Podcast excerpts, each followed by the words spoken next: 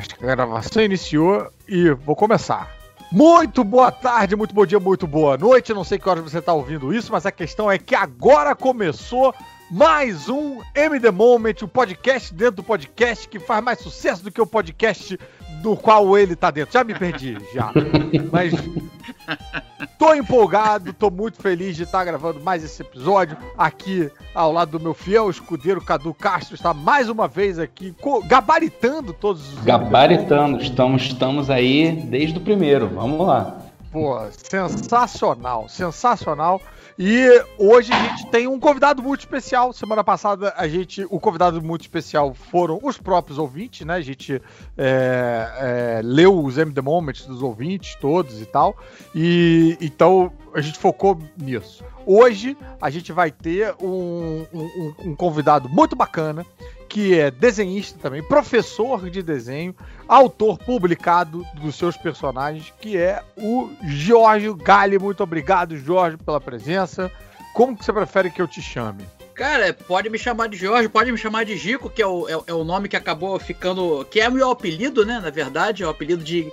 Porque foi o seguinte, cara, quando eu nasci, os caras olharam para mim assim, Giorgio. Cara, não dá pra chamar um bebê de Jorge. Aí meu tio bolou esse, esse apelido, Gico, e escreveu. Um, é, cara, que era um caminhãozinho. Ele escreveu o meu nome lá, Gico, no caminhãozinho, e pegou. E eu falei assim, cara, na hora que eu fui.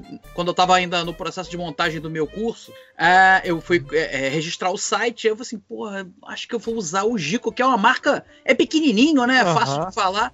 Pô, acabou pegando. Agora, todo, antigamente, só a, as pessoas da, da minha família me chamavam de Gico e o pessoal, os amigos da faculdade, me chamavam de Gico assim. Os mais agora é, os mais. Agora, agora profissionalizou. Assim, é, arroz com festa. Todo mundo chama de Gico, então pode me chamar de Gico, tá tranquilo.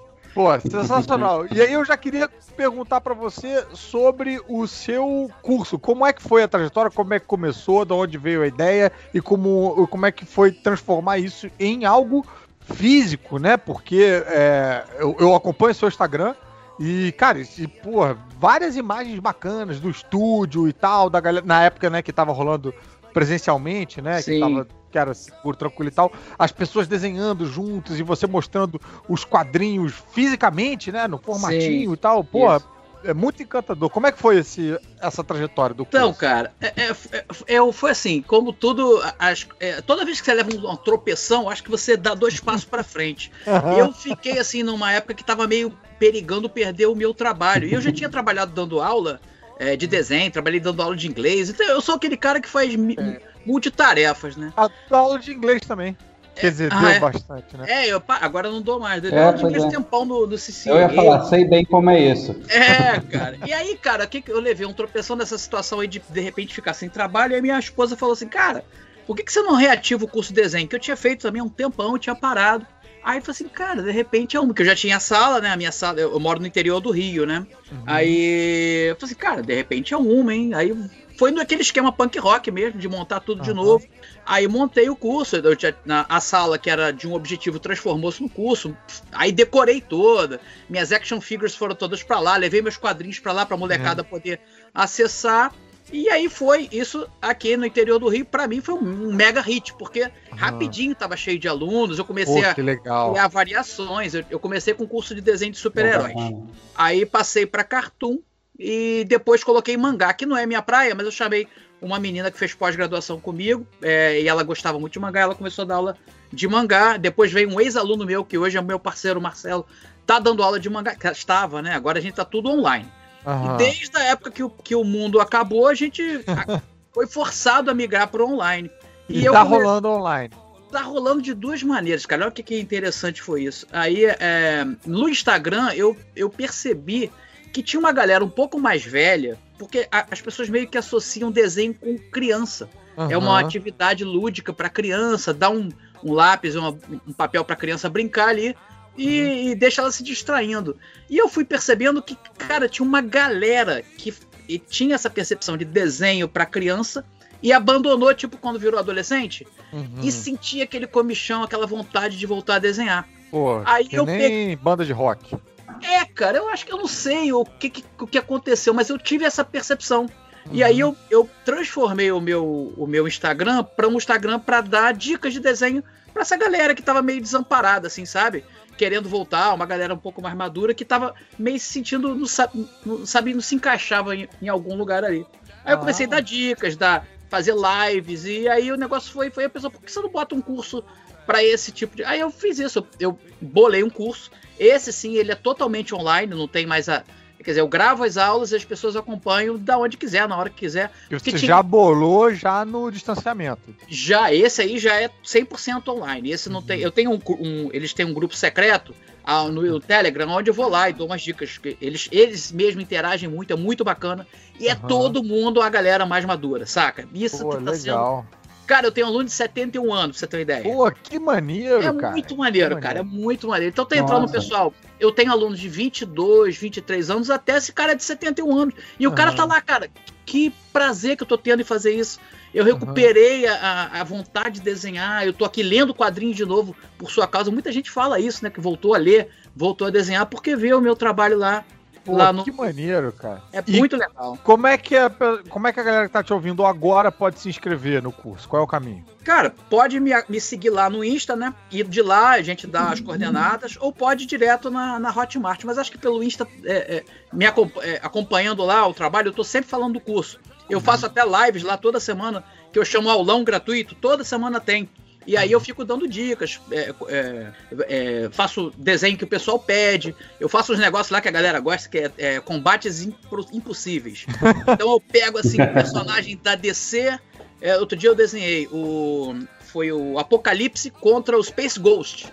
E aí faço umas paradas assim, impossíveis de você ver, sabe? E aí a galera fica acompanhando, é muito legal. E Pô, nessas lives também tá aconteceu um negócio, cara, surreal. Eu não sei porquê. Não, se você me perguntar pra te explicar, eu não sei o que, que aconteceu. Caiu de paraquedas lá Mike Zack. Caraca, tá Hum, brincando? Não, escuta. Aí o Mike Zack, cara, Mike Zack, pô, Ah, fazia o caralho. Shang-Chi, que fazia o. Cara, o, o Mike Zack. O Mike Não, aí, mas eu- aí é igual você falou assim. Aí eu falei, tá de sacanagem, né? Não é o Mike Zack. aí eu comecei a falar inglês com ele. Porra, cara, eu conheço um cara chamado Mike Zack. Pô, o cara é desenhista de quadrinhos dos, dos meus favoritos. O cara desenhou Garra Secreta, você sabia? Eu falei, pô, sou eu. Aí eu falei assim, ah, não é. Aí eu peguei o, eu peguei o WhatsApp, mandei pro meu amigo que tava acompanhando a live. Cara, vai no, no perfil desse cara, que esse cara tá me sacaneando aqui. Ele fez um fake e tal. Aí o cara entrou lá e voltou, cara, é o Mike Zack. Eu falei, "Caraca, Sensacional. Agora você escuta. Só pra, gente amarrar essa parte aí. O cara, o Mike Zack começou a falar assim: Cara, que desenho legal, que, que personagem é esse? Eu comecei a conversar com ele. Ele começou a marcar um monte de gente. Sal Buscema, vem ver isso. Caralho! Vem ver isso. Cara, agora minhas lives sempre tem Mike Zack, Sol Buscema e John Romita Jr. Eles vão lá, Gente, que coisa Pô, com a eu galera. A olha- galera fica, É só estrela. a galera fica E agora, finalmente, Salbucema vai aprender a desenhar. Ah, não! Ah, Ah, é brincadeira, Chico. É Eu brincadeira. tava só esperando. É mínima antiga. ah, É é- antiga. é- Mas eu fico feliz de saber que agora o Salbucema vai ter um professor decente. Mas enfim. Cara, Isso tudo mim- lá na- no, Lá no Instagram. Só falta o Rob Liefeld. Aula de perto Marco, pro Rob o Life. Marco, Rob Leff, Lief- o Mike Zack, né? Aham. Ele- ele- eles estão no projeto, é, o Mike tá desenhando e o roteiro do Liefeld. Lá no. Cara, agora esqueci. Na Dynamite, eu acho. Eles estão Ah. fazendo quadrinhos do. do, do G.I. Ah, Joe, cara. sim. Do G.I. Ah. Joe. É, e ele tá lá trabalhando lá. Cara, mas eles são. Bom, Eu fiquei maneiro. assim, doce de pessoa. Eles são super educados. Eles ficam cara. conversando com a galera e conversando entre si, se sacaneando. Porque eu não sei se eles, as, as famílias são amigas, eu não sei. Aí você, pô, você tá me devendo a cerveja daquela parada, não sei o quê. Cara, é muito legal. Eu fico Pô, assim. que maneiro ver isso ao vivo, de perto. E todo mundo pode acompanhar isso seguindo o Desenhando com o Gico, é, é essa desenhando, conta? é, desenhando com o Gico, é o perfil lá. Desenhando, underline, Underline, com, underline. underline. É. Mas se você botar desenhando com o Gico lá no Insta, Já acaba. vai sugerir, né? Já é, aparece. acha, acha lá, acha lá. Casa, Pô. e é sempre sábado essas lives aí. Eu sempre faço sábado de noitinho. Maneiríssimo, seis, né? cara. Então, É pô, pra quem tá doido isso, pensando. Ah, bacana. Tá Eu já, já, eu já tô até seguindo agora no, no Instagram já. É, não, e assim, é, pessoal, cara, tá na dúvida, não sabe se, se, se é pra isso. Cara, pode seguir lá de graça e tal. é, e aí, sim.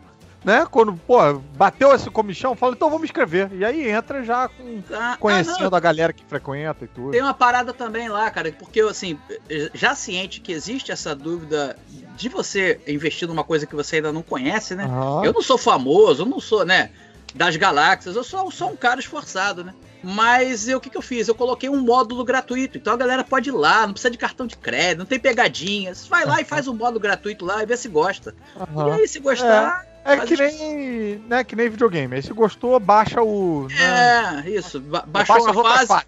Isso, Isso. baixa outra fase. É isso aí. É, agora eu queria perguntar um pouquinho também sobre o, o- as suas criações, né? Porque além de você ser professor, você também é autor. E eu conheci o seu trabalho, antes de conhecer como, como professor, eu conheci com um quadrinho que eu adorei, até escrevi resenha sobre, que foi o Salomão Ventura, que é tipo um, um John Constantine brasileiro, assim, né? Tipo um Hellblazer das lendas folclóricas nossas e tal, né? E, e, e aí, e, e você não tem só ele, você tem outros personagens também. Então, eu queria que você falasse um pouco do, do Gico é, autor, do, do. Gico Excelsior Stan Lee. Como é que é?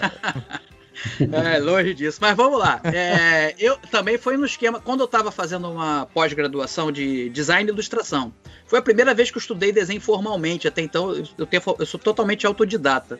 Aí eu fui, bom, tá na hora de eu ver se eu consigo é, é, minerar algo mais disso aí, né? Aí, aí surgiu uma pós-graduação nessa área, eu fiz.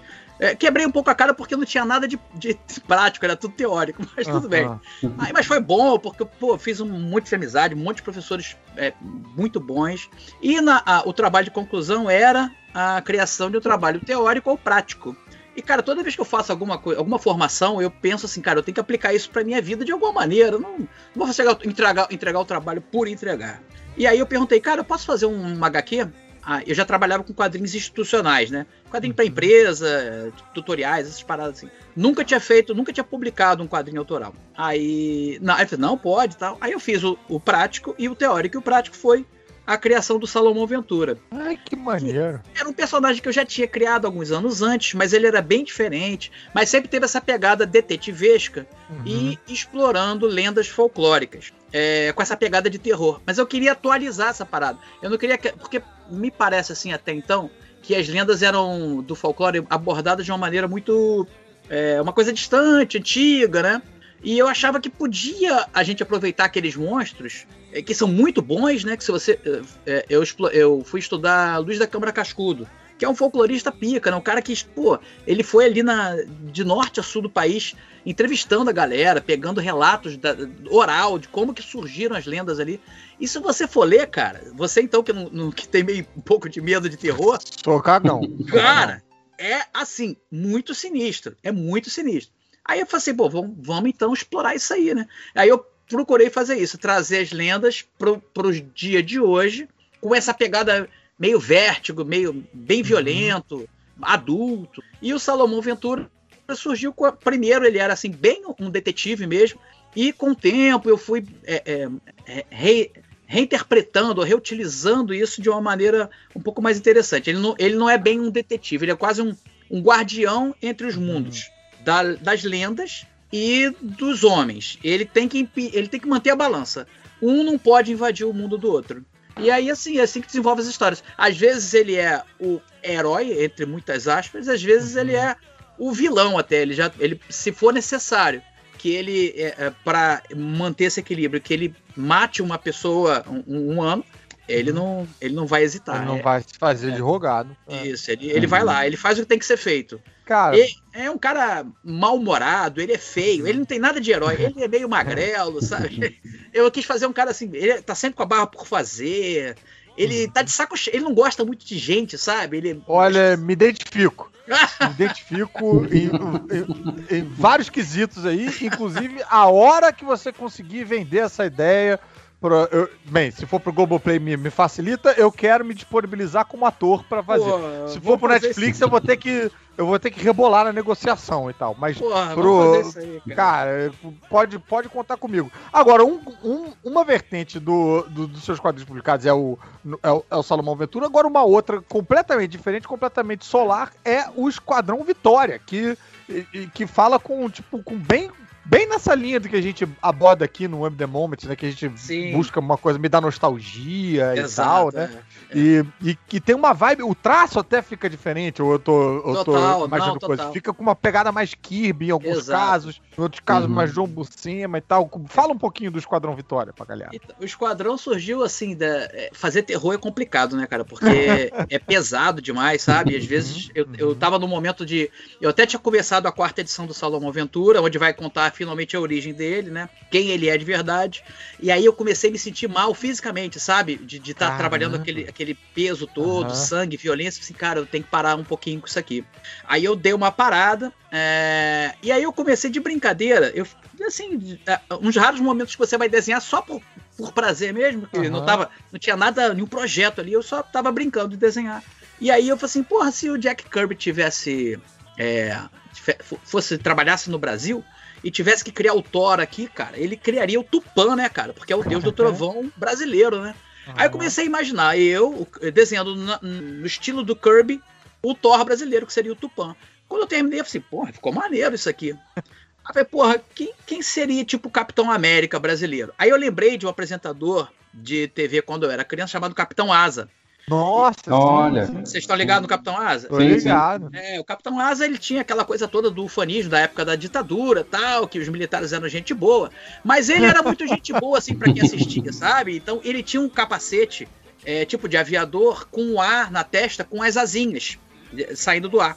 Aí eu falei assim, pô, vou fazer o Capitão Asa sendo o Capitão América brasileiro.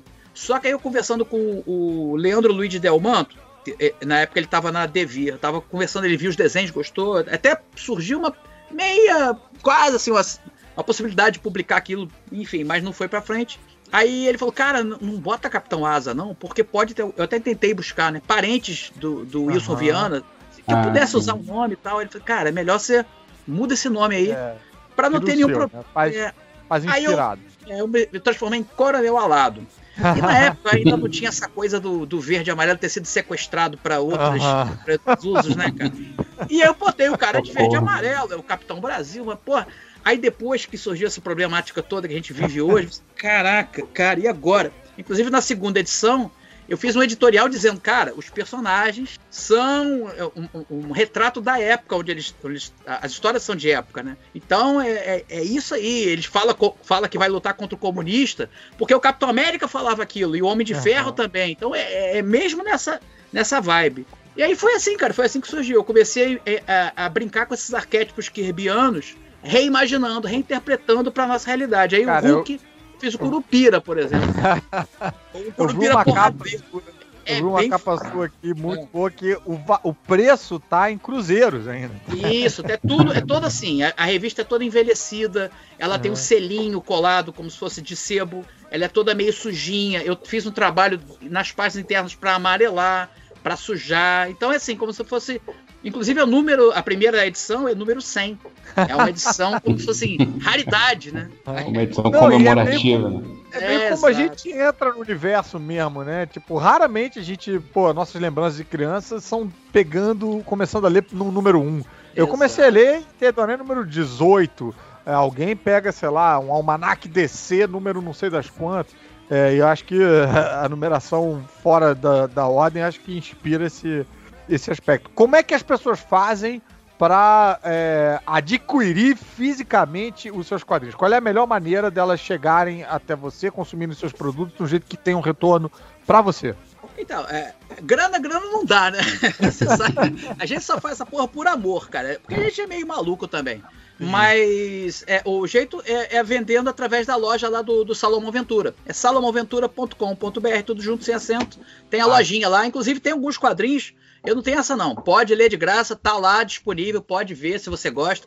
Tem um monte de histórias de graça lá para você ler online. Então é só entrar lá salomonventura.com.br. Mas também dá para comprar bacana. o físico também, né? E lá tem o FIA. Se você gostar, tem a coleção completa. Tem coleção que você leva o sketch também. Eu faço um sketch ananquinho, bonitinho, de presente. Tem várias opções lá, vários pacotinhos é, prontinhos por lá também. Pô, Pô, Bem maravilha. bacana, cara. Eu Salomão, até entrei no site aqui agora, tava olhando também. Bem bacana, bem bacana. Ah, valeu, cara. Obrigadão. Bem, vamos começar então a nossa rodada de, de MD Moments. O Gico já foi devidamente é, brifado, então ele preparou os, os MD Moments dele.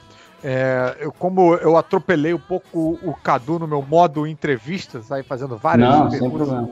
Vou... Ah, eu queria fazer uma pergunta. Posso Opa, fazer uma pergunta? Vá lá, por favor. Vou fazer uma pergunta. É, esses personagens que você criou, assim, você, você já tem eles há muito tempo também? Ou, ou são, são coisas que você criou nesse, nesse momento que você contou pra gente aí agora? É, o Salomão eu criei há bastante tempo e o pessoal do Esquadrão Vitória eu criei em 2017, cara. Ah, 2017. nossa, caraca. Não, é porque eu fico pensando, eu tenho, eu tenho uma pasta guardada, assim, de, de, de personagens que eu criei na adolescência, guardadas até hoje, assim. Eu acho muito engraçado isso, né? Tipo, porque a gente sempre tem um, um personagem quando a gente tenta fazer um super-herói pro, pro, pro, para nossa situação, para o nosso Lassi. lugar, né? Tipo, Sim, o Eric Lass, o Spawn também, né? Eles pegam ah. ideias de criança e trazem para é, a, a, maior parte, eu acho, desses caras da Image foi assim, né? Pegou trabalhos de quando era criança e readaptou. E, readaptaram, né? Trouxeram. E às vezes o que a gente vê, o que chega na nossa mão já é tipo a segunda ou terceira versão de tentativa desse personagem, né? É, o Dragon, Alguém por exemplo. É. É, o Dragon. O, o, alguém me marcou também no, no Twitter com o Super Patriota, que era do. O coadjuvante do, do Savage Dragon.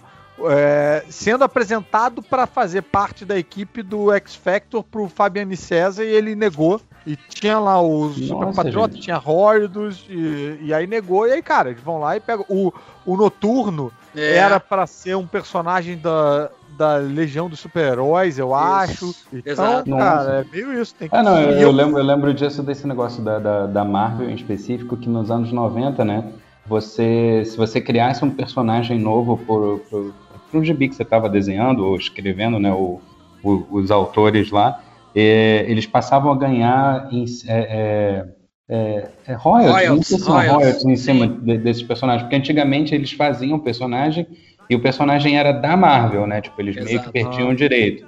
Mas aí nos anos 90, para tentar estimular um pouco mais o, a galera, eles falaram assim: não, vocês vão criar, mas aí vocês vão ganhar um royalties é, pelo, pelo, personagem, conforme eles forem fazendo sucesso, não sei o quê. E aí, é, aí nos anos 90 teve uma enxurrada assim, de, é. de personagem novo, assim, coisas assim que a gente nem lembra mais agora, Exato. né? Mas né, naquela época foi. Só para ganhar assim. um qualquer, né? Exatamente.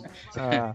E eu, cara, eu sempre encho o saco do Cadu. Queria até que o Gico fizesse coro aí, porque o Cadu tem vários personagens muito legais e que eu acho que mereciam ver uh, o ar da internet novamente. E agora que ele tem. Agora que o Cadu já tem um secto de fãs. É Nossa senhora! Eu acho que a galera ia gostar de ver esses personagens serem desengavetados, ganharem um segundo, uma segunda chance no lugar ao sol aí. Pô, não é não, Gico? Você tá falando eu, que tem, tem gente com com 70 anos fazendo, então nunca é tarde pra. Pois é.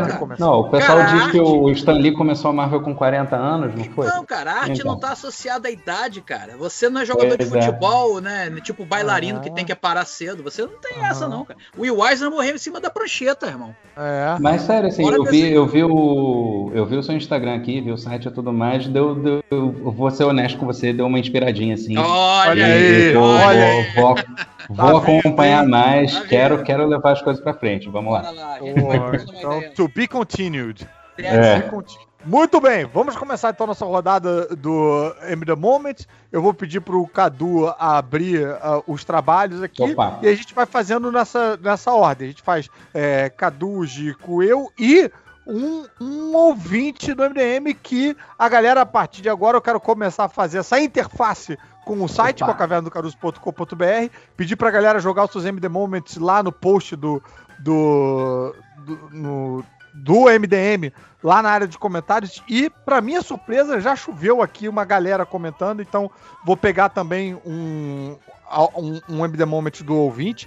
E você que está ouvindo isso agora, se você quiser participar no próximo, já fica ligado para deixar o seu MD Moment no post desse MDM, que deve sair um pouquinho depois que sair no próprio MDM. Eu vou jogar lá na cavernadocaruso.com.br com a área de comentário aberta para você deixar o seu comentário, tanto para deixar o seu, o seu momento, quanto para dizer o que, que você achou. Ou se quiser mandar uma mensagem para o Gico, eu, eu encaminho lá para ele, para o Cadu e tal. Vamos fazer essa interface funcionar. Então vai lá, Cadu, tá contigo. Demorou.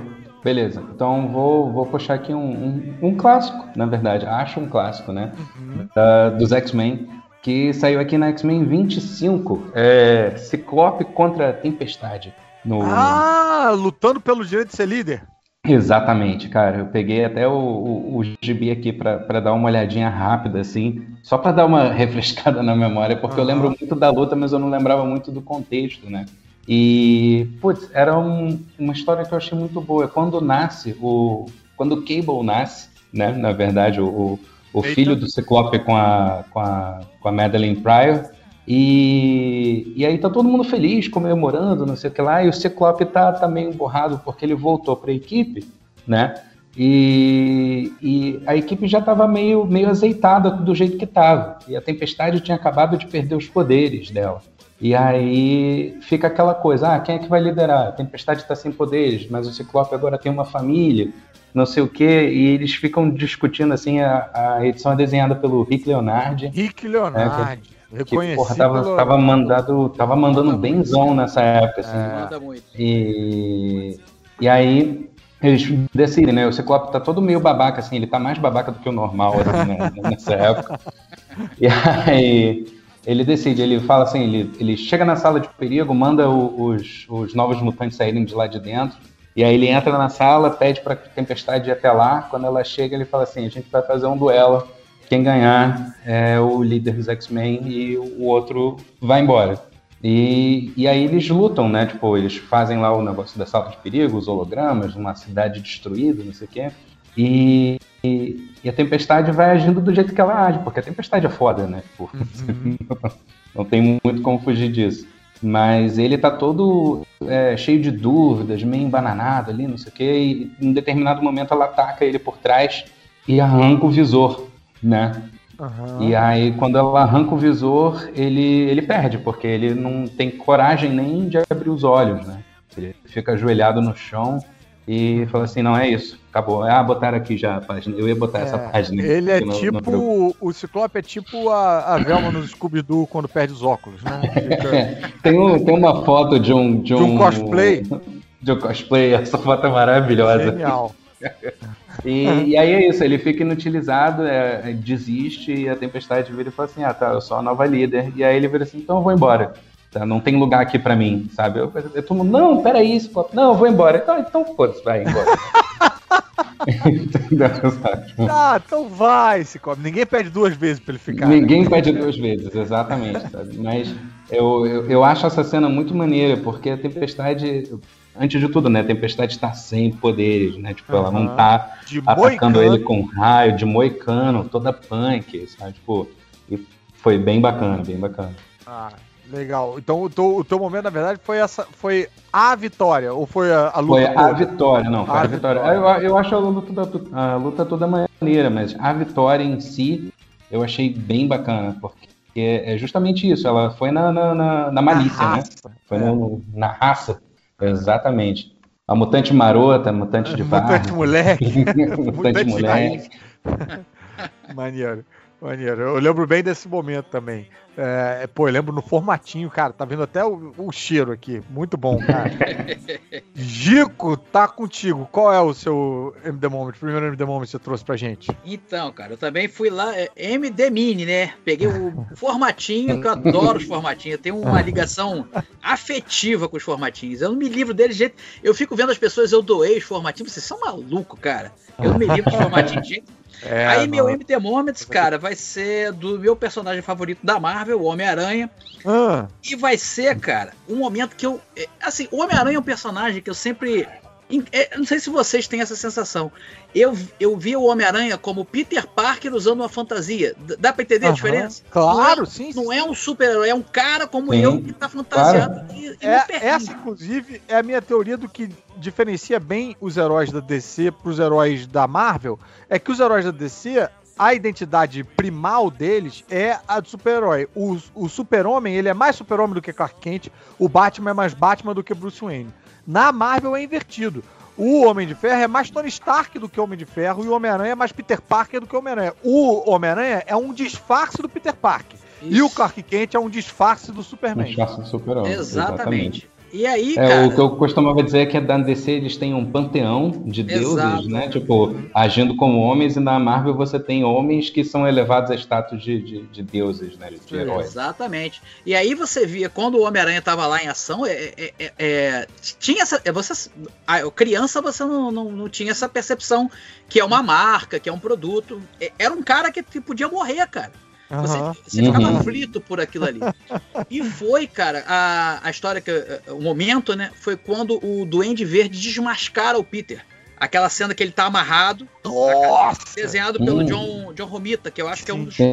melhores desenhistas do Homem-Aranha de todos os tempos. Nossa, e essa cena, cara, cara, Antes de eu conhecer, o verbo, para mim, era a definição de fudeu. É, eu falei assim, cara, e agora? Agora não tem é. mais como.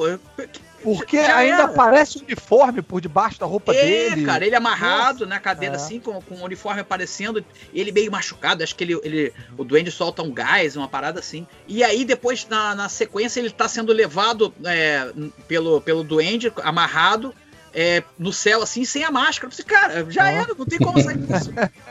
Eu acho essa história muito boa, essa cara. Essa cena muito boa. Muito marcante, muito marcante. E foi aquela sensação, cara, não dá, ele não vai sair dessa. É, sabe aquela sensação de impotência? E eu ainda era muito garotinho quando eu li isso, eu li isso em formatinho. Eu acho que foi no, no almanac da, da, da Abril ainda. É um, é um momento muito assim de. de, de... Fiquei atônito, sabe? Uhum, o Homem-Aranha uhum. tem muitos desses momentos de é, você. É, como é que ele vai sair dessa? Não vai, ele não vai sair. Assim, cara, e era sempre legal ver. Outra coisa legal no Homem-Aranha é que a, as consequências das histórias é, perduravam por edições. Porque Sim. ele machucava o braço contra o Abutre ele ficava três edições com o braço machucado, cara. É, ele uma continuidade, né? É, bem... cara, isso era muito legal, isso era muito legal. Pô, então é esse, esse é o momento aí que eu tô trazendo. Porra, um momento bem, bem marcante, bem lembrado, cara. Nossa, eu vivi esse momento também. É... Cara, o momento que eu, que eu separei aqui é... é um momento bem bizonho que eu, eu, eu nem, nem sei direito em qual edição que rolou e se rolou exatamente como eu tô lembrando, vou pedir para ajuda, vou pedir ajuda do Cadu, que é o, a, o HD, meu HD externo humano, é, me ajuda com isso, que é, é muito particular, mas, mas me, fez, me fez ficar um tempo imaginando a situação, que foi o seguinte, foi quando o Homem-Aranha é, recebeu os poderes do, do... Quando ele virou o Homem-Aranha cósmico. Não, é, antes Universo, dele saber, né?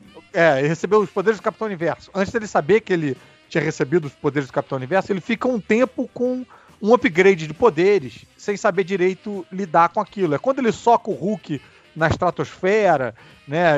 E, e esses poderes vão, vão subindo de nível até um ponto que ele começa a voar. E aí tem, eu, se eu não me engano, isso é desenhado pelo, pelo Todd McFarlane, essa, essa imagem que eu tenho na cabeça, que é o Homem-Aranha voando e ele ele não sabe voar direito, então ele tá voando meio duro e falando, gente, isso é muito idiota. E eu e aí isso me fez me fez me ver naquela situação e pensando, cara, realmente, né, cara? Voar deve ser muito esquisito. Porque uma coisa é quando você imagina você dando rasante e tal, mas quando você tá voando a certa altura, tudo fica meio, meio parado. Você fica com uma sensação meio de inércia. E aí, como é que você faz o que com o braço? Você faz o que com as pernas, com a mão? E aí, a, aquele quadrinho do Homem-Aranha, que é um personagem que não, tipicamente não voa, voando, me fez ficar viajando com ele, pensando, realmente é muito idiota voar, né? Caramba, como é que. Eu me vi Isso naquela situação. Foi... E que é, é, é, a situação mais Não... impossível de se ver, né? Tipo... Vocês já sonharam que estão voando? Já teve esse sonho? Sim, já. Co como já. que você voava ah, no sonho? Já, como você voava no sonho? Cara, era voava muito. lá em cima mesmo? Era meio. É, era, era meio. que nem tá embaixo d'água, só que tá sem, sem estar tá embaixo d'água. Então eu descobria que dava para fazer isso. Falava, cara, como, por que, que eu não tentei isso, mas dá para fazer isso? E aí, ao mesmo tempo que eu ia descobrindo que eu tava voando, eu ia perdendo altitude. E ia perdendo. Eu, eu, eu, ia meio que não conseguindo mais. Assim, ia descendo devagarzinho, né? É, o meu é. sonho que tá voando é o mais inútil de todos os tempos, cara. Porque eu, eu sonho que eu tô voando, mas eu só consigo voar 3 centímetros do solo. É, é uma imbecilidade. Meus sonhos são ridículos, cara. Mas que vantagem tem isso? Voar a 3 centímetros. É. Meus sonhos são muito pobres. Mas fala aí, Cadu, o que, que você ia dizer? Cadu? Então, ó, Caruso, eu, eu achei aqui, tô tentando ver se eu consigo é, botar a imagem no. Não foi o. Não foi. É, Não. eu tô tentando. Eu acho. Voltou? Não foi, o- não foi o Todd McFarlane? Não, foi o Eric Larsen. Foi o Eric lá. Eric Larson. cara. Ah, que Era pegou. uma, era uma foi- edição foi- onde ele tava lutando contra o Magneto. Aham. Que ele faz um. Era uma eu edição lembro que ele- dessa Tá me edição, mas eu ouvindo? não achei que fosse a mesma. Eu tô ouvindo, a gente tá Tá. com um certo delay. Essa É. edição é que ele faz um, um- um bastão de beisebol gigante de teia e tal, né? Isso, exatamente. Puta, essa, essa edição é muito boa, porque é, é- acho que foi naquela fa- fase do Atos de Vingança, e aí eles trocaram de vilão, e o Magneto acha que o Homem-Aranha, na verdade, pode ser um mutante tardio, assim. E aí ele vai investigar, e o Homem-Aranha vai lutar com ele, e ele começa a desenvolver vários poderes. Na luta, o Magneto ele fala assim, isso, isso não, ele não é mutante, porque nenhum mutante tem tantos poderes assim, né? Tipo, e aí vai embora, né? Tipo, o Homem-Aranha começa a voar de repente, do nada. Eu achei aqui, mas eu não consegui baixar a, a imagem pra mandar. Eu vou ver se eu acho aqui outra e mando pra vocês. Tá, eu acho que eu vi um- uma aqui. Então tá. A minha, a minha memória reescreveu o Eric Larson pro Todd McFarlane. Que esquisito. É, É, nessa época a gente achava eles meio parecidos. Eu não fazia muita distinção, na verdade. Só depois que eu fui saber mais é, é, quem era quem, assim, me acostumar com o traço. ah, mas, cara, o. O. O, é, o Todd McFarlane chegou a desenhar ele voando também. Então eu não sei. Foi? É, eu não sei qual. Bem, enfim, em algum momento os ouvintes vão aparecer em peso aí para todos responderem a mesma coisa. Alguém vai avisar exatamente. qual que é o certo. É, Antes da gente dar a volta, quero já puxar um, um MD Moment de um dos nossos ouvintes que entrou aqui na, no site, na cavernadocaruso.com.br, e mandou aqui o Taiko, mandou Queda de Murdoch como um todo, foi um MD Moment pra mim. Todo desespero crescente, merda atrás de merda acontecendo, fez uma das poucas histórias que eu pensei, caralho, como é que ele vai sair dessa? Mais ou menos a mesma sensação que o, né, que o Gico teve só de olhar a capa. O, o Frank Miller, eu acho que pro Taiko, ele, ele, ele esticou essa sensação por edição atrás de edição, vai sempre piorando e tal. Então, Naquela cena que, que explode a mansão, da, a casa do, do Matt, pô, é. é, é. Você É. vê, cara, pô, sacanagem, né? O cara, ele, acaba é, dormindo na rua, né, cara? E aí tem aquelas tomadas de cima que tá sempre o- é, é, é, o Matt deitado de alguma situação, né? Até culmina ele, tipo, crucificado, e a mãe cuidando dele. É muito boa essa história, cara. É muito, Muito bom. e te coloca lá, né? Você É, sente bem na pele, aquilo ali é bem imersivo, realmente. Muito bom, muito bom. O Wagner Terra da Rocha mandou dois MD Moments que vem à cabeça dele. Ele falou: Marvels, toda a história do Phil Shadow descobrindo que suas filhas estão abrigando uma menina mutante e a interação que vem em seguida, ela é só uma criança. Porra, contundente esse momento, cara. Contundente. Eu acabei de Pô, reler tem- Marvels, é muito bom, cara. Eu gravei Cara. um vídeo lá pro canal sobre Marvels. Tem aí, Marcos gente é sensacional. Pô, tem Pô. gente que tinha que ler isso aí hoje em dia, né, não, cara? É, Pô, total, cara. Total. Tá, Com tá fazendo falta na, na vida Muito das pessoas isso aí. E o outro MD Moment dele foi o Top 10, uma das melhores obras do Alan Moore. É uma obra que eu acho que é pouco falada até, esse Top 10. Eu cheguei E é a escrever bem uma, uma resenha, isso é muito bom, muito bom Bem mesmo. maneiro. É, ele falou aqui, a comissária última atacando o distrito mata a garota 1. O pessoal fica puto e aí o Smack, que é o maluco azulão, né, vai enfrentar ela e o Capitão Trainer manda um acaba com ela, filho. Por algum motivo isso, isso marcou o Wagner aí. Esse, esse top 10 é aquele da, da, da polícia, né? Isso, É, é, uma, é uma, Ah, é uma tá. força policial numa É, cidade onde disso. todo mundo tem superpoderes. Entendi. Então, é, a graça tá um pouco também nesses os casos que eles vão cuidar, porque um cara tem a, a- o condomínio dele tá infestado por ratos cósmicos e aí os ratos estão vivendo uma crise nas infinitas terras dos ratos. e aí ele precisa, só que aí tem uma legislação que impede ele de interferir, porque os ratos, os ratos têm a, a sua própria cronologia e aí ele como entidade, cara, tem É muito bom. conceitos Cara, eu não, li, eu não li tudo, eu acho que eu li só o primeiro encadernado, assim, uma coisa assim, e li emprestado, assim, há muito, muito, muito, muito. Cara, é, é uma, Ah, é eu- uma leitura que merece uma dedicação, merece o, o vou- carinho do leitor ali, porque é a folhada. Se você vai ler meio que, tipo, no, aos borbotões. Não é, sei é, se... é, foi, foi, um amigo meu que chegou assim, ah, lê isso aqui. Aí me deu assim, eu falei, ah, tá, tudo bem, certo. Tipo, eu li meio sem saber o que que era, né? Tipo, então, tava lembrando é, muito vagamente, assim, mas e bacana. essa, cara, o Alamu fica botando easter egg, a, cara, tipo, saindo pelo ladrão do, do, de, de cada quadrinho. Então, assim, é para você ler como se você tivesse numa biblioteca procurando, tipo, num Bacana. Escape 60, assim, entendeu? Porque tem muita coisinha, cara. Tem muita coisinha no quadrinho. Pô, vou, vou procurar ler com mais cuidado agora. Assim. Eu acho que lançou dois volumes, é, três é, talvez. E agora é. vai sair de novo pela Panini, mas. Ah, vai sair pela Panini? É, eu acho que vai bacana. sair um, um mega. Um absolute daquele, é, né? É, umas paradas dessa aí caro pra ah. caramba. É, fica esperando, fica esperando. Sim. Um mega tá ônibus absolute é, com fritas. Mas. Cara, dica. Vou fazer só mais um, um ouvinte aqui antes de a gente voltar para nossa para nossa ciranda, que foi o Lucélio Morcegão, que trouxe aqui é, de volta a morte da Sue Dibny, a esposa do Homem Elástico e do pai do Tim Drake em crise de identidade DC.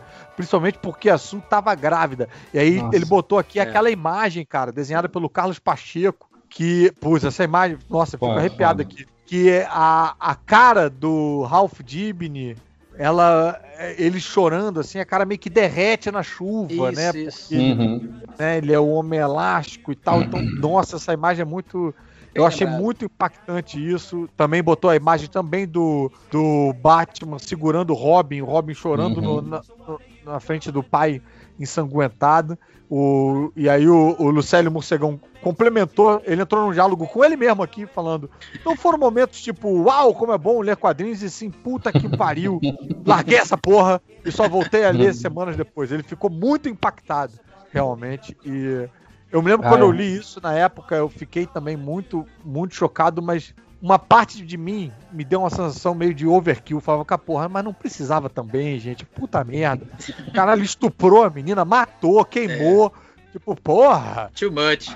Too Justamente, much, foi, foi exatamente Caralho, a minha cara. sensação com isso, cara. Tipo... Ainda mais com os personagens da DC, que eram mais, né, da cintura para cima ali e tal, me deu uma sensação de um pouco de, de apelação. Eu fiquei impactado, eu gostei da leitura, mas também fiquei incomodado. Muito doido isso. Muito doido. Foi, foi muito overkill isso aí. Foi, foi, porra. Uh, mas, cara, gerou um baita do impacto e, e isso para mim continua na minha teoria da conspiração ali, faz parte de uma, umas, umas tentativas é, é, é, cíclicas de marvelização da DC. Às vezes a DC tenta dar uma dessa chacoalhada no universo dela e aí usa uns elementos meio da, da, da, da Marvel ali. E tá certíssimo, cara. A, a, Marvel também usa umas paradas da DC de tempos em tempos e tal. A gente vai se, se aprimorando nessa troca aí, nesse essa saudável suruba de ideias que faz com que os quadrinhos se mantenham sempre uh, frescos. Então vamos lá. Segunda, segunda rodada. Cadu, que, que você traz pro seu segundo? Vamos lá, segunda rodada. Aproveitando, eu tinha pensado numa, mas eu troquei depois da, da, da entrevista com o Gico, porque eu resolvi trazer uma obra do Mike Zack agora. Opa! Ah! que é o, né, que é o, a última caçada de Kraven. Boa. Do, do, do, do Aranha. Que, putz, é. Ah, era o Mike ela tem, Zack, né? É, é, é, é dele. Assim que ele falou, me veio, me veio, me veio o, o, o Kraven na cabeça. É, porque eu lembro de quando eu era mais novo, eu, eu não tinha lido muitos quadrinhos com, com pinta de adultos, né?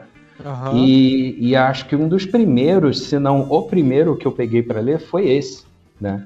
E também foi uma emprestada, assim, que eu peguei emprestado e depois eu falei assim, gente, eu preciso comprar isso. e acabei comprando logo depois. E Mas... formato americano, né? Em formato americano, né? Lombada quadrada, toda, toda bonitinha. Essa aí eu tenho guardada até hoje, assim. E, e a edição inteira é, um, de novo, é um, é um MD Moment, né? Mas é, o momento em que o Kraven, é, entre aspas, mata o Homem-Aranha no, no meio que no início da, da meio que no ah, início não, tá da história, né? Antes, né? Ele... Isso, é o momento que ele dá o tiro, na verdade, porque assim, você está acostumado a ver o, o Homem-Aranha, né? Tipo, é, é, fazendo piada, balançando em teia, né? Prendendo os bandidos. Ele até toma umas porradas, mas cai e tudo mais, levanta. Só que dessa vez não, né? Era de noite, estava na chuva. ele toma um, um tiro com um dardo tranquilizante, alguma coisa assim. E. Aqui, achei. Aí. Essa história toda, o, é toda o... pesada, toda preta, chove é, o tempo inteiro. Exatamente. É, é, bem diferente do clima aí das o, histórias da Aranha. Era uma história, era uma história do Batman, né? Que não aceitaram. É, isso. É, quase isso. Não, não mas, mas é isso mesmo. Eu não é sabia. Mesmo. Não sabia, a história não? foi rejeitada Nossa. pela DC Comics, ele levou pra Marvel e trocou. Ah. É, ah, história... que bacana, gente. É... Eu não sabia disso. É, Faz todo sentido agora. e aí ele tá preso no, no, numa rede, desesperado, tentando se soltar, lembrando de um, de um bandido é, pé de chinelo que, tinha, que tinha morrido, né? E aí o Crave aparece com, com um rifle. Ele vira assim: peraí, isso aí é um rifle? Aí ele, não, peraí, Craven, peraí, vamos é. conversar, né? Você sempre que me, me derrotar no soco, não, calma aí. E aí ele vem com, com, com rifle e atira. Aí dá um, um quadrinho preto e depois um quadrinho de um cara cavando a cova. Eu falei assim, caralho. E acaba aí, né, cara? Isso. e assim, eu, na, na, na, na, Da vez que eu li, quando eu peguei isso Você aí. tinha quantos anos? Cara, eu devia já estar tá com uns 13, talvez, mais ou menos, mas eu fiquei assustado, assim. Eu pensei assim, gente, o que, que aconteceu? Grosseria, né? É, exatamente. Eu falei assim. O cara vem meio Joselito, né? Ele, ele não pode. Não tem noção. É. Tipo assim, ele não pode ter morrido, né? Não, acho que ele não morreu, porque ainda tem muita história para contar, mas. Ai, porra, assim, o cara que não isso? viu o Comic Codes Authority? Que isso, é, cara? Sabe, que, que, o caralho, é virou briga de rua? Exatamente. E aí, e aí me, deu, me deu um susto, assim, na, na, na época. E aí tem, ele tem vários momentos depois, tem um momento que o Carmen tá pelado numa sala cheia de aranha e devorando as aranhas. É. São umas cenas meio, meio tensas, assim, né? Mas. É uma HQ é de terror, cara. Esse é um quadrinho é. de terror. Basicamente, é, é uma HQ de terror. Mas eu gostei muito, assim, foi um choque, assim, de, de ler a minha primeira coisa adulta, assim, sabe? Sim. Cara, e, e, eu acho que, pô, pensando aqui no que, nisso que o, o o Gico falou, né, do Homem-Aranha, esse personagem que é meio tipo, pô, é meio que nem a gente ali e tal. Uhum. Eu, eu, vou, eu vou arriscar dizer que eu acho que essa história fica sendo mais impactante com o Homem-Aranha do que com o Batman. É claro que a gente nunca vai saber, porque a gente não viu como é que seria a história com o Batman e tal, mas eu acho que Sim. você. Não sei, o Homem-Aranha me parece um pouco mais. É, mais vulnerável nesse sentido, apesar dele ter superpoderes e tal, sabe? Que sei lá, cara, eu acho que impacta mais, assim, mais... É, mas assim, eu, eu, entendo o que você tá falando, assim, eu acho que ela impacta mais justamente pelo fato de que o Aranha é um personagem mais colorido, digamos assim. É, né? né? Então, é. quando você tem um personagem que já é colorido, você coloca ele numa situação é, dark, uhum. É, o choque acaba sendo maior e a história acaba funcionando melhor, né? Como o Batman já é dark o tempo inteiro, né? Tipo, é, né? O, o, curioso seria botar é, ele numa história colorida, talvez. É. é. essa história, ele, eles tiram o Homem-Aranha do, do, do, seu é, habitat natural. Tiram uhum. do sol, tiram do, uhum. do, céu, colocam na lama, na chuva, no escuro. exatamente. É bem legal, é bem boa. É, atual, é uma boa leitura até hoje, não é uma leitura exatamente. que decepciona. Uhum. E a, a, a, Panini relançou, né? Lançou num formatinho de luxo aí e tal, num desses. Isso, e é baratinho, sim, sim. cara. Acho que é. se ainda tiver, na época era tipo 20 pratas, não era caro, não. Valia é. a pena. Tem indiquei para os alunos aí. E se bobear, cara, como tem essa edição de luxo, quem, quem faz aquela, aquela saudável busca pelos sebos acaba encontrando uma edição da Abril a preço de banana, porque como uhum. já tem uma edição nova e tal, né? Todo o resto meio que acaba virando encalhe, já que a gente não tem uma certa valorização dos gibis aqui no, é. no, no, mercado. Uh, mas vamos lá, Gico, tá contigo agora. Qual o seu outro M The Moment? Então, cara, aí, é, aí, o cara tem que voltar no tempo comigo também. Um pequeno Gico, um garotinho, é, não conhecia ainda, na época, X-Men, né? Não era X-Men, X-Men virou depois do desenho claro. animado. É. De vez em quando eu ainda falo X-Men. É X-Burger e não é X-Burger. É, eu falo X-Men, quando eu tô gravando vídeo sobre X-Men, eu uhum. falo X-Men, de vez em quando eu penso X-Men, aí, enfim. Era X-Men na época. Era é. X-Men, então vai ser X-Men agora. Isso, a gente não conhecia os personagens nessa época. Aí saiu a RGE, na época que a Block perde os direitos de publicação, é, eles são divididos. Metade vai para a RGE, a outra metade para a editora Abril. A editora Abril ficou com personagens menos famosos, ou menos, menos impacto, né? Aí a RGF ficou com Homem-Aranha, ficou com Hulk, e lançou um almanac uhum. chamado Almanac Marvel. Esse Almanac Marvel, eles lançavam, era um, um mix de personagens assim que eu, pelo menos, não conhecia. Por lá saiu Nova, por lá saiu. É, acho que o Demolidor saía por lá. Ah, sim. E aí saiu, cara, o X-Men. Saiu por lá. Eu, eu não conhecia, não, tinha ideia ainda quem eram aqueles caras.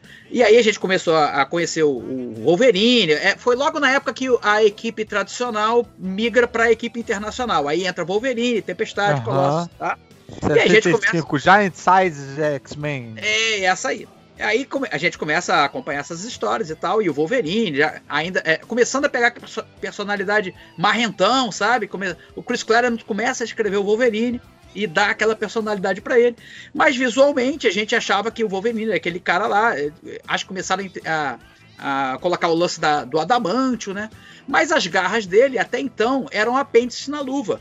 E tudo bem, achava maneiro assim mesmo. Pô, que legal, a luva saiu, saiu uma garra. A garra nem era tão grande na época, era desenhada mais curtinha. Uhum. E aí tem uma história que saiu um almanac mais tinha que caber, né, dentro cabia na luva, né? E eu acho que era isso mesmo, o pensamento é, o, do John Romita, né? quando fez o, é, o design, ele tinha esse pensamento, que é a luva que tinha as garras. Uhum. Muito bem, aí tem essa história que é onde, onde eles estão enfrentando os sentinelas, né? E eles, os X-Men são todos presos lá, estão amarrados assim, numas placas de metal. E, e o, o- lá o, o- é o Lang, doutor, doutor Lang, eu acho que é o, o cara que coordena lá os sentinelas, né? E aí ele pensa, pô, tô- tá todo mundo amarrado, não tem como sair daí. Cara, o Wolverine saca as garras de adamante da pele. Eu fiquei assim, caraca! que isso? Por essa você não esperava. Foi um momento assim, cara, porque ninguém, ninguém sabia. Ah. Ninguém. Quer dizer, eu não sabia aqui no Brasil, ninguém sabia, né? Porque É, lembro não, se a não história tinha tinha como sido- saber. Cara, é. Cara, foi muito legal aquilo ali. E aí ele, Aham. come... ele tá sem a roupa de, de Wolverine, né? Tá com uma calça comum e tal, e, e as garras assim, ele consegue sair daquela placa e ele corta um sentinela, que na época eles não eram tão gigantes, né? Eram um pouco menores. Ele corta ao meio o sentinela, assim. Cara, muito top essa cena aí, muito Foda. maneiro. Pô, uma sequência de impacto, né? Primeiro a garra sair da mão, ele rasgar a parada e, e- e- cortar um sentinela no meio. Puta Pô, merda, muito né? legal, cara, muito impactante. e aí, aí o Wolverine daí deslancha, né, cara? Aí começa, a partir desse momento, ele vira massa velha em geral, né? E era desenhado pelo Dave Brockman. Sim, Bom desenhista, bom desenhista. porra, foda. Muito bom, cara. Quem. Na moral, né, cara? Quem, Cara, quem eu, não eu, li, eu li essa história. coisa pra gostar da vida, cara. Porra. Não, e tinha outra coisa, né, cara? Você naquela época é, era quadrinho só e, e não tinha outra fonte de entretenimento assim tão acessível. Não. Então você lia o gibi, pra mim era meio tipo como assistir um filme. Eu Sim. ficava ali vidrado, totalmente imerso na história. E aí você tinha a, a outra fonte de entretenimento na época eram os seriados que passavam na Globo de determinado noite, né? uma vez por semana, né, e tal. Então, assim, o quadrinho era um escapismo muito bom, barato, né? Não era como hoje que você, porra, tem que. Era o, Vender era o streaming. seu- Era o que você podia ver Isso. a hora que você quisesse. Exatamente. Então, cara, era muito, muito, muito imersivo. E você, eu entrava realmente nas histórias, assim, eu ficava preocupado com os caras. Tipo, Cara, olha que legal, ou então se machucou, então como é que isso, isso era muito.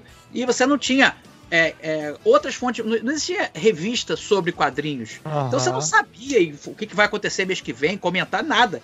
E geralmente você era o único co- coleguinha, né? O amiguinho. Pois é, cara. da escola Isso pra- é outra coisa.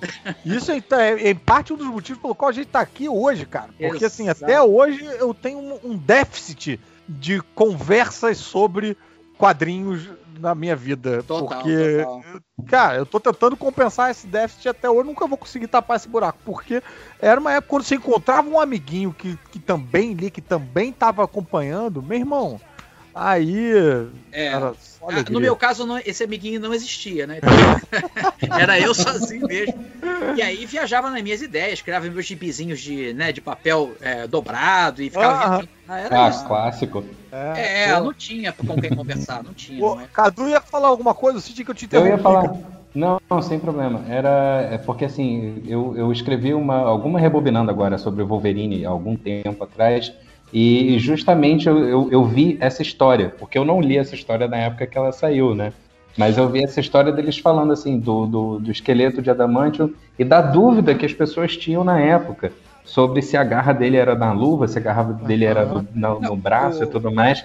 E como esse momento foi um choque para muita gente, porque ele estava sem luva, sem nada, e as garras saindo, todo mundo assim, peraí, então é dele? Sabe, tipo, é esse o, o poder mutante dele, né? Tipo, É Foi um choque grande, assim. Dentro da própria história, há esse, esse, esse choque. O, o uhum. Banshee vira para ele e fala: Ué, mas as garras são, saem da sua, do seu braço. Eles ficam bolados, eles não sabiam. Uhum. Os próprios personagens não sabiam.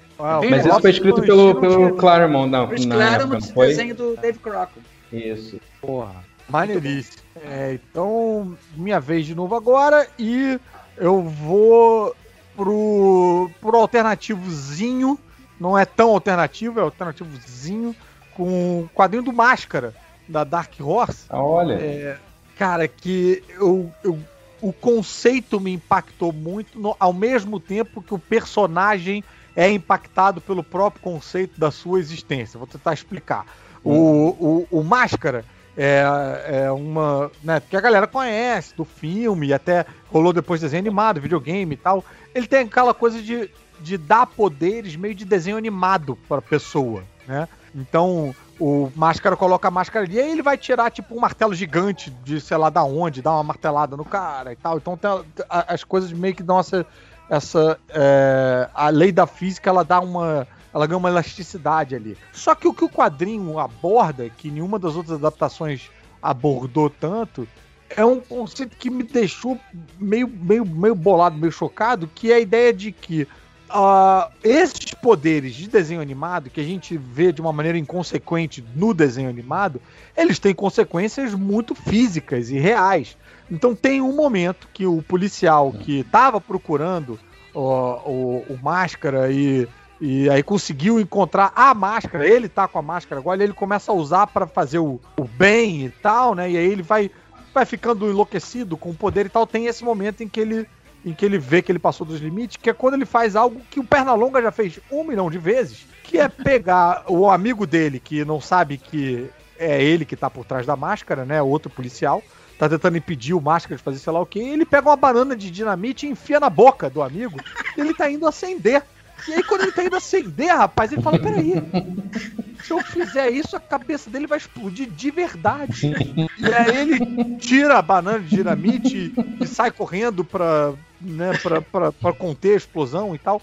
E aí, rapaz, eu tive esse momento de baixar o gibi e ficar viajando, tipo, caralho, realmente a quantidade de violência que a gente absorve no desenho animado, achando que tá. Tá tudo porra, bem, né? É, porra, bota mais dinamite aí e tal. E aí, pensar isso com consequências reais no mundo físico. Nossa, rapaz, esse conceito deu uma estourada na minha cabeça. É um momento muito bom, continua muito bom, que eu reli recentemente que a Pipoca Nankin relançou os três encadernados todos num encadernadão só. É, e é desenhado pelo. Uh, Doug putz, eu... Isso, Doug Mankey, que eu porra, gosto muito. E, ou, ou, ele que escreve, agora tô. Bem. A, Doug Mag é a arte. É, é, arte, né? É arte Não, bem, é, é, cheio de achurinhas e tal. Isso, isso. E realista ao mesmo tempo uh -huh. também. Nossa, cara. É, pô, muito bom, muito bom esse material e continua bom. Até hoje muita gente, pô, conhece conhece o Máscara do Jim Carrey, conhece o Máscara de videogame desenhado e não foi na fonte, bicho. Uhum. E a fonte, porra, é boa demais, cara, é boa demais. Bacana. Eu, eu vou aqui abrir de novo para os nossos ouvintes, porque, caraca, choveu de comentário aqui no site. E o JP Martins. Olha e, cara, aí. não é o JP, não é possível. A foto é, é outra. Será que é ele mesmo? É, Bem.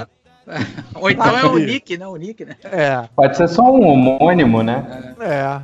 O JP Martins falou aqui do o, o, aparecimento do tubarão zumbi com pernas em Gio, no Junji Ito. Esse cara sabe desenhar bizarrices como ninguém. E olha que essa aqui é uma das mais palatáveis. Ele botou aqui a imagem, a imagem realmente é chocante, porque eu sujo um tubarão com pernas meio de aranha, meio de barata, de barata. Ele sai da água e morre. Ele não, porque o tubarão não foi feito para viver fora da água.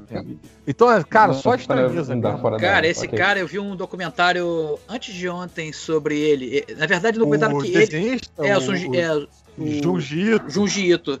É, aí é um outro, um outro mangaká que está entrevistando ele, é um programa recorrente lá no, no Japão. Eu não sei porque que eu topei com isso no YouTube, eu parei e fui assistir, cara. cara, cara que nem o Mike Zack vendo você, cara. É, é, é, é, é além do assim. retorno. É. Meu irmão, o cara, ele, é, os dois conversando, né, em japonês e é legendado em inglês. E aí, cara, eles é, analisando a construção da página do Junji Ito. É, é, são vários quadros, e aí, é claro que é acelerado, né? Aí ele leva assim, tipo, quatro horas para fazer um quadrinho. Ele Nossa, gasta um tempo para fazer um quadrinho cheio de detalhe. E a, o que eu, a curiosidade é, apesar dessas bizarrices todas que ele desenha, não sei de onde que ele tira isso, cara. Cada uma, é uma coisa mais bizarra do que a outra. O cara é, é um cara. O visual plácido, calmo, super simpático, assim. Parece, cara, muito. Ah lá, cara, muito legal, cara. Eu, eu recomendo aí buscar esse, esse documentário aí. Muito legal. Ah, cara, é, é, típico, é típico de, de, de japonês isso, né? Porque você vê, eles desenham, eles desenham uns monstros muito bizarros uns monstros muito feios, assim. Eu caí na besteira porque eu sou igual o, o, o Caruso. Eu tenho muito medo de história de terror, né? e, e, assim, um dia eu peguei um, um gibi de terror japonês, eu não sei porquê, sabe? Tipo, parou na minha mão e eu fui ler e era uma história sobre umas pessoas entrando nos buracos na, na, na parede de uma montanha e o final da história eu fiquei assim, gente, que coisa horrorosa. Quem é que escreve isso? Por que escrevem? tá um vendo? Cara? É muito desse, pesado. Sabe? Quem é, é mega um beijo pesado, na esposa, sabe? no filho, é, sabe? Tipo, aí você vai... computador pra...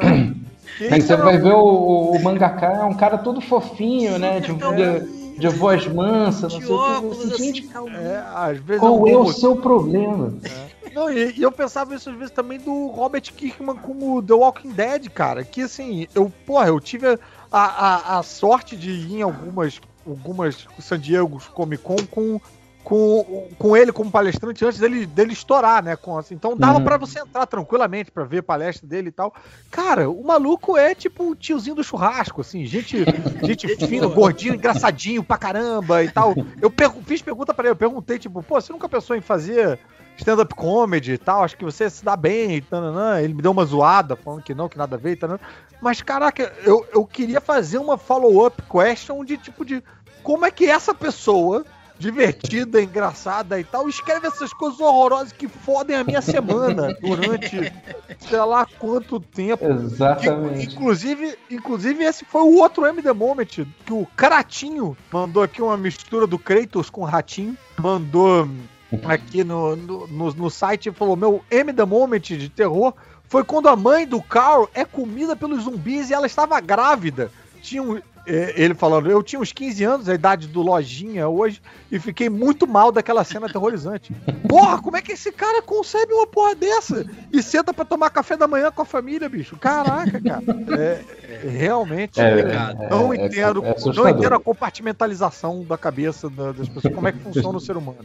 O Leonardo Silva Muglia mandou aqui em Reino do Amanhã, quando o Capitão Marvel finalmente aparece, mas mais especificamente a fala do narrador. With a single bolt of lightning, Armageddon had arrived. Eu não sei se eu li certo isso, peço desculpa aos professores de inglês aqui presentes. sem problema, sem problema. É, e aí ele também fala aqui, e também o final de Flex Metalo, mas ele disse isso só com uma frase só, porque realmente Grant Morrison não dá para ninguém entender direito o que aconteceu, o que, que, o que, que impactou, o que que, né? É, Grant é, Morrison é assim, é, então, então, Eu não é. cheguei a ler Flex Mental, eu conheço ele só da, das histórias do, é, do, eu, eu, do eu li, Patrulha do Destino. É cara, eu li conceito, e cara. assim, é, o Grant Morrison, né, todo mundo tem essa, essa parte que o Grant Morrison caga no final, chega no final, você não entende nada e tal. E, cara, e Frank Spetalo é um ponto fora da curva, porque você não entende nada desde o início. É, é bem, muito bizarro. É bem consistente, assim, até. É bem consistente no, na confusão, né? Na confusão. uh, o Jonathan Silva mandou aqui, eu tenho um fresco na memória, inclusive foi postado uh, pelo Fábio Catena. Fábio Catena que, pô, trouxe aqui um, um quadrinho fazendo um paralelo. Ele vi lá no, no Twitter do Fábio Catena fazendo um paralelo com com essa é, essa polêmica agora do, do Siqueira, né, que decidiu ah, usar sim. o programa dele para fazer basicamente discurso de ódio ali, né? Uhum. E, e aí, cara, o, o Catena fez uma montagem de imagem desse quadrinho que o Jonathan Silva tá, tá trazendo aqui, falando hoje é o quadro uh, que ele, uh, ah, foi postado pelo Catena hoje, é o quadro do Reverendo Striker apontando pro noturno. Pô, todo todo bom nerd tem essa imagem tatuada na cabeça, que é ele apontando falando: "Humano, Você tem coragem de chamar aquilo de humano? Uhum. E apontando pro no- noturno com a cara de, pô, tô quieto aqui, cara. Caralho, Que tô que eu fiz, né? Não nada. tá fazendo nada. É, porra, tô na moral aqui. É, e é, e o, o Catena botou lá no Twitter dele ah, o, o Siqueira fazendo meio que. a- Cara, é quase que a mesma pose, apontando no mesmo enquadramento, na mesma direção, por uma imagem de, sei lá, é, atacando. Ele indo contra a homofobia, atacando a homofobia. E, pra encerrar, o último MD Moment dos nossos ouvintes foi, é um, quase um testemunho do Rogério Gomes, que ele mandou o seguinte: falou, Fala Caruso, meu nome é Rogério, tenho 33 anos, sou de Sorocaba e trabalho como professor. Meu MD Moment mais antigo foi um dos primeiros formatinhos do Homem-Aranha que tive acesso, por, por volta dos 5, 6 anos, que na página de abertura era um splash page com o Peter Parker abrindo um saco com esqueleto dentro com o uniforme do Aranha. Ah, caraca, eu Não lembro disso. entendi nada na história na época. Hoje acredito que seja algo no meio da saga do clone, mas não tenho certeza. Você lembra disso, Cadu?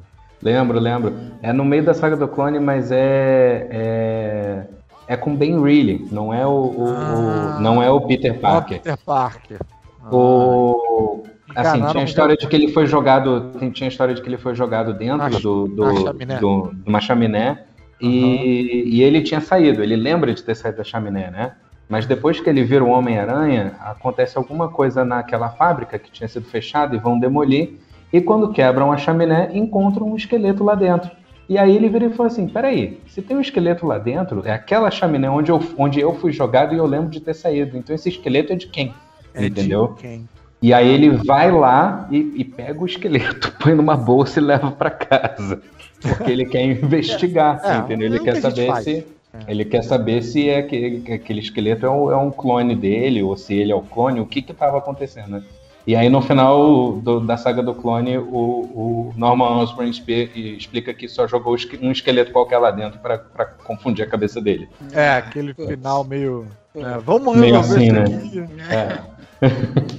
Outro Homem The Moment, o que o, né, o Rogério Gomes continua aqui falando, outro Homem The Moment foi aos 18 anos que me trouxe de volta ao mundo dos comics de super-heróis, que na época só lia mangá. Foi com a primeira edição de Hulk contra o Mundo. Adorei a arte, a história massa véia e me marcou muito a cena do Hulk treinando com uma espada gigante em cima da nave em pleno espaço. Pô, pra quem tá lendo mangá, isso aí é, é um prato cheio, né? É. Pra terminar, meu M The Moments mais recente foi lendo Arlindo, da Ilustra Lu, que me fez chorar muito, especialmente na cena que o Arlindo vai lavar o carro com o pai dele, pai esse que não costuma ter uma ligação muito afetiva com ele, numa sequência muito fofa que é destruída numa cena de jantar poucas páginas depois. Eu não quero dar muito spoilers, mas leia Arlindo, é bom demais, é uma das melhores HQs lançadas no ano até agora. Abraço, meu querido. Adoro seus trabalhos na TV, nos podcasts, tamo junto. Aí ele botou um coraçãozinho aqui, pô, queria muito saber fazer Ah, isso, bacana. botar coraçãozinho nos comentários. Pô, obrigado, obrigado, Rogério Gomes, obrigado pelo, pelos seus três MD Moments aqui. Não conheço o Arlindo, não conhecia também a Ilustra Lu. É, vou, vou atrás disso aí. Fiquei curioso, embora eu não goste de coisa triste, que nem. Também não gosto de terror e não gosto de coisa triste, que eu sou.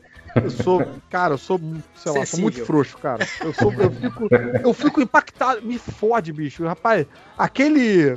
Tem um, tem um mangá da Conrad, cara, que até hoje. Da Conrad não, da JBC. Até hoje eu sou meio puto com o Cássio Medal por causa desse mangá, que é o cão. o cão que guarda as estrelas. Meu irmão, nossa senhora, cara. Eu, só de saber que ele tá na minha estante já me dá tristeza. Nossa senhora. É, eu, não, eu não entendo, eu não entendo esse mercado. Não entendo esse mercado de gente que tá, porra, tá feliz demais e tá precisando de. Dá uma tristecida. É, Dá uma tra- ficar Pra, pra tristinho um poder pouco, né? equilibrar, né? tá precisando de uma ajuda artificial pra alcançar a tristeza. Eu não entendo, não entendo. É tipo se ao lado dos remédios antidepressivos vendessem remédios depressivos. Pra você que tá muito alegrinho, então equilibra aí, velho. Toma aí, ó. Toma aí. Mas Eu tem uma galera algumas histórias, eu, eu fugi de algumas histórias tristes assim também, sabe? Tipo, eu não esqueço até hoje, uma vez que eu cheguei em casa do trabalho, minha esposa estava catatônica na frente da TV, que ela tinha visto. é, como é que é o nome daquele filme? É, ai, droga, é um filme sobre drogas com o Jared Leto e a, Jennifer Connelly. É um, é um Hum. filme horroroso, assim, horroroso.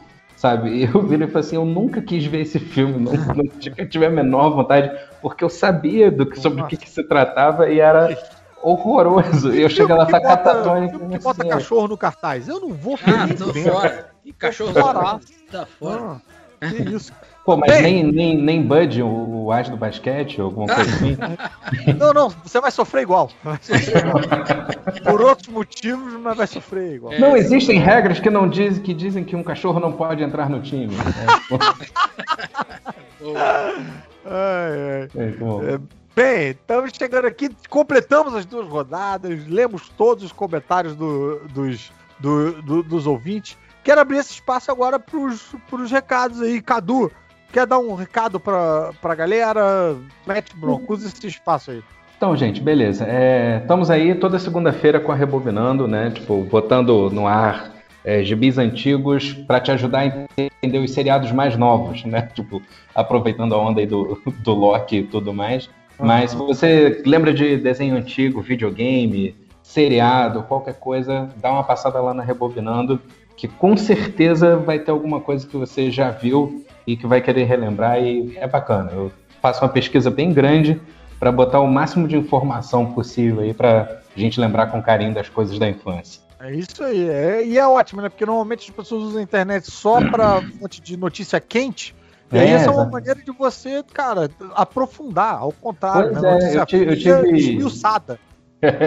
eu tive amigos assim que chegaram uma vez, porque eu tenho alguns amigos que não, não sabem nada de quadrinhos, né? E uma, na época do WandaVision, eu fiz, sei lá, umas quatro ou cinco colunas sobre várias histórias da, da Wanda e do Visão. E aí um amigo virou para mim e falou assim, pô, cara, eu tava lendo sua coluna e gostei bastante, porque assim, eu não saco nada e me ajudou a entender até melhor a história que eu tava vendo seriado. Eu falei assim, então, gente, aproveita.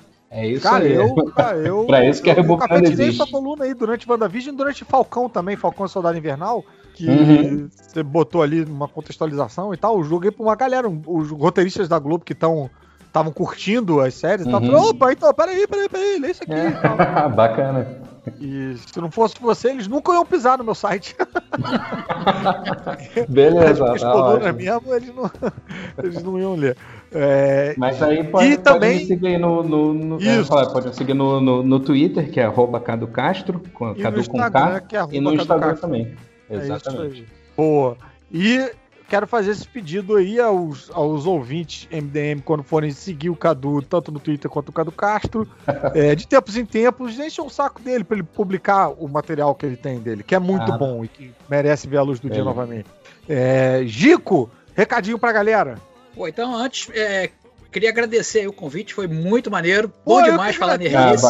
Ah, Gostei demais. Pô, foi muito obrigado bom. pelo seu tempo. Na que isso, estou à disposição. Sem precisar, é só acender o bate-sinal e eu apareço. é, então, a galera quiser.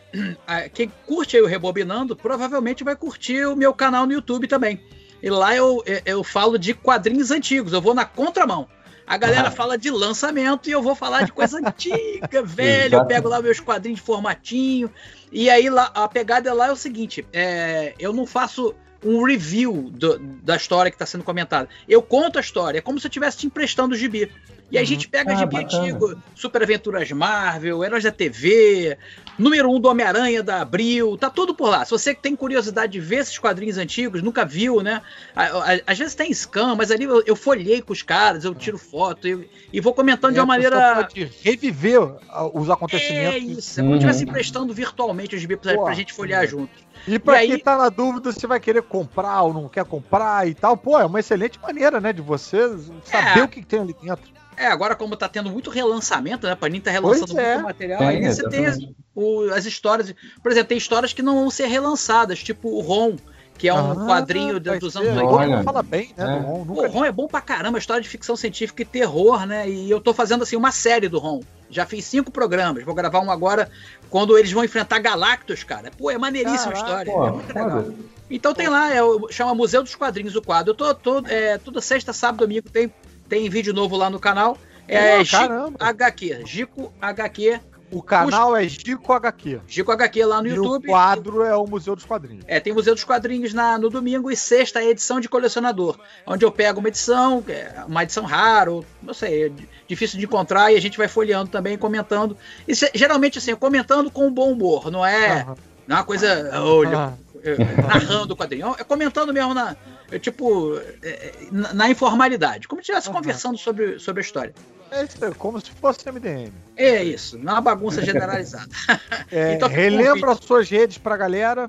Sim, então é, no YouTube tô no Gico HQ e no, se você quer desenhar, dá, tá com vontade de voltar a desenhar, me acompanha lá no Instagram. É desenhando com o Gico. Underline, desenhando, underline, com underline Gico. E aí busca lá, vamos bater papo, vamos, vamos. É, lá tem, tem as lives ao sábado que você pode fazer aula gratuita. E lá também eu te passo o link, se você quiser, para fazer um módulo gratuito lá do, do curso, fazer esse test drive aí, ver se você curte. Valeu? É, bacana. Maravilha. Já, já tô seguindo já. É, valeu, valeu. Eu queria, eu queria aproveitar para fazer um, um, um, mini jabá, apesar de é, eu mesmo não, não tá nesse direito, né? Porque como é, membro honorário do MDM, eu teria que deixar para fazer o meu jabá lá no, nos recadinhos, mas nunca sei quando é que eles gravam esse momento. Queria falar do Alerta Spoiler, que é o podcast que eu estou fazendo no G-Show. A gente está chegando aí ao, ao, final do nosso pacote de episódios combinados lá com eles, então queria pedir o reforço da galera do, do, dos ouvintes MDM. Aliás, eu queria pedir também que os ouvintes MDM que aparecessem lá no canal do, do, do Gico falassem, vim pelo MD Moment, para ele saber que a galera veio daqui, que a galera gostou daqui do, do, do papo com ele e tal, e para ele achar que essa perda de tempo valeu a pena. Opa! É. e, então eu queria pedir um reforço da galera aí para entrar nas redes lá do G-Show, para falar que tá curtindo o Alerta Spoiler e que quer que continue, e especificamente para falar do episódio que vai sair nessa sexta-feira, que eu tô até agora sem acreditar que rolou. A gente fez um episódio é, o Alerta Spoiler é um podcast que eu faço com o Jair, que fala de séries de TV, né? É, de streaming, essas coisas todas. E, e, cara, o episódio dessa sexta-feira foi com o Antônio Fagundes, acredita? Oh, olha só. que legal. Antônio Fagundes. Que Brother, e o Antônio Fagundes falou de série pra caralho que ele assiste, falou de videogame, falou de livro, falou de Stephen King, deu aula de Lovecraft, bicho. Que maneiro. Eu, nossa, cara, tô até agora nervoso de ter feito esse, esse episódio. Pô, eu tô maratonando aí o alerta spoiler, é muito bom, cara, adotando altas dicas assim. Olha aí, cara. Meio desesperado de tentar acompanhar tudo que vocês falam, que é coisa pra caramba. Aí eu fico catando onde que tá, tem aqui, tem ali, tem uma listinha aqui já pra poder colocar na, pra assistir. É muito Olha bom. Olha só, porra, porra, fico, porra, fico lisonjeado, cara, fico lisonjeado. Bom saber. Então, então, pelo menos um ouvinte eu tenho, olha só, cara. Maravilha. então tá feito um convite pra, pra galera. Mais uma vez, Gico, muito obrigado. Muito obrigado, Cadu, também, por estar tá é, aqui. Estamos aí. É, daqui a pouco lá. você vai estar tá fazendo, gravando MD Moment sem mim. É, pois é, mandando é, Tá certíssimo.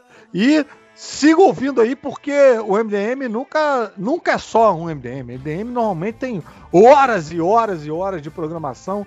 Vamos ver agora o que, que eles planejaram para o resto da sua semana. Segue.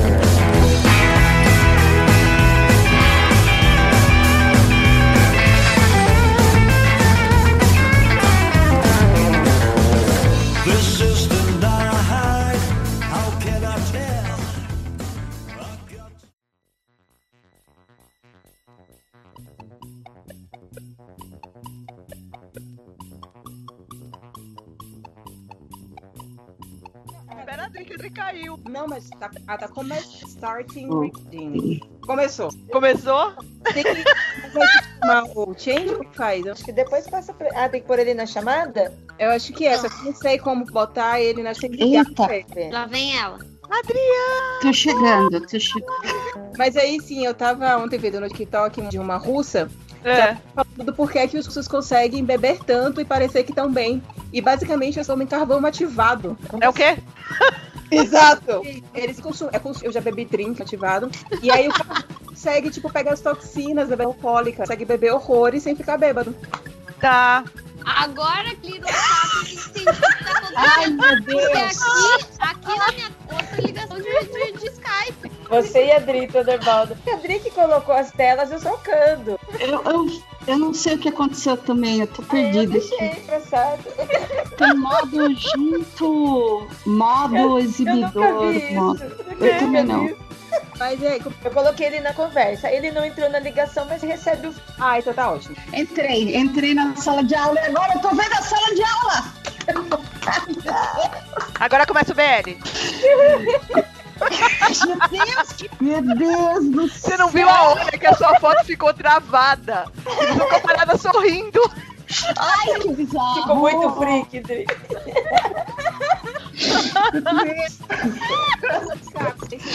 Na frente. Eu tenho momentos que eu Também. sentei na frente, quando eu era bem criança, eu era comportada e conforme eu fui envelhecendo, eu Foi indo pra trás. É isso. Ai, eu, eu sentava sempre na frente. Eu também era da.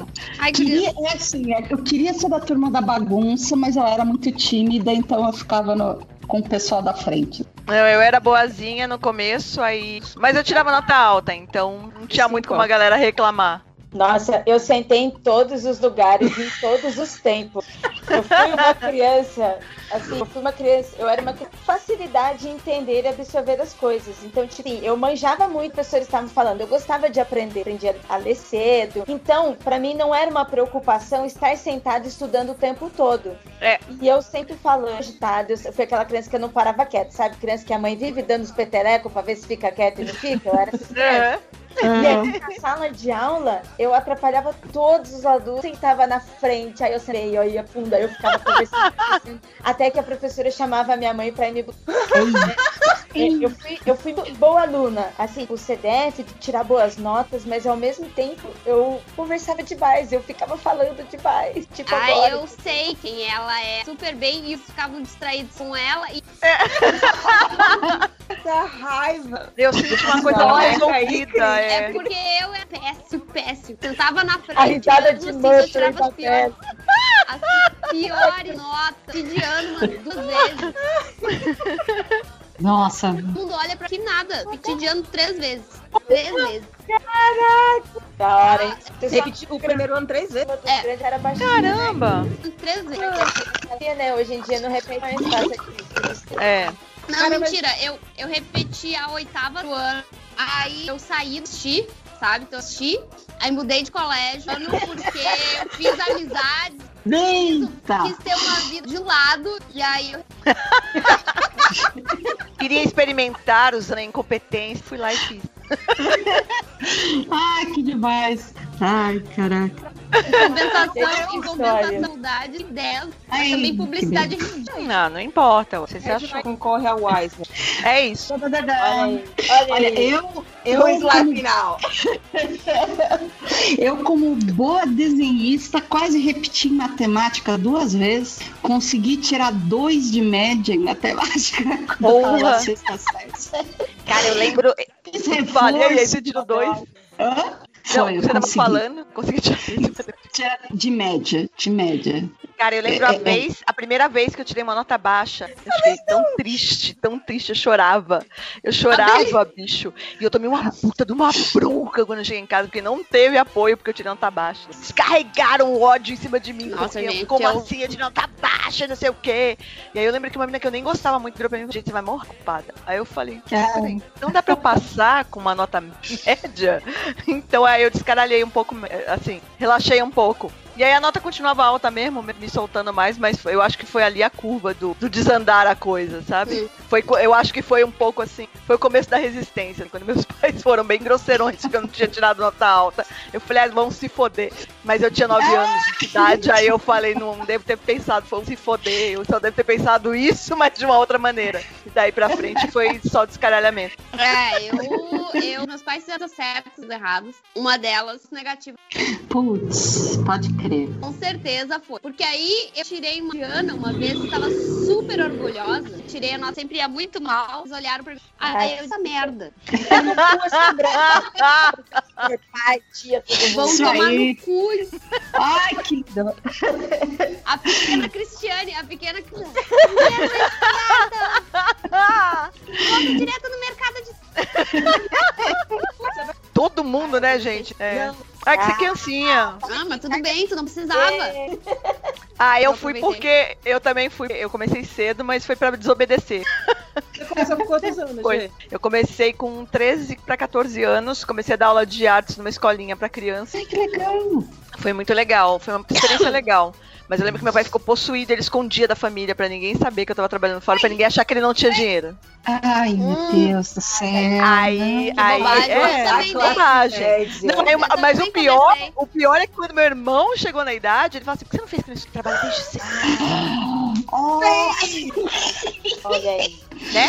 Mas caraca. que hoje em dia não pode mais. Eu também Não pode, trabalhar muito cedo. E aí, quando eu fui fazer faculdade, aí eu fui no estágio, é, tinha uma mulher que trabalhava comigo, que já era mãe, e os filhos dela estavam adolescente. E eles estavam querendo trabalhar, né, lá em E aí eles estavam desesperados para trabalhar. Tanto dinheiro, né? Crianças pobres, que você quer ter esse dinheiro, você quer ajudar seus pais, como tipo, você quer ser independente também, né? Você tem Sim. esses desejos. E aí, os filhos dela, ela tinha quatro e quatro muito criativos, sabe? Crianças muito criativas. Aí ela chegou uma vez em casa, cadê o. Né? É. interior, todo mundo mora em casa. É comum você, tipo, deixar o portão trancado, as de casa, os vizinhos olhando, o parente olhando, é normal, né? Mas as crianças sempre ficam em casa. Quando sai, sai muito perto. Aí, cadê o? E aí, tipo assim, ela chegava em casa, por exemplo, duas horas da tarde, bem no meio da tarde. Um chegou da escola, almoçado, tá em casa, assim, pra assistir sessão da tarde. Aí, cadê essas crianças? Aí ela sai pra rua e sai procurando. Aí fulano falava, vem pra rua, na rua.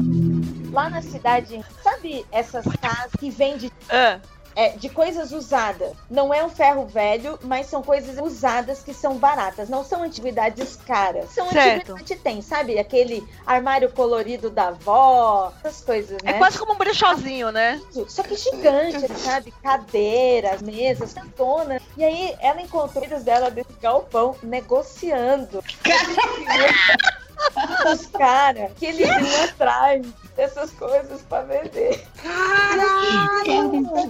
Caralho! Assim, nove anos de idade, sabe? Chiquinho, Puta carreirinha, merda, cara, criança é foda. Criança falou de trabalhar.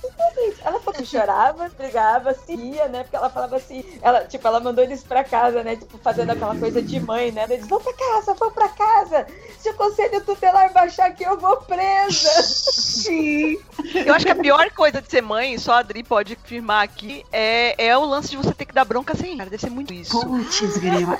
Deve ser muito difícil, Putz, cara. cara, é muito difícil. E é muito difícil também porque depois você dá bronca e você se sente culpada porque você deu bronca. Entendeu? Só que você não pode demonstrar, saca? Você vê o filho às vezes chorando, de castigo. Bom, pelo menos no meu caso, assim, né? Bate aquela culpa, aquela. E você tem que. Poker face, saca? E você não pode demonstrar. Então eu acho que isso aí que é a parte Porra, bicho. Deve ser muito. mais difícil. Você imagina, né? Você vai dar bronca. É, não é pra você. Cara, Fica né? dando bronca aí. Não é pra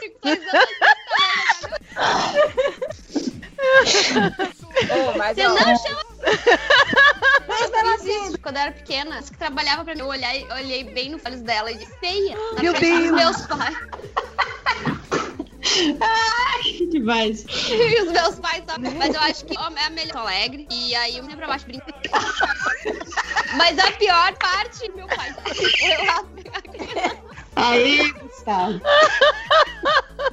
Cara, isso lembra uma história de, de Natal. e Que eu queria, eu queria uma Barbie. Era Barbie. Vocês devem lembrar, era uma Barbie que conseguia escalar. E ela tinha uma roupa meio de, de E aí eu queria muito essa, essa Barbie. E não era Barbie loira, era Barbie. Aí eu pedi de Natal, e aí eu pedi de Natal pra minha madrinha, assim. E aí, tipo, chegou no Natal, ela foi e me deu, só que ela, em vez de ter me dado a Barbie que era do hip hop, ela me deu a Barbie que sabia fazer uma saia de maquiagem. Só que também era a morena. Hum, Os adultos sabem com os presentes que as crianças querem, velho. É impressionante. Impressionante, bicho. Esse aqui serve? Não, não, Não. não Exato. serve. Aí eu peguei o presente, abri, sorri né, criança absurdamente treinada, né? Nem... E aí ela, che- aí minha madrinha chegou e olhou pra mim e perguntou: era essa a Barbie que queria? E eu falei: não, a que eu queria. Também não vai mentir, né? É bem Não. treinado. Mas minha É isso. mãe me olhou de um jeito pronto. Você fala aí, minha mãe falou assim: minha mãe, ela me perguntou se era que eu queria. Eu Ela falei, perguntou. eu só fui sincera. Você disse que eu não podia mentir, mãe. É isso. Não menti. Eu Gente, o que eu não importo é, é. Ai. Ai, Sim. Eu não aguento, eu não aguento. Ele não quer, a criança tá tirando atrás da gente. Não precisa. Não, não obriga a criança a fazer isso. Primeiro que a criança sempre tá com boca suja, entendeu? Vai ter aquela boquinha suja perto de você, nojento, né? Segundo que a criança não quer, ninguém quer. Ninguém quer ser beijado naquela situação, entendeu? Não, Aquela criança azeda, A gente não beija adulto botar assim. aquele de não, acabou de tomar Coca-Cola, fica com aquela boquinha colada, sabe? Cheia de açúcar. Não, Não, beijar, não. mano. A gente Quero não. beija quem conhece, que já ninguém gosta. quer ser beijado na É, situação, então. né? né? Ninguém vai ficar feliz se ela beijar ou a gente ganhar o beijo. Não. Nossa, é verdade. Eu tenho o costume só de cumprimentar de foi. Nem, não precisa nem Ai, ligar. gente, ai, gente, eu tenho que tomar cuidado. Cris Pistola, encantadora de criança. Eu tenho que tomar cuidado, gente. Passando a magia. Eu não faço muito, porque senão essa gruda em mim. E eu viro, Você eu tem cara de Barbie. Você é uma bonequinha. Elas falam É, a bonequinha tá andando. Gente, sério, o pessoal do colégio de ano visitar uma amiga. A criança tem 3 anos de idade, 4 anos de idade, ela já bate aqui no tamanho gigante. É, é a criança que sou eu só. A gente na casa desse churrasco e eu tava na cara de ver. Essa aqui é meu tamanho. E aí em mim. Caralho, grudou em mim. a Coisa.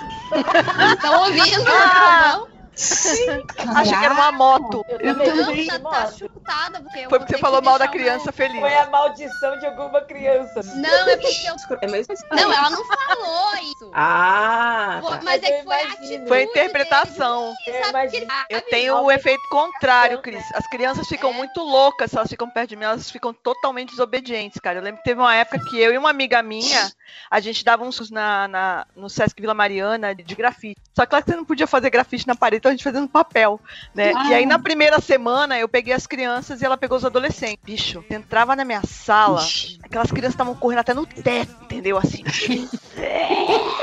Não tinha jeito de eu fazer elas me obedecerem. Cheguei na sala da Carolina, as crianças, ah, os adolescentes tudo assim. Eu falei, Carol, vamos trocar essa merda dessa aula. Porque, né, eu não tô conseguindo controlar aqueles demônios, cara, né? Vamos trocar. Aí a gente trocou. E foi mágica. Aí a gente descobriu, a gente nunca mais destrocou. Eu cheguei na sala dela depois pra ver como tava, as crianças tinham matado ela, porque ela era menor do que eu. Não, ela era bem. Ela era até maior do que eu, mas ela era muito calma. As crianças estavam fazendo trança no cabelo dela. Bem calmas. Eu falei, gente, O que que tá fazendo com essas crianças? né? Aí quando eu cheguei, aí na minha sala, que eram as adolescentes, aí ficou tudo firmeza. Eu mostrei a primeira tatuagem, aí pronto, já, saca, já ficou num clima assim meio. Funcionou. Depois disso a gente nunca mais destrocou. Eu dava aula de grafite pros adolescentes e ela pras crianças, porque eu acho que o Sesc, inclusive, gostou dessa troca, porque elas iam destruir aquela sala. Não, as ficasse com as crianças, me adoram, cara. Eu bebê, eu gosto. A eu Branca de gosto. Neve dos bebês. É, menos. Eu quero Bebê. Eu gosto história de de criança. criança Eu também. gosto, eu adoro criança. Mas eu tenho meu, né? Dar Claro. pra Faz. casa. e Criança é legal porque é descansar, dos outros, é. né? Exatamente. Tanto uma certa porque a gente tem pessoal, ilha, que é do que vinha visitar, voltei sempre e tal, e dava. Ah, Então eu, eu tenho jeito. Cuidado do Babá rolê. Tá. Conversar com as pessoas, gente. Ah, eu tenho que evitar contato visual. Não. Contato visual. Crianças, não. É, não, eu chego não. assim, Ih, meu Deus, lá veio a criança. Eu, A Ira tá Também, também também. quer contar. Conta, Ira, Eu conta. quero contar, deixa eu Fala. É, mas tem tudo a ver com esse grupo. É, quando eu tava mais ou menos 11 anos, eu tava na escola, período da tarde. Aí lá eu na escola Rui Prado, lá em Rede Escolinha, cidade do interior, próxima, região mais rural, rua de barro e tal. Espaço pra se brincar na hora do muito grande, assim, bastante grande. Tinha é, quadra, quadra fechada, quadra aberta, espaço de, sabe, campo de terra, patins, onde se jogava bola. E estava eu com 11 anos, eu e minha sala deu recreio, né? A gente já era criança grande, a gente já tava, nossa, quinta série, entrando, né, saindo fundamental, opa aí, respeito. Agora estamos sendo. Aí a gente andando pelo pátio e fomos lá fora, lá fora. Chegando lá, aque- aquela cena de recreio, escola pública, com todas as idades. Criança, é lugar, correndo, brincando, e bola, e pendurado no banhando, sabe? Nas lousas, nas paredes, as coisas, aquela cena de criança, aquela cena de inferno cagando na mão. Nossa. A gente estava passando e umas crianças meio otaku, sabe? Que elas estavam brincando com algumas coisas que elas assistiam na TV. Aí a gente passou por os naruteiros, tinha umas crianças brincando de Dragon Ball. Até passa um lado, com uns oito anos, ele passa, ele pega a mochila dele, joga assim no chão, tira uma corrente. Sabe aquelas correntes? Não é de bicicleta, corrente de carro, gigante, pesada. Ele pega uma corrente daquela, aí ele joga assim no ar, na direção de um amigo e grita: Corrente de Andrômeda! Que joga! Mano, Gente, até hoje. Muito bom! Ela entreter na minha frente. Não pegou ninguém, sabe? Caiu assim no chão de terra, porque ele estava ali naquela quadra, no espaço. Só que assim, eu e os meus amigos, a gente ficou assustada. A gente não sabia se ia ou se acudia, porque a, a corrente grande era muito alta. A gente não sabia nem como ia. Porque se pega na cabeça, Se criança, pega no olho. Meu Deus, mata... se pega no olho. gente, criança é maravilhoso. Se pega no olho é ótimo. Muito bom. Gente, cadê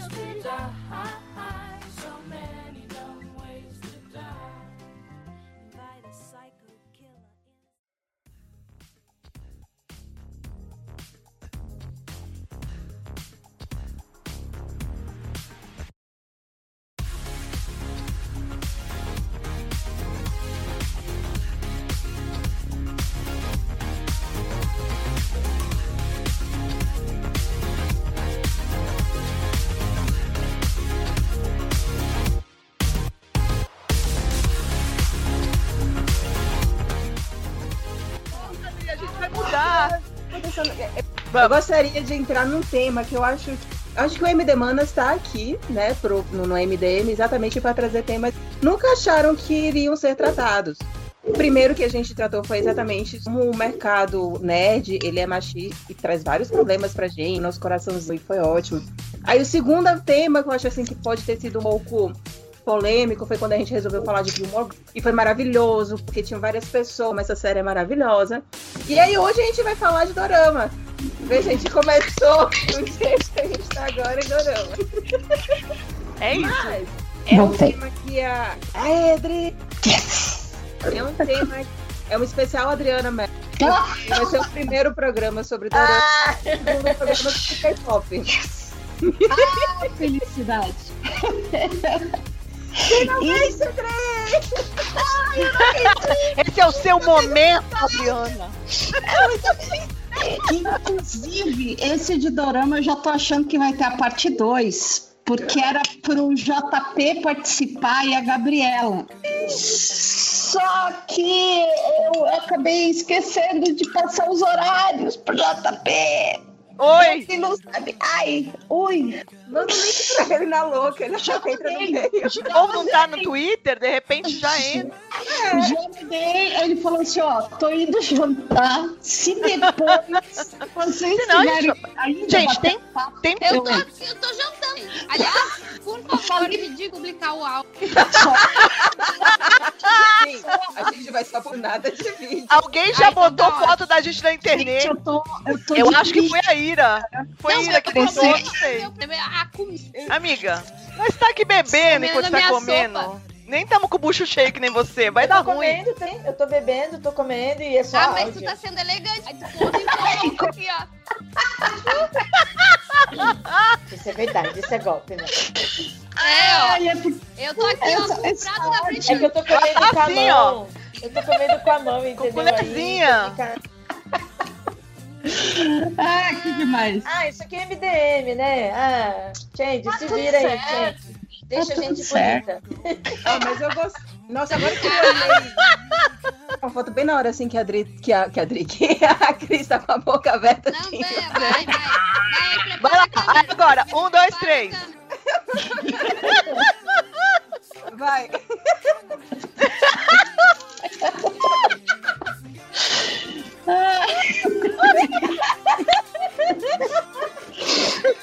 Vou mandar tudo no grupo.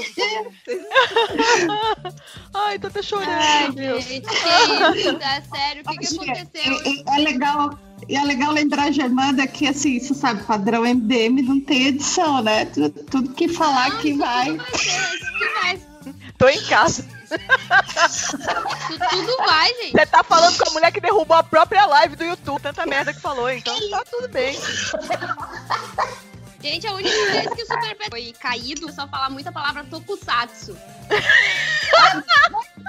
YouTube entendeu que era xingamento. Não teve. Até Não, agora. e o engraçado, o engraçado é que o nosso vídeo com o maior número de Ah.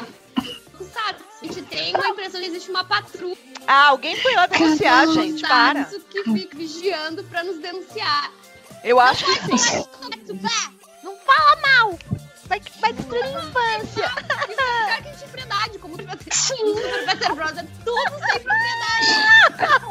Padrão. Padrão, você não segue a pauta. E, Não, e fala não? sem Também não fez pauta, não fez nada. Nenhuma.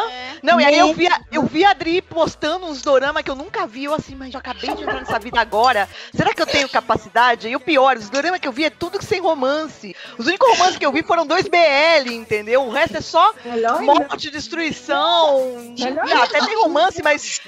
Né? Eu só vi um dorama. Só Eu só vi um dorama, papo.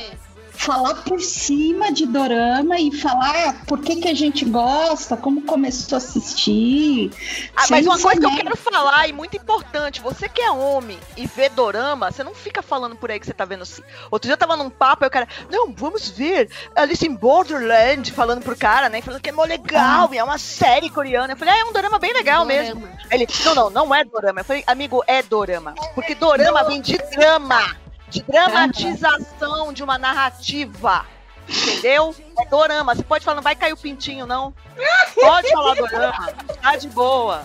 Né? Esse Inclusive, medo de gostar de coisa que mulher gosta, meu descobri Não, isso não. K-papo, que tipo, É. dorama a gente chama... A gente chama a, a- a dramatização japonesa, porque o japonês ele não consegue Eles não conseguem falar. É. Então eles falam dorama. E que no coreano eles chamam de, de drama mesmo. Tem uma É drama, né? específica lá. Tipo, o R é mais que fazer, obviamente. Mas eles chamam de drama mesmo. Eu fiquei tipo. "Oh, É drama, cara. Eu só sei que eu já, eu já vi pelo menos um drama chinês. Não, eu vi três. E tem um que eu vejo constantemente, que é o do Mark Shaw, que eu não vejo nada do drama. Só levanta a cabeça quando o Mark Shaw aparece, porque ele é muito gostoso. eu só. É? É um saco o dorama, mas eu, eu escuto a voz dele, eu olho, porque além do que olha assim, gente, que loucura! Gente, não fala essas Né? coisas. Não fala essas coisas. Não fala essas coisas. Então eu vi, eu vi o. Eu já vi dorama chinês, né? O C-drama. Eu já vi pelo menos dois japoneses. Não, C-drama eu tô brincando, mas eu tô no terceiro já. Eu acho que é o quarto já, C-drama. Eu já vi dois J-drama, né? Japoneses. E coreano eu acho que eu já meio que perdi um pouquinho a conta. É, tô de estagiária, mas até que eu tô aplicada. E eu acho legal você falar isso que, o, que ele beija pra caramba, porque foi uma das coisas que primeiro chamou a minha atenção vendo Dorama, é que não rola beijo. É É um horrível. selinho, Os né? chineses roubam, cara. E é com o Mark Shaw, e você não tem noção com o Mark Shaw. Ah, Beijo. eu, Depois eu vou jogar os preciso- Eu vejo pelo efeito especial. Eu vejo que chama fantasia, né? Beijos do Mark Shaw, entendeu? É isso. Aqueles dragão voando que parece Xena nos 90, com- a pior verba, entendeu? Você olha assim e fala, gente, vergonhoso, que vergonhoso. Aí o Mark Shaw parece beijo e fala assim, Mais um episódio. Mais um O episódio. japonês, o coreano é bizarro, mexe a musculatura da boca, tipo, parece que isso aí Ele só a cara. cola com selinho. É estranho, é um troço que você fica tipo. ah, teve um que eu assisti, que foi o meu primeiro. O primeiro dorama foi Mr. Sunshine, que é, apesar do nome, é, a, a- quem me indicou foi a Montserrat Monte, Studio Seasons, que ela é uma dorameira antigona e tava sempre tentando me convencer de ver. E aí ela viu que eu tava meio aberta a coisa, porque fiquei louca por um filme, Shaw, obviamente. né, que eu sou fã do Mon desde quando ele fez Detetive D. Detective D, que é bem legal, é um filme bem legal de de gestão de época, é bem legal. Mas aí eu vi o, o Win Young Master, Dream of Eternity, que é um, é um filme que é um caso de detetive e que tem dois romances rolando na tela. Tem um romance hétero e tem um romance gay. Que, que legal. Cara, e os dois detetives, eles começam clássicos, né? Um indo com a cara do outro, um provocando o outro, mas chega uma hora que é, é indiscutivelmente um romance. E um romance faz paralelo com o outro, cara. Eles e um pegam? trata de. Não, aí é que tá. Uma censura muito forte. Só que, né? A Marvel já me deu algum beijo bi ou, ou gay ou LGBTQ? Não deu. Só que em The Untamed, que é um dorama que eu vejo, que eu acabei de terminar agora, que é um drama chinês, também é indiscutivelmente gay, entendeu? A maioria dos personagens são gays, saca? E, e aí, por causa disso, a, a mas eu me desvirtuei. A Montserrat me, me falou: vai ver uns doramas, vê esse aqui. Que eu sei que você vai gostar. E a danada vai em cima para me transformar em cadelinha de drama, entendeu? Porque ela pegou um que era um romance histórico, que é uma história mesmo, é de quando a Coreia era Joseon, a pronúncia tá certa, coreanos, por favor, É. per- perdoem essa Joseon. pernambucana que bagunçou o sotaque em São Paulo, por favor, se eu errar a pronúncia de qualquer coisa. Não é falta de respeito, é burrice, né? E é de quando a Coreia estava sofrendo o fato de que ela ia ser rasgada em quatro países. Tem o Japão, os Estados Unidos, a, a Rússia e a Inglaterra e a China. É, é, é o Japão, os Estados Unidos, a, Ingl- a Rússia e a China tentando pegar um pedaço para dominar a Coreia, porque é um pedaço de terra que era estratégico. E tem essa resistência na Coreia, cara. E essa história disso e dessas pessoas. Então é como se Sim.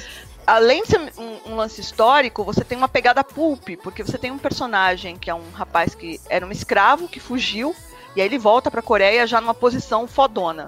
Ele volta como soldado americano. E ele é um coreano que volta como soldado americano. E lá você tem alguém da resistência que é tipo o Zorro. Então é como se o Batman, só que um Batman muito legal, que fez terapia, né? Se encontrasse com o Zorro e os dois terminam ficando. começam meio oponente, e ao mesmo tempo eles vão se juntando e aí eles começam a defender a Coreia. E é assim, é uma luta que. Eu acho que eu aprendi maneiras novas de chorar com esse do meu. É, Eu já sabia que eu chorava baixinho, alto, soluçando, mas, cara, eu. Chegou no dia eu chorava, eu chorava que eu acho que eu fiquei com dor de cabeça. sim. Mas é maravilhosa a história. Daí pra frente eu não parei mais. E assim, Então, eu, eu vim acho- de Bollywood e não rola beijo em Bollywood, né? Começou a rolar Hum. agora, né? Beijo em Bollywood. Então, pra mim, eu tava um pouco acostumada com relacionamentos que não se tocam tanto, né? Uhum. Mas eu sinto falta. E- Eu acho legal pontuar isso, Gê, que porque quando a gente fala dorama, todo mundo imagina, ah, é romancezinho, o, o o personagem A conhece o B e se apaixonam e tal. Mas o que me chama atenção nos doramas é que, claro, tem sim o romance, água com Tem. açúcar e tal, mas tem todo esse lado do drama histórico, de espionagem, da Primeira Guerra, da Guerra da Coreia, Tem tudo quanto é gênero, né, cara? tudo que você imaginar. Eu só assisto dra- eu só assisto drama de terror. Nossa, eu É, adoro. Tem os de chinês, terror. é, quanto japonês, é, quanto tailandeses também são ótimos. Tailandês eu só, eu só vejo putaria de homem se pegando. Tô falando sério. É verdade, gente. Só vi dois tailandeses na vida. Mas assim, eu vejo pouco porque normalmente eles botam uns atores com cara de criança e sinto mal, entendeu? Aí quando É, eles botam é as pessoas com cara adulta, aí eu vejo. Né? Aí Eu vi, eu vi um dorama da, do, de Taiwan, uma, não, da Tailândia uma vez, mas eu acabei não acabando, não, não a- terminei o dorama porque era muito anime, assim, muito, Sei. é- era muito maluco, os sons e tinha, tinha umas animações, umas coisinhas assim muito nada a ver. É bem As adolescente, personagens- né? É. bem- Nossa, bem demais, Pra, pra demais. Assim. O que eu vi, ele era. É, se chama Together, é um romancinho de dois carinhas tal, de faculdade. Por isso que eu comecei a brincar, ah, a gente tá na faculdade, então vai aparecer o BL. E era assim, era tipo uma malhação, mas foi num final de semana que eu estava de Chico, tinha brigado com a família, entendeu? Então aquilo caiu como um bálsamo, ficar vendo os, Ah, os drama, os drama dos mocinhos, um ficando com ciúme do outro, sabe? Musiquinha o tempo todo. Aí tem o carinha que é romancinho besta, uma malhação. Só que assim, foi fofo. É isso. maratonar Passou dorama. de E aí, esse semana. romancinho que a Adri falou, o único lugar que eu vi foi em BL. Fora isso, eu não peguei nenhum dorama de romancinho, cara. Não achei nenhum até agora, na verdade. Nem procurei, né? É isso. E, e, Cris, e, você que tá assistindo o primeiro agora, o que, que você tá achando? Não, eu assisti o primeiro já. Foi a Belle que me. Qual, Cris? Ah, né, de romance. É o. Eu vi que ela. Eu tava querendo, que eu não tenho. E aí. E aí. E aí eu acho menino, porque derrota, aí você né, tava falando do cara do. A, aí falando com a. E o menino dessa série, porque a história é mulher mais, mais velha, tem poucos anos. Ela diz ali, não falam. Eles só dizem assim que, tipo, ela diz dos 40. E é bem comum um casal de mulher mais velha e cara mais novo na Coreia, né? Isso é, não é o primeiro dorama que eu vejo. Que Mas, tem. mas eles estão fazendo um escândalo nesse dorama que isso da família. E É aí, Mas o é mais, mega- mais novo. Não é E comum, aí, não. o que eu acho que era 6 anos, mas tinha cara de 12. Tão bonito o ator, Cris. E não, era uma criança magricelha. Tão bonito. Magricela, ela chegou a botar se dar em bem, a montada nele. Eu até pensei assim, opa, Nora, que isso? Olha, que era mais pegou na mão. Eu achei que você é assim. Mas não, Pegou na mão tendo aquele cigarro. né? Olha a Cris ali. Tira a mão daí, menino. Tira essa mão daí. Ei, tira essa moto, só tem 12 Você tem 12 anos. Sua Mas mãe aí- sabe que você tá botando a mão aí, moleque? Mas aí você chorou, você não. Mas eu achei bonito, né? É uma outra história. E, É, e- isso e é achei adorável, isso é demais É, legal. sim, Eu achei legal e eu achei muita treta no principal, os negócios de assédio, que ela deixa os caras pra aproveitar, mas aí ela meio que desenvolve um próprio empresa, sabe? Tipo, É bem legal isso, hein? Então, eu comecei a ver. Eu comecei a ver do ódio. Eu ficava com raiva. Tipo, velho, vocês já estão certos, vão ficar juntos. Aí, tipo, a mãe dela resolve infernizar a vida dela ou qualquer coisa assim do gênero. Eu falei, a peraí. mãe dela certo entre tudo mais. Eu- então eu achei. Não é aquela coisa novela da Peraí, não tem final feliz? Eles não terminam juntos? Não, então, aí, aí o que é que Mas foi eu posso dar spoiler? Pra mim pode, dar. Não, dá aqui mesmo. Não, eu né? a família nem vou. ali, a família. Nem vou. Não, família. final feliz. Não, a família. Não, tem final feliz, sim. Só que, só que assim, os dramas, tipo, a, a falta é que vai pra uma praia, foi morar com ela e eles. Mas você sabe que eu acho isso um troço legal, Cris? Tem certas coisas que se resolvem, e eu curti isso também em, Bo- em Bollywood, saca?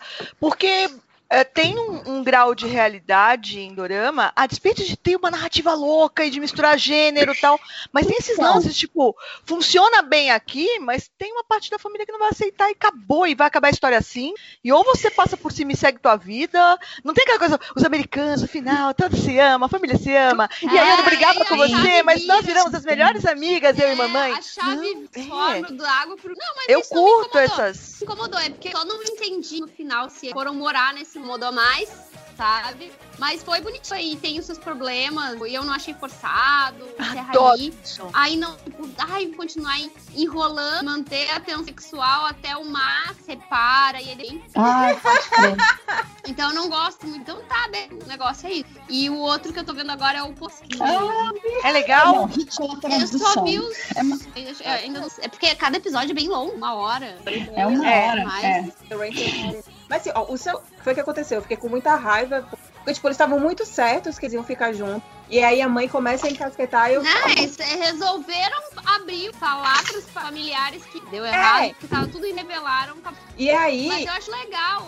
Não, é que o que eu achei explicado, mas tio, que é o menino, ele não tem ah, pai. Tem pais que o pai meio, e a mãe dele. Então ele não sabe o que, que é uma história familiar direito, ele não sabe se foi ensinado a recitar, os pra trás e a mãe. Do jeito a- core- como a- coreano entende. Como coreano dos. É. Uhum. isso. E aí, e já o momento dela, e que deve, né, obedecer, essas coisas. E aí, tipo, ela tá preocupada e, e ele não. Mas E é esse não tá, menino- porque tem os pais que vão.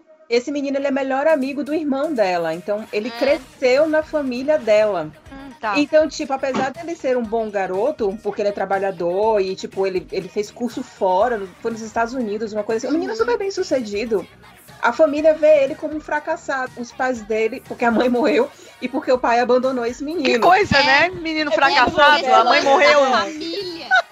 Lá pra o noivo ter pais que são ou um histórico familiar. Ah, sim, tem, todo um, tem toda uma estrutura, né? Tem uma série de, de, de costumes, né? Que, É, que então- as famílias acabam seguindo e tal.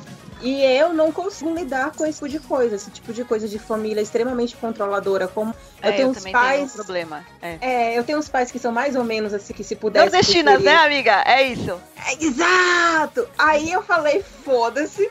Fui ver quantos episódios faltavam até que tivesse fosse acabar. Aí eu vi, velho, eu não vou assistir muito ódio com essa família, porque, tipo, determinados assuntos eu, eu realmente falo, foda-se, eu, eu não pre- Existe muito conteúdo feito no mundo, eu não preciso Passar essa sofrer dor. vendo é. isso. Tipo, eu tenho a mesma coisa com um quadrinho que é mesmo que é o Árabe do Futuro. Eu li o primeiro volume, o pai do menino é um puro escroto que derruba, estraga a vida da família inteira, assim, por causa do ego dele. Muito parecido com o meu pai. Eu fiz, eu não vou ler Posso esse quadrinho. Esse Diga. novo desenho que- Ah. do- da, do- da invasão das máquinas, que tá todo mundo achando bonito, a animação, o desenho, eu achei tudo lindo.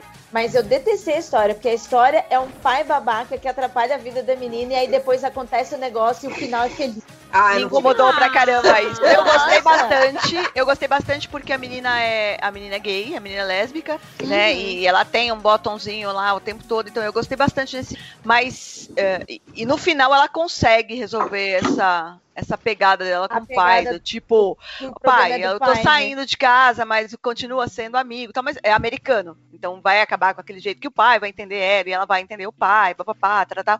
Mas sim, tava me incomodando, tava me dando uns gatilhos, aquilo ali, mano, do pai te- atrapalhando a menina de ir pra faculdade, saca? De ficar. Tava me dando as coisas assim, mas aí eu falei, vou até o final, porque a, a protagonista é, é Vale lésbica, a então pena. isso vale vai pena. ficar legal. E é ficou bonita, legal. né? Termina legal e termina de um jeito bonitinho, saca? É. Mas sim, a- até resolver, eu tava assim, assistindo meio É, que. então você fica incomodada, né? Dá uns O ficava assim, você tá bem? Você tá gostando? Eu tô. Aham. Tá Aham. bom, é legal. Tá esse pai aí. E aí, quando cheguei em The Rain, eu sempre peguei, fui ver o último episódio. Eu pulei pro episódio. E aí eu fui. Só quero mais resolver essa merda, né? E aí eu vi a cena deles dois. Pronto, eu sei que eles ficam Gente, juntos. É isso que eu quero. Aliás, aliás, esse foi um dos choques meus quando eu caí de cabeça na vida de Dorama. É. E eu tô na vida de Dorama desde 2008, quando uma amiga, me, merda. uma amiga me mostrou o primeiro. E aí eu caí no buraco e não saí mais. Mas nem todo Dorama tem ou final feliz, É. ou sequer um final fechado. Tem muito drama que termina com um final aberto. E você não sabe se é é, é bem juntos, legal. se não ficaram juntos, o que que aconteceu. Se foi só uma passagem, assim, né? Tem drama que eu assisti que o casal brigava durante o, o drama inteiro e no último episódio ele corria pro aeroporto para encontrar a garota, eles se encontravam e acabou. Acabou com os dois, um olhando para pro outro. Tá bom, tá bom. Final do dorama foi esse. E se você gostou, tá bom. Se você não gostou, você assiste o próximo. Então, quando você começa a assistir uma história, você fica naquele ai, ai. O que, o- qual vai ser o final? Eu tô adorando. Ai, mas tem que terminar bem. Ai, meu Deus, tem que ser pelo menos.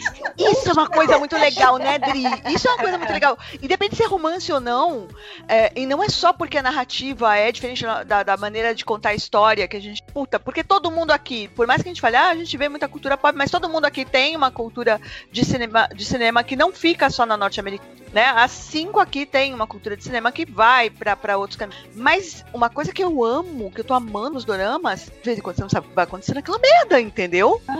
Eu assisti Caçadores de Demônios, chegou uma hora que eu falei assim, Deus do céu, vai morrer o mundo, eu já tô apegada a essas pessoas. Eu tô coisa, sabe o que eu queria falar? pessoas, eu- Acrescentar? Antes da, da, G, da G. No Não, caso pode continuar. De, Se deixar eu caso demais, vai. no caso de doramas, que são é, live action e animes ou direto de mangás, vem, assim, já vem da indústria, aquela coisa, né? Light novel tá saindo, e aí, tipo assim, tá fazendo sucesso, aí vai lá e faz o live action só dos três primeiros episódios do mangá. Então, aí depois não continua o mangá, não continua o anime, o dorama também. Então, com algumas adaptações, acontece no caso do dorama japonês. É, no caso de outros, aí assim, eu acho que influencia a cultura, né? Porque o, eu não assisto muito romances, né? Eu- Como eu falei, eu gosto mais de terror, e normalmente os de terror já são adaptações de outras obras. Né? É, é comum se ter essas adaptações de terror, e vice-versa, né? Às vezes também começa um dorama e vai pro mangá ou para uma light novel, que é incomum. Já em romance tem muito, né? Tipo, tem uma demanda muito maior, assim, romance, comédia, aventura. Aventura tem um monte, monte, né? É, às vezes eu percebo que muita introdução de cultura que eu não conheço, principalmente os tailandeses, os chineses, da Coreia, né? Não que do Japão eu estivesse lá, mas do Japão eu já consumo mais coisas. É, eu percebo que esses finais, eles também têm a ver com essa forma de cultura. A mesma É. coisa quando vocês falaram do beijo. O beijo, pra É. mim, foi desconfortável. Em séries de terror, em séries de suspense, de verdade, eu não espero ver casal ali. Só que em conteúdos americanos e alguns ingleses, sempre termina com algum É. romancinho envolvendo. A mulher sempre de um cara. E É. quando, quando eu fui ver Dorama, não tem. Então, tipo assim, isso é do caralho, não é? Sim. Tipo assim, só tem fantasma, só tem monstros, só tem terror, eu não estou vendo casais. Ai, que de... No Caçadores de Demônios, por exemplo, tem uma hora que você até vê que rola uma tensão. O menino achar a moça bonitinha, mas tem uma hora que também pode rolar alguma coisa dele com o cara que era o Bully, entendeu? E tem uma hora que simplesmente não tem romance, porque as pessoas estão matando porra de demônio, gente. Não deu Então, tempo de ninguém se pegar. Sabe um lance que chama atenção também em Dorama? Mas isso é não só coreano, japonês, etc. Dificilmente você vê um personagem que é o vilão porque ele é mau e ele é mau e ele é mau porque ele é mau. Isso. Ah, mas isso do anime é uma coisa de Sim. porque eu não suporto, cara. Eu sou que é má, porque é muito mal. É o ódio. vejo. Assim. Ah, eu vejo. Sério que tá assim, sabe? Sério, você tem, Não. você tem cinco anos de idade, porra, né? É, ah, saco, velho. Essa- Deixa. Claro Sabe que que- você começa vendo a história e você vê quem é o vilão, entre aspas, da série e tal, mas depois, tipo assim, como num flashback de Lost, você começa a ver a história do personagem, você começa a entender por que, que ele tomou aquelas decisões, por que, que ele Você não precisa necessariamente aprovar, né, o cara. Você, você Não. entende porque chegou lá e você fala, você é mal de verdade, porque você tomou essas escolhas. Tem aqui, Uhum. e isso nos chineses eu ainda não cheguei a, a- comparar tanto nos coreanos, mas sempre tem um paralelo e eu acho isso muito legal. Então, por exemplo, no Untamed tem exatamente isso. Tem um cara que ele é mal, e você vê a história dele e você fala, mano, eu queria abraçar esse cara, e talvez se eu tivesse É. dado carinho pra ele, ele seria uma boa pessoa. Ele é mal, porque ele não teve isso. Só que aí você pega o protagonista que passou pela mesma coisa e decidiu não ser mal. Saca? E é Sim, isso, sim, sim. sabe? Nossa, pesado, né? Isso é terapia? É lindo, cara, sabe? É de uma complexidade linda. Porque você continua sentindo pena do vilão, mas você fala, mano, só que você cagou aí. Você podia ter virado outra curva. A, né? a gente que Fala, cresceu assistindo. Não, não, não, não. A gente que cresceu consumindo é, seriados americanos, tal, acho que uma outra coisa europeia, mas eu vou te dizer que 95% do que a gente cresceu consumindo veio dos Estados Unidos, né? Então a gente está acostumado com uma fórmula. Um maniqueísmo meio tontinho, né? maniqueísmo, Essa coisa do preto e branco, etc. Quando você começa a assistir. Sim, também. Quando você começa a consumir conteúdo asiático, você vê uma outra narrativa, uma outra dinâmica de personagens, inclusive uma outra dinâmica de bem e mal. É. Né? A Hollywood vingança tá de boa, bicho. Você é, é indiano, você quer se vingar, você se vinga, entendeu? É isso. Você tá liberado a se vingar e você não vai ser punido, não, entendeu? É muito louco. A despeito da, da ideia de karma, o seu princípio, se você vai se, vai se vingar e você consegue se vingar de um jeito que o Dharma não seja afetado, só vai, ficha. Então, a Entendeu? gente aqui, a gente é, cresce com o conceito de Deus e diabo, né? É. O bem e o mal. E aí você começa a assistir anime ou consumir filmes japoneses. E, e- e aí você já vê que esse tipo de Deus e diabo não existe na cultura. Esse, esse essa conceito, o conceito do bem supremo e o mal supremo. É. Né? É, porque as pessoas não param pra pensar de carne. Obviamente, tendências, mas o resto, essa ideia norte-americana de que as coisas são imutáveis, sabe? Que, que quem nasceu. Quanto filme a gente já viu que fulaninho nasceu e ele já era um problema, sabe? É. Tipo um psicopata. É. Sabe? Psicopatas e. A Ilha Tá. Metamorfose ambulante. Tipo, Exato. coisas vão muito pro bem e pro mal. E aí, por que, que aquele vilão é daquele? Eu acho isso Exato. maravilhoso de fazer. E a construção. E você tocou num ponto, cara. Construção de personagem de Dorama. Que troço rico e maravilhoso, né? Você vê cinco minutos de uma cena, na primeira aparição da pessoa, você já tá pegada. Porque você já sacou como é que funciona aquela pessoa. Porque é muito bem desenvolvido o personagem. É muito bem você sabe- desenvolvido. Ó, no caso do. Ai, meu Deus, pousando no amor, por que que me traduzem desse jeito? horrível. Mas enfim, ridículo.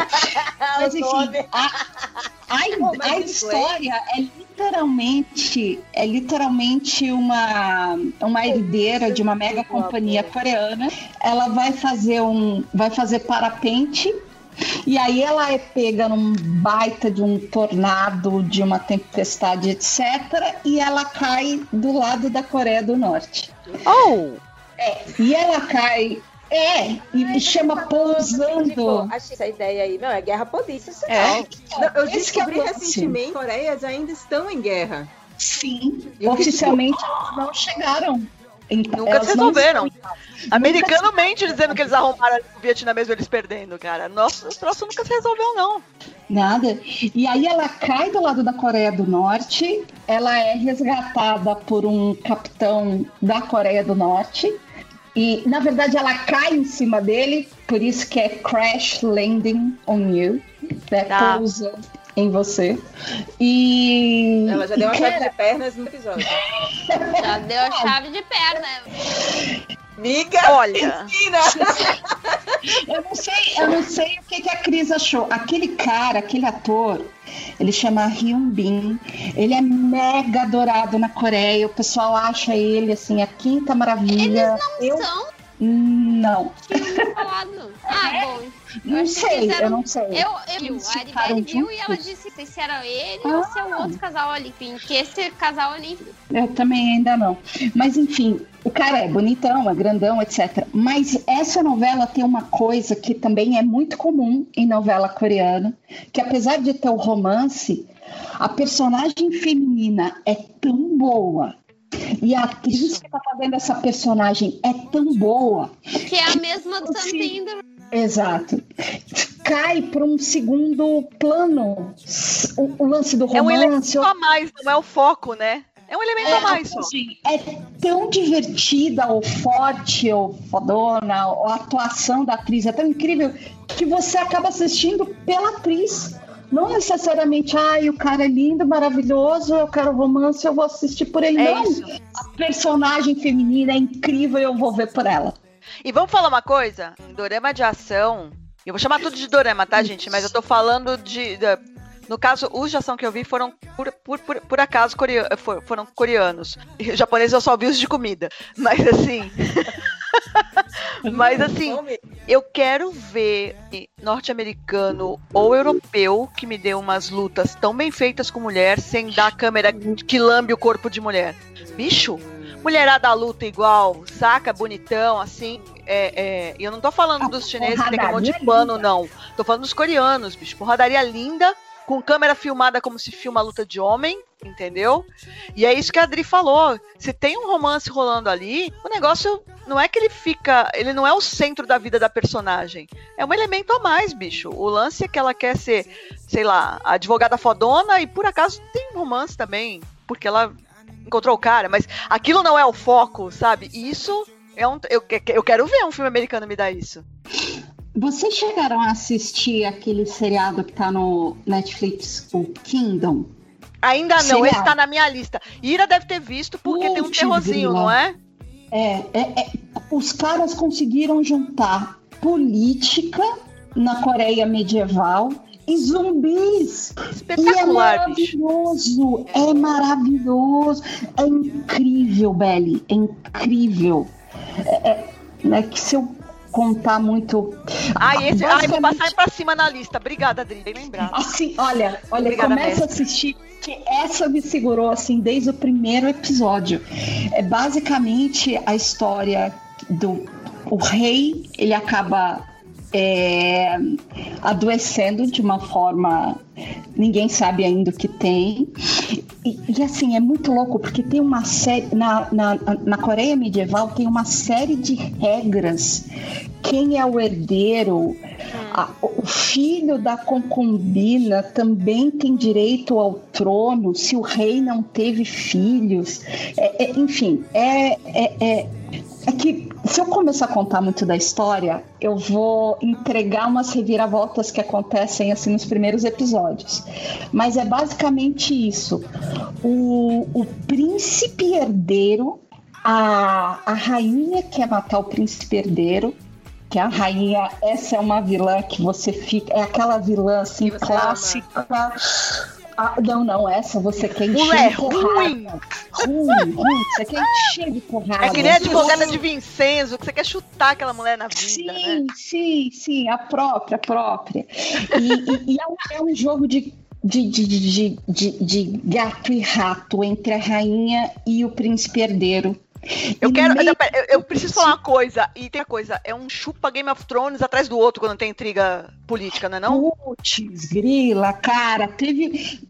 Ó, a Kingdom são seis episódios só por Fala temporada. Kingdom, e tem dá um tudo. gatilho. Eu sei, eu sei, a gente já vai chegar lá. Mas se chama Kingdom, não posso fazer Ele é um nada. dos meus doramas preferidos. Falei? Pra quem está ouvindo aí e não sabe, não é romance. Além de toda a guerra política, é uma das melhores séries de- já feitas. Tanto a produção do zumbi quanto a explicação é diferente. É completamente diferente, é muito legal, faz muito sentido dentro da história. Sim, E não é forçado. Sabia que a Ida muito tinha visto. Eu, assim, desde que, tipo, vocês recomendaram e eu assisti, cara, eu assisti, explodiu meu cérebro. Eu assisti, caraca, gente, isso é maravilhoso. Não, e eu vou te falar, zumbi coreano dá medo. Dá medo. E eles são tratados, falando com muita seriedade, eles são tratados como uma contaminação. E aí eles estão no meio, um golpe político, um golpe dentro do império, e aí ele tem que é, fazer tudo porque está acontecendo uma perseguição política, é, o povo né, está sendo deixado de lado, e aí acontece essa dominação, e ele tem que salvar as pessoas ao mesmo tempo que ele tem que se salvar, tem que salvar o reino. Assim, o cara, você. Você vai com ele junto com a história e vive toda essa parada, assim, sabe? Cara, é- A- é- a é- detalhe sabe da aquele seriedade mesmo, Dri. Foda, foda, Dri. Cara, e esse é, é assim, ó, o personagem do príncipe é tão bem construído que é assim, é aquele personagem que você fala, putz, eu lutaria por esse cara. Sabe, eu, eu, eu lutaria por esse cara, eu mataria por esse cara, sabe? Eu lutaria assim, ombro a ombro, sabe? Nossa, nossa, Dri, quando ele levanta rei, nossa, eu levantei junto do sofá. Eu, ah, que legal. vai, vai, meu rei, vai que eu vou com você. Ah, total, total, total. Porque, ó, vamos lembrar, zumbis numa época que não tem shotgun, não tem- só tem flecha, cara. Só tem, Só tem flash e espadinha. Só, só.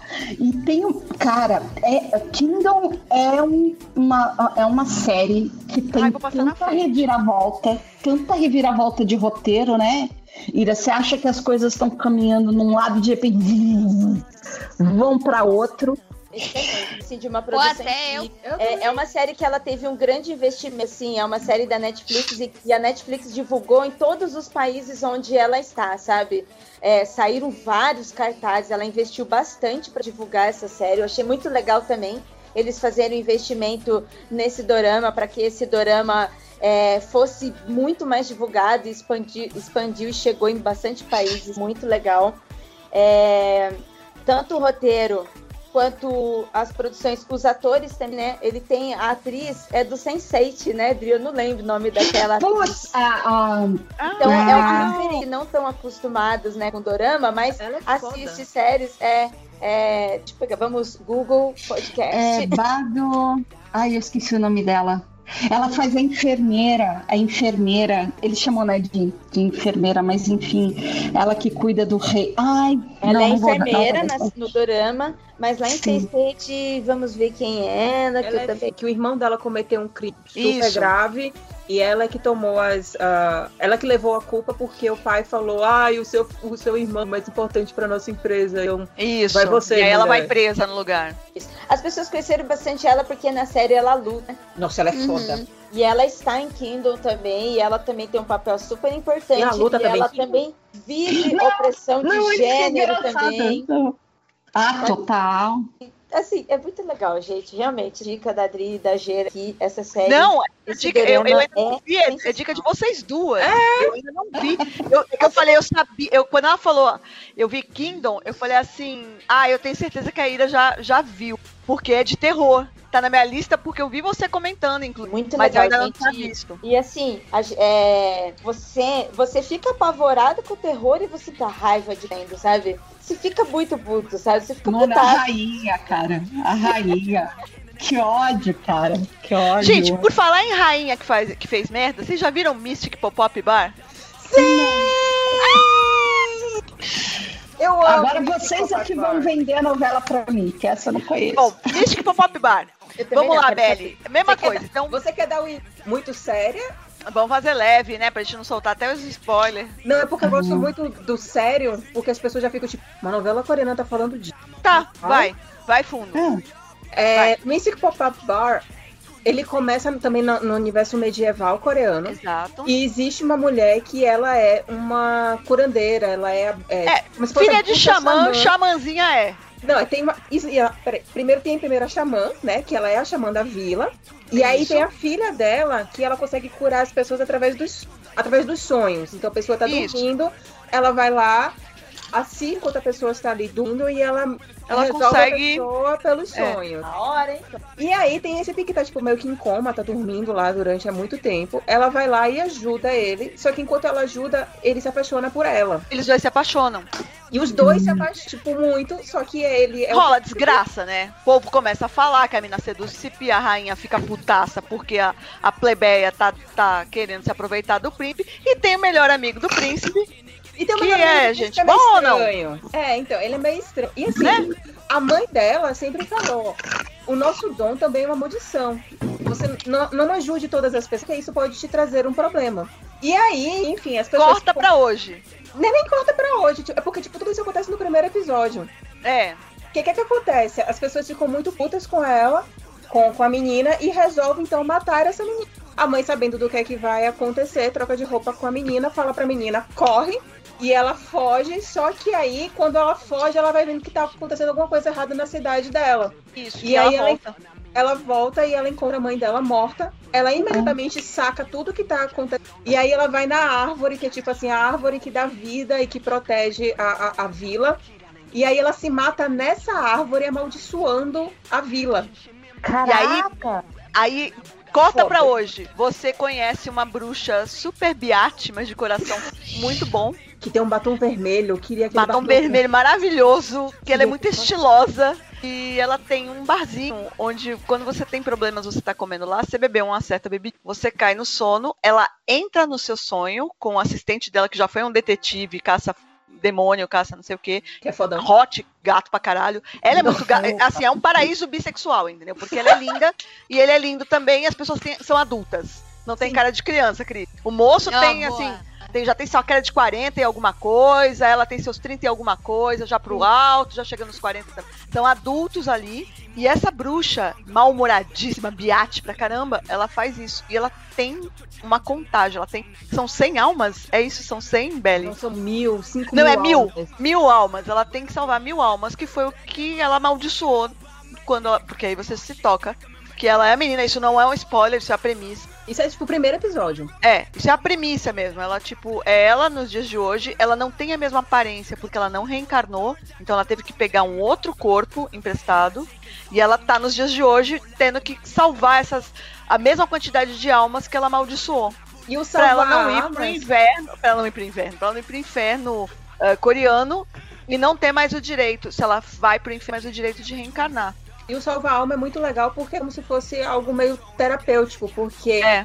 se uma alma tá ficando presa no mundo, né? Eu acho que isso deve ser um conceito da religião É. coreana. Você tem conceitos de religião ali, é muito louco, entendeu? E muito pop, assim, não é nada muito É. evangélicado, Não. nem nada do gênero, não. Tipo, se sua alma tá ficando presa aqui no mundo material, é porque você precisa resolver alguma coisa. Que coisa é essa que você precisa resolver? Porque Exato. não necessariamente você precisa mudar a vida da pessoa que tá viva, mas às Não. vezes é você entender algo que É. aconteceu na sua vida. E tem cada episódio, ve- é, não todo episódio, mas a maioria dos episódios é um caso em que ela, esse detetive, um menino que é super empata, essas pessoas tocam nele, elas começam a contar a vida delas pra Esse ele. menino era do B2B! Que, de onde? Ai, É, é, um é menino um- que tem um lábio grosso. É. ele é de um grupo K-pop que a Belly gosta. Ah, tá. Gente, essa é a parte que eu ainda não entendi dos dorama. K-pop ainda não me pegou. Bollywood Song, eu sei até dançar algumas, mas o K-pop Ó, ainda não me pegou. Eu, eu É, adoro K-pop, mas eu tenho um problema gigante, porque obviamente as empresas acabam colocando os adolescentes K-pop para atuar nas novelas e trazer os adolescentes para assistir. Mas não necessariamente porque você canta bem, você atua bem. É legal, é legal. Então. Mas ele atua, ele atua bem pra caramba, esse menino. Ah, então tá bom. Esse Então menino tá atua bom. bem. E o outro menino que eu sei que veio do K-pop é o cara do Vincenzo, o vilão do Vincenzo, que atua melhor. Do núcleo jovem é o cara que atua melhor no Vincenzo, se você parar pra pensar. É, Aquele mocinho orelhudo, ele é um grupo de K-pop. Você não adianta me perguntar qual. É, É, que eu esse aí. sei. Tio Mas Ken, assim, ele, ele núcleo jovem, cara, ele é o cara que marca pra caramba. Até agora eu não peguei nenhum ator que atuasse mal. Eu tenho até vergonha de alguns oscarizáveis que eu falo assim, mano, você ganhou Oscar por isso. Olha esse moleque de 12 anos aqui atuando desse jeito e te dando um baile, saca? Numa novelinha coreana. Não, mas então eu disse que não, ele era ator Gente, de... quantos ele anos era de- você acha que ele tem? Qual deles? O vilãozinho. Ah, o vilãozinho deve ter uns 30 anos, uns 28, ah, tá, 30. então tá bom. É, Por quê? nessa faixa mesmo. Você achava que ele era novinho. Porque Não, a- não. o cara do Vicenço, o Vicenço tem Ah, o uma cara ele tem 12 quase anos. 40, não é? Ele, é, ele abaixou tem aquela franjinha, ele fica com 12 anos. Ele levantou a franjinha e falou: você tem uns 35. Que ele já tem umas marquinhas de rosto, assim, que a gente que é mais velho tem. Sim. Mas é muito Tudo que nem louco, a assim, Cris, ele entendeu? dele. Pacto com o diabo ali, ó, que nem a Cris, sabe? Não, gente, já tá caindo. Deixa, já Aham, caindo. Já tá começando a ficar marcado. Mas tá, tá, tá Ah, começando. tá Daqui a eu viro o Yoda. menos agora, né? Ela agora parece que é 20. Não, gente, eu acho que depois da quarentena, a gente isolado, quando vai dizer, eita, como a gente envelheceu. Caraca! É, vai ser doido. Vai se encontrar todo bengalinho, curvadinho e Yoda. Meu Deus, o tempo passou. Cris, A última foto Fica lá. ainda Eu parece- tô no mesmo grupo. Você levanta, tipo, não sei. Aquele negócio Ah, pronto. pesadão que você fica levantando lá pra fazer seus agachamentos. Ah, eu quero. Você não Que- precisa de bengala. Ah, Avião. Aí ela vai usar a bengala pra dar na canela dos outros quando for veinha. A Cris tem cara de, de ser dessas. Ela vai andar com a bengala só pra dar bengalada nas canelas do povo. é o que eu vou Vai na fila bengala na- nas canelas dos velhos e tudo. É. Exatamente. Ela vai andar com o andador só pra Aquelas dar na, na, cara dos outros. A Cris vai ser dessas. Você mesmo.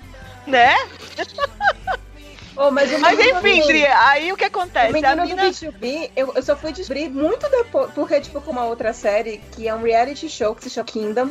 Acho que é, É. The Final Battle, uma coisinha. E aí tem essa banda que eu fui descobrir lá. Que se chama... E aí eu fiz, Dri, o que é B2B? E aí eu fui ver, eu fui pesquisar. Aí quando eu olhei pra cara do menino, Mystic Pop-Up Bar? Ele é idol! Ele tá fazendo novela? Essa- Ele é muito bom, né? Ele manda muito bem, assim. Ah, ele é bom. E os casos, Cris, é, os casos de- é, são lindos. Tem desde coisas muito engraçadas, tem galhofa, tem umas galhofas que você fala assim, meu Deus, os caras não estão nem com vergonha de fazer isso. E é- eu amo quando tem galhofa. Tem história, teve uma história que quando E acabou, eu falei assim, meu Deus, eu preciso ver agora aquele. Eu tava vendo o Dorama, o Good Detective, que é só morte, psicopata, é tipo, toma, come um arroz com feijão CSI pra chegar nisso aqui, entendeu? Aí eu tava vendo esse, aí eu. Só que eu tinha visto esse episódio, que é super triste, Mystic Pop-Up Bar. Quando acabou, eu falei assim, gente, eu preciso ver umas mortes pra ficar leve, porque agora eu tô pesada. Sabe? Eu chorei tanto, eu tava tão mal. Nossa, e parando pra pensar realmente, a história deles, principais, é, um muito tanto triste. trágica, é muito bem trágica, né? E a gente não vai contar porque senão vai estragar, mas essa história em questão é de um cara que ele não sabe que ele tá perdendo a memória, bicho. Ele tá doente. E o pavor dele é ele esquecer o amor da vida dele. E termina ele doente, entendeu? Só que resolvido com isso, meu Deus. Ó, de lembrar, É. os olhos já começam a encher. ó. Eu acho que história com tudo. Eu acho que esse dorama ele consegue contar umas histórias muito muito pesadas e muito pessoais e muito humanas de uma É. forma muito leve. É. A narrativa é excelente. Os episódios são longos como qualquer outro episódio de, de de dorama. dorama, de- mas de ele dorama tem- coreano. É, ele tem um ritmo que é muito bom Sim. e você não esquece dos personagens. Eles são muito bem retratados, eles são muito bem interpretados. Não, a Ira tem que ir embora. Não, fica, Ira, a gente vai mudar. Ah, não, porque no meu prédio, preciso desligar aqui. Mas a gente, Ah. assim, eu participei bastante, o programa tá excelente. Eu acho que esse Eu pode estar falar, maravilhoso. Ah, vai ter uma segunda ouvinte. parte, não vai? Tem que ter o Exatamente. JP, a Gabriela. E- Cara, o JP e a Gabriela juntos assistiram mais de 40 doramas. Eu não sei, eu não sei como. Nossa, nossa. Vai ser um programa só deles fazendo Né? sinopse de Sim, a sim. cara da Belly e da, da. Credo, vou fugir daqui. A gente tem que fazer um temático, cara, assim, vai. Ó, Tem que ter o de horror, aí vai falar só dos de horror, aí vai ter o Ó, só de não pode sei o quê. Vai, pode ver fazer? né? Nunca Vou mais a gente vai parar de beijinho fazer. pra vocês, ouvinte, beijinho B. Tava com saudade da gente estar aqui gravando, foi legal. A gente deu risada, batendo papo, estamos aqui organizada nessa salinha. Continuem essa boa gravação, ouvinte, até o próximo programa e deixa com bons comentários, né? Porque tá um podcast. Aí. Tchau. Beijão, Ira. Tchau, Ira. Beijo. Agora eu vou querer assistir esse Mystic Pop-Up Bar. É, Ai, na vai, Netflix. Dri, porque é maravilhoso. Netflix, assim, facinho de ver. Net- Ah, isso que tá. Eu Netflix. acho Me interessei também. Eu a única que coisa come- que eu vi fora da Netflix foi o que eu tô vendo agora, que é de manhã cedo eu acordo, aí pra correr eu boto um dos doramas. Então, primeiro eu fiz com Untamed, né? É pra eu ter aquela, Não, né, vontade. Dorama é ótimo pra você Pra fazer isso. exercício. É uma É. hora certinho, assim, ó. Por Não, e o- os chineses, os chineses são 40 minutos. Ah, volta na frente da. da Amiga, da- eu descobri que eu consigo correr e chorar ao mesmo tempo. Tem um episódio outro dia que eu chorava e corria. E eu fiquei preocupada, falei, gente, vou desidratar demais, será que eu vou desmaiar? Mas na esteira, tipo isso? Não, eu faço corrida Gente! estacionária na casa de Hobbit, porque não, Não, não ia eu não posso fazer mais nada. Ah, não, É eu que- consigo. Mas a única. Mas aí o que eu tô vendo agora é o World of Honor, que é chinês também, então são 40 minutos, dá 40 minutos de corrida bem boa, assim. Você vai assim, tô lá, né?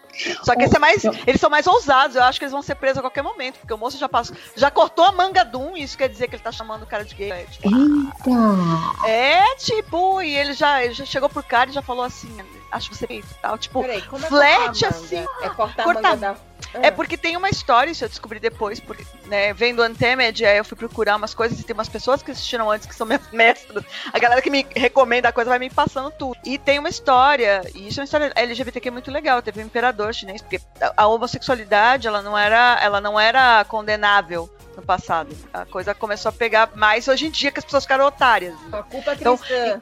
Inclusive, quando você fala assim, ah, fulano era irmão jurado de alguém, não tem nada a ver com o irmão de sangue. O irmão jurado, em geral, você usava para você ter direitos com seu, com seu, com sua parceira, isso existia para mulher também, a irmã jurada, tinha um convento de irmãs juradas, cara, que as mulheres se, se juntavam e passavam seus bens, que eram delas, para as filhas que elas adotavam. Então, isso tudo existiu historicamente na China. Então, essa história do, da- da- da- do corta-manga foi um imperador que ele estava com o amante dele, ele queria levantar, mas não queria acordar o amante, ele cortou a manga, porque o rapaz estava em cima da manga. E aí virou uma gíria pra, pra homossexual, que é o corta-manga. Então, tem uma cena que o moço pega o, o leque, pá, cortou a manga do outro, e falou assim: "Ah, gente, vocês não vão ser presos mostrando isso tão abertamente, assim? E, tipo, já pegou na cintura, já elogiou as pernas. E aí eu descobri que elogiar a cintura fina China pra um homem é o mesmo que passar a mão na bunda, entendeu?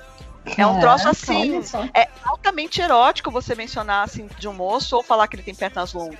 Aí eu entendi por que, que o, o casal principal de Untamed, que rola um super papo forte, não é só fanservice, que os dois são namorados. E teve até uma treta que tiveram que, em público, eles não podiam ficar pro povo. É umas coisas bem barra pesada.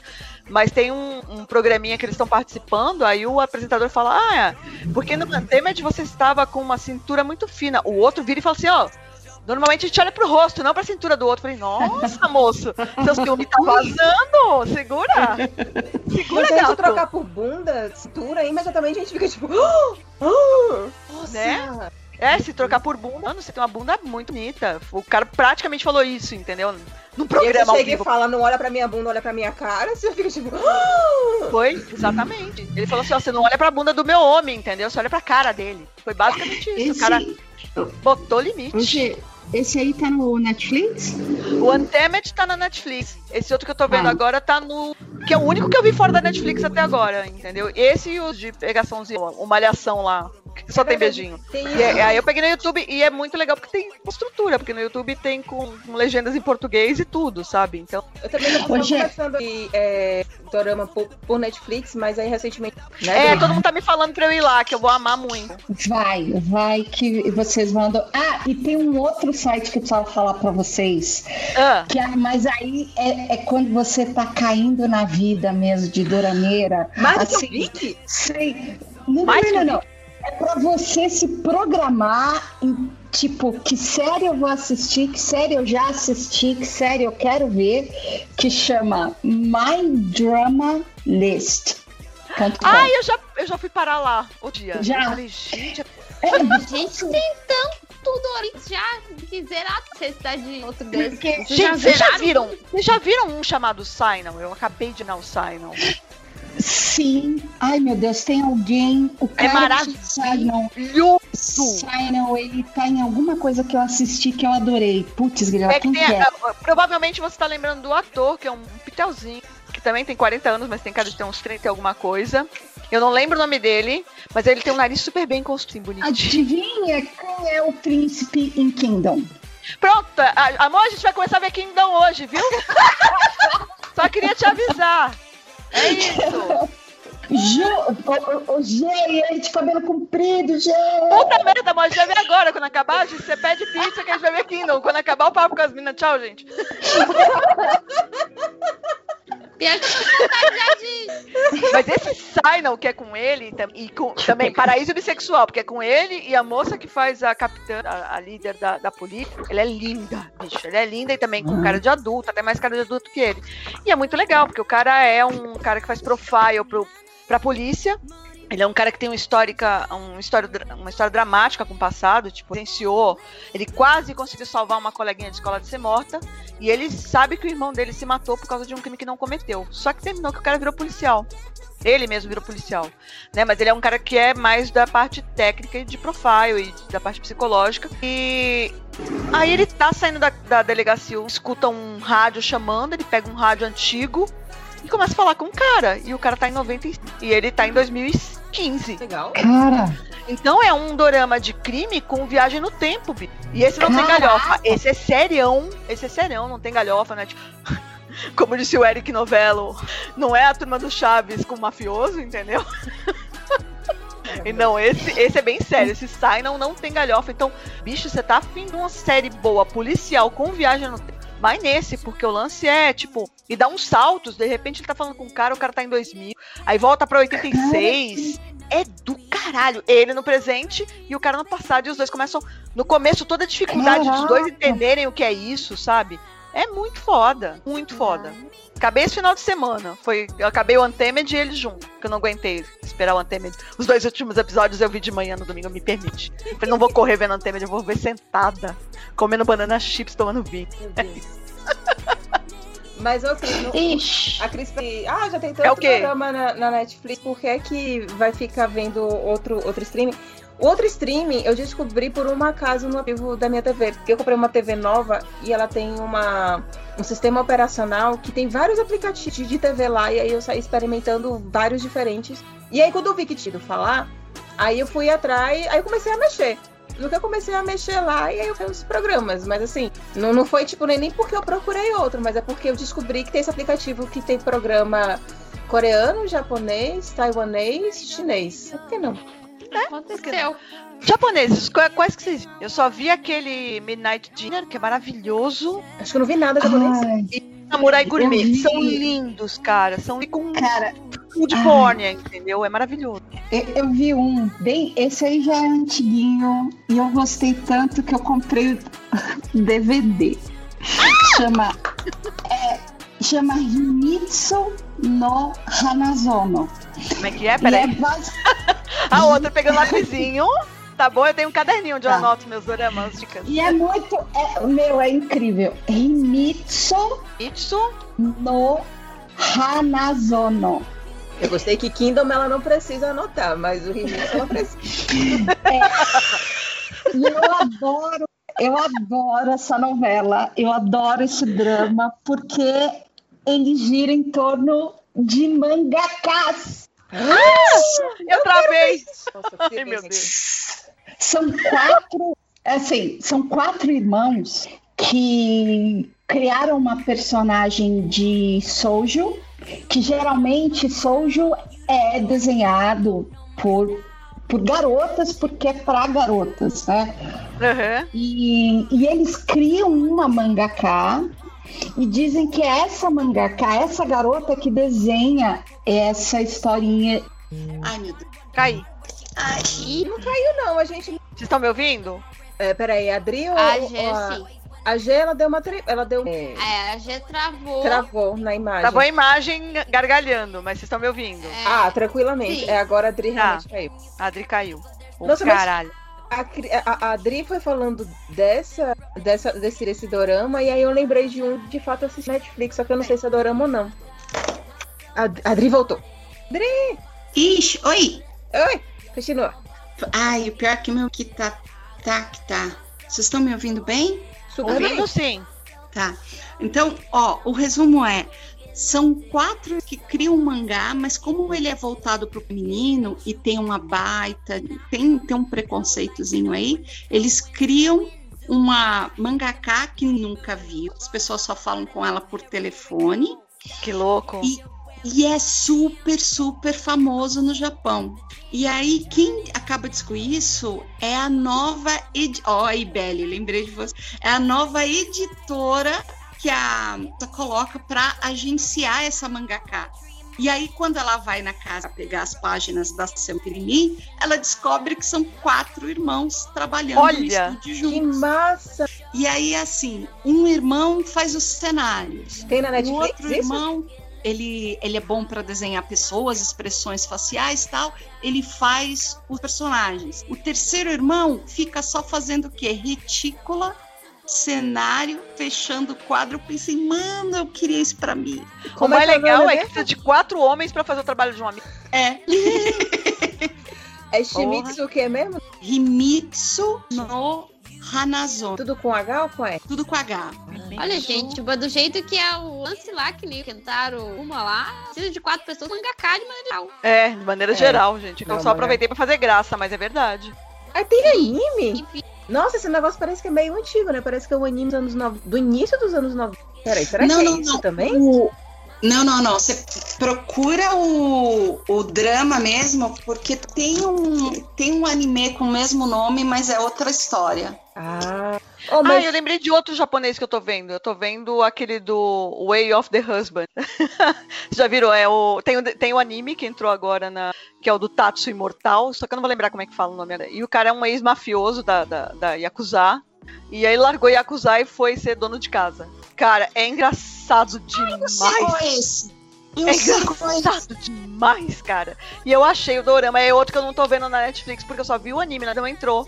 Ele é da Hulu, e aí uma molecada, ou sei lá, alguém colocou, disponibilizou isso no YouTube ou em outro, outra, outra pla- plataforma, mas o fato é que eu tô vendo e é espetacular, cara. Espetacular. Não, você me lembrou, a, a Adri foi falando, aí eu lembrei do. Que eu assisti esse dorama. É porque tipo, eu não tenho lista, então vai me lembrando daqui a gente vai falando. Eu tenho uma pasta no Pinterest já que eu tô com. Mas eu assisti esse ateliê. Tem alguns anos já que eu. Que eu lembro que foi pré-pandemia, realmente já há muitos anos. É um dorama de 2015 que tem na Netflix. E é uma história. Ateliê? Ateliê. E é a história de uma É. ateliê de moda. De uma. De uma estilista que ela faz é, lingerie. E ela faz tipo lingerie de luxo. E aí tem uma galera que trabalha lá. E aí tem uma, uma menina que ela tá começando a carreira dela. E aí ela começa a trabalhar nesse ateliê. Enfim, é, é meio que a história do ateliê. Não lembro de ter romance, eu acho que é mais tipo. Essa menina mesmo se cobrindo profissionalmente, onde é que ela quer estar, o que é que ela quer fazer, essas coisas desse gênero. Rola uma treta lá com o ateliê também. Mas eu lembro que era muito gostoso de assistir. A fotografia eu achava boa. E as cores também eu achava, tipo, muito boas, porque dava uma certa. Não sei, uma espécie de, de paz enquanto eu tava assistindo ali, enquanto que a história era muito gostosa, assim, de estar assistindo. Sei. Então eu também Ai, gostei quero disso. ver. gente, É. o que, que é os enquadramentos? do Né? O pessoal Sim, sabe fazer isso. Fala. Foda, umas paradas assim, pegar, um- faz um take de um cara dentro de ti, e aí reflexo do fazer É, negócio. é uma puta fotografia maravilhosa, né, Ah. cara? Sempre. Eu, eu fiquei muito. Ô, Gê, falando Oi? em fotografia, Ah. eu queria que você falasse, assim, porque eu vou te falar que fazia muito tempo que eu não vi um dorama e parar nos trending topics do Twitter e Vi Vicenzo conseguiu. Sim.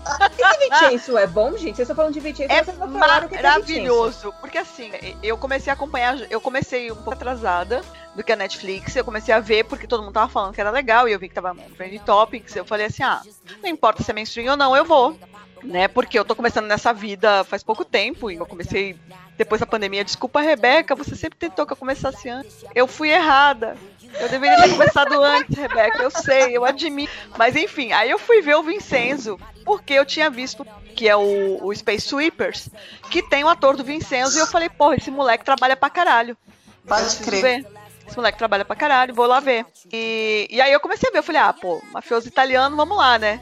Aí eu falei, vamos ver se é sério. O que, que é? Os caras conjuntar uma história que é violenta e é séria, com galhofa no nível Chaves mesmo, como o Eric Novello falou. A, a turma do shopping é, é, é, a turma do Chaves com lutinha, entendeu? É espetacular. Geunga Forever, eu queria fazer compras lá e ser amiga de todo mundo, só queria dizer isso, sabe? É que nem fazer compras na Lapa quando eu ia. Saudade de Lapa. Como... Lembra, ah. Cris, a gente levando. É tipo aquele clima de, de galeria, saca? E aí tem o drama também, e esse, esse ator, eu não vou lembrar o nome dos atores, mas ele é especialmente bom com drama. Então, na hora que tem um descaralhamento mental, é para você chorar de cair, de arrancar o coração. E aí eu comecei a gostar tanto que eu acelerei e alcancei a Netflix. E aí eu fui junto com a Netflix. Então, quando ela acabou, eu acabei junto. Tinha episódio que acabava e eu falo assim: puta merda, eu vou ter que esperar até sábado agora. Eu só sabia que foi período da pandemia, que eu tinha noção de tempo, porque eu falava, amanhã. Você tem ideia de como eu fiquei viciada. Eu fiquei tão viciada que eu não encho o saco do Rô. A gente não tem esse papo de, de casal que tem que ver as coisas junto. É que eu sei que ele vai querer ver Kingdom porque é terror né? E, e, só por isso, mas eu não fico enchendo o saco dele pra ele ver as coisas. Assim como ele não me enche o saco pra ver as coisas que ele gosta de ver. Às vezes, na maioria das vezes, bate a gente gostar junto, mas não, mas vim enchendo o saco dele. Porque, pra piorar, o Rô, ele é de ascendência italiana, né? Aí o Vincenzo fala italiano muito mal, cara. O bichinho disse que ele tinha mais medo do professor de italiano do que. Tem atores que fazem, tipo, acho que foneticamente falam algumas frases lá na, na, história que falam melhor do que ele, entendeu? Então quando ele vai falar, por que, que ele. Não é que ele fala muito mal, é que como ele fala todas as sílabas, eu fico um troço estranho. Então tem uma cena que é icônica que é Questo é mio. E eu fiquei a semana inteira enchendo o saco do Rogério, mandando esse gif.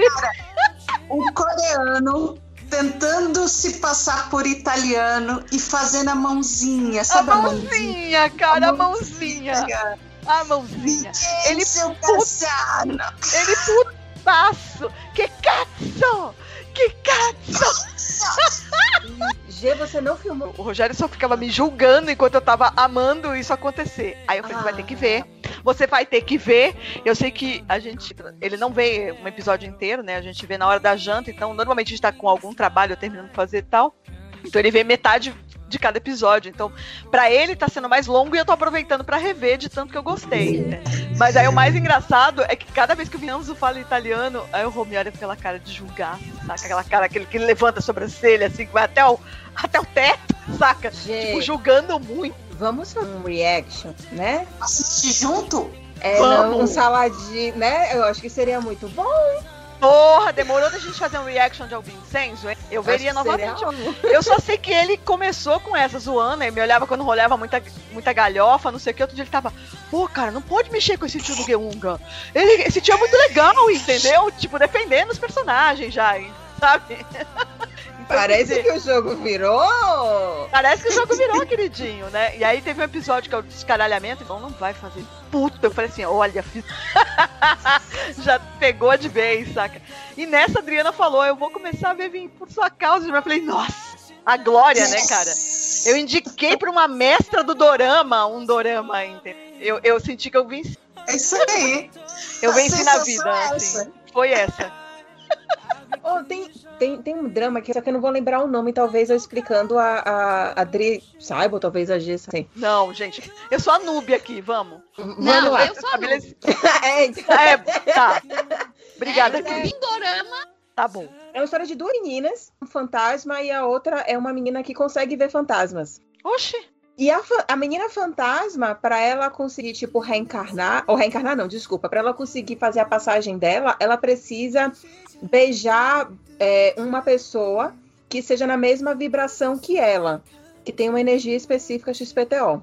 E aí, no, e aí ela sempre fica encarnando, entrando em corpos de, de mulheres que fica seduzindo homens, e aí ela tenta conseguir beijar os caras, e tipo, ela beijou já vários caras, para tentar passar adiante, mas ela não consegue. Aí tem uma hora que ela entra no corpo dessa menina que consegue ver fantasma, E aí ela descobre um cara que de fato tem a mesma vibração que ela. Só que esse cara é o chefe da menina do corpo que ela tá encarnando. Só que a menina que, tá encarn... que, que consegue ver fantasma, ela tem muito medo de fantasma, ela não quer ter que lidar com aquilo ali. A avó dela sabe que ela consegue ver fantasmas. Só que, tipo assim, isso termina sendo algo muito horrível na vida dessa menina. Porque ela sempre tem medo, porque ela consegue ver as coisas. E as outras Tá. pessoas conseguem ver, então ela termina sendo uma menina estranha, ela é muito tímida, ela é muito retraída. E aí tem uma hora que elas fazem um acordo do tipo, você deixa eu ficar no seu corpo, você vai conseguir, tipo, conseguir várias coisas legais na sua vida, porque eu sou uma pessoa extremamente expansiva e expressiva e as pessoas gostam de mim. E quando eu conseguir beijar esse cara, eu vou reencarnar. E aí começa essa história daí. Não Ela não. Você viu, Dri? Qual que é? Oh My Ghost. Obrigada, Adri! Nossa, Adri. É esse que tem o psicopatinha de Vincenzo? Ah, não. Eu não acho sei que se é, é Fight Be Ghost ou Let's, Let's Fight Go, não é? Ah, não, não, não, não. Esse aí é outro. Tá. Let's Fight Ghost. É. Que Tá. Mas essa, essa menina que faz a, a, a fantasminha, ela é muito engraçada. Ela, ela faz um. Ela participa de um programa semanal, tipo um Zorra da Coreia, um SNL. E ela é muito engraçada. É, é. Ela é muito engraçada. Ela é boa mesmo. Ela me lembrou a menina de- daquele seriado da Mar- do Dia da Marmota e que fez também Orange the New Black. Putz, grila, qual que é a- o nome da.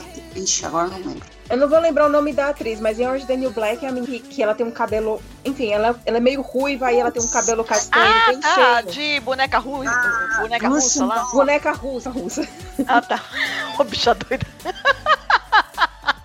É um, dia, é um grande dia da marmota a, série, vai.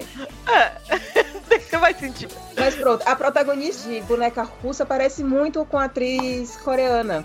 E o senso de também, o- a comédia ali meio corporal dela também é a mesma coisa.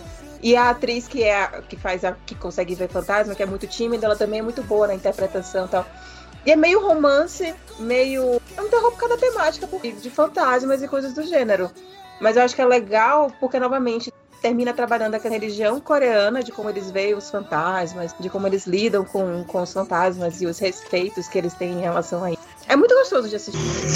E, e essa, a menina que faz a, a garota tímida, ela fez um outro seriado que eu acho que ainda tá no Netflix, um outro dorama, que é muito engraçado, é muito fofo. Que é, é, aqueles, é aquele dorama de uma menina que é super forte, ela é pequenininha, ela parece tímida, não sei o quê, mas ela é, ela é Shihu. Ela é Shihu. Ah, tá. É que a tradução. Caraca, mano, aqui o Netflix deixou. Ai. Pausa que a Mulher fez. forte do bons. Ah, eu vou pegar aqui o. Não, essa tradução ficou horrível. Mas é, é basicamente uma mas garota. só-. É a gente caçar o Oh My Ghost, caçar o nome das atrizes e a gente acha. Isso. Mas fale, é uma menina adolescente. Não, Ela mas esse daí é mega famoso. Oi? Ele é mega famoso, esse que você tá falando. É. Strong Woman Bong Soon, que é o nome da personagem, né? Certo. E, e ela é uma. Imagina She-Hulk, só que é uma garota que ela, ela nasceu com esse, com esse poder. Putz, Grila, é que faz muito tempo que eu assisti, mas tinha alguma coisa. Ela. Eu, eu, eu sei que tem um fundo sobrenatural para ela ter esse poder e essa força toda. E eu lembro que tem um porém. Ela vai ser super forte, contanto que ela não faça X. O dia que ela fizer X, ela volta a ser uma pessoa normal. Normal. É. E aí ela trabalha como. é, Tem um pouquinho de romance, tem, tem o triângulo amoroso e tal, mas o foco todo é a comédia. E ela e essa atriz ela é muito. Ela é a tímida desse Oh My Ghost, mas nessa ela faz é, é uma menina assim, o temperamento completamente diferente. assim É pavio curto, ela é estouradaça, ela se faz assim de, de, de fraquinha e, e- e delicada para conseguir o que ela quer, mas ao mesmo tempo ela é, eu disse, a She-Hulk é muito, muito divertida e, e vale muito a pena assim, o pessoal assistir. Ah, eu, vou- eu vou atrás. Que eu adoro. eu- uma coisa que eu tô amando também é essa vers- versatilidade das atrizes, saca? Tipo, a própria menina que faz o papel da Young, né? A parceirinha do Vincenzo. Ela é espetacular, cara. Ela é muito engraçada.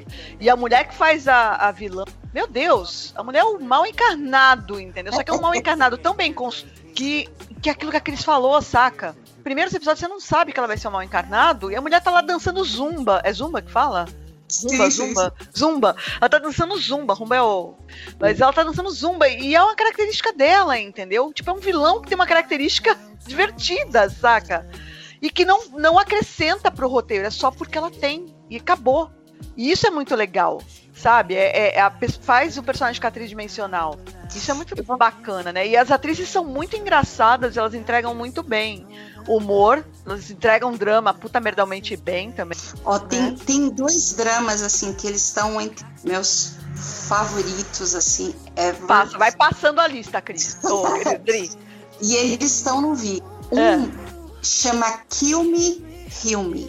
Todo É, mundo fala desse. Cara, é, é, é um. Você assiste cinco minutos e fala, tá, é uma comédia. Aí passar 15 minutos você tá chorando com a atuação do cara, saca? Sei.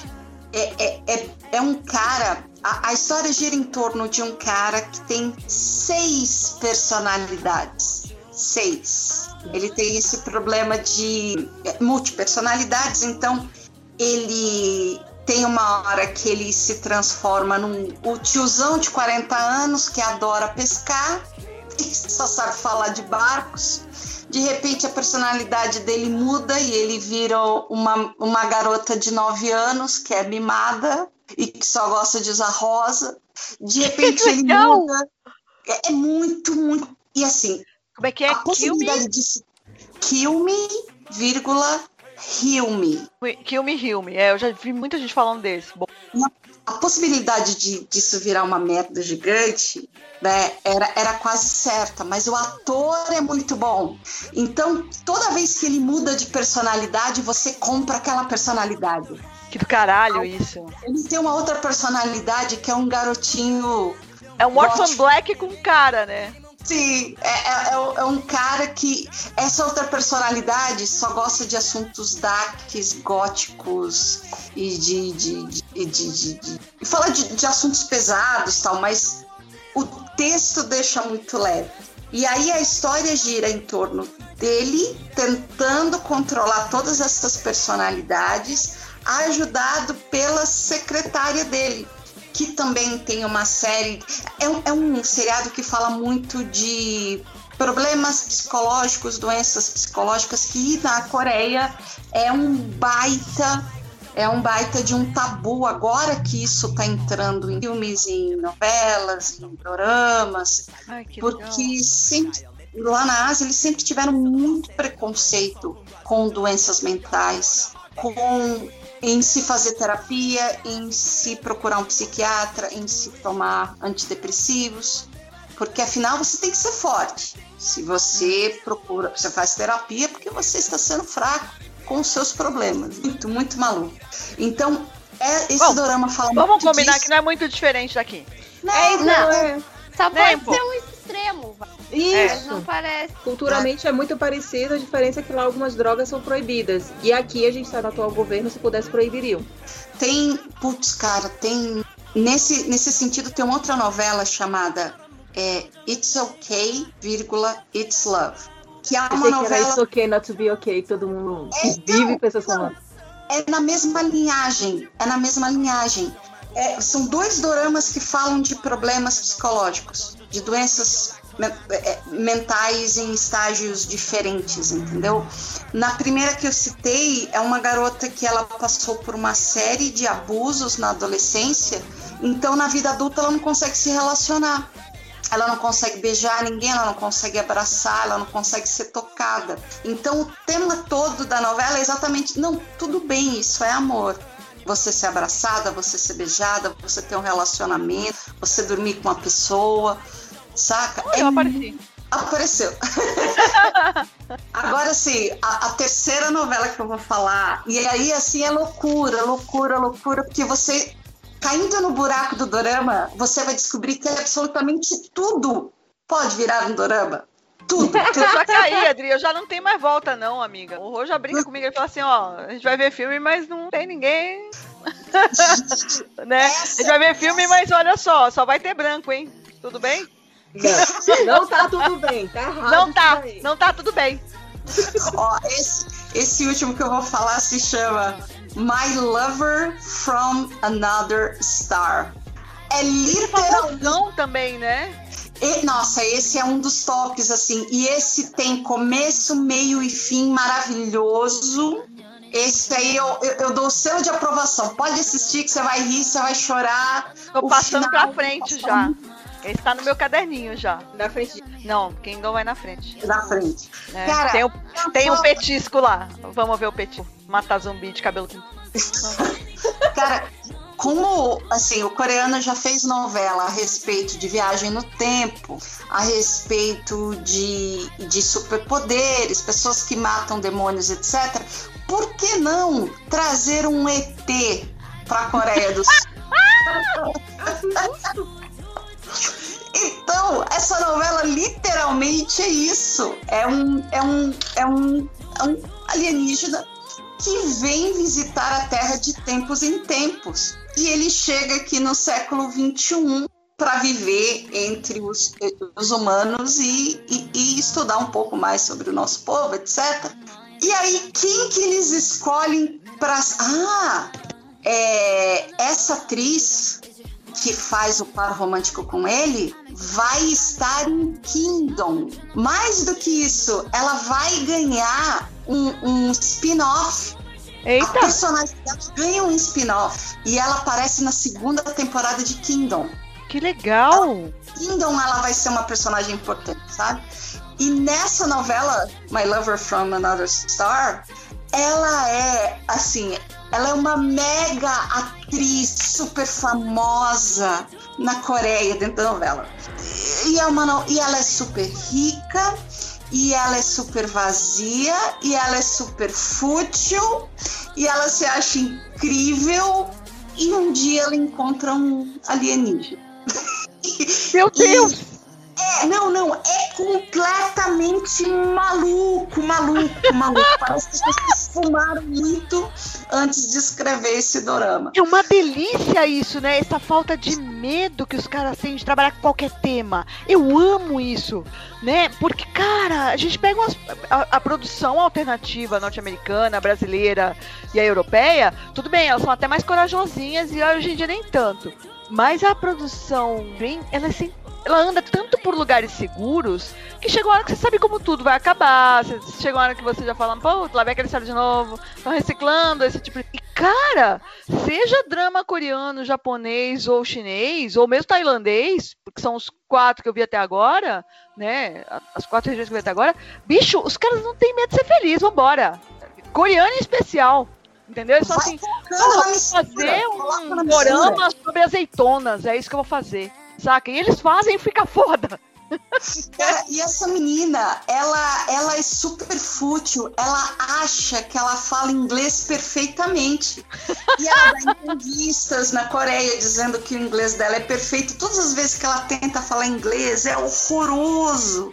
Só que as pessoas em volta querem puxar o saco, então ninguém fala pra ela o quão ruim ela é. Porque ela Ai, é meu Deus. E esse alienígena é o cara que chega pra ela e fala: escuta, o que, que é isso? você fala?" É o cara Mas que não rola, não rola aquele. Não cai naquele. Tipo, é o cara que vai salvar a vida dela e vai mostrar como é a vida. Tipo, Não, não, que nem não, não. rola É em comédia é. romântica, que é chato pra caralho, que o cara sempre arruma. Nessa tudo. novela, igual Pousando no Amor, o Pousando personagem, o cara masculino, o personagem masculino, é, o ator é lindíssimo, mas ele é meio durão. O personagem não tem muita profundidade. E Tá. ela, que é uma baita de uma personagem, apesar do- da forma que eu descrevi, conforme você vai assistindo, as camadas vão aparecendo. Isso é lindo, é.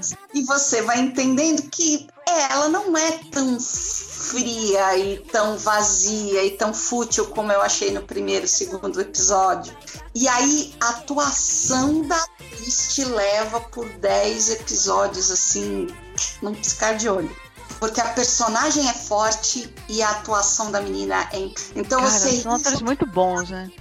chora junto, é aquela, aquele choro que dói e você desidrata no final dos episódios. É um negócio que faz a gente pensar que é a questão da barreira da língua e principalmente a barreira da língua asiática, amarela, no caso, né? O coreano, ou japonês, ou chinês, ou taiwanês, ou tailandês.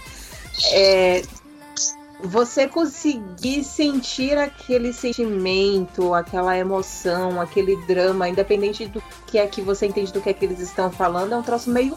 Eu acho meio mágico, porque termina sentimentos e situações universais que, independente de onde você está, você sente aquela. Você entende, mesmo que não seja a situação, por exemplo, o que acontece em Something in the Rain, a gente não passa por esse problema tão forte assim de tipo, ah, você anos não pode ter um relacionamento de um cara com um cara de 25. Mas eles eles conseguem retratar aquilo ali de uma certa forma que você entende qual é o contexto que ela tá e você consegue entender também a sensação que ela tá passando. E isso também é a interpretação, no caso desses atores, que você se vê naquele lugar por causa da interpretação deles. É. Eu acho isso meio mágico. Sim. É, isso é muito lindo, cara. É, é- é o que você falou. é, Independente do som, né? Você vai ver isso também em Bollywood, cara. Independente do som que você tá ouvindo, No início É, da a pandemia, atuação. Desculpa, gente. No início da pandemia. Não, cala a boca, meu celular. Ódio. Não sei o que eu tava Não é falando. sem querer, desculpa. Imagina!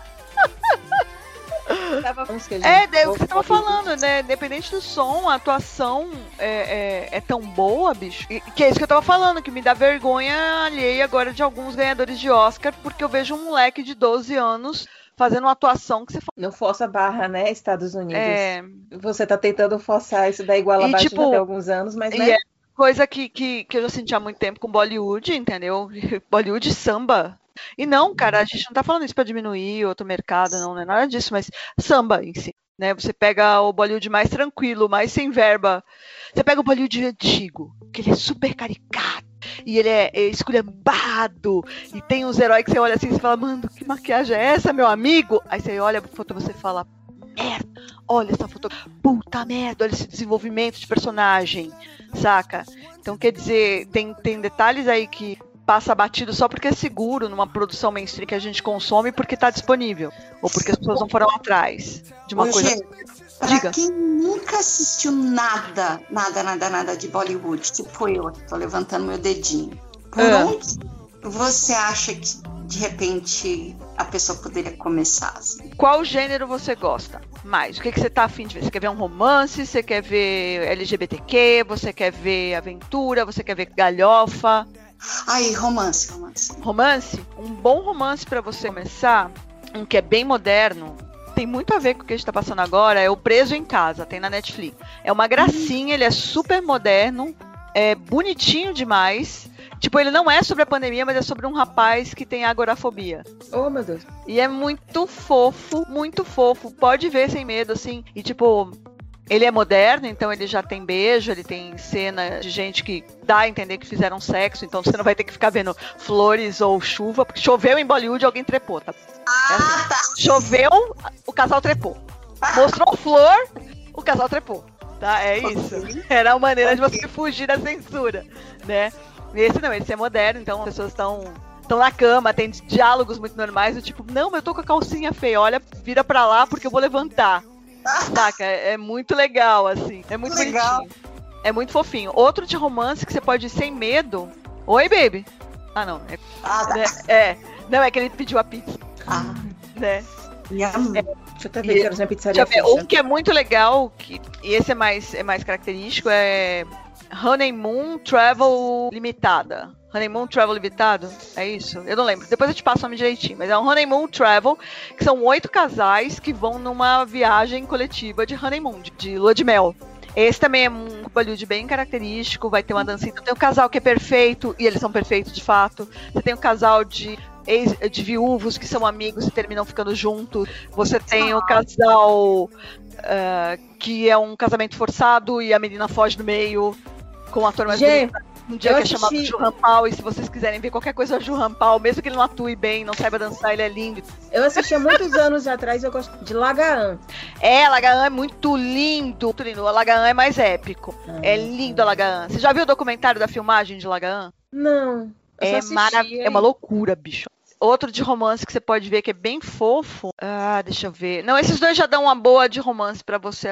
Tem, tem outros que eu passo depois, assim. Mas tem uns mais misturados. Tipo, qualquer um que tem o Sharukan é legal você assistir. Mas Sharukan faz umas galhofas. Mas só que ele é o ator mais bem pago e mais foda de Bollywood. E as pessoas falam, ah, é o Tom Cruise de Bollywood. Queria o Tom Cruise, entendeu? Seu Sharukan. Porque o Sharukan ganha, tipo, escovando os dentes mais do que o Tom Cruise já ganhou na vida. Saca? O cara é amado. Qual era a quantidade que a gente viu lá no, naquele programa do Letterman? Sharukan é tipo. 30% da população mundial é fã do Sharukan. O Sharukan sai na, sai na varanda dele, tem eternamente uma multidão. Tipo, na pandemia ele teve que pedir para as pessoas saírem, para se cuidarem, porque as pessoas ficam na porta. Eu não É tenho um troço que é 30 não. 30% da população mundial é é fã do Sharukan, cara. Então, Sharukan também, ó, qualquer filme de Sharukan é divertidíssimo de ver. É, tem um outro que é muito legal também, que é o. Bom, Bollywood tem ótimos, tanto na Netflix quanto na, na Amazon Prime. Só que na Amazon Prime, o que não é problema pra você, você vai pegar a legenda em inglês. E aí, lendo em inglês, pra mim é sussa, né? Eu não travo tanto quanto eu travo falando, hoje fico insegura. Mas assim, ah, Bollywood, se você colocar na, na Netflix Bollywood for atrás, você vai pegar tanto os clássicos, que são formidáveis, quanto os maravilhosos. É, o Sharukan tem um pouco mais que um bilhão. Caraca! Você tem noção? Eu não um sei. bilhão de fãs, saca? Você tem noção, bicho? O Mano tem mais que um país, às vezes, sabe? Você parar pra pensar, dependendo do país. E é, assim, um docinho de personalidade, né? Sei lá, né? Pelo menos é o que passa, assim. É um cara que tem, tem uma, uma entidade de ajuda pra mulheres, porque na Índia tá se lutando muito com o lance machista, né? Então tá se lutando muito contra o estupro, tá se lutando muito... Então o Shahrukh Khan tem uma associação de ajuda a mulheres que tomaram ácido na cara. Porque era um hábito os caras jogarem ácido na cara da, da ex-namorada. Né? Então, Shahrukh Khan é um cara que, que tomou essa frente. É, outro cara que é sempre bom ver é a família Akhtar. Qualquer coisa que a família Akhtar faz é bom. É maravilhoso. Tem um, tem um filme antes- dele. Só Ah, fazer uma pequena. é, antes que pareça que, tipo assim, ah, isso é um problema na Índia, e oh meu Deus, a cultura não, indiana. em qualquer blá, blá. Isso, a cultura brasileira é, tipo, é, É, tão é ruim tão brutal quanto. quanto. Deixa sempre muito claro. Tá? Quando a gente faz um programa sobre dorama ou sobre Bollywood ou qualquer coisa, uma das coisas que eu vi a Rebeca sempre bater na tecla, e é muito importante a gente bater, é esse lance de falar assim, ah, porque lá, aí você coloca um lá gigante que envolve toda a Ásia. É atrasado. Não, a Ásia tá me dando, tá me dando histórias LGBTQ muito mais ricas do que no mainstream. Não tô falando do alternativo, o alternativo é muito bem o cinema alternativo europeu e norte-americano me, me dá L- histórias LGBTQ, mas a, a Ásia me dá isso no mainstream. A Ásia me dá isso em. em- Chegou a pizza. Chegou a pizza. É, o- os caras moram aqui na rua de baixo, saca? É, É, ajudando o comércio local, assim, muito amorzinho. Ó, a loucura, porque ela fica Oh, lá. nhenhé. Gente, eu acho, Ó, eu acho Se que fosse isso, as então, minhas, só entrar ele. Não, ela fica chateada porque a gente pode entrar, mas não vai entrar. Porque pandemia, né? eu acho que isso é um, um- um ótimo sinal, então, para menos encerrar esse de hoje de, de Dorama, a parte 1. Chegou a comida, né? A gente termina agora. Isso. Ah, em pizza. É. Especificamente em pizza. Que é, tipo, MD Manas. Gente, quando vocês me chamarem, quando vocês forem fazer qualquer outro de dorama, eu sei que eu falo pra caralho, mas me, eu gostei. Não, relaxa, porque a gente vai querer um episódio pra ter o JP. É, e eu tô também- aprendendo muito com vocês, Jama. Não, a, a, a Dri, velho, tipo, sério, a gente tem que fazer mais vezes, porque, sim. E porque eu quero É falar mal bem também de Dorama. Hum, com certeza.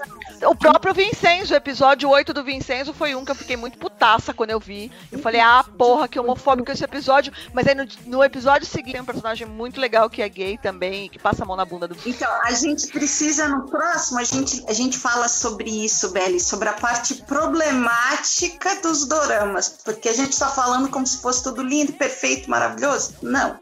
Tem várias cenas que você olha e você fala, "Hum, não, gente, isso aí não tá legal, não. Tem essa. Tem várias novelas problemáticas. Muito tem.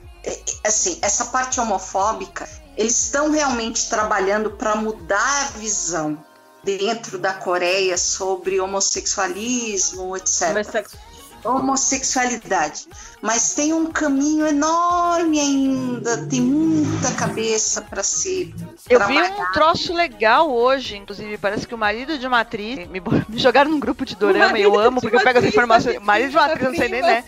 O marido de uma atriz teve que se retratar públicos comentários homofóbicos na Coreia e ele teve que se retratar. E até então era uma coisa inédita isso. Tava todo mundo comentando como isso já era um grande passo, entendeu? Porque o cara, né, ele teve que se retratar por, por feio, sabe? Isso é muito legal. Né? E aí? Essa, só pra falar assim, que essa atriz de Something in the Rain, é isso? É. Essa que você assistiu, né? E Pousando no Amor. A primeira novela que eu assisti com ela tem uns oito anos. Essa novela chamava Personal Taste. E basicamente a história dela era uma garota que o pai era um arquiteto super famoso na Coreia.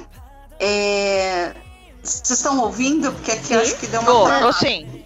Tô. Ah, tá. É uma, é uma garota que o pai era super famoso na Coreia, é um arquiteto super famoso, então ela é dona de uma casa assim histórica, foi construída há mais de 100 anos, etc. E um cara, é, obviamente, o bonitão da história, ele, como ele é dono de uma empresa de arquitetura, ele quer comprar a casa dela, ela não quer vender, ela não conhece ele fisicamente e ele se faz passar por uma outra pessoa para conseguir comprar essa casa. E como ele se faz passar por uma outra pessoa, ele tem um jeitinho, e é assim que eles traduzem, um jeitinho gay. Então, resumindo, eles acabam, ele acaba se mudando e morando com ela na mesma casa. E é assim que eles acabam se apaixonando, mas enfim. O mote todo da história é: olha como ele parece gay. Hahaha. mas ele não é. Mas ele É. parece. É, é uma coisa que a gente. Eu não sei, Cris, eh, Adri, me disse uma coisa real. Como eu vi todos os doramas que eu vi, eram todos mais recentes, era de 2015 pra cá, eles não eram tão problemáticos nesse sentido. Então, Mas é, é, novela, é, é isso mesmo, de dois, seria feita da forma que foi feita há oito, nove anos atrás, entendeu? Porque não Entendi. Isso, isso que eu queria saber. para que tenha uma mudança de. Cara, por exemplo, a Kimchi do RuPaul's Drag Race. Certo. Ela foi a primeira drag a fazer um show aberto e divulgado, um show drag em Seul há quatro anos atrás, porque antes nem isso era divulgado. Tá. Porque não, não, gays, não, não, não existe gays na, na Coreia do Sul. Enfim, aí vai, a gente vai abrir uma porta meio feia aí, mas é, é Mas bem tem que abrir porque é legal a gente gostar das coisas, ter noção que dá pra criticar. Por exemplo, vocês estavam falando de, de Gilmore Girls. Eu fui rever Gilmore Girls, eu amava, amava, É amava Gilmore Girls. Eu fui rever, eu larguei no terceiro episódio que eu falei, gente, como era ruim. Mas a primeira temporada? A primeira temporada ela é ruim. né? Não, não, é depois também. Tem um episódio que a, que a Lorelai vira e fala: Minha filha foi a única que ficou virgem, porque é a única. Eu falei: Não! O que é É. isso? Dois, Não! vamos lá, né? 2020 anos desde então. A gente sabe que a Lorelai É. de 2021 ela jamais faria isso. Que ela fala assim, porra, minha filha ainda não perdeu a virgindade. Então eu fiz alguma coisa de errado na minha vida. É, Era a mentalidade, inclusive, da Amy Sherman Paladina da época. Hoje em dia É. eu acho que ela já se tornou uma pessoa mais né, realista. Menos conservadora, eu acho, eu espero. Vide Marvelous Mas Miss é, Maisel. mas a gente fala, é aquela coisa. É legal a gente gostar, senso crítico em si, Só que- né? Necessário. Como é que você assiste um negócio que você? Exato. Chegou a pizza. Agora a gente para e parte 2 em breve. Tá bom. Gente, amei. Obrigada. Pop, e aí depois aí drama, de dorama. E novamente, sério, Gê, você tá super convidada já, a gente marcando a data. é- já manda o link assim pra você.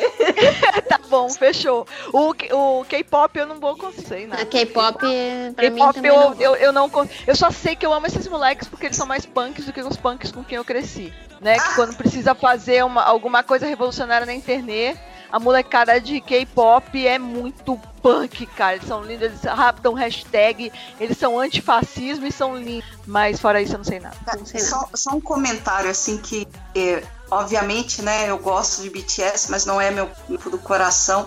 Mas nesse sistema de, de hashtag, eu achei uma coisa incrível. As armes do, do que é o nome do fandom aqui no Brasil, estavam fazendo uma campanha no Twitter para as fãs de 16, 17, 18 anos tirarem o título de eleitor. Pra Ai, que lindo, cara! É muito foda! Bolsonaro. Né? Molecada essa... foda, mano. Pergunta Sim. se os punk da minha idade estão fazendo isso. então eu tô assim, isso, isso, gente. Vamos lá, todo mundo, 16 para cima, vamos tirar o seu, o seu título de eleitor. E aí eles estão levantando essa bandeira. Ano Coisa que vem, linda. fora Bolsonaro. Fora Bolsonaro. Nossa, fechar o programa com isso e com fora Bolsonaro? Ele não, fora Bolsonaro 2. É isso, é isso. Ai, gente, amei. Obrigada pelo. Foi Obrigada bom. por ter vindo. Adorei. Muito bom. Eu vou, vou direto pro Next agora. É, a gente também a gente vai começar Kingdom agora. É isso. Só que eu gostaria é. de informar que Kingdom começará nesta casa hoje, agora, daqui a pouco. É, eu anotei pra casa. Você vai adorar, eu acho que você vai adorar, Cris, em casa, porque a, a, a protagonista é. Eu vou, vou ver certo. Eu só engajo no início é, minha bateria social vai eu vou ficando quieta, assim. Um beijo. enfim, é, é a cara Oh, no, no, no. 밤 12시에 집을 가던 가던 떡볶이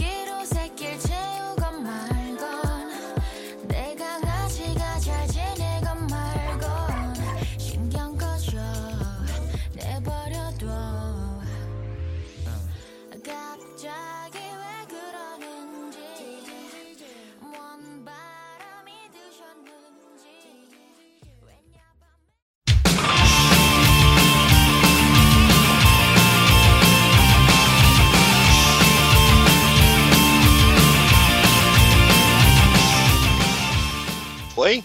Foi! E é isso, galera. Boa noite, boa noite, boa noite pra vocês. Estamos começando mais um MD Metal, o bloco do MDM que mais demorou para sair do papel, mas agora que saiu do papel, ninguém segura esse menino. Estamos aqui hoje, nessa noite fria, num dos invernos mais rigorosos que a internet brasileira já enfrentou. Né? Estamos aqui falando, tentando, nos esquentando, fazendo esquenta do podcast, falando sobre inverno, frio, caganeiro em show, é, carteirinha falsificada, expulsão de ônibus, entendeu? A gente tá falando aqui de tudo, mas esse papo é só para quem paga o Patreon imaginário. Estou aqui eu hoje, Tango, com o meu querido amigo Fábio Catena. Fábio Catena, boa noite, como é que você está? Muito frio aí em SP. Muito, muito frio aqui em São Paulo, Vila Prudente, friaca para um caralho para ajudar, começou a garoar nesse exato momento, então tá mais frio ainda. Então, vamos um lugar frio para outro lugar frio, meu amigo Vitor Coelho. Vitor Coelho, também tá frio aí, né? Tá muito frio, Tango. Boa noite, boa noite a todo mundo que tá ouvindo, ou bom dia, boa tarde, né? Aqui tá mais frio do que as cervejas geladas e do que o coração da sua ex, gente. Boa noite, vamos lá. rádio, rádio AM, Rádio AM, tá, tá, melhor, tá, tá maneiro, tá maneiro. Estamos aqui com ele também de novo, que gravou o MD Metal sobre Eurovision. Aí eu fiquei com pena, trouxe ele pro MD Metal, que a gente vai falar de metal também. É, é Lucas Lima, Lucas Lima, o, o viking do Twitter. Então, se tá frio, você tá em casa. Tô, tô quase em casa e depois do Catena ter falado que tá garoando, eu vou conferir que tem roupa no varal. Né, que tá garoando. é boa, é uma boa.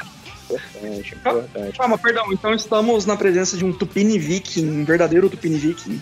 É, o, o Viking de Osasco, quase. É, Viking, Viking, Viking de Osasco é melhor. Pini Viking é, é, é, a galera do, dos direitos dos povos originários aí briga com a gente no Twitter. Viking de Osasco é muito melhor porque galera de Osasco, né? Desculpa, gente. É, falei mal aí, nem sei, tipo, nunca fui em Osasco. Tipo, foi mal, gente. Só quero ser engraçado. Acho que é a terra do Doug Lira. Do Dogão. Longe de mim, longe, longe de mim é uma briga com quem eu não conheço. É, e lá diretamente do Suco de um Bifes aqui, na sua segunda participação no MDM. Primeiro no MD Metal, Lionel Leal. Boa noite, Lionel Leal. Você, Boa como noite. representante de um podcast de uma capital tropical brasileira, me diga, tá frio aí? No momento eu não estou na capital tropical, lamentavelmente eu estou em Brasília. E quem tá reclamando de garoa devia ser obrigado a passar seis meses aqui pra ficar esperto. Brasília, que é a terra do Diogo Braga. Só por um segundo eu pensei que você fosse falar outra coisa, cara. Já é É, baixando a adrenalina aqui. Já fica triste aqui. Não, ele é quem mandou mensagem hoje, eu lembrei dele. É, porque, é porque a Quem rede de não Cheddar, conhece o. entendeu? É, que quem não conhece o Diogo Braga, ele é um famoso editor de podcast, já editou o MDM aqui e tal. Que inclusive está editando esse programa. Não, brincadeira, não tá. Ah, peguei vocês. É, e por fim, pela primeira vez aqui no, no MDM, eu creio eu, mas assim, já, já teve a, a, a gentileza de receber alguns MDMs em seu podcast. Sérgio Silva, direto do Take 2 Podcast. Sérgio, boa noite. Tá frio aí, cara? Muito bom, eu posso dar a carteirada do. Não, em Curitiba. Posso dar essa carteirada? Do quão frio. Curitiba, Curitiba que é terra do Ivan Mizanzuki. Grande Ivan Mizanzuki. Ah, só, só um boa noite para todos aí, ah, ouvindo aqui o grande sucesso do Steven Tyler Power Gro Paul Grosso. Mano, foi muito sensacional isso. Ai, ai, todo dia tem uma merda, né, cara? Bom pra caralho. E uma pergunta, se já teve MD Metal de Eurovision, existe possibilidade de um MD Metal de K-pop? Porque assim, já vou jogar no- Cara, no- pode. Eu, eu não. Eu, sinceramente, não manjo nada. Mas a Adriana Mello gosta muito. Tem um grupo de K-pop que mistura com metal, então assim, não, não vai sair tanto do tema. Então. Não, mas assim, cara, Uma- o, o M- o MD Metal é anarquico, cara. O MD Metal é, é pra deixar o coração da humanidade feliz. É que. É um metal fluido, né? MDM metal era mais sonoro do que MDM música. É só por isso que ficou metal, mais ou menos. M- Não, e, e, na verdade a ideia também era, era roubar a piada do choque de cultura, só que eu nunca fiz isso apresentando o programa até agora. Que era pra fazer assim, ah, hoje é MD Metal, e no assunto de hoje K-pop, sabe? Era pra fazer isso. Só que eu, eu tomei vergonha Sim. na cara e nunca faz fiz essa tempo. piada. Era- isso aí lembra muito uma história que eu já contei no MDM, que, cara, uma das lembranças mais engraçadas que eu tenho com meu pai. Estava em Itanhaém, lá na praia, e não tinha TV e tal, e tinha um rádio tosco que só pegava uma rádio de rap de Santos, e aí tava rolando um programa lá, tipo, de pedir músicas e tal, e aí ligou um cara bem mano, assim, sabe, bem, bem, bem em São Bernardo de Fava que era função, né? O cara ligou, quero mandar aqui um salve pros manos da quebrada, do não sei o que lá do Carandiru, da favela tal, não sei o que, e eu quero o Sandy Júnior imortal. Caralho, mas, mano, foi muito bom, velho. E o pior é que, assim, eu, eu sou convicto até hoje que o cara falou sério, ele queria mesmo ouvir, porque tocou, né, tá? Mas foi muito bom, assim, a, a reviravolta que deu. É muito foda. É tipo o pessoal pedindo música no Fantástico, né? Tipo, que é sempre, tipo, é um, um louvor, um sertanejo universitário. Aí, às vezes vem um cara pede uma parada diferente, tu fica, caraca, que maneiro. Eu queria muito, sei lá. E aí, Rogério Ceni, né? O do- Rogério. O único que ia pedir rock era o Rogério Ceni, que eu lembro. Que, que curtia, mas não- quando ele ia fazer três gols num jogo, né? Eu queria um Cannibal tipo- Corpse agora. É, exatamente. E qual música você vai pedir hoje no Fantástico? Hammer Smash Face, Canibal, por favor. Eu lembro que o, um ex-goleiro do Palmeiras também era roqueiro, cara. Tô tentando lembrar os, os jogadores que a gente sabe que são do metal. O Sérgio. Ronaldo. É, o Ronaldo. Ronaldo. Ronaldo. Ronaldo É, então. impedidos. Então, Ronaldo, do, que agora tá no programa da Renata Fã, tem o Sérgio, que é esse cara que eu tô falando. Lembro do Sérgio porque uma vez. Palmeiras? O Sérgio, que era do Palmeiras, goleiro reserva na época do Marcos. É, uma vez Sim. entrevistaram ele pra um show do Iron Maiden. Ele era um cara que, tipo, ele tinha pedido uma. Eu acho que ele pediu uma, tipo, um dia de descanso porque ele iria justamente no show e aí ele ia chegar mais tarde. Achei uma coisa muito aleatória. Eu lembrei disso. Falei, caralho, velho, tipo um goleiro reserva. Cara, Mas assim, é um uma cara vez- que. Construir matéria pro jornal. Ah, tem esse jogador muito famoso que gosta muito do estádio. Mano, mas é, é- mas é fantástico, né? Para pra pensar. Eu não lembro da entrevista do cara que foi campeão, mas lembro do dia do cara que, tipo, pediu uma licença pra não faltar lá no treino pra ir no show do Iron Maiden. Acho muito, mu- muito justo. Faria o mesmo, Não, faria eu, o mesmo. eu, eu, eu tô imaginando, tipo, o time descobrindo isso, assistindo a reportagem, zoando o cara, né? Porque o cara não falou isso no vestiário, ele não falou, não, pedir licença para, para comer putas, para sair com mulheres e, e- e para. é, Pra ir numa festa clandestina. tênis. É, exatamente. Vou, vou no cassino clandestino. Aí, tipo, não, cara, a gente viu ali no jornal, tu foi no show do Iron Maiden, seu metaleiro. Não, cara, não, eu juro, cara, eu, eu tava na Esbórnia, cara, desculpa. não, eu tava lá no bailão. lá. de tempo. Tava É, vendo é. Bruce Dixon. Então, Nossa, gente, Alguém me hoje- lembrou hoje Ah, do, do show aí. Quem que falou hoje do show? Ai, do Skull Rock que foi Dixon, Scorpions, Halloween. Não, Halloween foi, foi Raimundos, Iron Maiden Halloween. Aí depois teve o outro final de semana Scorpions, Bruce Dixon, Jill. Caralho, quem me falou isso hoje? Quem foi? Foi algum de vocês?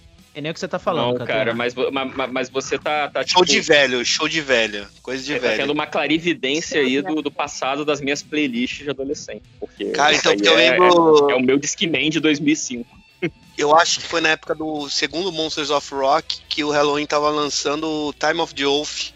E aí teve um final de semana que foi Raimundos, Halloween e Iron com Blaze Bailey. Foi o último show do Blaze Bailey no Iron. E foi. no Brasil, cara, o show dele? foi no, foi no Brasil. O último show do Dixon foi no Brasil, no Parque Antártico. O último show do Blaze Bailey foi no Brasil.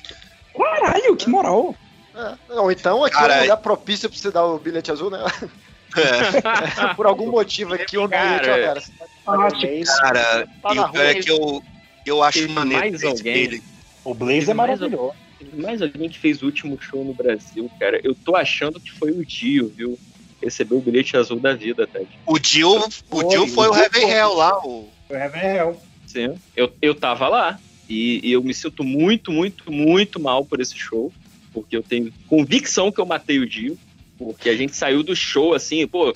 Foi maneiríssimo, cara. Tipo, foi eu, uma galera da época da faculdade. Tipo, tinha uma amiga minha que tava ruim de grana, mas ela gostava muito. Pô, eu, eu fui, raspei o fundinho do bolso, consegui pagar um ingresso pra ela de presente. Falei, não, vamos, você vai, vamos, pô.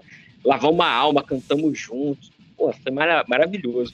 E aí, quando a gente saiu, né, tipo, pô, aqueles comentários pós-show, pô, foi maneiro, pô. Aí eu virei e falei, né, aí alguém falou assim, ah, pô, que bom que a gente tá vivo pra viver isso, brother. Eu falei, cara, e porra, é o Dio, né, cara? Ele já tem uma certa idade. Imagina se o Dio morre. A gente viu. Meu irmão, Foi você, foi você. meu irmão, cara, quando eu vi, vi a notícia que ele tava doente, sabe, eu, eu fiquei mal, eu fiquei mal real. Eu fiquei, tipo, bolado. Deixa, deixa eu te Ah, eu, perguntar. tô, eu tô falando pra vocês, eu tô triste. Tá abrindo seu coração. Deixa eu te perguntar, acho que o que você tava tentando lembrar, eu não sei, mas eu vou chutar aqui. Chris Cornell? Pô, o Chris Cornell me pegou num susto, viu? Acho que foi o Vitor que me falou do Chris Cornell. Mas, na mas o último show dele não foi aqui, não? Se não foi o último, Não. um Cara, eu não sei. Não, não Porque foi, eu me lembro que um amigo meu me chamou e eu pensei nisso. Ah, cara, é Chris Cornell, sei lá, é, é o cara vem jovem. pô. todo ano, né, cara? É. Daqui a pouco vem de novo. É tipo, a gente tinha essa piada em, aí no ABC, do Megadeth e do Deep Purple. Ô, vai ter Megadeth no Aramaçã. Caralho, de novo, todo ano tem. Ô, vai ter Deep, pô, Deep Purple e Megadeth tinha todo ano na Aramaçã. Então a gente Ah, nem eu- se importava tanto em ir, assim, porque, ah, qualquer coisa ano que vem eles voltam. Porra, eu tenho, eu tenho essa história aí eu parei de pensar assim. com o André Matos, cara, que teve a turnê Sim. Nossa. Viper, passou aqui no Rio, no, no rival, no rival. Alguém falou, um amigo meu falou, pô, Diego, um abraço pra você, devia ter ido no show contigo. Ele virou pra mim e falou, pô, bora, bora! É Viper, porra, muito foda. Eu falei, ah, cara, porra, tá pagando aí prestação do- da, da casa dele lá na, na Suécia, porra, foda-se. Daqui a pouco vai vencer outra prestação e vai fazer outra turnê. Cara, uma época que todo mundo tá fazendo turnê assim de Surreal, né, caça-níquel, gente? né? Revival, né? Aí eu falei, ah, depois eu vou, porque, tipo, um cara que nunca, o cara nunca teve internado pra nada. O cara era super saudável, já era... E, pô, foi embora, né, cara? Esse, esse também eu É. fiquei bolado, assim, de, tipo... Eu acho é, que foram. Eu- eu- fala também. O André Matos, pra mim, me, cho... me, me toca porque eu conhecia ele, não era amigo, assim, né? Mas foi no dia do meu aniversário, cara. O último show que ele fez lá com a Vanteja foi dia 2 de junho. E Aí, Foi uma uma semana- semana antes dele morrer, É. cara. umas semanas antes de ele morrer. Putz, É. fiquei mó. Eu fui no velório dele, cara. Fui no velório dele com meu pai. Foi uma bad do caralho. Velório não, né? Na missa de sétimo dia, na verdade, né? Porque ele foi cremado e tal. É, cara, o- eu diria pra você que são as três mortes que até hoje. Assim, claro, tem o Dio, né? Que já faz mais tempo, mas as mais recentes que me é, machucam muito é a do Chris Cornell, que é um cara que, mano, eu cresci ouvindo, né? Eu sou um cara que consumi muito grunge, nem vou chamar adolescência, na minha infância mesmo. Porque era que meu pai ouvia bastante nos anos 90, então Soundgarden, é, até o Blind Melon, Nirvana, muita coisa assim. Blind aí, cara- é uma banda do caralho também. Porra, mano, Alice in Chains também. Eu sempre fui muito fã da, vo da voz do, do Lane. E aí, quando o Chris Cornell morreu, me bateu uma bad, porque eu lembro que eu tava na faculdade em 2000 e lá vai bolinha, 2015, 14, não vou lembrar agora, e tava rolando. Eu tinha uma prova pra fazer no dia, só que eu já eu tava fazendo faculdade de jornalismo, né, e tal. Então eu cobria muitos shows, a galera chamava pra fazer cobertura nos veículos que eu trabalhava. Aí eu falei, caralho, eu não vou perder minha prova pra ir no show do Chris Cornell, que eu pensei mais ou menos que nem vocês. Falei, ah, é um show acústico dele, era num shopping aqui em São Paulo, naquele shopping D&D, um puta shopping bizarro, sabe? Um negócio mó aleatório, cara. E eu falei, ah, eu vou, vou, outro, vou outro dia, né, e tal. E, cara, não teve esse outro dia. Então, me dói pra caralho, porque é mais ou menos que nem vocês estavam falando do André Matos, né? Aquela coisa do tipo, pô, todo mundo chegou a ver o cara ao vivo e tal, vou ver de novo, sabe? É que nem show do Deep Purple. Só que não teve, cara. E assim, o André dói pra mim como brasileiro, né? Não é só como um fã de música, é como, tipo, pra mim é um dos maiores ídolos, né, cara? Ver um cara que nem ele partir de um jeito sem doença, sem nada, e uma morte super bizarra. Tem umas histórias por trás, assim, que a galera fala, né? Que o André sempre foi um cara que tomava muito, sempre muito viciado em remédio, essas coisas, né, cara? E assim, é foda, cara. É muito jovem, né? Perder assim a vida de uma maneira besta. O Chris Cornell e logo depois também o Chester, né? Que é outro que foi embora muito rápido. E. Então, a morte do Chester, Chester para mim foi muito tipo parecida com a do Chorão e a do Champignon, sabe? A diferença é que, claro, a, ma a, maneira com que eles se mataram, mas assim, foi muito aquela coisa do tipo o amigo, né, que ficou famoso, que fez a vida um, assim, claro, eles não têm a mesma vida porque, pô, o Chester cresceu em outra banda e tal, mas era o ídolo, né? E eu acho que o Champion tinha no Chorão muito essa idolatria, assim como o Chester tinha com o, o Chris Cornell. E, cara, eu consigo super entender, porque se ouve a voz do Chris Cornell, Gente, para mim o Chris Cornell é o Fred Mercury da minha fase, sabe? Tipo, eu, eu, lembro que meu pai e minha mãe cresceram falando do Fred Mercury, da voz dele. Eu que cresci com MTV, eu imaginava eu fazendo aquele agudo, rasgando, sem sofrer, sem fazer nada, atingindo nota que você não sabe se o cara é, é um branco, um, é, um negro cantando, você não sabe se é uma mulher. Cara, cantando no Temple of the Dog, você falava, caralho, é isso que eu quero, tá ligado? E o cara morrer daquele jeito, cara, me dói demais. Até hoje eu fico pensando, eu falo, velho, eu tô. Eu me, sinto, eu me sinto um órfão, tá ligado? Porque eu ouço outras bandas e mesmo ouvindo outras bandas mais novas, é. Eu não consigo encontrar essa plenitude vocal e essa coisa única, cara. Tem uma galera que imita, tem um outro que tem uma voz um pouco parecida, mas não é a mesma coisa, né, gente? Não dá. Não dá. Uhum. Entre, entregar a tristeza que o Chris Cornell entregava, gente, entregar a tristeza é muito difícil, desculpa. Vamos, vamos, vamos, animar, vamos, vamos ver. Eu saí, fui pegar, pegar minha pizza, voltei, já tá frente morta. Esse não é o MD Metal especial dia, dia de final. Esse é o MD Morte. o Algures ia gostar de. Algures ia gostar de fazer MD Morte, porque ele curte o de terror, curte Desculpa, de gente. terror. Não, tá, tá tranquilo. Até pra falar não, não. os, os roqueiros vivo e velho, né? Que ainda estão fazendo música, tipo, mano, de Purple, lançando álbum no passado. Uh, o, a banda lá do Don't Fear the Reaper, como que é o nome? Don't Fear the Reaper. Blue Osterhout. Também lançou álbum City Ainda tem uns leais aí. Tá, deixa, deixa, eu, deixa, só, deixa eu falar em cima do que você falou, mas puxando novamente a tristeza, eu fui no show de Purple em Brasília e não é zoeira, eu falo isso, as pessoas pensam que eu tô de zoeira, não tô de zoeira. É, o, o, os velhos tinham um balão de oxigênio no canto do palco para durante o solo ele dar aquela puxada no oxigênio, sabe? É, o Ian não é piada, isso não é invenção, tá? Você vê ele no fundo do palco. E ainda assim, em entrevista, tipo, recente, de meses atrás, ele fala, tipo, mano, a gente não tem plano de se aposentar, sabe? Então, mesmo puxando oxigênio a cada. A cada ah, tipo, história de velho aí, até o ACDC mas... aí lançou discos, os caras tão velhaco, mas, velhaco. Até aí o, o Rob Halford fez isso também no último turnê. E o último álbum do Judas Priest foi um dos, foi um dos melhores álbuns do Judas Priest que eu já ouvi. Olha, e eu sou fã. Foi no show aqui em Curitiba, lá na pedreira, Paulo Leminski, mano, o, o Rob Halford estava cantando demais, demais, demais. Demais, demais, demais. Ontem eu vi ele cantando com o Baby Metal. Só, só. É muito fofinho. Ah, tem um vídeo, agora tem um vídeo do Rob Halford que eu acho sensacional, das épocas que eu baixava vídeo no Emule que é o Rob Halford e o Skid Row tocando numa parada da MTV. Deliver the Goods, né? Deliver the Goods, é. Puta Nossa. que pariu, velho. É, é, é, é o, o Sebastian Bach era uma das melhores vozes do, do, do rock e tal, assim.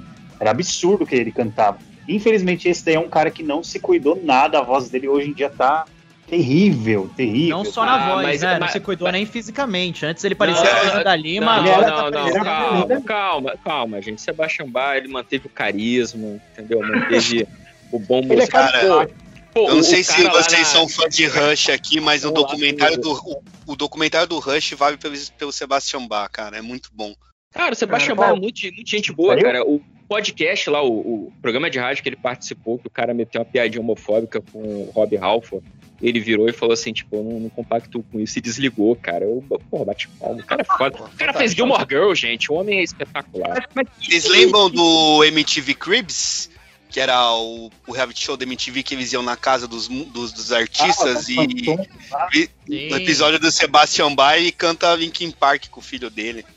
Ah, Fica no estúdio em casa e eles cantam. Vamos cantar uma coisa aí. O filho dele puxa um Linkin Park e ele canta lá, tipo, maneirão. Você foi longe agora, hein, Catena? Caralho, velho. Lembrei agora. Cribs? Porra, velho. Acho que isso começou quê? nos anos 2000, velho. Teve É, por aí. 20 temporadas Cara, eu, eu falei com um amigo meu ontem do colégio que eu, ele tava lembrando que a gente saía do colégio correndo pra ligar pro Disque MTV pra pedir pra tocar o. Eu acho que era o In Útero do Nirvana, eu não lembro que música que era, porque a gente achava o clipe muito foda tal. E era de Ah, graça ra- ainda. Era Heart Shaped Box. Acho- É. Puta, porque eu acho o In Útero. um- Eu, não, eu, sinceramente, sou muito fã assim, de Nirvana, não. Acho ok. Mas eu gosto muito desse disco. E aí a gente ficava ligando pra pedir o clipe e tal. Mas Cara, eu tô marcando nele. aqui na minha, na minha agenda, aqui no meu calendário, MD Nirvana, pra chamar o Catena.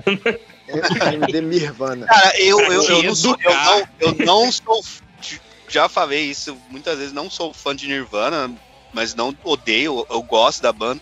Mas assim, o In Útero e o Acústico eu acho dois discos fenomenal, assim, puta. O, o- o- é igual é Linkin Park, eu não, eu não manjo nada de Linkin Park. Mas eu ganhei de aniversário o disco do Linkin Park com o Jay-Z na época que saiu, mano, e eu ouvia quase todo dia. Eu achava É muito maneiro. É muito bom, cara. E vou te falar que foi assim, eu acho que foi a minha porta de entrada para o, o hip hop, o rap, foi o, o Collision Course. Que eu ouvia. Antes eu já conhecia Jay-Z, claro. Mas aí eu ouvi tanto Collision Course que eu comecei a decorar as letras do Jay-Z. Tipo, ah, o Linkin Park tá cantando, foda-se. I got nine, nine problems and a beach angle. Aí eu comecei a ouvir Jay-Z, aí eu fui ouvir outras coisas. Então, veja bem, Linkin Park me trouxe pro rap, olha que loucura, cara. Porra, que incrível, cara. Meu- Comigo- eu, eu tô me sentindo agora muito mais branco do que eu já era. Ah, não, eu gostava, eu não era nenhum especialista, assim, mas eu gostava muito de Fat Boys e de Run DMC. Mesmo no lance do Aerosmith lá eu já curtia. Conhe- Assim, curtia, conhecia o que tocava na rádio e tal. Ah, Hoje em porque dia. você é velho, por isso. É verdade. Uma pegada rockzinho, né? A, Sim, a- sim. Aquela que viralizou no TikTok, tem uma guitarrinha e tudo, né? Mas E eu- tem eu- aquele eu- África, o África Bambasca também. Tipo, a Hum. minha irmã escutava bastante. Ah, eu lembro que eu sou o oposto do Tango nessa, cara. Eu peguei um bode do caralho do Linkin Park quando fez esse álbum com o Jay-Z, cara. Não gostei nem um pouco, eu ouvia bastante. Eu falei, ah, mano, não, não é a vibe que eu tô querendo. Eu já tinha vindo com aquele Reanimation, que eu já achei uma merda na época. E aí misturou, aí eu falei, não. Aí eu cansei um pouco do Linkin Park. Eu, eu- eu fiquei mais órfão dos primeiros álbuns deles. Mas eu lembro que quando eu fui no último show que eles fizeram agora no Maximus Festival. é, na época eu fui porque eu queria ficar muito com uma menina. e ela virou e falou. Quem Ela- nunca? Quem nunca, Quem né? nunca, né? Pô, Quem eu- nunca foi no show do Coldplay porque tava É, apaixonado pela assim, menina da faculdade? Eu conheci essa mina num evento da Wiki Metal, um abraço aí pro pessoal da Wiki Metal, e aí eles estavam credenciando, eu falei, bom, vambora. E aí essa mina falou, pô, eu tô indo, não quero ir sozinho. Eu falei, vambora, o que, que vai ter? Aí eu vi as bandas falei, pô, tem umas bandas que eu queria ver ao vivo. Teve Five Finger Death Punch, teve Ghost, enfim. Nossa! Foi, foi, Caralho, foi bom pra- fazia foi bom tempo pra- que eu não ouvia. Não, foi Five bom pra caralho, de verdade. E aí, cara, teve inclusive, como é que é o nome? O, o do Rage Against, aquela outra banda, o Prophets of Rage, né? Acho que é o nome. teve Prophets também que foi Rage, do caralho. É, cara, e encerrou com o Linkin Park. Mas, mano, foi que nem eu falei, eu sou um cara que eu fiquei órfão, ouvi mais os primeiros discos. Falei, cara, não conheço mais nada, né, do Linkin Park muito depois que saiu. E, cara, eu cantei praticamente o show inteiro. Foi surreal. E, assim, diferentemente do que aconteceu com Chris Cornell, quando o Chester morreu, eu fiquei pensando, falei, filha da puta, fiquei com essa menina uma vez na minha vida que foi nesse show. Mas graças a Deus eu fui sair pra ver ela porque eu pude ver o, o Chester ao vivo, senão eu não teria visto. E cara, eu lembro que quando ele cantou One Step Closer, foi surreal. Eu vi aquele filha da puta gritando, eu falei, mano do céu, sabe? Foi do caralho, velho. Mas é, é surreal como esses caras venderam hit, velho, Linkin Park. Porque mesmo eu não ouvindo esses álbuns que saíram depois, Ah, eu conhecia as músicas, tá ligado? Eu tô achando Cara, eu, eu tenho de- essa sensação também. Eu tô achando graça a Catena falar, e vocês, de modo geral, falando que não, fui no show do Coldplay pra ver. a mulher." Assim, Cara, a, a sua referência, a sua referência de show, de show merda que você foi assim, Coldplay. Cara, em Salvador, uma banda internacional ir, quando eu tinha, sei lá, eu- eu- 16 anos, era, era impossível, cara, era impossível. Cara, mas então, o show do Coldplay não me foi assim. Também não sou especialista em Coldplay.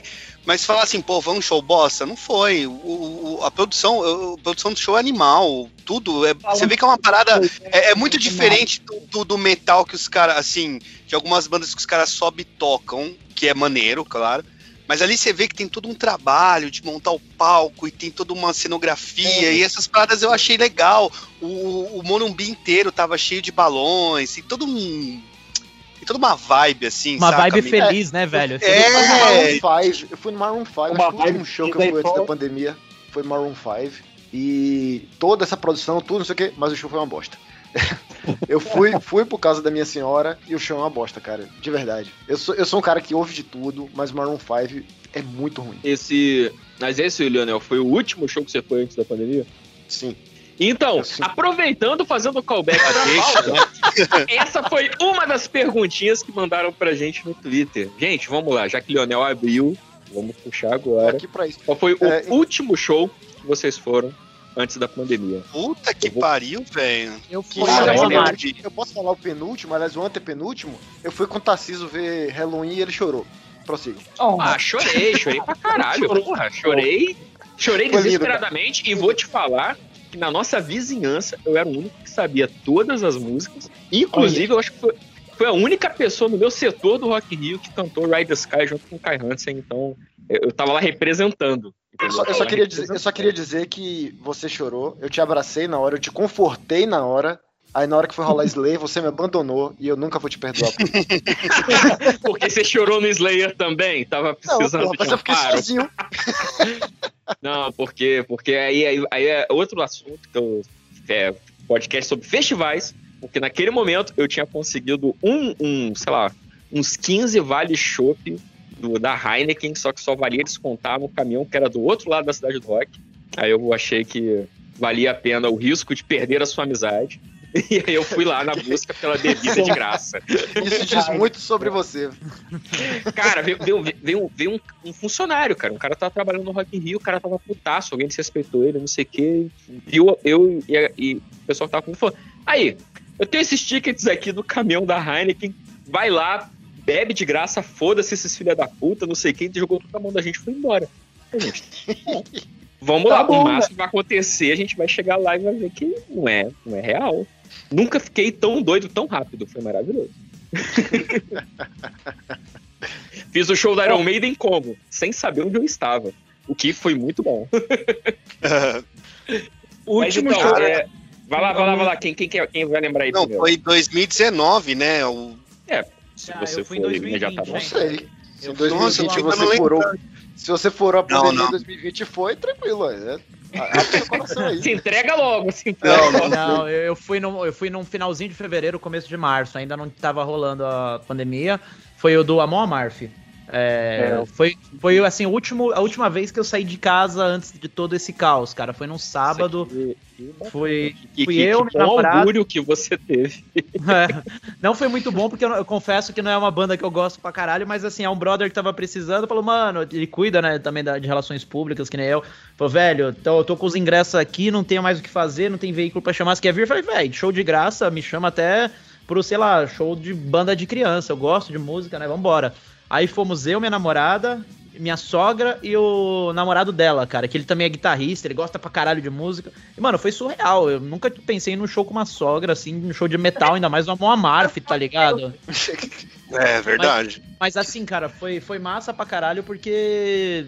É, porra, mano, vários vikings de Osasco ali, tá ligado? A galera, assim, esbanjando, velho, assim, nossa, vamos Ai. tomar aqui no, no o sangue ne- nessa, nesse, nesse, como é que fala? Naquele chifre de bola. É, mano, muito tosco, velho, assim, tosco pra caralho, mas assim, tosco no nível Manowar. Com todo respeito à Ah. galera que gosta de Manowar, assim, Pô. sabe? É uma tosquice de sabe? Não, mas Adoro pra quando a pessoa fala com todo respeito e na sequência ela dá uma sacaneada É, dá uma Não, eu não voadora, né? respeito porra Com todo nenhuma, respeito, velho. Eu não respeito fodam. porra nenhuma, sabe? Tipo, se você Mas o- tá querendo o pagar de vai é, mas o amor ele tem um problema pra mim também, que é aquele, eles falam que é o rolling pitch, né? Que eles sentam no chão e começam a remar. Aí você fala, como, por que, que você tá fazendo isso? É tipo é um remolandês, só que Exato. metal. Não, É, ainda mais é ridículo, gente. É, é muito Não, mas, mas assim, é, falando sério, a banda de abertura eu teria que procurar aqui, porque eu não vou lembrar o É o nome. Power Wolf. Power é Wolf. Power Essa banda foi boa. Essa banda eu Ah, gostei. o já é mais Wolf. Podia que o ser o show- contrário, podia ser o Amon Amarth vindo do Power Wolf. Não, é, Eu acho o Power Wolf da hora, eu acho muito bom. E assim, é, eu tenho um problema com bandas que cantam gutural o tempo todo, eu não gosto. Mas assim, isso é gosto, é coisa super particular, assim. Então o Amon Amarth me cansa um pouco por causa disso. Acho que se fosse o, outro estilo de voz, eu iria gostar mais. Porque as guitarras, cara, eu adoro. É puro Iron Maiden, aquilo lá. Vários fraseados, aquelas guitarrinhas que você pode cantar, fazer, sabe, com, com, com vocalize e tal. Eu acho isso do caralho. Só que a voz ali me cansa, velho. Fica um cara parecendo que tá imitando um urso o show inteiro, tá ligado? Então, Um bode, né? É, então, eu assim, eu entendo que tem muita gente que gosta e tal. Eu particularmente não curto tanto. Acho que assim, o máximo que vai pra mim ali é um Slipknot que pelo menos dá pra saber que o cara tá falando um idioma é, que a gente conhece. Agora ali, cara, é um bagulho surreal, sabe? Vai, Mas Lucas, Power- bate nele, Lucas, bate nele, É, Lucas. eu só, eu só estou quieto. Mas assim, ó, mas o Power Wolf eu gostei pra caralho, eu não conhecia a banda Cara, e fiquei O Power Wolf é uma banda assim que tá, tá, tá tendo um buzz da hora assim no mundo. Eles estão conseguindo vender uma imagem da hora e a banda é interessante. Não me agrada, porque eu falo, mano, é muito banda porta de. Tipo, se a gente conhecesse o Power Wolf com 15 anos, a gente ia amar. Mas Com eu acho certeza. que pra, a gente, pra nossa idade já passou um pouco, sabe? Eu falo, pô, isso daí era o Stratovarius da minha época. Fa- fa- fa- fa- fa- fale por você, entendeu? Fale por você, porque o, o- o heavy metal é um negócio maravilhoso. Porque o que É. acontece entre você e seus fones de ouvido diz respeito a você e somente a, a você e seu terapeuta, entendeu? É. Você é o seu padre, seu pastor, seu terapeuta, seu pai de santo. É, é entre vocês. Não, é, eu mesmo conheci uma banda pelo TikTok agora, de rock, velho. Tipo, uma banda que eu nunca tinha ouvido falar, chamada Maneskin. Aí eu descobri que eles participaram do Eurovision. É, tá pô, lá no. só- tá só- no é só o campeão do Eurovision, pô. É, então, eu, eu como E- nunca tinha ouvido falar gente- em Eurovision, tá ligado? Então eu fiquei boiando, mas assim, Não, tava no isso- TikTok, aí eu fiquei, caralho, velho, essa banda é boa, velho. E eu fui baixar pra. É, Mano. é- é bom quando o, o integrante da mesa ele confessa no ar que ele não ouve o programa. Porque o Exato. segundo MD Metal foi sobre Eurovision. Vitor, Vitor, dá um, dá um high gente, five, dá um high five à distância aqui. Tamo aí, cara. Nunca tinha ouvido falar. Pra mim, Eurovision era uma banda dos anos 80 que eu nunca tinha ouvido, tá ligado, cara? Somos Tipo dois, isso. e isso que você tá falando aí que você narrou aconteceu comigo hoje. Tá- Tarcísio me mandou hoje essa, essa banda aí do Eurovision. Eu escutei a mesma coisa. Também gostei pra caramba. Não fazia ideia de que merda era Porra, Eurovision. mano. Ela- a, a italiana que você tá falando, né? Isso, Cara, mas assim- é, no, no, no- no MD Metal do Eurovision já tracei o paralelo, cara. Tipo, eu conheci o Eurovision por quê? Porque o Fábio Lione compunha música pro Eurovision, pra tentar concorrer ao Eurovision. Olha então, eu, eu vi a biografia e falei, ah, Fábio Lione, na época que ele era o Joey Terry, ele, tent, ele compunha músicas pra se es- inscrever no Eurovision. Aí eu, pô, que merda Cara, é essa do surreal, Eurovision? velho. Aí e eu os fui atrás. tipo, 22 anos, 20 anos, cara. Eu fui pesquisar um pouco e eu fiquei, assim, é, fiquei muito surpreso, cara, porque eu ouvi essa porra no TikTok e eu falei, nossa, o vocal aí da hora. Esse é o E vídeo, isso aí guitarra- lembra. Não sei se você vai lembrar. Lembra de Black Tide? Que era aquela banda de metal lá com os Black moleques que tinha Tide. 16, 17 anos. Que Novo não foi Metal. pra lugar nenhum, mas Não, é bem, é o bem bacaninha. álbum deles era o novo É, criminal. Animal. Nossa senhora, o Light, Light from. Light from Light from Above. Above. Nossa, Era. mano, esse cara era. Vocês falaram de moleque, aí depois eles viraram uma parada meio emocore, não sei, Sim. mas, mano, Ah, e mas eles é, eram molecão, assim. É, eles surgiram na novo, época do né? New Metal, né, ali, mas é, tipo, finalzinho ali da... Do, não, mentira, acho que foi 2003, né, foi bem no começo ali, a geração Não, bem é, MTV, é. O, o- o Black Tide, eu lembro 2004. que ele surgiu, é uma das inúmeras bandas que o Metallica meio que é, é, tenta passar pra frente, né? Tipo, olha, galera, ouve essa galera aqui. Aí, tipo, É, e foi assim, eu... o James, o Lars mandou em algum lugar, que tipo, ah, eu, assim, quem você tá ouvindo? A Black Tide é uma banda nova que eu achei é, legal. o que aí eu... o Flash faz uma matéria e a gente lê e vai atrás. dessa, dessa banda, assim, eu, assim, só pra encerrar, pra não sair muito do tema, o que eu gostei pra caralho, velho, é porque a gente fala que os jovens, né, a galera muito mais Não nova, sair do assim... tema. Desculpa. Qual, Mas, qual assim, é o é- tema? Mas é que assim, todo mundo fala, ah, jovem não gosta de rock, não ouve, não tem mais banda e tal. Cara, essa banda fala com a geração Z pra caralho, velho. As a molecada aí tem 19 a 22 anos, tá ligado? Então, eles cantam Não, coisas. Ah, não, essa banda da Eurovision. Não, né? não, Você é do, falando é, do é do Eurovision, é. Exato, né? Ah. Do Eurovision. E assim, cara, é, os caras não deixam nada entregar. Eu vi uma versão que eles fizeram é, um cover, cara. Qual foi o cover que eu vi? Que eu, eu até brinquei esses dias no meu TikTok, no meu TikTok, no meu Twitter, bagging, um cover de bagging. Que eu falei, cara, eu queria estar chapado de cerveja num pub ouvindo essa porra, velho. Que fosse uma banda, tá ligado? Porque é muito essa vibe de banda de pub, velho. Isso é uma coisa que, cara, é, do caralho, é do caralho. E aí eu fui descobrir que os caras são da Itália. Eu falei, mano, que aleatório, tá ligado? É, tem muita banda boa, velho, na Europa. Então, porra, velho, é, eu, eu gosto quando acontece uma coisa assim, porque eu também sou muito assim, de não gostar de ouvir banda nova. Eu tenho essa dificuldade que eu acho como a maioria da gente, né, que gosta de metal. Ainda mais É, velho. Pois é, quanto mais velho, mais chato a gente fica. E aí quando Mais eu fui chato. ver. É, eu fui ver que, tipo, pô, uma molecada que não é nem da. Tipo, de um lugar que teoricamente costuma sair muita banda de rock, muito menos de metal. Aí você vai descobrindo, pô, os caras participaram do tal do Eurovision. Fui pesquisar o que que era Eurovision e eu, mano, ganharam o negócio e estão agora estourando no TikTok. E aí eu torço pra que de verdade, quem sabe, quem sabe, mais gente começa a, sei lá, se interessar por rock, tá ligado? E outra coisa, só pra encerrar, os caras cantam italiano, velho. Os caras cantam italiano. Achei isso foda, porque é uma coisa que brasileiro não faz. Você pode ver que mesmo o Angra, velho, foram quantas músicas que os caras fizeram cantando em português, tá ligado? Duas, né? É, Três. então, pô, essa banda aí, sei lá. Vamos teve- juntos pra frente, não- Brasil. Caça e É. Caçador. Caçador, né? Só. E, É.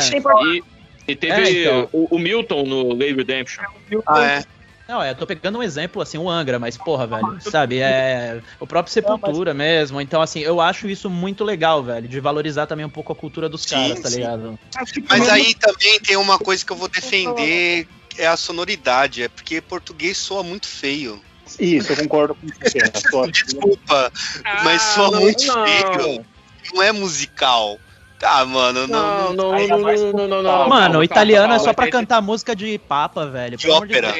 É. tem espaço pra tudo, cara. Tem espaço pra tudo. Mas olha só, não podemos ignorar, assim, o Maneskin ele não surgiu do desejo do coração desse jovem de tocar o rock and roll e fazer que o heavy metal nunca morra. Não, o Maneskin ele surgiu porque tem uma pessoa, uma galera com dinheiro muito forte botando dinheiro neles, produzindo eles e adaptando Ah, eles pro, pro que faz sucesso, porque o Eurovision é isso, é uma grande vitrine da música da zona da, do Eurovision, né, que não é só a Europa, tem países da Ásia Menor e tal, Oriente Próximo, Oriente Médio, Norte da África ali. Então, é, é, é, o Maneskin ele vem, ele, ele veio para ganhar o Eurovision. Tipo, quando a gente estava gravando o programa, a gente até estava comentando assim, é, foi a aposta de quase todo mundo que estava no programa que o Maneskin ia ganhar, porque ele veio Eu acho que foi assim, de nós três mesmo. Sim, é, é, eu não sei, eu acho que só o Rafael, não sei se ele, ele apostou É, no, no Maneskin. E, sim, primeiro, mas a gente viu basicamente isso mesmo que você falou. É produto Então, prontinho. Então tem isso, mas assim, que bom que é um produto feito para vender e para ganhar festival, que é de boa qualidade, que agrada, que, que é, porra, bom pra caralho. Até porque no mesmo Eurovision, em sexto lugar, ficou lá o Linkin Park da Finlândia, que, Que é a mesma o- coisa, só que é ruim. É é ruim. bem ruim. É, cara, no fim das contas é business, né, gente? É que nem McDonald's. Você pode comer um McDonald's e, tipo, não vai ser o melhor, mas é o mais barato. Ou você pode ir lá no hamburgão lá de Piracicaba, pagar 40 conto e, mano, ter o melhor hambúrguer da tua vida, velho. Então, é, no final das contas, é business, né? Música é isso. E assim como acontece com a Anitta e outros artistas de outros gêneros, é galera que mete muito dinheiro por trás, que produz, que contrata cara que é super consagrado e tal. E digo mais, nem sempre esses caras super consagrados trazem sucesso, porque é, quando eu entrevistei o próprio Russell Allen, pô, os caras trouxeram lá um fudidão lá de não sei aonde, e cara, ainda assim não fura a bolha. Um Symphony X não fura a bolha. Então, assim, não basta você ter um puta produtor, você tem que ter algo a mais, assim, pra furar a bolha. Seja ter gente jovem, seja trabalhar com TikTok, que nem os caras estão trabalhando, enfim, é muita coisa, é muito estudo, Ah, é que inclusive, nem de marketing. Você acha né? que é uma- fácil ser o Rick Bonadinho? Até a padrinha é a banda mais jovem ainda. Por exemplo, tem o caso do o, o o Bring Me The Horizon, que é uma banda que eu acho que pra muita gente é considerada uma banda nova, mas é uma banda que já tem quase 20 anos aí, sabe? É verdade. Ah, Ah, brother. É, é- é tipo no, no exemplo de hoje, né, cara? A gente pretende ainda, talvez, não antes da meia-noite, com certeza, mas hoje, é- é, ainda nessa gravação, falar do álbum novo do Halloween. E tem uma galera que ainda fala que o Andy Darius é o vocalista novo do Halloween. né? Ah, sim. 30 anos já, né? 30, o cara que, que 30 anos de chama Halloween. que é uma, é uma é um, é um duo britânico tipo muito bom, que é duas minas negras que tocam tipo baixo e bateria só, eu acho. E elas tocam uma música tipo meio funk, meio punk. E é muita doideira assim, tipo é banda nova, apadrinhada por uma banda que é tipo que ela é, ela é bem grande no- na, na galera mais jovem, mas que ainda é considerada uma banda, uma banda nova por muita gente, sabe? Uhum. Eu queria só aproveitar a deixa aí do italiano, porque eu tô na dúvida se meus últimos shows ou foi o Slash com Miley Kennedy, ou foi Sons of Apollo, ou foi o Pepino de Capri. Agora eu tô na dúvida. Pepino de Capri, bom pra caralho.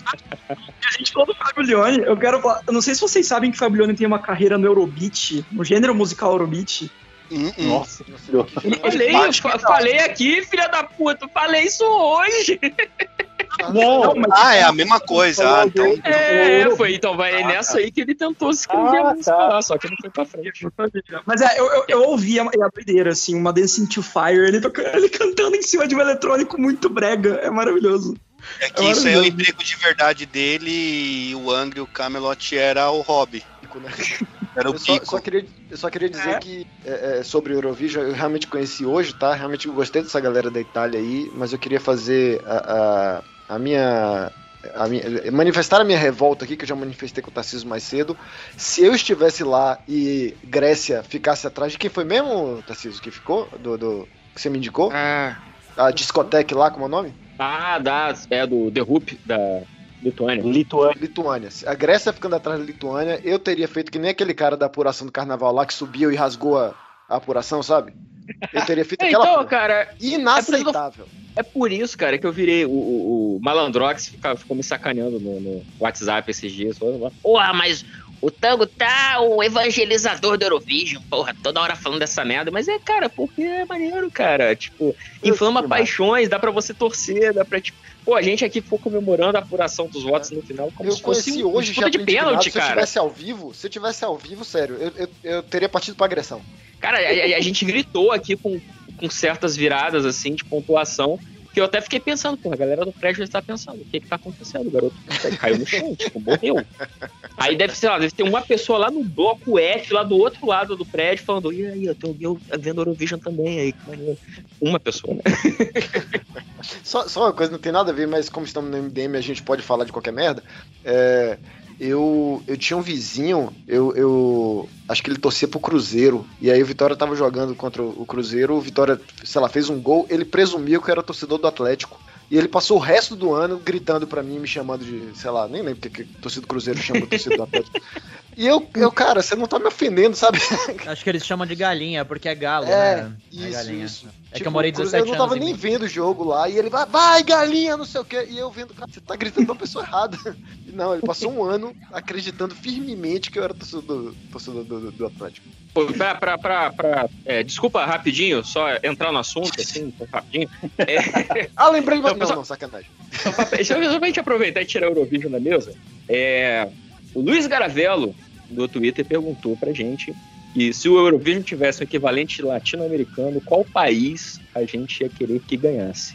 E aí eu queria estender a pergunta para vocês, se vocês conhecem alguma coisa da América Latina, alguma um- uma parada maneira que funcionaria legal no Eurovision. Às vezes, mesmo dentro do rock, do heavy metal, não sei. Nem sei se o Rata Blanca existe ainda, mas. Porque pode eu quero ser. ver Cuba lançar Animal. uma nova. Essa piada, perdão. Eu não entendi a pergunta, mas concordo. Ó, tem um. É que surgiu um negócio do trampo aqui, mano. Olha, velho. 11 horas da noite me surgiu um negócio do trampo aqui. Eu tô fazendo, mas eu tô ouvindo. Catena, se tivesse uma América Latina Vision, quem você, quem você acha que ganharia? América Latina Vision? Dr. Sim. É, Ah, eu. Não, Não, qual Anitta. país? Qual país? Ah! Ah, mas, Chile? Mas- pode Chile, falar não, artista é. também, mas. Pode falar artista. Não, você- eu tô com mas mas você, vai, você vai sair de mais inteligente se você falar artista que não for brasileiro. Se você falar uma banda Ah, obscura, é Orixás, Bolívia, porra. Aí as pessoas vão achar que você é foda. Orixas, então. Ou não pode? Não, Não, pode, pode, Porra. pode. Então. então, eu vou de Orixas, eu gosto de Orixas. É a única banda que eu lembrei também. Não, mas eu É, acho que um, um, um Eu lembro que. latino-americano é, é muito provável que o, que o Brasil ia emplacar os hits, mas não ia levar. Tipo, os títulos. Ia ser meio o esquema Comebol, sabe? É, a, a organização ia odiar o Brasil, porque o Brasil é muito grande, e ia beneficiar algum outro. Argentina, Chile, algo do tipo. É, eu até resgatei que aqui se- uma pesquisa que eu lembro que eu tinha falado dela na rádio, que é uma pesquisa que foi de uma enciclopédia. É, fizeram enciclopédia Metallon, acho que foi em 2018, é, que mostra o número de bandas por é, milhão, milhão de habitantes, por per capita. E tipo, o Chile é o país que tá assim disparado, tem 113 bandas, cara, é, para cada milhão, assim. É muita Caralho. coisa. Em segundo lugar vai o Uruguai com 58 per capita, depois a Argentina com 47, Costa Rica 45, Colômbia 30 e o Brasil com 27. E assim, do Brasil, o estado que mais tem banda, né, per capita é o Rio Grande do Sul, com 58, só pra vocês terem uma ideia. Então Puta assim, é Então, assim, é, eu acredito que, é, é claro, não quer dizer que o Chile deva ter né, as melhores, com mais qualidade. Isso mas aí assim, certamente eu- não levou em conta Goiás, porque todo, é, é, todo mundo em Goiás Goiás, tem tem uma dupla 30. sertaneja. É, Goiás tem 30, por exemplo, eu tô vendo aqui. É, São Paulo, deixa eu ver, tá com Não, mas, mas, mas, 42. mas- mas aí tá contando bandas ou duplas? Metal Por isso eu Bands. tenho Não, Metal Bands. Metal Bands. Ah, então, é por isso, pô. Goiás Metal Band é o quê? É o, é o Hudson Candorini só, que nem é de Goiás, mas como ele era do sertanejo, eu coloco na, na conta. Mas assim, é, o que é surreal, gente, é, de ver esses números é, é onde estão essas pessoas, né? Que não tem espaço pra tocar. Mas assim, vendo agora, deixando de lado, uma das coisas que eu acho mais incríveis é aquele ao vivo do ACDC na Argentina, cara. Você vê a, a paixão dos argentinos naquela gravação. É uma coisa que eu, particularmente, aqui no Brasil, só vejo com Iron Maiden, cara. Só com Iron Maiden. A loucura que é, assim, é surreal, cara. É o- surreal. River Plate, né? River Plate, se eu não me engano. Isso, é o River Plate, exato. Ali, cara, eu mostrei aquilo pra um brother que ama sertanejo. O cara estudou comigo, ele tá cagando pra rock, mas ele via ali, ele falou, cara, eu queria estar ali. Ele falou desse jeito, eu, eu odeio roqueiro e tal, não sei o quê, mas ó, eu queria estar ali. Porque é isso, velho, traz uma vibe super de futebol mesmo, tá ligado? É uma paixão que é foda, mas, cara. é, é- mas só tu vê que é, faz um tempinho aí, tipo uns 10, menos de 10 anos, é tudo que é banda que tava gravando DVD, queria gravar um DVD em algum lugar que não seja Europa, não seja o Japão, gravava na Argentina. Tipo, ninguém quer gravar DVD no Brasil. Agora o Luna Park. Eu fui, eu fui pra Argentina uma vez ver o Ozzy. Olha aí. Épocas que eu vi o Ozzy e vi o Gamma Ray lá, porque eram umas épocas que era barato ir pra Argentina, Eu- assim. Eu, eu não fui pra Barra da Tijuca ver o Ozzy, entendeu? Você foi pra Argentina. Olha aí, cara. rolou Ozzy aqui também, pertinho, eu também não fui. Até me arrependi. Eu vi, eu vi um DVD uma vez do Megadeth na Argentina. E Eu Dave Mustaine, Megadeth. E esse DVD é ótimo. e Dave Mustaine mega atencioso, assim, sabe? Ele vai, sei lá, tocar violão no meio da galera, assim, no- tal.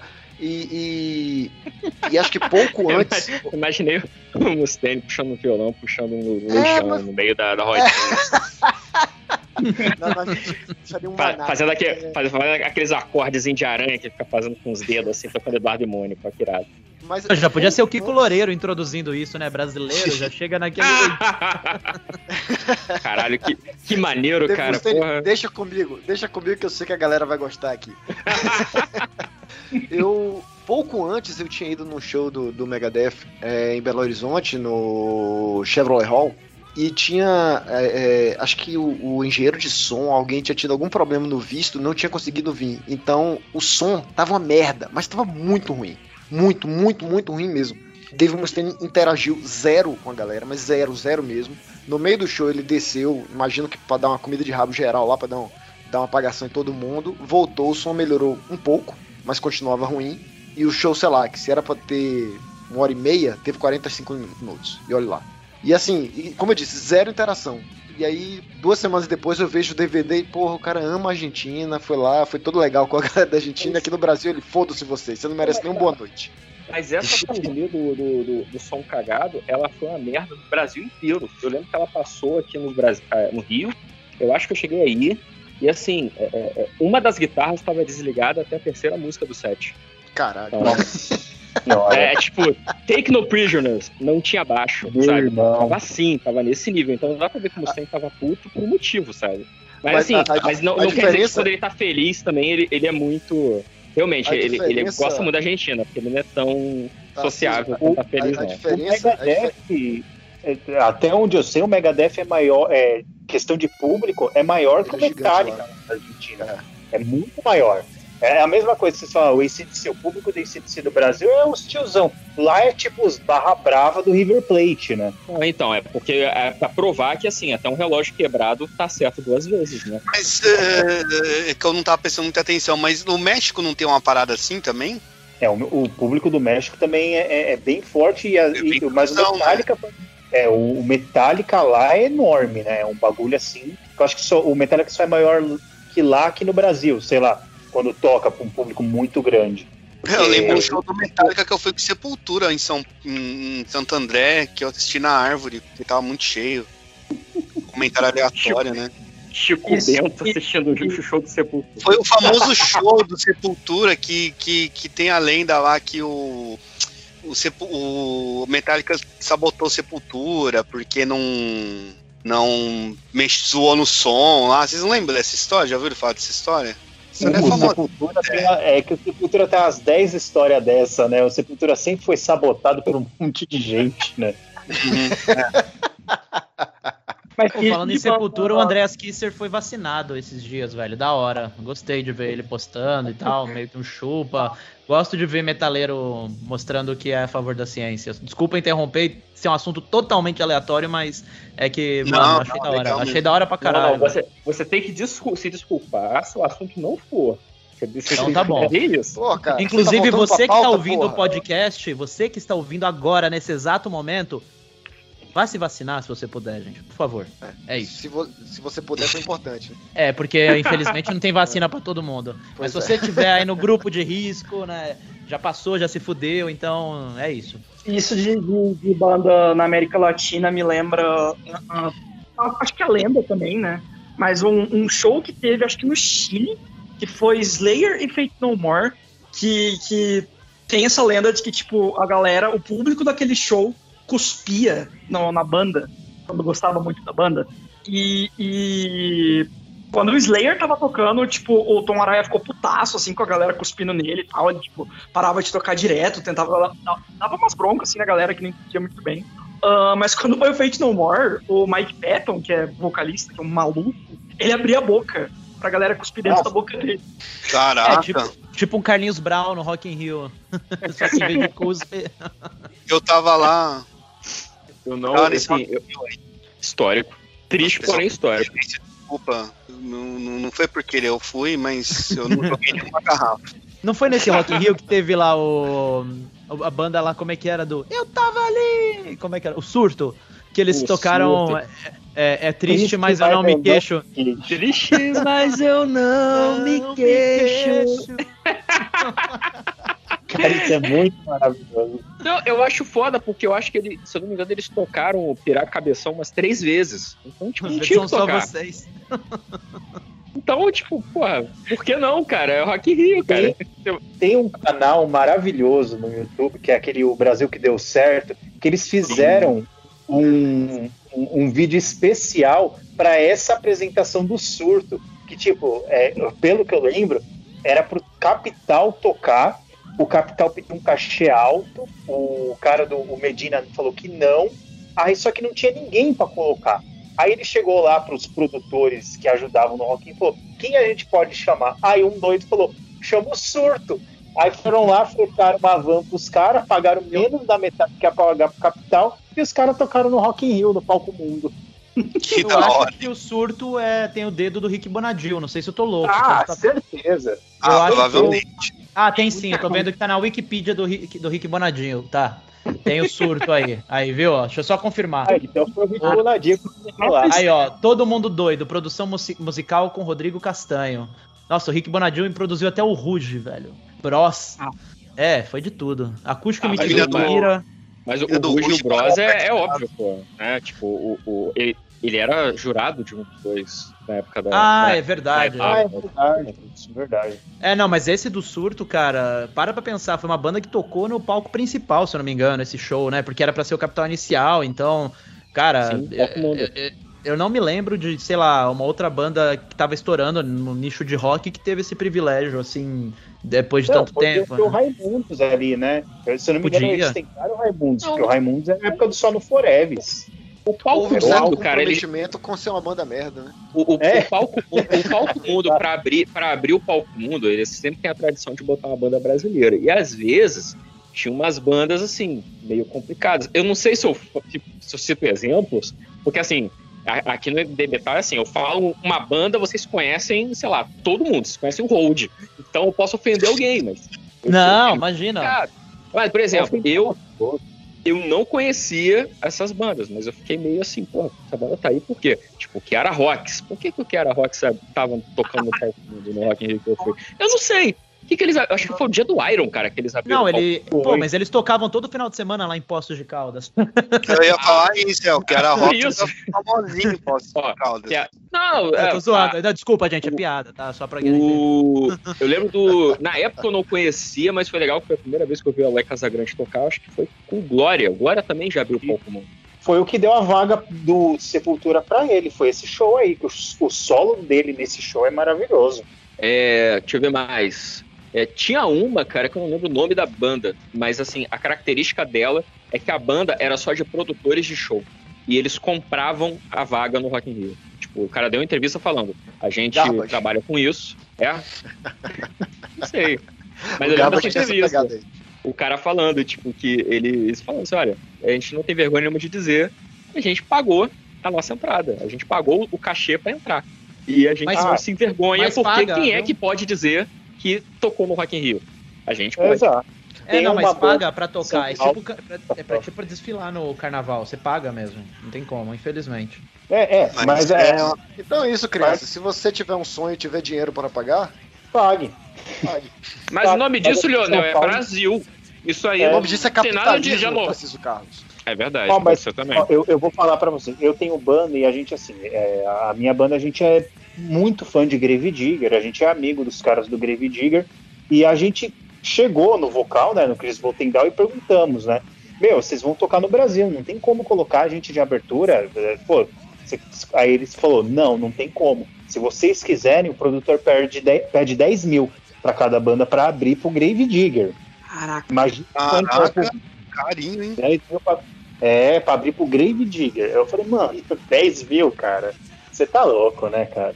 É sem noção. Mas aqui em São Paulo, tipo, isso de colocar em bandas de abertura, igual a gente tava voltando até o papo do começo, que a gente falou de ter bandas de abertura boa pra mostrar bandas novas, o porquê não vinga normalmente? Por causa disso. Ah, colocam bandas que a gente olha, assim. Tipo, aqui em São Paulo tem uma que é famosa, que é dos donos da Prevent Senior. Então todo mundo sabe que eles estão pagando para ter o espaço. E aí ninguém leva a sério. Esse negócio de banda de abertura, eu tô lembrando uma história engraçada. E o pessoal foi num Opeth, eu acho que foi no Carioca Clube, não sei, foi num lugar de São Paulo.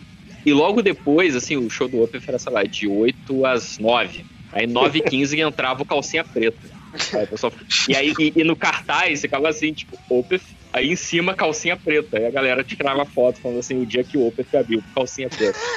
Que, aliás, eu acho adequadíssimo. Eu acho que tá, tá respeitando a hierarquia. Mas é, é maneiro. Ah, eu gosto Você- demais de Opeth, mas, você cara. me conhece, é... não é de hoje, e você sabe que eu teria ido pros dois com um Fácil. sorriso no- nos lábios. Igual criança Queria- fazendo mas- dobradinha no cinema. Porra, sério, tipo, ia ser um dos melhores dias da minha vida. Eu iria, inclusive, se precisasse vestir uma calcinha, iria vestido. Por que não? É caráter. Cara, eu fui nesse mesmo show que Tarcísio Carlos me, me abandonou aí no, no Slayer, ele seguiu me abandonando depois no Scorpions. E eu vou te falar que 99% das músicas do Scorpions eu só sei a versão em português do Calcinha Preta. São melhores. Não, não falo isso com nenhum constrangimento. e não é exagero, sério. Todas as músicas eu, eu meti a versão em português e tava lindo, me diverti horrores. Foi, já teve uma experiência muito melhor que a minha, porque a galera que eu tava queria muito chegar na grade. E a galera tava lá, tava tipo desbravando a multidão de pessoas sentadas que ficam no Rock in Rio, né? Tipo, entre um show e outro. E eu tava muito de mau humor, assim, tava, porra, tava com o pé doendo, tava cansado, queria ir embora. Porra, Tomou caralho. 15 Eu não- cervejas, não compartilhou uma comigo e, e, e tá aí de mau humor. Não, porque o senhor, o senhor preferiu, ir, preferiu ir lá tentar passar a mão na barba do Tom Araya, bem feito, perdeu cerveja de graça, otário. E ainda fica chorando no meio do podcast, "Ai, me abandonou. Em minha Oh. defesa, em minha defesa, eu gostaria de dizer que a barba dele é extremamente sedosa. Aí, cara, eu tava super de mau humor, não sei o que, aí eu comecei a xingar o Scorpions, cara. Só que eu não percebi que eu tava entrando na galera da grade, tipo, no meio do- da, da, turba enfurecida dos fãs do, do Scorpions, assim, tipo, vários velhinhos me olhando torto. Mas eu- o show começou, eu, eu curti, eu achei legal, porque foi Scorpions, né, gente? É, é maneiro. Mas você perdeu a oportunidade de me ouvir cantando O Navio e o Mar, que é a versão definitiva de Send Me an Angel. que é muito bom. E aí, procurar.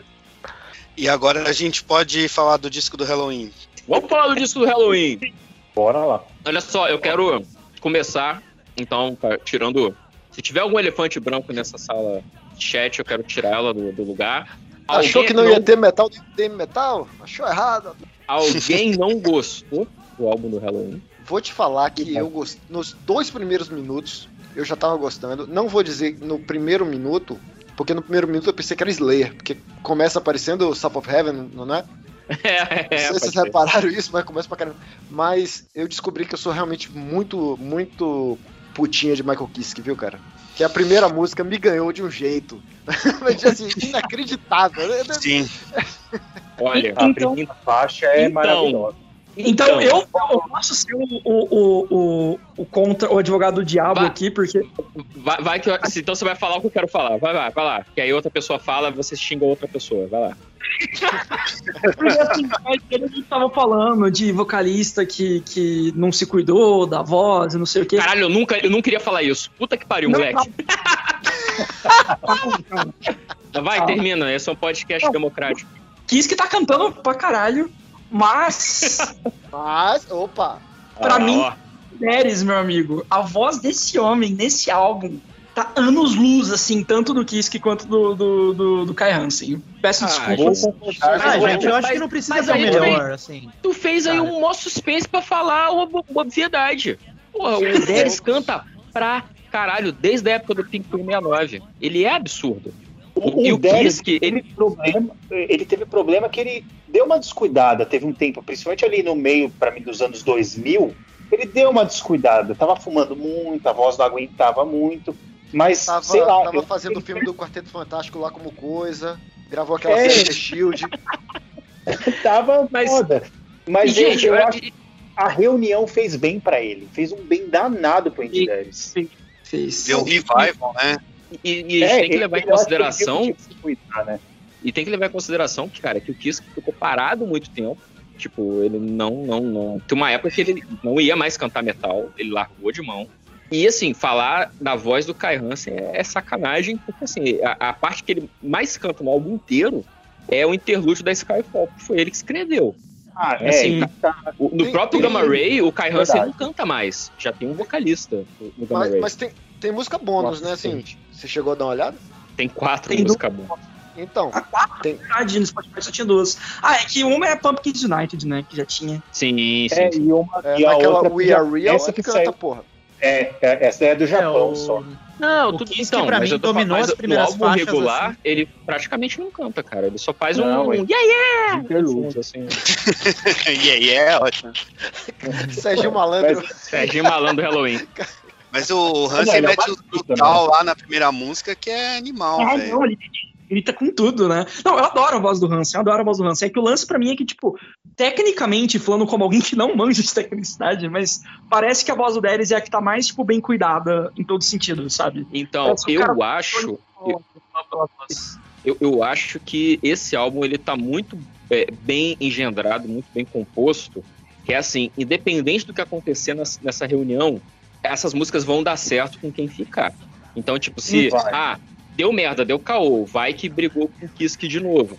O, o Darius consegue cantar tudo. Ele não ia dar um mole assim de meter uma Eagle 5 parte 2 e, e foda-se.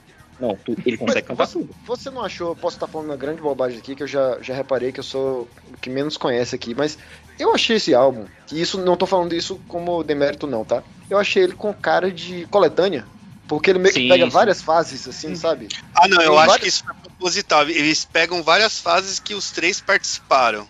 eu vi que as coisas meio do Roland Grapple, assim, ficaram um pouquinho de lado, mas você tem. E eu percebi que tem muita coisa assim do Pink, porque no Pink tinha o Kisk e o Ingo. Tem muita referência aos discos do Darius. Tem muita referência aos discos que o Hansen participou, por exemplo. Eu acho Eu que acho isso foi que meio proposital. de Meio...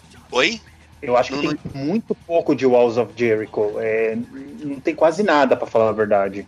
Será que o Wall. É, pode ser. Tem uma coisinha ali mais speed metal. Aquela Robot King, pra mim, por exemplo, é bem speed metal, assim Meu, mesmo. a, a Robot King ela é uma música que poderia estar no álbum de 2007, o Gambling with the Devil. Poderia estar Eu- nele.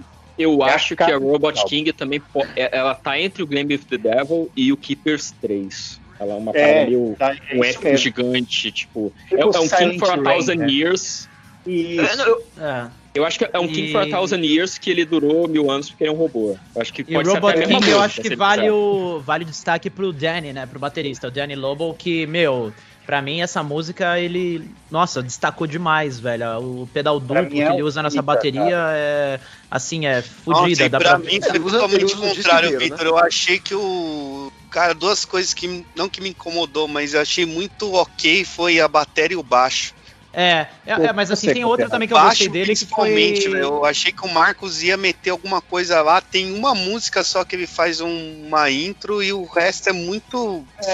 Ele tá um pouco mais É. apagado do jeito, né? Esse álbum é dos três. É, vão assim, as guitarras, né? É. As guitarras é, tem, pô, tem guitarra ali com powerzão, né? Por exemplo, aquela Rise Without Chains, eu acho que, inclusive, tem uma predominância do vocal do Darius muito forte nessa música, mas eu acho que o diferencial dessa música em particular é o duelinho de guitarra ali, que dura, porra, dois Uhum. minutos que eu queria, sabe, eu já tava cansando ali. Chegou uma hora que eu já tava quase passando de faixa, porque enjoa, sabe?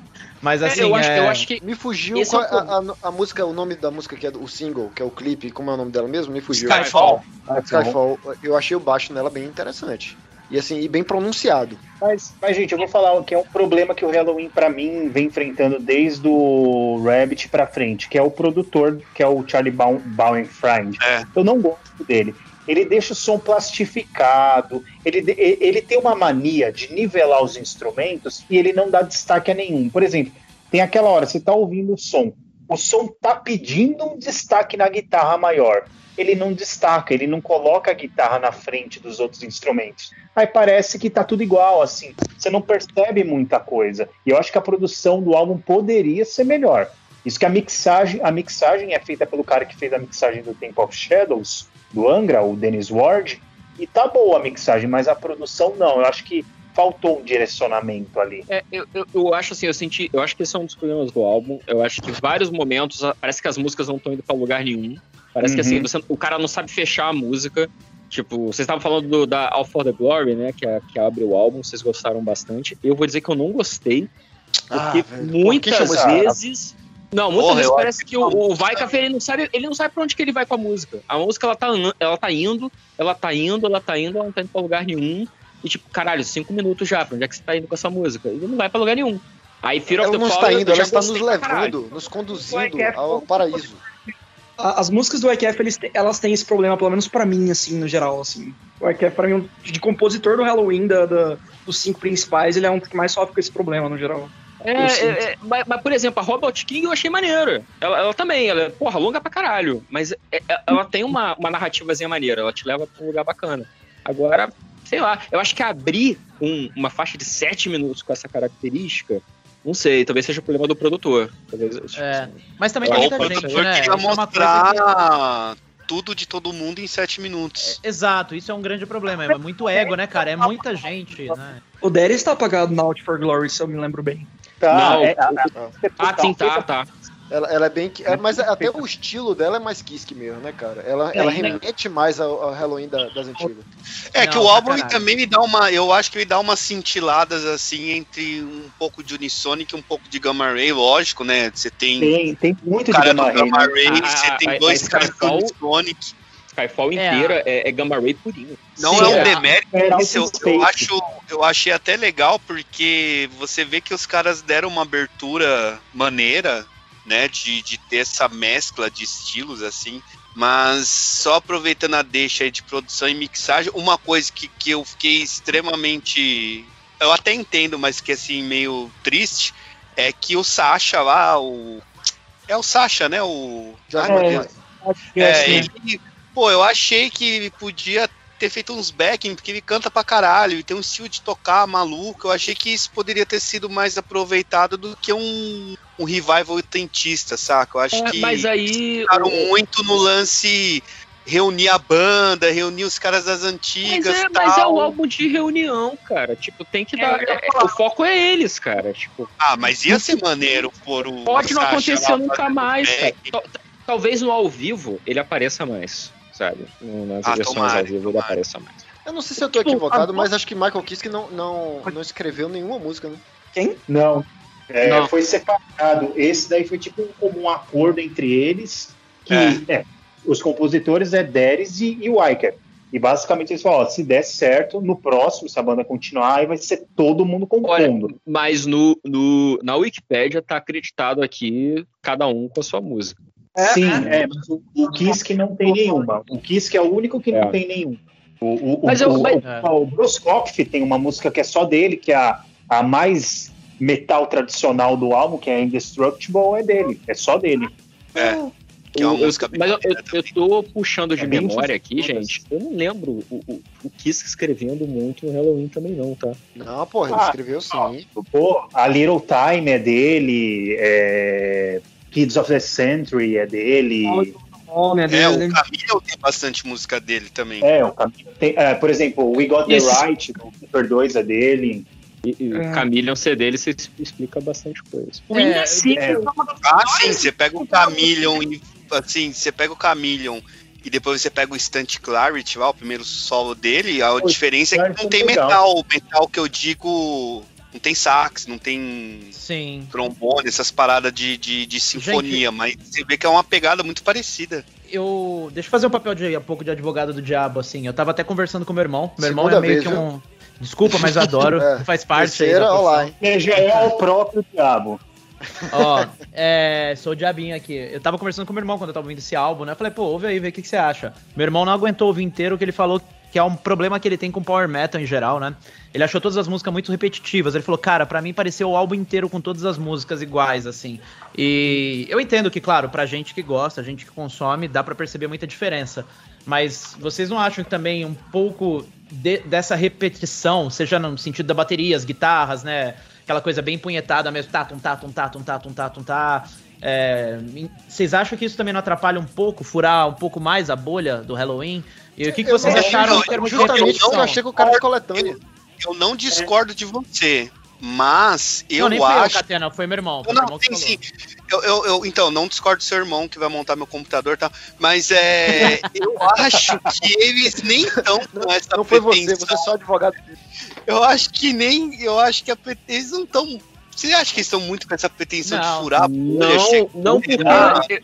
Cara, eu acho que no heavy, no heavy metal, você tirou o Iron Maiden, na Europa é o Halloween. Então, Japão eles não precisam também. furar. Não, sim, eu tô, é que eu tô falando da Europa especificamente, pra, tipo, pra não falar É mundo, porque porque Tóquio Metallica fica ali perto da Espanha, É. né? É. ali perto de São Sebastião. É, mas é, então, é, então o Halloween ele já tem um público estabelecido, eles já são uma banda gigantesca. E tipo, agora, né, por, por números, eles são uma banda gigantesca. Então, eles, eles, não, eles não precisam mais se preocupar em, em- em, tipo, penetrar mercados novos. Eu acho que isso é uma época ali do, do Game with the Devil, Seven Sinners, que tinha umas Uhum. paradas É que eles meio. se reinventar, né? Que eles foram ficar mais pesados. Eles tomaram uma surra aí nos últimos álbuns, né? Puta Mas que- vocês tipo, acharam esse álbum muito parecido? Ou não, assim, no geral? Cara, então, eu, eu, eu acho que é o problema que eu tava apontando, que eu acho que tem muita música que não sabe se resolver. Lembra muito os álbuns recentes do Metallica, que você dá pra ver as ideias, elas estão ali, os riffs estão ali, os elementos estão ali. Mas tem muita música assim que ela, ela não tem fecho, sacou? Ela parece que. É, é o problema quando você tem muita gente escrevendo. Então, Sim. claro quando que. tem muita gente, né? São sete pessoas Sim. na banda, se eu não tô errado, né? Então, É, é, eu, e, assim, É. são, são níveis diferentes de sucesso. Eu ainda acho que o Halloween foi- é muito mais bem sucedido nesse álbum do que o Metallica tá, tá tentando ser até tá tentando ser até agora do Death Magnetic pra cá. Mas É, tem esse também problema assim, tem faixas que, porra, você fala, caralho, não vai pra lugar nenhum. Mas tem faixa É, que, então, tipo, mas Best Time, qual? por exemplo, no primeiro riff eu já entendi. Eu falei, caralho, Mano, foda. Best Time é, é a Send Me a Sang, que é do Gamma Ray, é a nova Ionaut. É isso, a Best Time é isso. Ela foi Best- feita pra isso. Sim. Best E- Time eu lembrei as- de, de Free Time na época do, do Time, cara. Tipo, é. Lindo, Free Time. Mas o, o, o que eu vejo assim que o, que o Halloween pega é que o Halloween, é, todo mundo fala ah, o Halloween do Keepers, é igual a gente falou no comecinho. Ah, o vocalista novo ainda é o Andy Darius. Mas você vê, o Halloween, quando tava aquele boom do Power Metal nos anos 2000, o Halloween ele não fazia o que as bandas da época faziam. O Halloween sempre teve um passo na frente de todas, seja colocando elementos de hard rock nos anos 90 e depois dando uma modernizada no som nos anos 2000. E agora ele tá na frente de novo dessas bandas, por quê? As bandas atuais de power metal, elas fazem um som totalmente resgatando os anos 80. O Halloween não. O Halloween, para mim, de novo, ele tá um passo na frente. Ele, ó, eu sou o pai disso aqui. Eles Uhum. estão pegando um negócio que vem depois do Keeper, eles estão conseguindo mesclar. Para mim, eles conseguiram mesclar muito. Out of Glory é, é isso. Ela tem, ela consegue pegar todos os pontos da carreira do Halloween e colocar numa música. E é por isso que eu achei ela tão perfeita. Certo. Não, eu, eu acho que você tem um ponto muito bom, porque você tá falando, assim, a banda de power metal que eu mais consumi na minha vida, assim, disparada é Sonata Ártica, que eu adoro. Mas, assim, eu vejo que o Sonata, cara, depois do Unia, que é o álbum de 2005 ou 2007, Morreu. é, cara, morreu porque mudou muita coisa. Além de ter mudado, claro, o guitarrista, mudou a banda toda. É, Ali o, o Unia, muita gente odeia. Hoje em dia eu ouço ele com muito mais maturidade, porque eu vejo que não é um álbum de power. É um álbum quase que de progressivo, cara. É quase um metal progressivo. E o Ed assim. Guy é outro exemplo.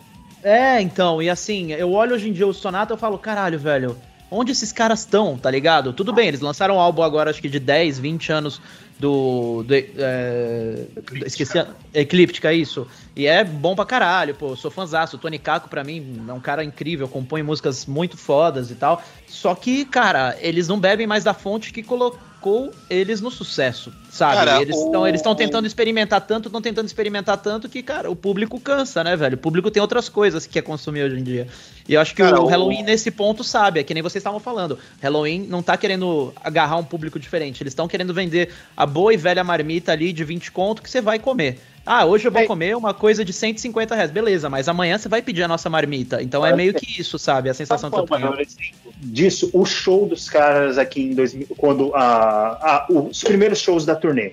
Eu peguei grade, eu fiquei lá na frente, né? Apareci no DVD, é um dos orgulhos da minha vida isso. E, e assim, eu na fila, eu vi tanto cara que odiava o Andy Darius lá na fila, como cara que não ouvia Halloween desde o Walls, sabe? Ca- Aqueles caras trozando. É, tinha os caras mais true do rolê underground aqui, metal de São Paulo. Os caras que eu conversava, os caras, não, Keeper é metal melódico, eu não gosto de metal melódico, só gosto do Walls. Os caras davam lá no show. E eu acho que o, o Halloween, assim como o Norvana, né, uniu todas as tribos do metal. Não, do metal não. Do metal não. Calma. Do Não, Power porque Metal, tem mu- assim, Do 99% Power do Power Metal. Vamos botar do é- é Power Halloween. Metal, porque o, que o Power ele, ele vem desde o Power mais puxado pro trash do Walls até o Power com, com saxofone do, Chameleon. Então tá, tipo, tá, tá ali. Eu ia falar que vocês- de mesmice, entre aspas, é, vocês pegam o Primal Fear aí, que os últimos o 12 álbuns. Não, mentira, vai. Ah, gente, pelo menos desculpa, mas vocês estão falando O aí Primal do- Fear entrou numa fórmula que, meu, eles estão fazendo a- o mesmo, Mesmo não. Arroz Concordo. feijão em todos os discos. Não acho ruim, eu gosto da Ai. banda, gosto do estilo que eles meio que tem deles lá, mas, meu, é. Nisso o Halloween conseguiu dar um passo à frente até mais que, sei lá, o Gamma Ray que acho que o, o ponto de virada ali, talvez o Land of the Free 2, e depois também continuou meio que mais do mesmo, assim. É, então, o Land of the Free 2 foi uma virada, depende pra onde que você tá virando, né? Virou. Ah, eu acho que ele virou assim do que eles estavam fazendo antes. Eu acho que teve aquela virada lá, teve a fase dos shippers, do Ralph, a, a meu ver, pelo menos. Depois teve a fase do Hansen cantando com as bandas aleatórias, vá, que entra e sai de músico. Aí teve o primeiro Land of the Free, que eu acho que ali meio que estabeleceu um pouco do que o Gamma Ray poderia ser, e foi, acho. Foi, né? Até o New, até o No World Order É. banda perfeita. Sim, mas, mas, É, mas eu isso eu tô falando. isso, é. O Land 2, cara, porque assim, é, é- é uma virada. Mas uma virada, eu não sei pra onde que foi, porque o To The Metal não é, eu não gostei tanto. Eu e não o, gosto. o- o Master of Confusion, também- ele é um álbum que. Saiu na tribulação. E depois que pegou fogo o estúdio, o Gamma Ray morreu, né? Infelizmente. Eu acho que o Land fazer. 2 ele é tão. O Land 2 como álbum, como conceito, pra mim, ele é tão desnecessário quanto o Keepers 3. É, por isso que eu tô falando, é, é uma virada pra lugar nenhum, sacou? É um canto do cisne de um cisne Não, mas, que tá meio doente mas já. eu, eu, eu colocaria um ponto de virada, porque dali os álbuns seguiram um, um estilo que não tava. que são um pouco diferentes do, do, do Power Plant, dos anteriores, sabe? Apesar que Ah, só o não Power. Plant é anterior, né? Eu acho que é porque o Majesty eu é, é- é muito diferente do resto. Então fica com essa impressão de que o Land ele tá virando, mas não sei. Não sei se. Mas, mas a gente É. não tá falando do, do- do Gamma Ray. Então vamos voltar pro Halloween. É, verdade. Não, mas até, eu, eu acho que é tanto uma relação. Então, então rapidinho, desse negócio, dessa relação que tem do. De como as bandas evoluem. Você vê, o Halloween sempre manteve essa evolução. O Halloween não tem um álbum parecido. Você não pode falar que, sei lá, o, o, o Seven Sinners é igual o My God Given Right, que é o penúltimo álbum. Não é igual, né? É diferente do que o, o Catena falou do Primal Fear. O Primal Fear tá fazendo o mesmo álbum ruim, vai fazer 15 anos, né? o Ed Guy, ele mudou o som dele pro hard rock, né? E até o Avanteza, o Avanteza deixou de ser uma banda de power metal, virou uma, um symphony rock, sabe? Com alguns elementos de power metal. Já o Halloween não, o Halloween ele conseguiu falar, puta, aqui tem um nicho, o nicho de nostalgia. Nostalgia É, é. vende.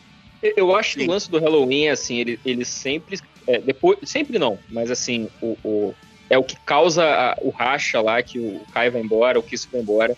Que o, Café ele sempre quis que o Halloween fosse os Beatles do metal, assim, tipo, é, É. pra estabelecer o, o, o, o, o, o landmark da parada, entendeu? É tipo, olha, o Halloween é o padrão a ser seguido. Então ele- a gente sempre vai trazer o padrão a ser seguido. Isso, no, no longo da história, eu acho que meio que ficou meio confuso algumas vezes. Algumas vezes eu, eu não sei se o Halloween estava estabelecendo o padrão, ou se ele estava tentando se encaixar num padrão para tentar vender. Mas, assim, é isso que vocês estão falando. Todo álbum era tipo, ah, eu quero saber o que estava sendo feito no Power Metal em 2005. O que, que o Halloween estava fazendo esse ano? Ah, então é por aqui. Po- Pode ser que a galera não chegou até aqui, eles estão adiantando alguma coisa, ou pode ser que isso aqui era um negócio que na época estava fazendo algum sucesso, eles estavam tentando dar uma emulada. Mas sempre é isso. E eu acho que esse 2021 ele é maneiro, porque é o que o Lionel tava falando. Você- Eu consigo ver assim, dá pra separar as músicas em grupinhos, sabe? Tipo, essas aqui eu colocaria na era Dark Ride, essa aqui, essa aqui eu colocaria na era do Keepers, essas aqui eu, colo- eu colocaria no, no- no Keepers 3, mas tá tudo coerente com o que a gente já viu. Acho que não tem nada aqui do que você olha e fala, pô, isso não é Halloween. Não, tudo é. Até as faixas que são do Gamma Ray. Elas também são do Halloween. E até as do Unisonic também são. Sim. Ah, eu, eu achei um. Eu achei um álbum até melhor do que eu esperava. Eu tava esperando uma coisa até mais senso comum, assim, sabe? Tava pensando ali, ah, vai ser um, um Gamma Ray com cara de Halloween, vai. Não, achei que os caras fossem. Eu achei que eles ousaram até mais do que. do que não do que poderia, do que eu esperaria, sabe? É, mas eu, eu, eu gostei bastante. Uma coisa que, olhando, porque eu comprei o CD, né? Uma coisa que eu também achei legal, o CD sair no Brasil, apesar de serem só 3 mil cópias, né? Mas tá mil, bonitinho, com encarte. 5 mil, é. Mas tá bonitinho, com encarte e tal. É, umas teoria furada da capa, né? Que ai, tem as chaves voando, então era pra ser igual o Keepers. E eu, eu acho que a coisa que mais me decepciona ao ler sobre esse álbum é as viúvas dos, dos Keepers, né? Ficar reclamando que não parece o Keepers. E eu não sei da onde a galera achou em, em algum momento que ia ser um Keepers 3,5, sabe? Mas você sabe de quem que é a culpa é disso, né, Catena? A culpa é do Halloween que fez o Keepers 3. Não precisava. Não, Não, não, é a capa que tem o. o- Eu, eu defendo até minha morte que o Keepers 3 é o Ready for Tomorrow. É, mas é. Eu também concordo com você. Eu sempre achei que o Ready for Tomorrow era o Keepers 3, assim, tipo, eu acho que os caras, quando foram pensar em fazer o Keepers 3, alguém tinha que falar, pô, mas tem uma banda ali que lançou o Keepers 3 já, acho Não, que chama Raio Gama. O, o Harry for Tomorrow, Catena, quem, quem é aqui do rolê do quadrinho vai, vai pegar. É tipo quando o Kirby sai da Marvel e faz o Novos Deuses, sabe? Pra mim o Ray é o. Novos Deuses do Halloween. É tipo, caralho. É, é- o Ralph Shippers é tipo, é, é o Kiss que redivivo numa forma agressiva. Então, Uhum. Exato. Com cabelo de tia, né? cabelo de tia. Cara, vê, vê os vídeos da banda que ele tinha antes, que era o Tyrant. É, Tyrant Esqueci o nome. Isso, nossa, que ele tá, ele tá usando um macacãozinho de rosa de oncinha. Sensacional, É, velho. Ele é maravilhoso. É, E eu vou falar, O, Não, eu tô falando o- isso o- porque o- eu, eu me perdi no. Não, desculpa, pode falar que eu me perdi total no raciocínio. Se perdeu no macacão de oncinha. É. O Halo é legal que nos anos 90 ele conseguiu, por causa do Andy Darius, eu, eu falo, o fã que idolatra os Keepers tinha que dar graças a Deus que tem o Andy Darius que salvou a banda, né? O- se não tivesse o Sim, Andy Darius, a, a banda não existia mais. O Kai Hansen, ele seguiu, por exemplo, e- e- o Land of the Free é um dos álbuns favoritos da minha vida. Tanto que a Rebellion é o, é o maior hino comunista que tem dentro do metal. Peguem a letra e uma olhada. É muito comunista. No fear, rebellion. É. Essa música. reza, a lenda, reza a lenda que tanto Kai Hansen quanto Hansi Kurchen eram filiados ao, ao PCB da Alemanha. Mas o. o, o, o- o- mas, cara, o- você acha que Eagle Fly Free Future World é o quê? Mesma Cara, coisa. É, é super- é- é de direita, né? Conservadora, né, porra? Não. É. Não, Não, isso aí era, não, isso aí era o Maiden, gente. Isso aí é o Brett. O Brett que não deixa eu tocar mais. um dia, um dia a gente tem que fazer um, um, um MD metal político, entendeu? Só com leitura política de, de, de álbum. Punch. Inclusive, é, inclusive deixo a dica aí de novo, já deixei naquela outra participação, ouçam É o Efecto. É banda brasileira, banda de esquerda, boa pra caralho. Beleza, podemos voltar pro assunto, gente. Ah, é, é a que tem a- aquela. É, o encontro de Lampião e. e... Isso, isso. É, que é, Batista. e Ike Batista, mas a... Pare a- você está fazendo agora e vai ouvir essa música. O encontro Isso, e ouça é- também, e ouçam a- o novo Lampião álbum. com Batista? Isso. É, muito boa, Isso. mas É, ouçam outra o drama coisa da. Humana Manada. O drama da Humana Manada fala sobre. É, é, tipo, basicamente ela fala sobre a reforma trabalhista, né?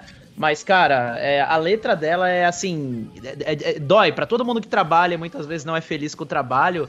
Tipo, a primeira estrofe já fala exatamente disso. Fala, é tipo um cara falando, é logo cedo, o medo acorda, vem pra me lembrar que é dia de trabalho, nó na garganta, galo canta, vou eu o quê? Traz de salário, e é- afogo na, outra vez nesse calvário, levanta, sacode, que a dança não pode parar. E aí, mano, vai doendo, porque você vai vendo umas coisas e fala, caralho, velho, que merda que eu faço com a minha vida, tá ligado?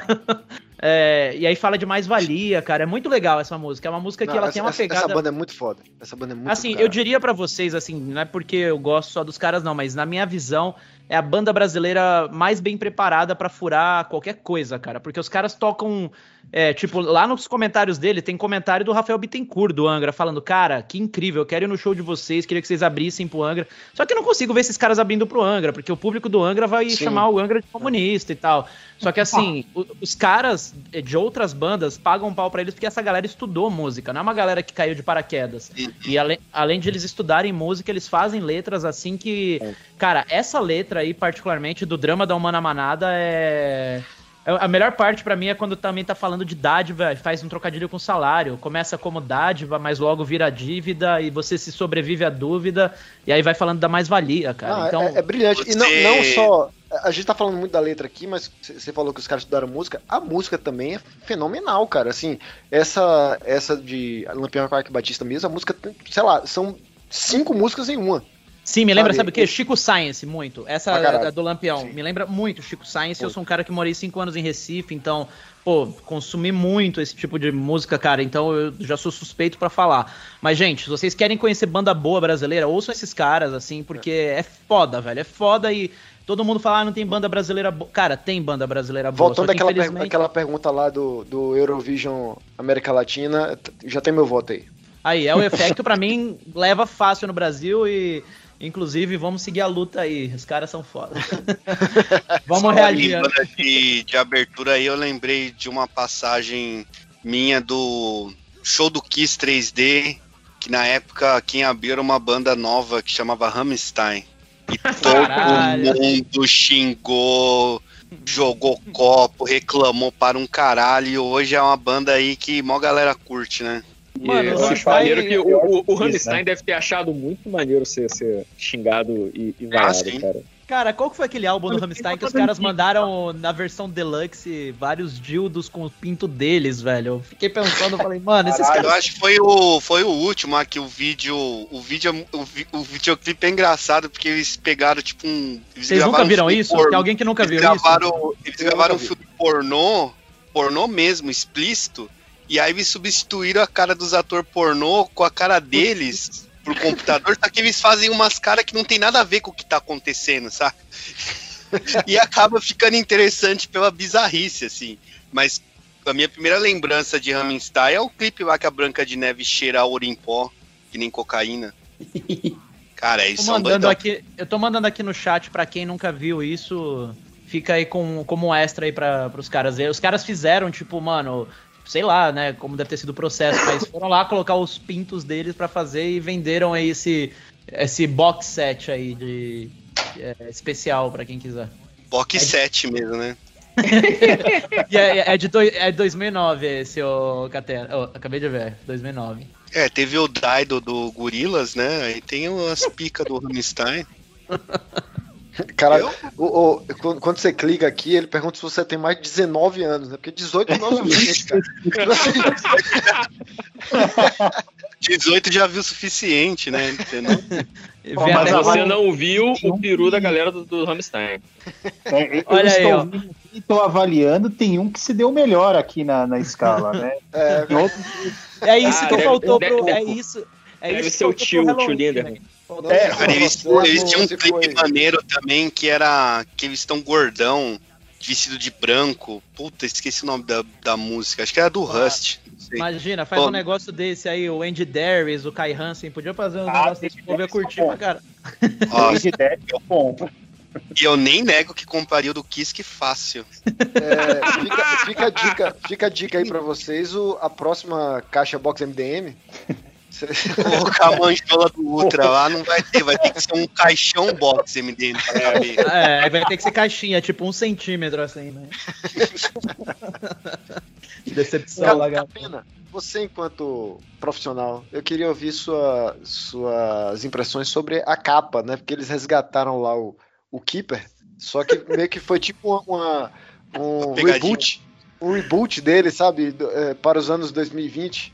Aquele desenho, como se o desenho lá de, de fosse um fan-made, né? O, o Keepers original, eles pegaram agora, fizeram um desenho todo rebuscado do, do carinha lá do, do Gol Rosa. Ai, gente, perdão, eu tô rindo aqui porque eu pensei que se fosse perguntar pro Catena analisar a rola aí dos caras. Também, você Profissional do sexo. Podemos também. Daqui a pouco tem um MDM Manjola.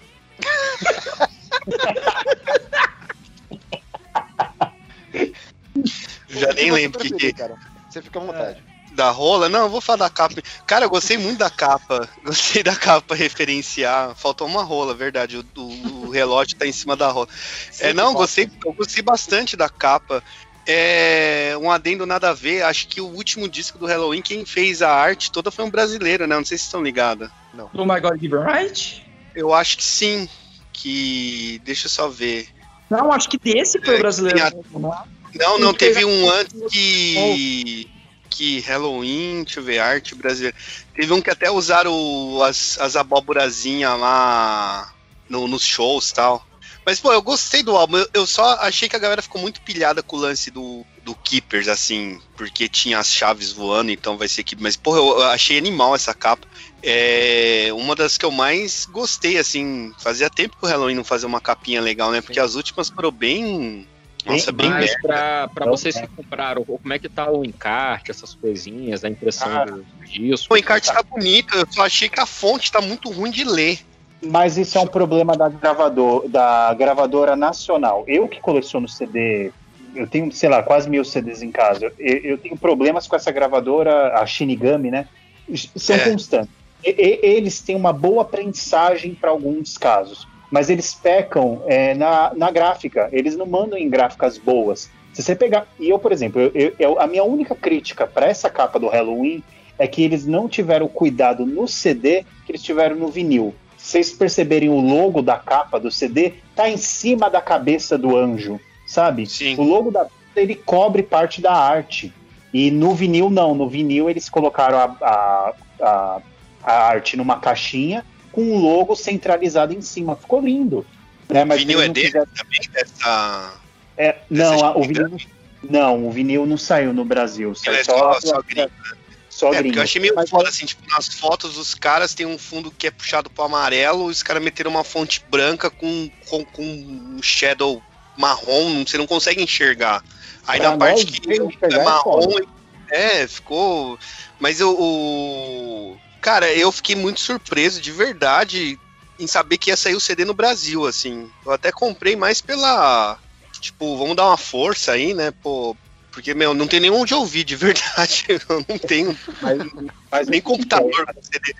Mas eu achei legal eles lançarem, achei que até que, assim, no geral ficou ok. É, se, se for da impressão mesmo, é verdade, principalmente a contracapa que tá mega Tá verde. estranho, né? É, e eu vou te falar, essa prensagem que fizeram de 5 mil CDs é algo raríssimo. Já vai Uhum. fazer uns 20 anos. Faz 20 anos, mais ou menos, que não tem uma prensagem tão alta sem ser Iron Maiden e Metallica, por exemplo. A prensagem média de CDs de bandas, até Hammerfall, gente, eu tô falando de banda de porte médio, é, que isso não é, só não chega no porte do Halloween, é 500 cópias, o Brasil todo. É 500 cópias, 300, 500 cópias, é isso. Então é algo muito limitado a nicho hoje em dia. Então eu, quando eu peguei o CD e eu vi 5 mil, eu falei, caralho, isso aqui é muito. E tá vendendo. Eu, eu fui comprar no dia que saiu na galeria. Mano, não tinha um cara que não tava na sacolinha de CD lá, não tava um CD do Uhum. Halloween. Então, É, eu comprei na. Eu comprei na pré-venda, mandaram um chaveirinho também bonitinho, mandaram até um, uma revista aqui com, com os lançamentos e tal. E eu não Muito achei que foi um 90 valor revista, caro, né? assim. É, total. Tipo, foi 40 reais, eu não achei que foi um preço assim tão absurdo. Eu acabei comprando até pelo fator nostalgia, né, mano? Eu lembrei de quando eu comprei. Puta, lembrei de quando eu comprei o Dark Ride, quando eu comprei o Master, porra. Sei lá, outros tantos discos aí de metal que eu comentei Ah. agora há pouco. Do Power. Eu lembro quando eu comprei o Power Plant, não. Eu lembro quando. O Power Plant eu lembro também, mas eu lembro do Blast from the Past, do Gamma Ray, que na época foi, caralho, é um disco duplo, caralho, o Hansen vai cantar as músicas do Shippers, puta que pariu. né? E aí eu falei, ah, mano, eu vou comprar. Comprei até pro meu cunhado de presente. Falei, porra, legal, né? Ter esse, esse carinho de lançar no Brasil aí. Eu achei até que era 3 mil cópias, se for que era 5, aí fiquei até surpreso. E, mas na real, assim, faz tempo que eu não comprava um CD, viu? Puta que pariu. Eu não lembro, não lembro mesmo a última vez que eu comprei um. A, a última vez que eu comprei foi um hoje à tarde, então eu não posso falar nada.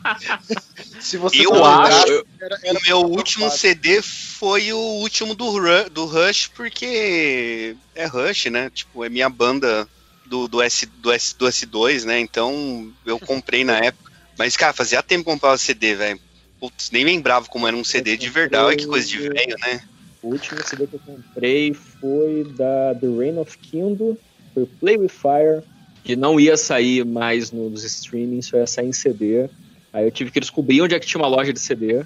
E aí eu fui e comprei. Ainda tem isso, e né? Foi legal. Mas assim, lançamento. Agora. você entrou, o cara até estranhou, né?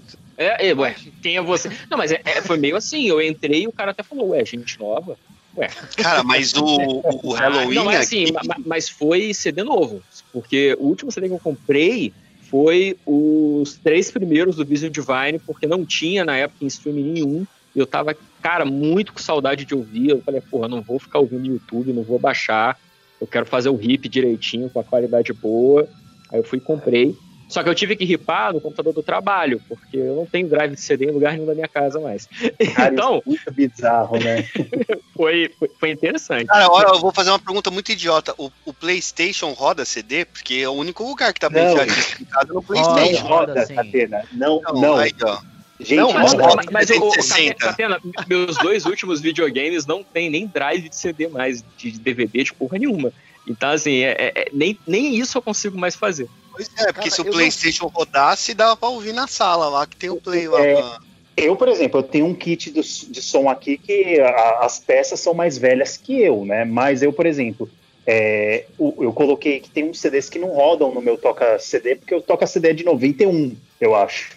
E aí eu fui colocar no Play pra testar. Mano, ele roda DVD, mas ele não roda mídia normal, cara. Eu fiquei tipo, caralho, você deveria rodar tudo. Por que você Tá não vendo? roda assim? Tá vendo? Pois eu é. lembro que o, o- último aparelho de CD que eu tive, que eu ouvia música assim regularmente, eu ouvia música pra caralho, foi o meu Sega Dreamcast, que eu ouvia na minha TV 14 polegadas e, porra, dava muito pro gasto. Então, ó, acho Sega que- does what Sony don't. Eu, eu, é por isso que eu não me livro do meu iPod aqui de 160 GB, porque nele tem essas coisas que nem você falou do, do Virgin Steel aí. Eu tenho certeza que lá tem. Porque eu mantive iPod só por isso, tipo, porque eu sei que lá tem. Mano, eu tenho shows do Angra lá, Botleg, que, Eu- tipo, eu não achei em nenhum lugar. Eu tenho um, show do Chameleon, do Halloween lá, que também Ó, que eu eu nunca tô testando nesse exato momento aqui no Xbox, porque meu Playstation tá no outro lado ali, no Xbox roda. Mas você tem que baixar Ó, o, um- Xbox. você tem que baixar o Groove Música. Aí você, eu acabei de colocar Ah, no é, Series faz X aqui. sentido. E aí, aí roda de boa. Mas eu acho que assim, no, eu- no Play 5 eu posso testar daqui a pouco. Será que nem com a versão de mídia física, que é um, eu posso ver. Mas faz. É, é, não. é duro. Eu tô, eu tô aqui pensando que, eu tô aqui pensando que no, no, no som do meu carro, acho que nunca entrou um CD, e no, no carro que eu tive antes desse também não. Gente, Cara, mas é, é uma coisa muito nossa, né? É muito da nossa geração mesmo. É, a minha namorada, ela é bem mais nova, ela mesmo fala que ela não tem esse apego que a gente tem por, tipo, mídia física. Não só Não, mas em termos de música, mas é geral. Tipo, eu tenho quadrinho aqui, eu tenho mangá. é, Cara, o meu- o DVD. cunhado- fala, velho, livro, pra livro quê, eu, tô, sabe? eu tô começando a me livrar legal, assim, sabe? A, a facilidade de um Kindle, porra, É, adoro então. ter livro, assim, acho, acho massa. Não é só facilidade, é mudança, né? aí, Quando mas- você vai se mudar, sei lá, pra Isso. casa, pro apartamento, cara, é uma dor de cabeça do caralho, velho, que você Ah, passa é pra louco pra caramba. Com, com um CD aqui é, é muito difícil você colocar, sei lá, quase mil CDs em caixa pra se mudar. Eu mudei recentemente, foi um inferno, né? Mas eu falei, é, é, é, é o que eu ganho. Eu parei de comprar quadrinhos e livros, eu deixei tudo para o digital. Eu falei, eu vou focar no físico apenas em CD e vinil.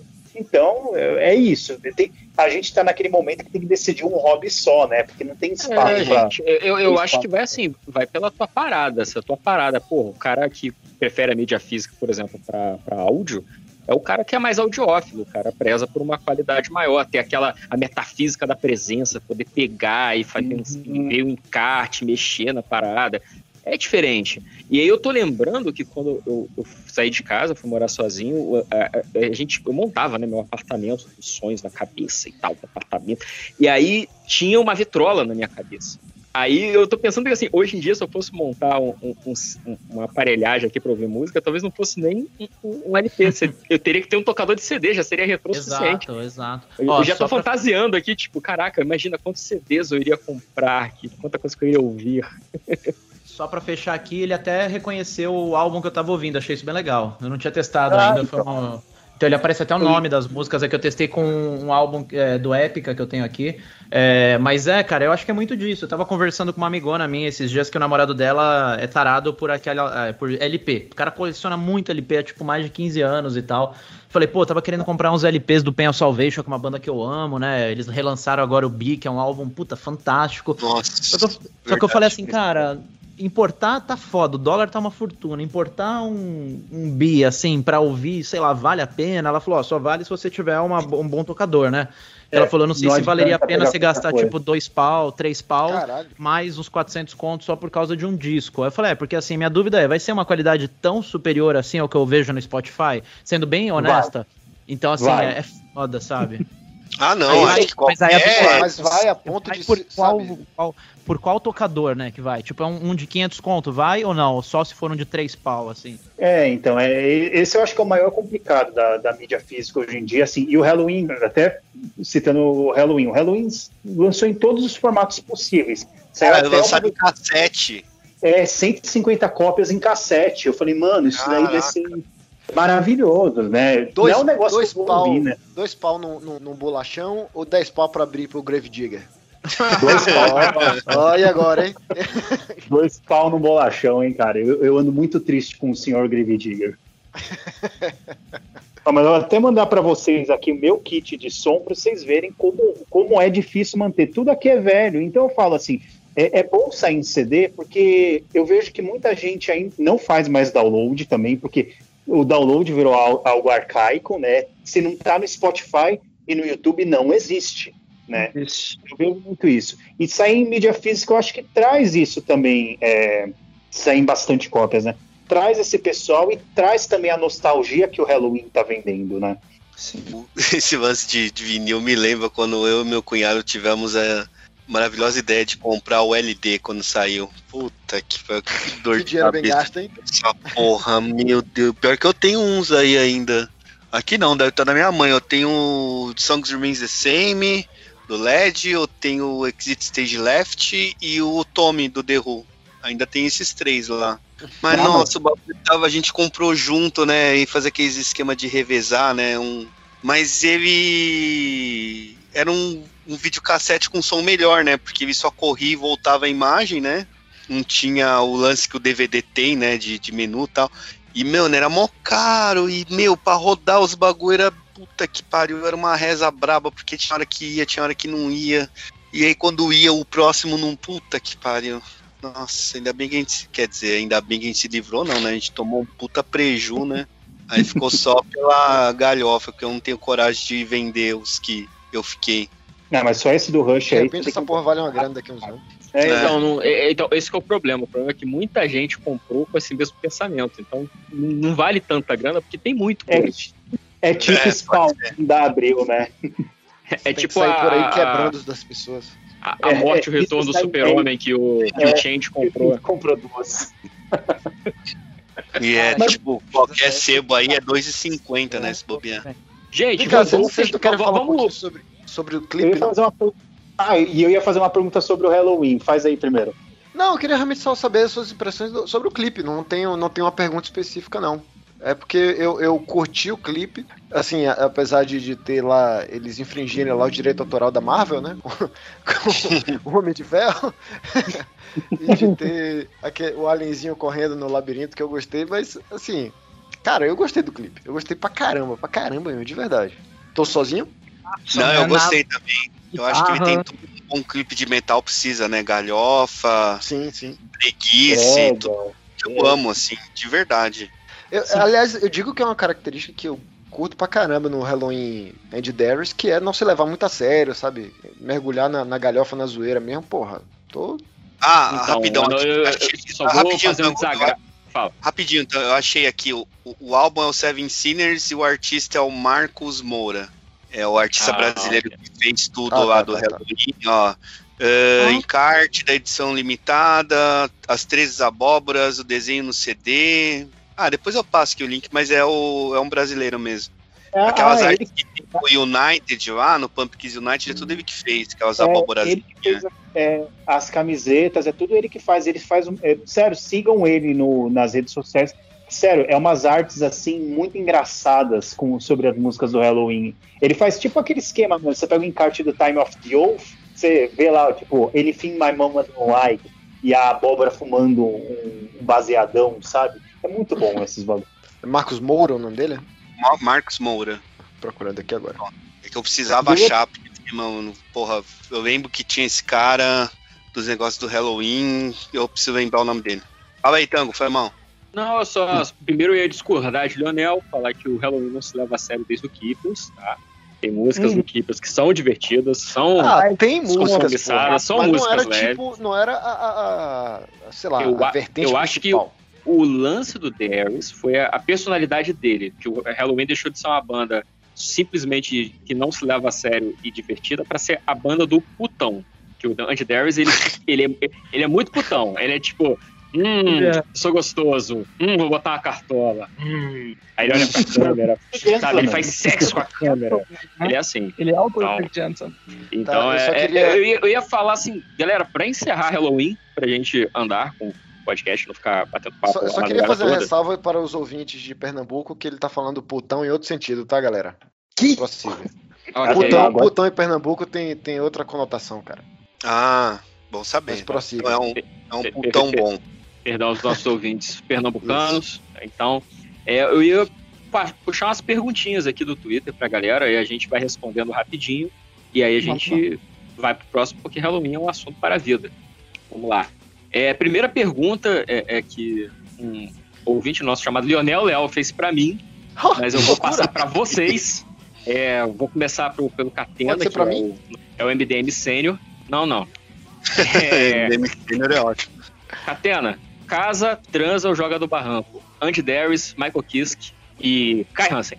Transo, Andy, transo Andy Darius, caso o Michael Kiske e jogo do barranco Kai Hansen porque ele vive.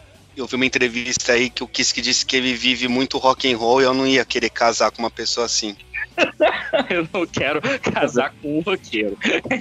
Eu, eu vou te eu vou te falar que, que é, Carrança, tendo, ah, como a gente já disse aqui, aquela cara de, de senhorinha, ele me parece ter uma vida mais estável, sabe? Ele parece ser pra casar. Você Ó, vou trazer uma informação. O Kai é Hansen toma Itaipava quente, viu? Não, o, o Kai Hansen, ele é Ah, tipo. cara, eu, eu Que já tomei louco. muita é nova skin nessa Victor aí. vida. Eu já tomei muita nova skin nessa vida pra estar criticando cerveja dos outros, cara. Sério. Mas o, o Kai Hansen é muito tio. tio Não, não tô né? criticando, eu só tô Ele- querendo dizer que ele é- ele é desse mesmo. Não, ele Tá é. trazendo Ele, informação, pô. O Kiske disse que ele é totalmente rock and roll, assim. Que...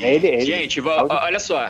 No, no é, Harry for the East, né, o DVD lá do Gamma Ray, a única pessoa no palco mais trincadaça que o, o Ralph Shippers era o Kai Hansen.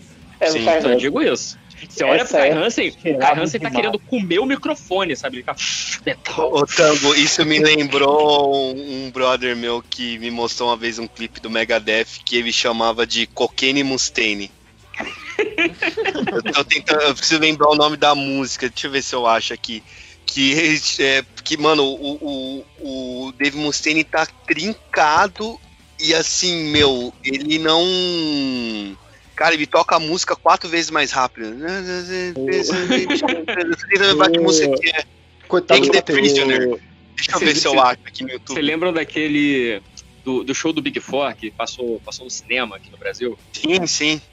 Então eu fui, fui eu, minha, minha esposa, foi um- uns amigos nossos da faculdade e foi minha mãe. Minha mãe curtiu ir, que eu ouvi a Megadeth, ela queria ouvir, ver, ver o show desse, desse homem que você, você fica ouvindo a música dele, que ele canta tudo igual. Aí, beleza, fomos lá ver o show do Big Four. Aliás, assim, é uma história foda. O Shopping Tijuca tremeu nesse dia de medo, que achou que todo mundo ia destruir o cinema. E era, sei lá, um bando de, de, de senhorzinho, é, um garoto gordinho, todo mundo de boa, só querendo ver um show e tal. E aí, terminou o show, assim, a gente comentando. né, Ah, qual você gostou mais? Ah, gostei de. E eu falei, e aí, mãe, o que, que você achou? Aí lá, eu gostei do, do, do Louro lá, mas nossa, né, Tarciso? Ele não se mexe direito, ele não mexe o bolso, ele não tem expressão. É droga, né? O que, que a droga faz com a pessoa, né? É droga, né? Ó, pergunta do Arthur Guedes, arroba Matosax, P maiúsculo. Keeper's Legacy é ruim mesmo ou é só o peso da camisa? A gente meio que já falou isso hoje, mas se alguém quiser dar um fecho aí, tentar explicar o que aconteceu. The Keeper's Legacy eu acho que tem umas músicas muito boas, ah, ah, mas, tipo, mesmo sem tirar o peso da. Tirando o peso da camisa de lado, ele é só um álbum que ele não se sustenta, sabe? Mas eu acho que ele tem Não. umas músicas boas, tipo, soltas, assim. Eu gosto dos dois épicos dele, sabe? Eu gosto de Occasion Avenue, eu gosto de King for a Thousand Years, mas ele não se sustenta muito como álbum, assim. É foda. Con- Concordo com o relator. Apesar de ser um Eu álbum também. Pelo tema, eu acho que ele tem músicas boas.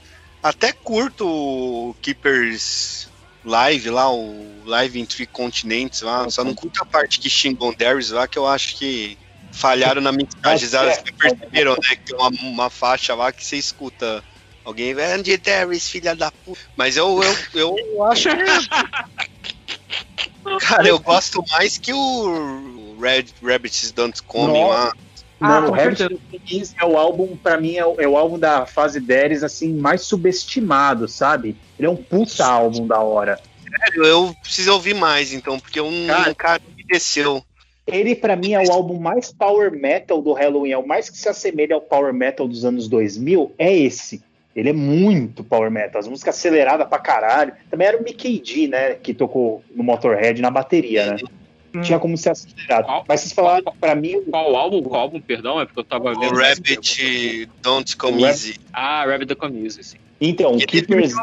Com o Mark Cross também. Foi o Mick de É, Mark o Mark- Cross. for- Foram três bateras nesse álbum, né? Foi, É, ah. muito Tem o, tem o Rabbit, aí veio o Keepers, aí veio o, o Gambling Gambling, que esse eu também. Né, né, né, os, Puta, eu gosto também do dos meus preferidos. O Seven Sinners eu gosto. Aí qual que é o outro? É o God É o- Give. Não. Não, Straight não, Off- tem um antes. Straight Ah, o Hell. É bom esse álbum, é bom. Eu gosto, eu gosto. Tem uma música ali muito boa que eu gosto muito, é aquela Waiting for the Thunder, eu acho ela muito bonita. Cara, Essa eu acho a faixa, eu acho a faixa de abertura desse álbum, que é a Nabatia, uma das melhores músicas do Halloween, assim. Um eu ia falar, tipo, a gente tava falando que Skyfall é muito Gamma Ray. Pra mim, Skyfall me lembra muito Nabatia, inclusive. É, Do- do- é, tem até uma parte ali que tem uma quebra de ritmo que lembra bastante a quebra de ritmo do Nabatia. Sim, e é é justamente essa quebra de ritmo que eu gosto na batia. Mas voltando ao Keeper 3, pra mim o Keeper 3, né, Pra mim deveria se chamar só The Legacy e deveria ser um álbum simples, que eu acho que cortaria um tipo a balada, né, a Lighting Universe e a Mr. God, né, que são pra mim as duas piores músicas do Halloween, né? Ah. Mrs. God, Miss- Mrs. God eu acho legal, cara. Eu acho que ela faz, tipo. Ela meio que ecoa o Perfect Gentleman de uma certa forma. Eu acho bonitinho. Ah, eu gosto do solinho de baixo só. É, Eu acho o legal. solinho de baixo é bom. Pem, pem, pem, pem. E o. Qual que faltou falar? My God Given Right. Right, ah, eu, eu gosto dele, não, não desgosto, Ah, não. não. Eu, eu, eu Ele é acho ele meio- muito ruim. Meio ruim. Ele é meio metade, cinco É. primeiras músicas boas, o restante esquecível ruim. É, o- o- é, as cinco primeiras músicas são muito boas mesmo. São muito boas, assim, eu, eu gosto, é verdade. As outras são. A É. faixa título é ótima. Eu acho uma música assim que é pra tocar em todo show do Halloween.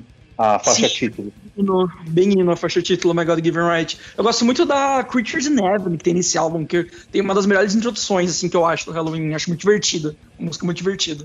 Então amanhã É, mas- eu vou escutar o, o Coelho Come Fácil. Coelho não pode- Fácil. Já anotei tanta coisa pra gente falar aqui amanhã. Eu vou ouvir mais. porque Eu, Ele tem uma música que tem reggae no meio, a Nothing to Say, se eu não me engano, ela tem um reggaezinho no meio. Tem um, o refrão dela é reggae e ela pega um riff de Red Bat Blue do de Purple.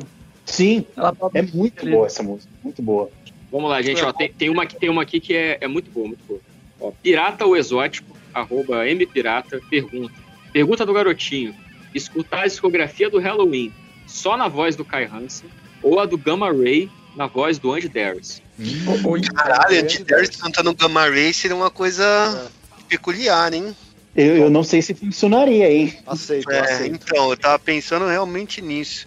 O, eu, acho que a, a- eu acho que a graça do Andy Darius é ele não ter o vocal lá si bemol maior, sustenido, Pavarotti, saca? Eu gosto da voz do Andy Darius porque é a voz do Andy Darius. Nossa, é uma explicação É, meio aquela- idiota, mas a voz dele é muito bonita. Eu acho que a voz dele é muito legal do jeito que é. Voz de tia derby há 50 É. anos. Muito boa. É, eu acho que pra ele cantar. as músicas do Gamma Ray acho que foge muito do, do estilo de Cara, eu vocal. acho que, eu acho que as músicas e bons músicos, porra, sabe? É, Eu, eu, eu tava. Alguma coisa que vocês falaram aí mais cedo me lembrou a biografia de Dave Mustaine até. Que ele fala, acho que tem um disco que ele toca um cover de. De uma música country. E ele Na fala, Sinatra, cara, é Disputes I Made for Walk. Isso. Nossa, É, ele- boa. Ele fala, cara, uma, uma boa música é uma boa música. E aí ele fez ele, um cover de uma boa música. É a mesma coisa. Andy Darius é um puta vocalista, as músicas do Gamma Ray são boas, uma coisa boa há de sair. Ah, mas é, é, a, a, a objeção aí do Catena e, e de outros, de que a, a gente não sabe, vocês não sabem se seria fazível, se seria possível realizar isso, é Kai Hansen cantando tudo do Halloween, também não é muito possível, não. É, É, tem, é, que ele, tem lugares É. ali que ele não vai. Não tem. Nem, nem na época boa dele. Blaze Bailey não era meio. Tipo, Perfect Gentleman. Imagina o Kai Hansen durão cantando Perfect Gentleman. Tem que ter uma malemolência, tem que ter uma sensualidade. O, o Kai Hansen, ele ia me parecer assim. O Kai Hansen ele sempre me passa assim, tipo, o nerdão, sabe? Tipo, ele, ia- ele não ia convencer como Perfect Gentleman, ele ia parecer, sei lá, que Não. ele tá falando sobre um personagem de ficção científica Kai chamado Hansen- Perfect Gentleman. Ele traz do lado nerdola dessas bandas. Uhum. Ele é o cara É. que tem referência RPG, ficção científica. Ele é o Ele é nerdola o dessa pai porra. disso tudo, né? Ele é o pai dessa bosta, né? Sim, Sim. Ah, mas imagina o Kai Hansen cantando as músicas do Chameleon. Não ia funcionar a, a- a- aquela Crazy Cat, né? Uhum, a Giants mesmo. Ou até do Pink. Acho que foge muito. Mas se Imagina- for pra é, mas- mas- No, no Se Pink eu ia achar responder- maneiro o, o Kai Hansen cantando Heavy Metal Hamsters. Eu acho que essa Puta, Nossa, essa eu música acho- ele casa com ele, eu acho. E- e- Eles tinham que tocar isso no- na turnê, ia ser muito bom. Agora, só respondendo a pergunta do amiguinho, eu. Cara, eu acho que eu arriscaria Andy Darius no Gamma Ray. É, eu, eu- acho que o, o Darius no Gamma Ray, mas teria que fazer tipo um, um- um CD de compilação e escolher as faixas que funcionam pra ele. Eu E acho aí que o Darius no Gamma. Ray seria mais interessante do que o Hansen cantando as músicas do Halloween todas. É, O, o Hansen do Halloween, pra mim, ia ficar uma coisa mal comparando o Edu Falaschi tentando cantar o material do André. Daria certo? Talvez, algumas coisas, mas pra outras você teria que, sabe, dar, dar uma colher de chá e falar, é, não, não tô te Não tratando foi, né? bem. É, Não, beleza. não, os três É, não, eu acho da é tipo- música, né? É, Eu acho que assim, não estão te tratando bem. Estão te, tão te violentando aí no que estão mandando você fazer, cara. Você é uma vítima, tanto quanto eu. Cara, Estou eu só queria fazer mais um adendo rápido. Que a gente falou de Halloween, mas não, nem no outro programa a gente falou do Metal Jockey Box, né? Ótimo álbum. Sim, sim, é muito, muito, muito maneiro. tal. Esse eu também lembro quando eu fui comprar. O, Me- o Não, Metal e Gear ele Box, eu, de eu, eu- que surpreende, né? Ele não Sim. tem. o- Você acha que assim, ah, vai ter Judas, Iron Maiden, Motorhead, sei lá. Não, tem ABBA. é, Tem David Bowie, tem é, David Jethro Tull, tem Beatles, cara. Bowie, tem Beatles. ligado? Eu- Tem Focus, amo não tem? Tem, Tem também. É, eu acho melhor que a original, cara. É tipo, é muito marcante essa Ocus Pocus do, do Halloween. A, a, a do ABBA também eu acho maravilhosa, a Lay Your Love on Me. Your Love for Me. Eu gosto Eu acho- do Lear For Me do Avantage. Eu acho que é melhor do que esse do Halloween. Mas, eu, mas é eu, bom. eu, eu, eu gosto desse álbum do Halloween porque mostra assim como que o Darius é um cara que gosta de música. Ele não gosta só de heavy metal, ele gosta de música. E E ele putaria. entende algumas faixas, sabe? Ele, ele se dá pra ver que pô, quando ele canta Locomotive Breath, ele sabe, ele já ouviu essa música, ele sabe do que a música se trata. E ele faz as coisas que o, Ian fazia com a voz, ele, ele faz mas do jeito dele, sabe? Eu acho muito bonito, assim. E, e, assim, dos álbuns, é, vamos botar assim, os álbuns Falcatrua pra cumprir contrato de gravadora gravando cover, o meu favorito é o Metal Jukebox. Assim, eu acho que tipo, o Metal Jukebox Metal limpa o foi chão o- do Garage Inc. qualquer dia da semana. Foi o último, né, pela. Pela. Ai meu Deus, a gravadora lá, esqueci qual que era a gravadora, não vou lembrar. É a gravadora dos Foi caras. o último, né? Ah, tipo, é. é, eu acho que foi o último, assim, É. que tipo, tinha que gravar mais um disco, aí eles gravaram de covers. É, eu acho que é a Nunca, né? Sanctuary. É, o Sony. Não, o Sony já tinha saído na época do Chameleon, né?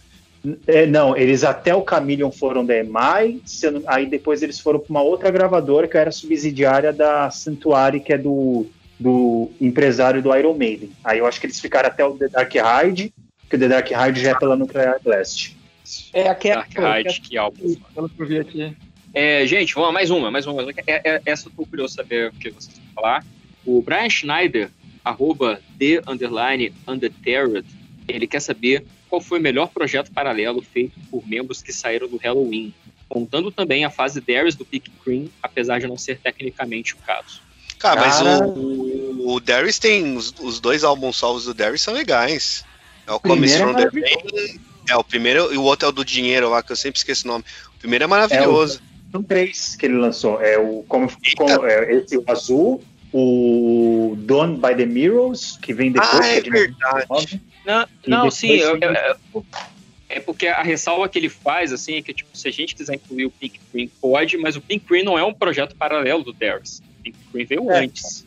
É isso que ele É, tá falando, tá- entendeu? que se, se incluiria. Mas eu, ah, eu acho o Pink Cream com Darius uma das coisas mais maravilhosas do hard rock.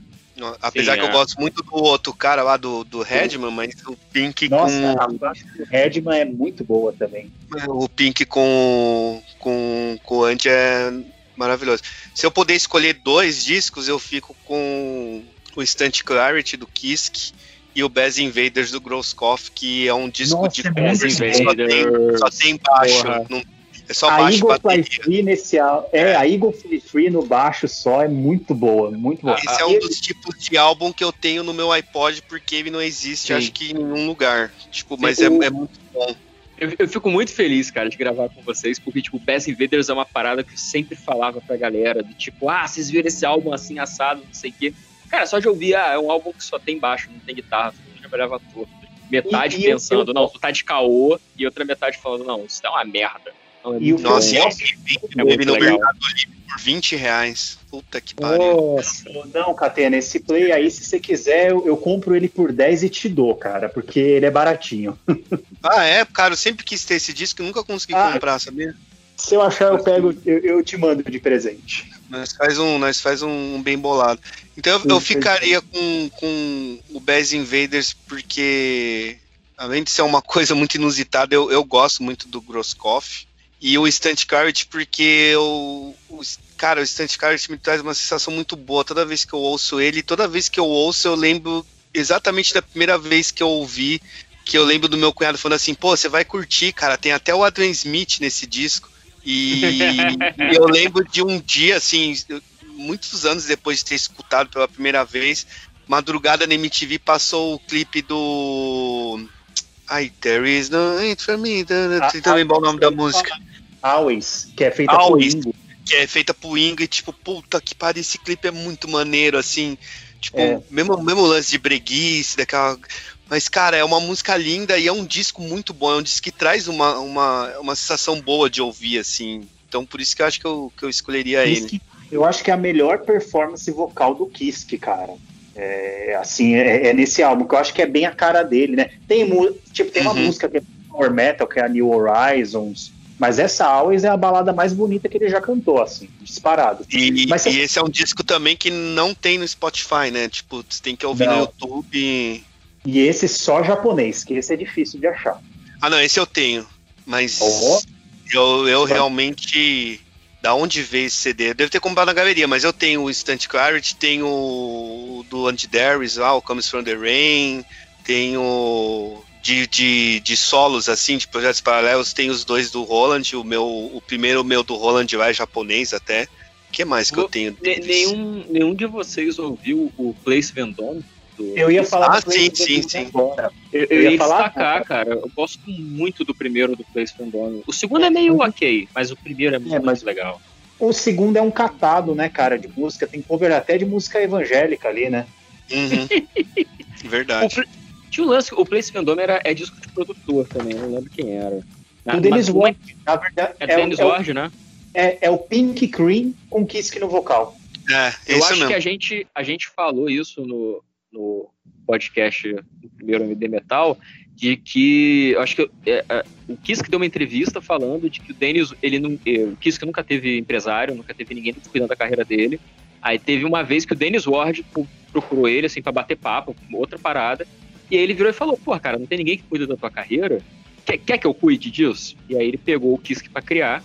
E aí saiu o Place Vendôme, que o Place Vendôme é meio que um ensaio do Kiske para fazer outras coisas. Ele meio que falou: ah, vamos testar a água, vamos ver se você tá legal e vamos tacar em pau aí. E o. Com a Amanda Somerville lá, foi o quê? Foi É, só Kiske um. Somerville. Foram dois. É, só álbuns. foi um projetinho, mas não, não teve. É projeto daquela gravadora italiana, né? A Frontiers. A Frontiers é cheia de, Ah, é, tá. de juntar uns caras e, ó, lança um álbum aí. Até os compositores é o mesmo. São os mesmos. Pra mim, parece que é uma parada meio puxia do Avantasia, sabe? Tipo, É, Ah, muito. o cara ficar amigo no voo, aí tipo, ah, vamos, vamos fazer um negócio, fazer um negócio. Sabe, tem aquele negócio daquela gravadora lá, vambora. Eu não, não, não, não, não ouvi também, assim, não ouvi, não odeio. É, não perdendo Não, nada. eu ouvi o primeiro disco, não, não- tem até um clipe que eu acho o clipe bonitinho lá. Tem É o uma- que eu- aquela famosa jaqueta vermelha de couro. o- mas eu achei ok, assim. Não... É, então, não, Esse- não ofende, mas também não é lá essas coisas. Você esquece também. É, mas é, eu assim, se, se é pra escolher dois, né, e e não contando o Gamma Ray, porque o Gamma Ray não é um projeto, um projeto pós Hello, não tem, que se tiver que contar o Gamma Ray, é o Gamma Ray, né? Não, Aí não, seleciono- assim, não, mas reduzir o Gamma Ray a projeto paralelo, pô, a pessoa merece É, é tiro, complicado, né, né? Porra, é, não. merece apanhar muito. Mas eu selecionaria exatamente o Pink Cream do Deres, né? Mesmo entrando, e o Place Vendôme. Eu gosto muito do Place Vendôme. Vou, vou- vou até ouvir o Place nome amanhã. Porra, que saudade. E agora, gente, pra encerrar as perguntinhas do, do Halloween, é, muita gente perguntou: ai, qual que é o seu favorito? É o Kai Hansen, é o Kiss que é o Darius? Eu acho que não cabe esse tipo de pergunta. Até que no programa Uhum. passado, assim, quem tava lá, a gente comentou bastante, assim, que, tipo, e a gente falou hoje também, né, que, porra, Halloween são esses três caras também. Então tem espaço pra todo mundo. Faz, Uhum. Não tem cabe tipo historinha. pergunta, mas é Michael Kiss. Tá sacanagem. Tem, tem, tem que ter o. Tem que ter o. Um bive, o cara de um pra, pra fazer a, a polêmica. Mas então, é, e muita gente perguntou também aí, essa que eu vou condensar numa pergunta só, mas vai dar trabalho pra vocês. Álbum favorito, álbum que vocês não gostam, menos favorito, e qual álbum indicado para começar a ouvir Halloween? Nossa, a per- as perguntas de um milhão de dólares, né? Então, eu, Cara. eu posso começar. Deixa eu começar então, que aí eu já aí. tiro. Eu já, já sangro o leitão já. É, álbum favorito, The Dark Ride, porque eu acho que o The Dark Ride ele é um Halloween muito diferente. E eu destaco uma parada que a minha mulher percebeu, eu nunca, eu, anos ouvindo isso, nunca tinha me ligado, que Mr. Torture começa com uma referência à trilha sonora do Halloween do John Carpenter. Eu nunca tinha me ligado nisso. Aí eu Ah. tava Pode crer, o, não é? O tecladinho, aí tava tocando tecladinho e a gente tá- tinha visto todos os Halloween, a gente fez uma maratona no passado, a gente ficou na pilha, né, na pandemia, de ficar vendo é, franquias, né? E aí tava tocando a- a- o tecladinho, e aí eu tava falando, eu- eu tinha acabado de ouvir o, o primeiro do Master Plan, aí eu tava comentando com ela, falei, ah, esse é o, é, o, é o mesmo cara, é o Grapple. Tá vendo como isso é muito Halloween? Ela, é, o filme, né? Porque é, é igualzinho. Eu, caraca, e a música é do Mr. Torture, moleque. Aí eu fiquei bolado. assim. É, o menos favorito é o Seven Sinners. Eu não aguento Seven Sinners. Eu acho que Iron Metal é a pior música que eu já ouvi na minha vida. Eu- eu- nossa, eu odeio, eu odeio- Mas assim, mas eu cantei junto no show, tá? Era a minha, com- era minha música, é, era a minha música é, que eu mais odiava do Halloween, até ver ela ao vivo. Ela ao vivo, ela funciona. Ela ao vivo, eu canto, mas eu canto qualquer coisa ao vivo. É, não, eu também. né? Estou aqui, estou aqui para testemunhar. É, é, e Lionel viu isso, cara. Porra, eu, eu canto tudo. Mas. Mas eu não gosto, assim, eu não gosto. Assim, eu, eu não acho que seja um álbum ruim, sacou? Mas não é pra mim. E o álbum que eu indico pra galera chegar no Halloween, cara, eu vou indicar o Master of the Rings, sabe? Porque, Porra, vai- roubou minha um de- indicação. Porque um monte de gente vai fala Keepers. E tipo, porra, Keepers é um Não. Halloween? É. Mas não é. Não é a banda. É tipo. é- eu acho que assim, introduz, pra você introduzir alguém ao Power Metal, beleza, bota o Keepers. Mas agora Halloween é Master of the Rings pra frente. tipo, a, o a- a introdução de, de Soul Survivor já é tipo o que o Halloween vai ser daí pra frente. É, mano, ele tem uma sequência, é, é Soul Survival e Where the Rain Grows, cara. Pra mim são as duas é, músicas que estão no top 10 do Halloween. cara. Sim. O Ai, que vem logo em seguida, eu gosto muito. Se eu, se eu elogiar. The Game is On, eu vou ser julgado aqui. Não, The Game- cara, eu, eu vou até passar pra vocês. Esses dias saiu no YouTube, alguém, alguma alma boa disponibilizou um show de gravação profissional ah, de, uma, de um show na, na turnê do Master of the Rings. Cara, é Pô, maravilhoso. Manda isso aí. Manda isso aí. Eu, cara. eu nunca vi. Manda, manda no a- WhatsApp do, do MD Metal, por gentileza. Eu, eu vou mandar pra vocês. E ele tem a The Ah, Game isso Supply, mesmo. Me cara, exclui. que é muito Faz isso, Tarcísio. Obrigado. Mas ela é muito. Cara, a The Game Zone é muito engraçado. Vocês vão ver o, Darius, ele faz os barulhinhos. Ele faz com a boca. Ele não faz com o teclado. Faz com a boca, cara. É muito foda. Vamos lá, vamos, vamos lá. Quem é o próximo aí que quer eleger aí? Ah, posso falar? Manda, manda Ó, ver. ah, ah, álbum favorito, acho que é difícil meio que escolher um. Ah, eu tô em dúvida entre dois aqui, que é o Time of the Oath e o Better Than Raw. Acho que são dois álbuns, tipo, excelentes, assim, dá pra ouvir do começo ao fim, a qualquer hora, a qualquer dia. Ah, álbum menos favorito, eu ia falar o The Dark Ride, mas como você colocou como favorito, Não, pode sentido. não. Pode colocar, cara. Fala, fala, mas eu até tô curioso, tipo, por que, que você gosta menos do Dark Ride? É que, é que tipo assim, uh, uh, eu, eu, eu entendo uh, o consenso de que Halloween ali, tipo, do Keepers 3 até ali o Straight Outta Hell é meio que a fase mais fraca, né? A galera costuma falar. Eu entendo esse consenso, mas para mim o Dark Ride é o álbum que simplesmente clicou menos comigo. Tipo, ele tem para mim uma das melhores músicas de abertura do Halloween, que eu amo Mr. Torture, mas nenhuma outra música desse álbum, tipo, nunca clicou comigo, assim, sabe? Então, eu até colocaria como, como o álbum menos favorito, mas acho que o pior, no fim das contas, acho que não tô desse jeito, acho que é o Chameleon, simplesmente porque ele é muito. Muito as músicas dele são muito longas sem necessidade, sabe? Ele é um álbum que ele é gigantesco sem necessidade. Ele ainda tem umas coisas que eu gosto, eu até comentei antes como piada que eu adoro o When the Sinner, eu acho uma preguiça maravilhosa, assim. Mas é só um álbum. Outro dia, no outro MD Metal, eu passei pra galera o Andy Darius cantando Giants. Pô, e Giants é uma das melhores músicas dessa época. Isso, caraca, eu vou procurar depois. É, Acho não, que é Giants, eu passo aí no, É. no Skype. Giants Mas- na voz do, do Darius fica muito boa. É que a Mas gravação não tá muito boa, mas dá pra. Dá pra, dá pra ver bem que, que, ele, que ele interpretou muito bem a música. Mas então, qual, mas qual, qual, qual que então você recomenda pra quem tá chegando, assim? Você acha que é o Então. álbum introdutório? Citar dois rapidinho, eu acho que o próprio Time of the Oath, eu acho que ele pode ser uma boa pra quem curte metal, ou o próprio Ma- Master of the Rings, é, assinando embaixo de você, mas eu vou citar um álbum de entrada bom pra quem não gosta de metal, que é o Unarmed, que é o, aquele álbum sem muito bom, muito bom. que tem Dr. Sim versão jazz, que eu acho maravilhosa. Então eu acho esse álbum, tipo, você Darius colocar no essa metal com a música, né? família, assim, sabe? Então eu acho... Darius falando na entrevista que ele odiou gravar esse disco. Nossa, Sim. esse disco eu acho terrível também, gente.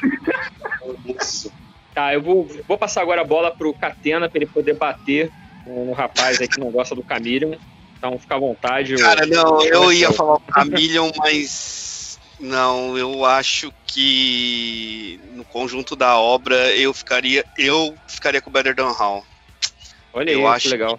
que foi o álbum que eu mais ouvi, acho que foi o álbum do Halloween que eu mais curti também. E na época eu lembro, eu tenho até a bandeira aqui dele que eu ganhei na época. Os autógrafos que eu tenho do Halloween foram num pós-show lá no manifesto é num pôster do Better Than Hall, então tem todo um. Mas eu acho que o Better Than Hall foi a- o disco que pra mim estabilizou aquela formação do Halloween, saca? Tipo, é, eles já vinham de dois álbuns, eu de dois álbuns, né? O Time of the Oath e o Master. Eu acho que o Master foi aquele en- ensaio foda pra caralho. E o Time of Oath eu acho um álbum foda pra caralho, mas eu acho que o Better foi o álbum que eles. Era a banda, era uma banda. Isso, consolidou, era a banda. Então eu, eu, eu ficaria com o Better Than Hall. E eu, um álbum pra indicar, pra quem quer ouvir de primeira vez, eu, eu indicaria o Master. Eu acho que o Master transita quase que em, que em todas as fases do Halloween, assim. Então acho que se uma pessoa escutar o Master. Não, acho que não. Não, Eu ia falar merda. Não, não tem nada a ver. Mas eu indicaria o Master. Não, porque eu faço assim que o Master ele meio que passei em várias fases do Halloween, mas não passeia, não, nada a ver. Ele não Ah, eu, lembra acho- eu- mas eu, eu acho que de certa forma sim. Porque É, ele- eu acho, eu acho que ele- se o critério for passear por várias fases, esse mais recente seria uma boa. Sim. Mas É que eu acho eu, eu o indicaria cara o, escuta- Master, eu indicaria o Master porque eu acho ele um álbum divertido pra caralho. É, então, eu acho que se o cara escuta A o minha- o meu critério é Master, esse. Assim. Não, mas eu, eu, eu acho que assim, o Master o talvez ele- Master. ele- eu acho que o Master ele só não passa no, no, no Walls, né? Que ele é um álbum muito mais dinâmico, mais direto, mais direto. Mas eu acho que essa coisa dele ser divertido é justamente que ele, ele se permite jogar nas zonas. Ele, ele, ele tenta, na capa, puxar um Keepers, mas ele já mostra o que, que é o Halloween com Darius. E esse atual, eu não sei se ele tem a mesma característica, porque embora ele tenha essa coisa de ser quase um- uma coletânea, né, uma imagem do- da, da discografia, eu acho que ele é muito produto pronto. Eu acho que chegar por ele, É, é, eu- você não vai que entender o- muita coisa, você vai achar que é tudo igual. Hum. Eu acho que o, o novo ele não é um álbum pra trazer fã novo, ele é um álbum pra reaproximar fãs velhos. Não, não, sim, sim, Sim. Eu tô dizendo só, se o critério, se o critério for passear por todos, eu acho que esse é mais representativo. Mas a minha indicação seria o Masters, porque eu acho que ele é muito divertido. O, o meu critério seria só esse. Cara, ouve isso aqui que você vai se divertir. Ponto. É, eu acho que o- eu indicaria o Master também, porque se o cara ouvir o Master, o primeiro disco que ele ouve do Halloween é o Master, e aí ele vai escutar o Keepers, eu acho que não vai ser um choque tão grande. Não. Mas tu falou o álbum que você não gosta, cara? Não falei. Cara, eu tinha falado do, do, do, do- dos coelhos não sabem comer fácil, mas eu vou escutar ele de novo. Então eu ficaria com Unarmed. Eu ia até falar o Keepers 3, mas não, acho que o Unarmed foi o álbum que, assim. Cara, até os álbuns que eu não gostei do Halloween, eu não tive tanta tristeza tanto quanto escutando o Unarmed. O Unarmed foi uma. E o Unarmed É. era um álbum que eu, que eu achei que ia ser totalmente diferente. Não sei porquê. Não, quando E- anunciaram que ia ter É. a medley das, da, da Halloween, com as músicas longas, né? O medley das mú- músicas longas orquestra, orquestradas, eu já pensei num negócio SM do Metallica super fudidão, mas não. É, Não foi um álbum muito puta, cara. Cara, eu nem lembro. eu- tirando a Dr. Steam Jazz, lá, Escapa Paradise Orquestra, eu não lembro de nenhuma outra música. Ah, não, você falou agora da- das três grandes, é verdade. Não lembro de nenhuma outra música. Foi um álbum muito. Ele não foi tão pior pra mim do que o álbum do Master Plan tocando Halloween, saca? Nossa do senhora, esse, esse, esse dá tristeza mesmo, ele, ele te constrange, né? Ele deixa E eu sou tão. Eu sou tão sádico, mas tão sádico, que eu fiz o meu cunhado ir comigo ver o Roland Grapple lá no SESI Santo André, no Sesc Santo André, que ele montou uma banda que eu não sei de onde ele tirou, que o vocalista ele conseguia ser pior do- no estilo do que o cara que gravou o disco, velho. Deus do céu. Então ficou horrível, horrível, velho, horrível. Não dá, cara. Não dá. Eu nunca. Cara, meu, eu- e assim, o, o meu cunhado ele tem a versão desse disco do Master Plan, aquelas versão japonesa karaokê, saca? E. E o instrumental ficou muito legal. Ficou muito bom. Mas o vocal acabou com. Tipo, mano, ele achou um cara que tem um estilo totalmente diferente de tudo, assim, pra cantar. É, o cara ele tenta imitar o Your Land e ele falha miseravelmente, né? Cara, é triste. Então eu fico Better Than Hall, é, Master e o Unarmed de pior. E o Anel, Léo? Ah, a indicação né, não- é, é o Master Nero. Acho, gosto pra caramba dele. Meu, meu critério é só esse mesmo. Divertido demais, demais, demais, demais. É, adoro o tecladinho de The Game Zone. Me julguem. Eu, se não ficou claro até aqui, vai ficar claro agora. Eu realmente sou putinha de Michael Kiske, então Keepers 2, meu preferido. E eu entendo que o Halloween virou uma outra banda é, é, depois disso, mas não sei. É, eu admito que é por questões puramente saudosistas, sabe? Eu quando eu conheci o Keepers 2, eu tava, sei lá, eu acho que eu só ouvia Metallica, Iron Maiden, e o Keepers 2 foi um negócio totalmente diferente do que eu conhecia na época. Eu sou velho, gente. E, e sendo pouco coerente, eu acho que a minha. O que eu não indicaria é o Pink Bubbles. É. Porque. Oi? Hã? Não, não, concordei só, desculpa.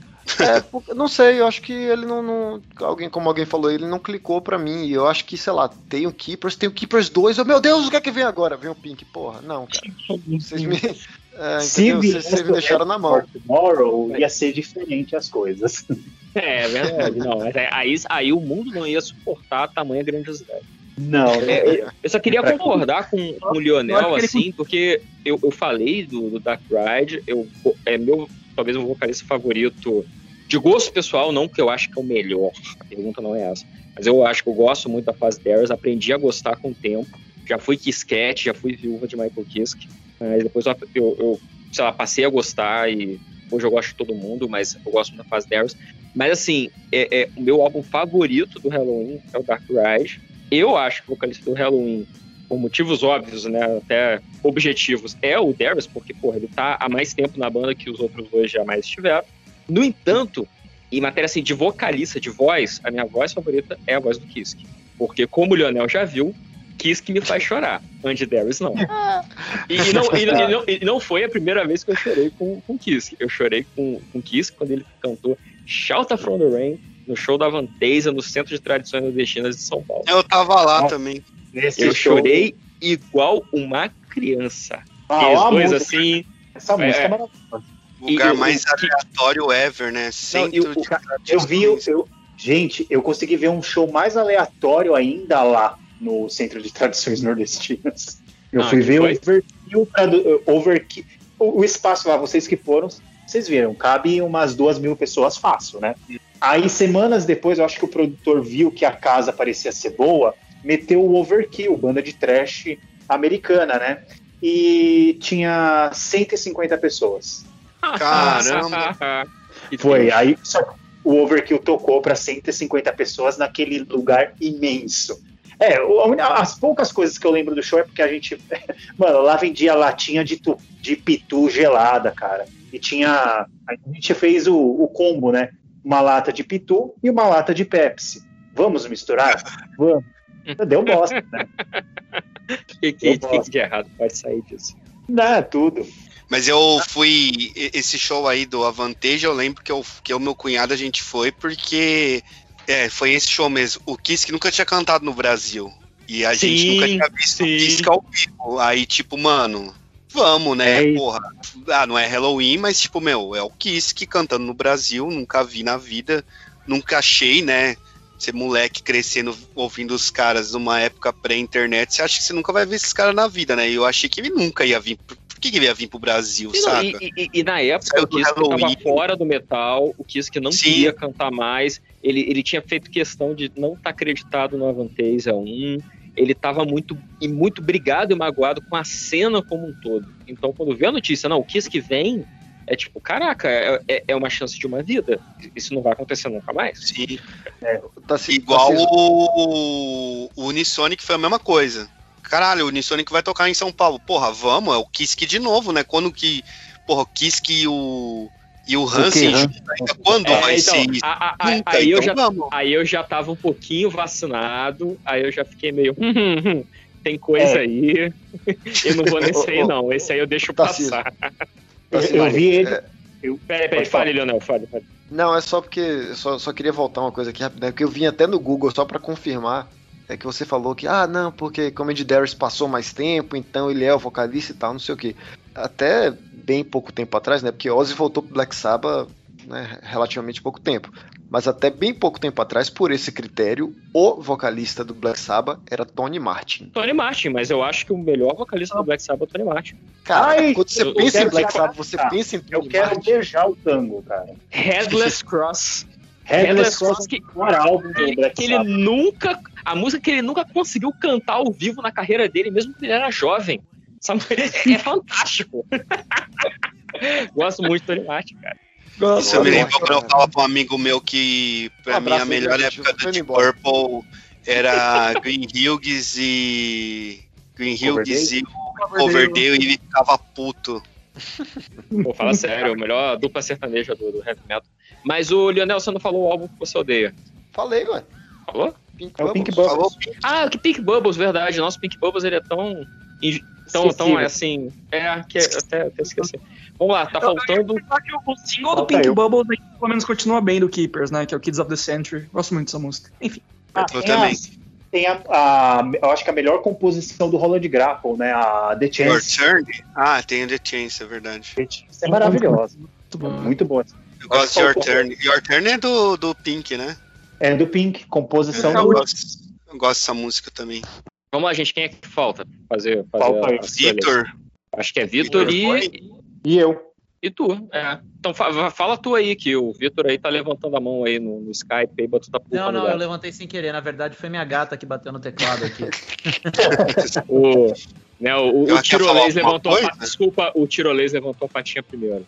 Foi assim É. que Fricazoide ganhou os poderes. Mas então é, lá, então, gente. Vai. Puxa aí. Vou, vou, vou lá falar rapidinho. Eu, eu- eu vou mais ou menos citar como eu conheci. Eu conheci o. Eu acho que o álbum para alguém iniciar no Halloween, o melhor é o Time of the Oath. né? Ele foi, sei lá, o segundo álbum de metal que eu ouvi na vida. Então, para mim, ele casou, porque ele tem, ele tem as músicas um pouco mais hard, né? E ele tem Power, Still Tormentor e Before the War, que é tipo as músicas mais metal do Halloween, né? Eu acho que Pode crer. pega na, na veia, assim. E eu, e eu acho que é uma boa apresentação do que é o Halloween. É, de álbum. Tem Michel Motherland, que é uma música que eu Mano. adoro também. Ah, E É ele, tem a, né? Ele tem a música Sou Putão, que é Anything My Mama Don't Like. Eu Ele tem a adoro. música Autoajuda, que é Wake Up the Mountain. Tem, tem a, a, a- a- tem a balada para Fossa, né? Forever and One. Tem o Arena Rock de ano. Tem, mano, é, é um álbum perfeito. E ele tem a música, tipo, Time of the Oath, na verdade, é, é, eles reaproveitaram, o Andy Darius reaproveitou uma música do Pink Cream nela, né? É, eu esqueci o nome da música do Pink Cream, mas ouçam o segundo álbum do Pink Cream, que eu acho que é a. Tem uma música lá que o riff é igual da Time of the Oath. Igual. Vamos atrás. Eu, como álbum que eu não gosto, ah, eu colocaria assim. Eu, eu acho que o Seven Sinners, por eu não gostar de nada dele, né, seria o mais plausível, mas eu colocaria o Pink Bubbles, porque o Pink Bubbles, ele assim, ele, ele não é um álbum que dá para compreender. Eu entendo muito mais o Camillion, porque o Camillion ele tem a proposta, é um pedaço de cada um aqui. Já o Pink Bubbles não, o Pink Bubbles eles tentaram fazer alguma coisa e não chegou a lugar nenhum. Então é um álbum assim, é, é o pior, é o menos inspirado, junto com Seven Sinners. E o meu favorito é o Better Than Round. Não tem como ser. Foi o primeiro álbum que mamãe me deu de presente. Então eu tenho um sentimentozinho com ele. Tenho um sentimentozinho com ele e ele tem a, a, a, Eu acho que a abertura mais desgraçada do Halloween, que é Push, e a, a faixa que vem na sequência, Falling Higher. Olha, eu, é igual eu falo com meus amigos: tocou Falling Higher no rolê, não existe hétero todo mundo ah, a primeira música do Better Than How lá, Delivery, blá, blá, blá, blá, foi a música que tocou pra minha irmã entrar na igreja. Olha que ah. foda! Aí, depois emendou na punch? Não, não. Apesar que é uma, é uma, é uma regra de igreja que eu não sabia, uma curiosidade interessante.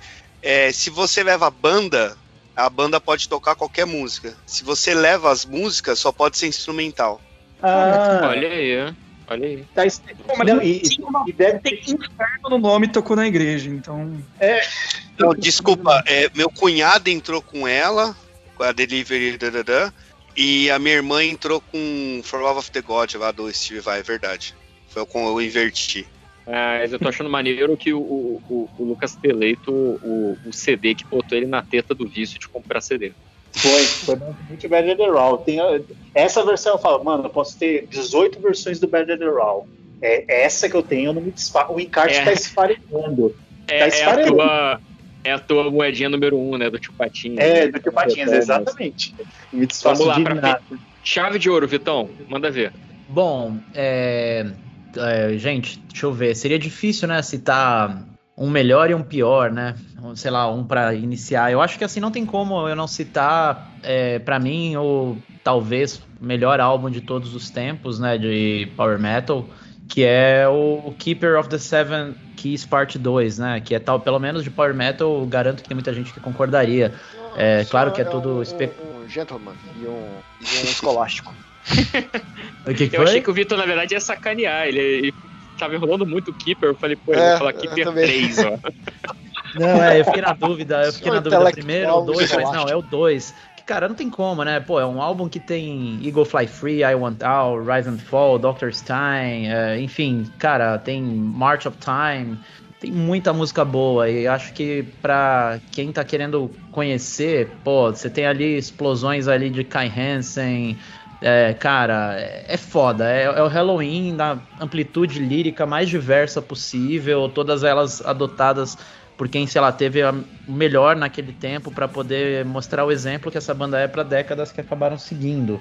Então eu acho que o, o Keeper, Keeper of the Seventh Key Part, Part 2 é um álbum que, assim, para quem quer conhecer, ali é o puro suco do Halloween.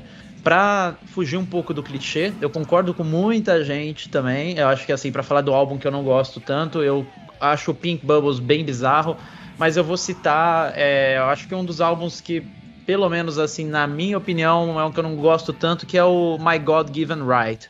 É, eu acho que assim, ele do, do, da era Darius, né, da era do Andy Darius, é o que eu acho pior, pelo menos. E assim, não tô falando para atacar o Andy Darius, longe disso, até porque ele é a cara do, do Halloween, né? Tava acho que 27 anos da banda, se eu não sou meio errado. Cara, é, sei lá, eu sinto que não teve tanto esforço, né? É um álbum que me parece muito, assim, sei lá, é meio preguiçoso, um pouco mais de uma hora. você não sente tanto aquela vontade de, sabe, levantar o braço e falar, caralho, do caralho, esse álbum, fazer aquele símbolo tradicional do heavy metal. Ele é protocolar, é... né, cara? Parece que ele tá cumprindo tabela, um negócio assim. É, exato, exato. É, é que nem eu, eu, que sou corintiano, é que nem o Corinthians esse ano, tá cumprindo tabela. Acho que não vai brigar pra cair, mas não vai muito. Mas não vai muito além disso. Então, assim, é, eu fiquei com essa sensação, sabe? Eu acho que eu esperava um pouco mais. É, mas eu senti que as melodias não foram tão brilhantes, os ganchos não foram tão profundos quanto a gente espera, de pelo menos falando em termos de guitarra, né, e tudo mais. Então é um álbum que para mim, se é, não faria menor sentido, tipo, se eu tivesse algum problema de perda de memória, eu realmente não iria sentir falta desse álbum. Acho que é um álbum que para mim não, é, tá ali no esquecimento de que boa. E... específico do cara. É, jornalista é outra coisa, né, mano? Acho que é. Eu falei que era não. chave de ouro porque é chave de ouro, gente. Mas assim, é aquela coisa, a gente fica com a esperança de que, tipo, vai melhorar, né? E melhorou. Eu acho que, assim, pensando no lado positivo, esse é um álbum de 2015, né? E, pô, você pega 2015, citando novamente uma das minhas bandas prediletas, que é o Symphony X, teve para mim um dos melhores álbuns da história deles, que foi o álbum de 2015. Enquanto você pega esse álbum no Halloween, que pra mim, cara, é um que de verdade, eu não sentiria a menor falta. E aí você vê o álbum desse ano, seis anos depois, pô, parece uma outra banda mesmo. É questão de, falando, trazendo pro futebol de novo, reformulou todo o elenco, cara. Mudou tudo ali. Então acho que agora o Halloween veio, pelo menos na minha opinião, com o álbum de 2021. Uh, ah, o, o álbum que tá sendo o melhor do ano, pelo menos aí no gênero rock barra metal. Acho que vai ser difícil tirar o trono deles, porque, cara, é um álbum bem legal. Ele tem as suas preguiças de power metal, que a gente acha, a gente falou ao longo do podcast, de muitas coisas repetidas, muitas é, melodias de guitarra que parecem ser a mesma cifra, a mesma melodia, a mesma punhetação, né, que é o que a galera fala nos solos. Mas, cara, você tem três tipos de vozes totalmente diferentes e Skyfall, para mim, é, eu acabei nem falando do clipe, mas eu particularmente gostei muito do clipe, gosto das galhofas, acho que galera que investe em clipe hoje em dia, eu tiro mesmo, usando a expressão do Raul Gil, eu tiro o chapéu. Muita gente hoje em dia caga pra clipe, né? Então, ainda mais banda de metal que é muito preguiçosa, quando muito pega um show ao vivo e coloca um som de estúdio. É, eu gostei, cara. Eu achei que eles foram além e sabe, espero essa merda dessa porra dessa pandemia acabar o quanto antes, que essa merda desse presidente possa morrer, que a gente possa estar tá vacinado para ir no show desses caras. É o que eu quero. Eu, nunca fui no show do Halloween, eu queria muito no show do Halloween. Eu fui já no Halloween, mas eu queria muito ir no Halloween. E, é bom, e, Halloween é bom. Já fui em alguns, é. Muito bom. É. Eu, eu tava fala do, do My God rapidinho, né? que eu acho que a, o Halloween, a reunião salvou o Halloween. Assim como o Andy Darius salvou o Halloween uma vez, a reunião salvou o Halloween. Porque eu acho que para a turnê do My God Giving Right, o Halloween já estava tendo pouco público no Brasil. E o Halloween com pouco, pouco público no Brasil é uma coisa que quase não existe. A banda estava num declínio. E eu acho que se não viesse esse frescor, não sei não se a banda ia lançar, poderia lançar um álbum protocolar de novo, ou Sim. até poderia dar um ir pro seu canto e a banda acabar. Porque estava muito fraca. As blindagens do Mas My é...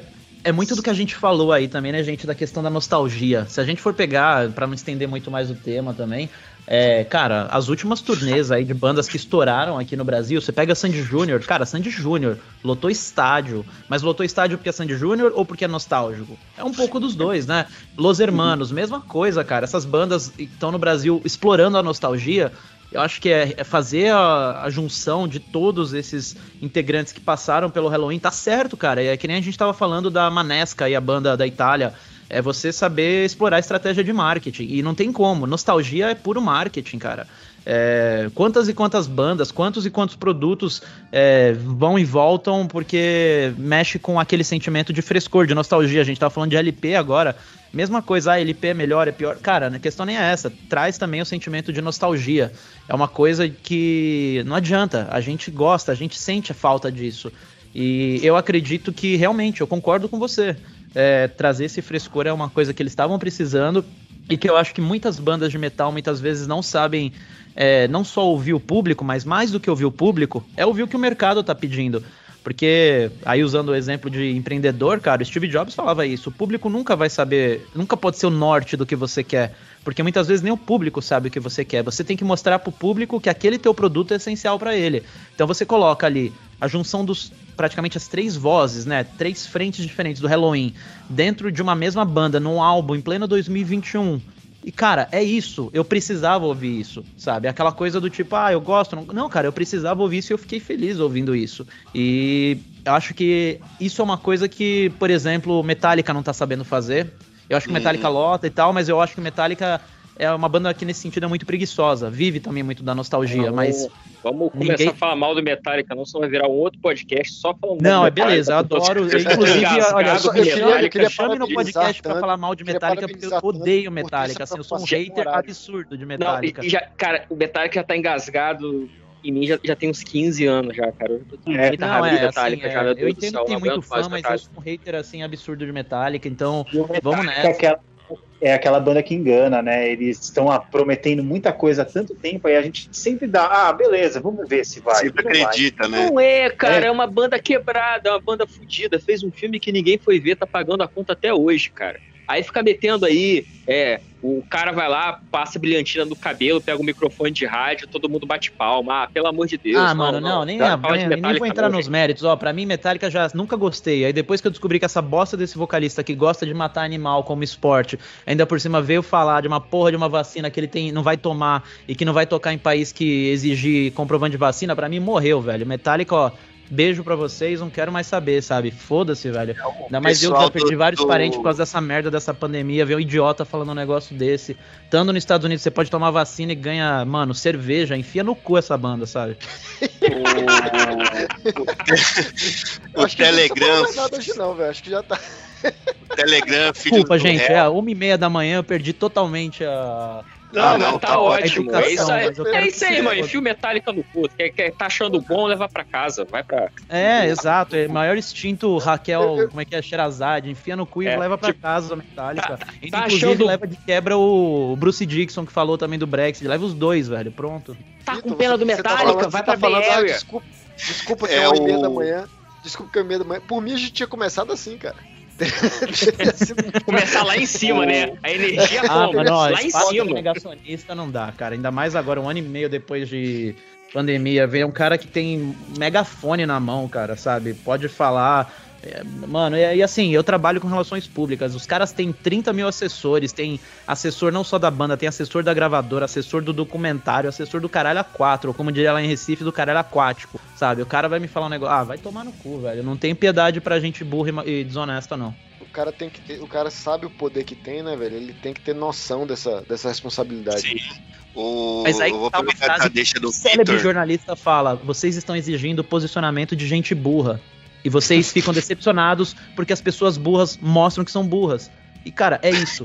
É exatamente isso, velho. Onde que a gente pensou que um James Hetfield ia dar um posicionamento, sei lá, de filósofo de Aristóteles, velho? Nunca, né? Nunca. Mas a gente se decepciona mesmo assim, né? Não tem jeito. Decepção faz parte Cara, do ser humano. deixa, deixa, deixa eu falar uma coisa aqui pra, pra vocês, sério. Eu acho que todo ser humano devia torcer pro Vitória por um ano. Que aí você aprende que você pode não esperar nada e ainda assim se decepcionar. A a vida acaba te preparando pra essas coisas, sabe? Você, fica, você endurece a casca. Faz sentido. Mas então, O- gente, mais alguma consideração? Por favor. O Telegram Ah, o- Filhos do Réu, que é um grupo de Telegram de ouvintes do MDM. Eles tinham mandado umas coisas rápidas aqui, mas o Victor já comentou tudo, que foi Metallica antivacina, Bruce arrependido do Brexit e pra falar do Mary Mason que tá foragido, eu não sabia. Vocês sabiam disso? Nossa, esse daí tá com uma ficha corrida mais suja que a do Lázaro, né? visto. que é. Eita, acusado, parece que tá sendo acusado por assédio. É, eu acho sério? que.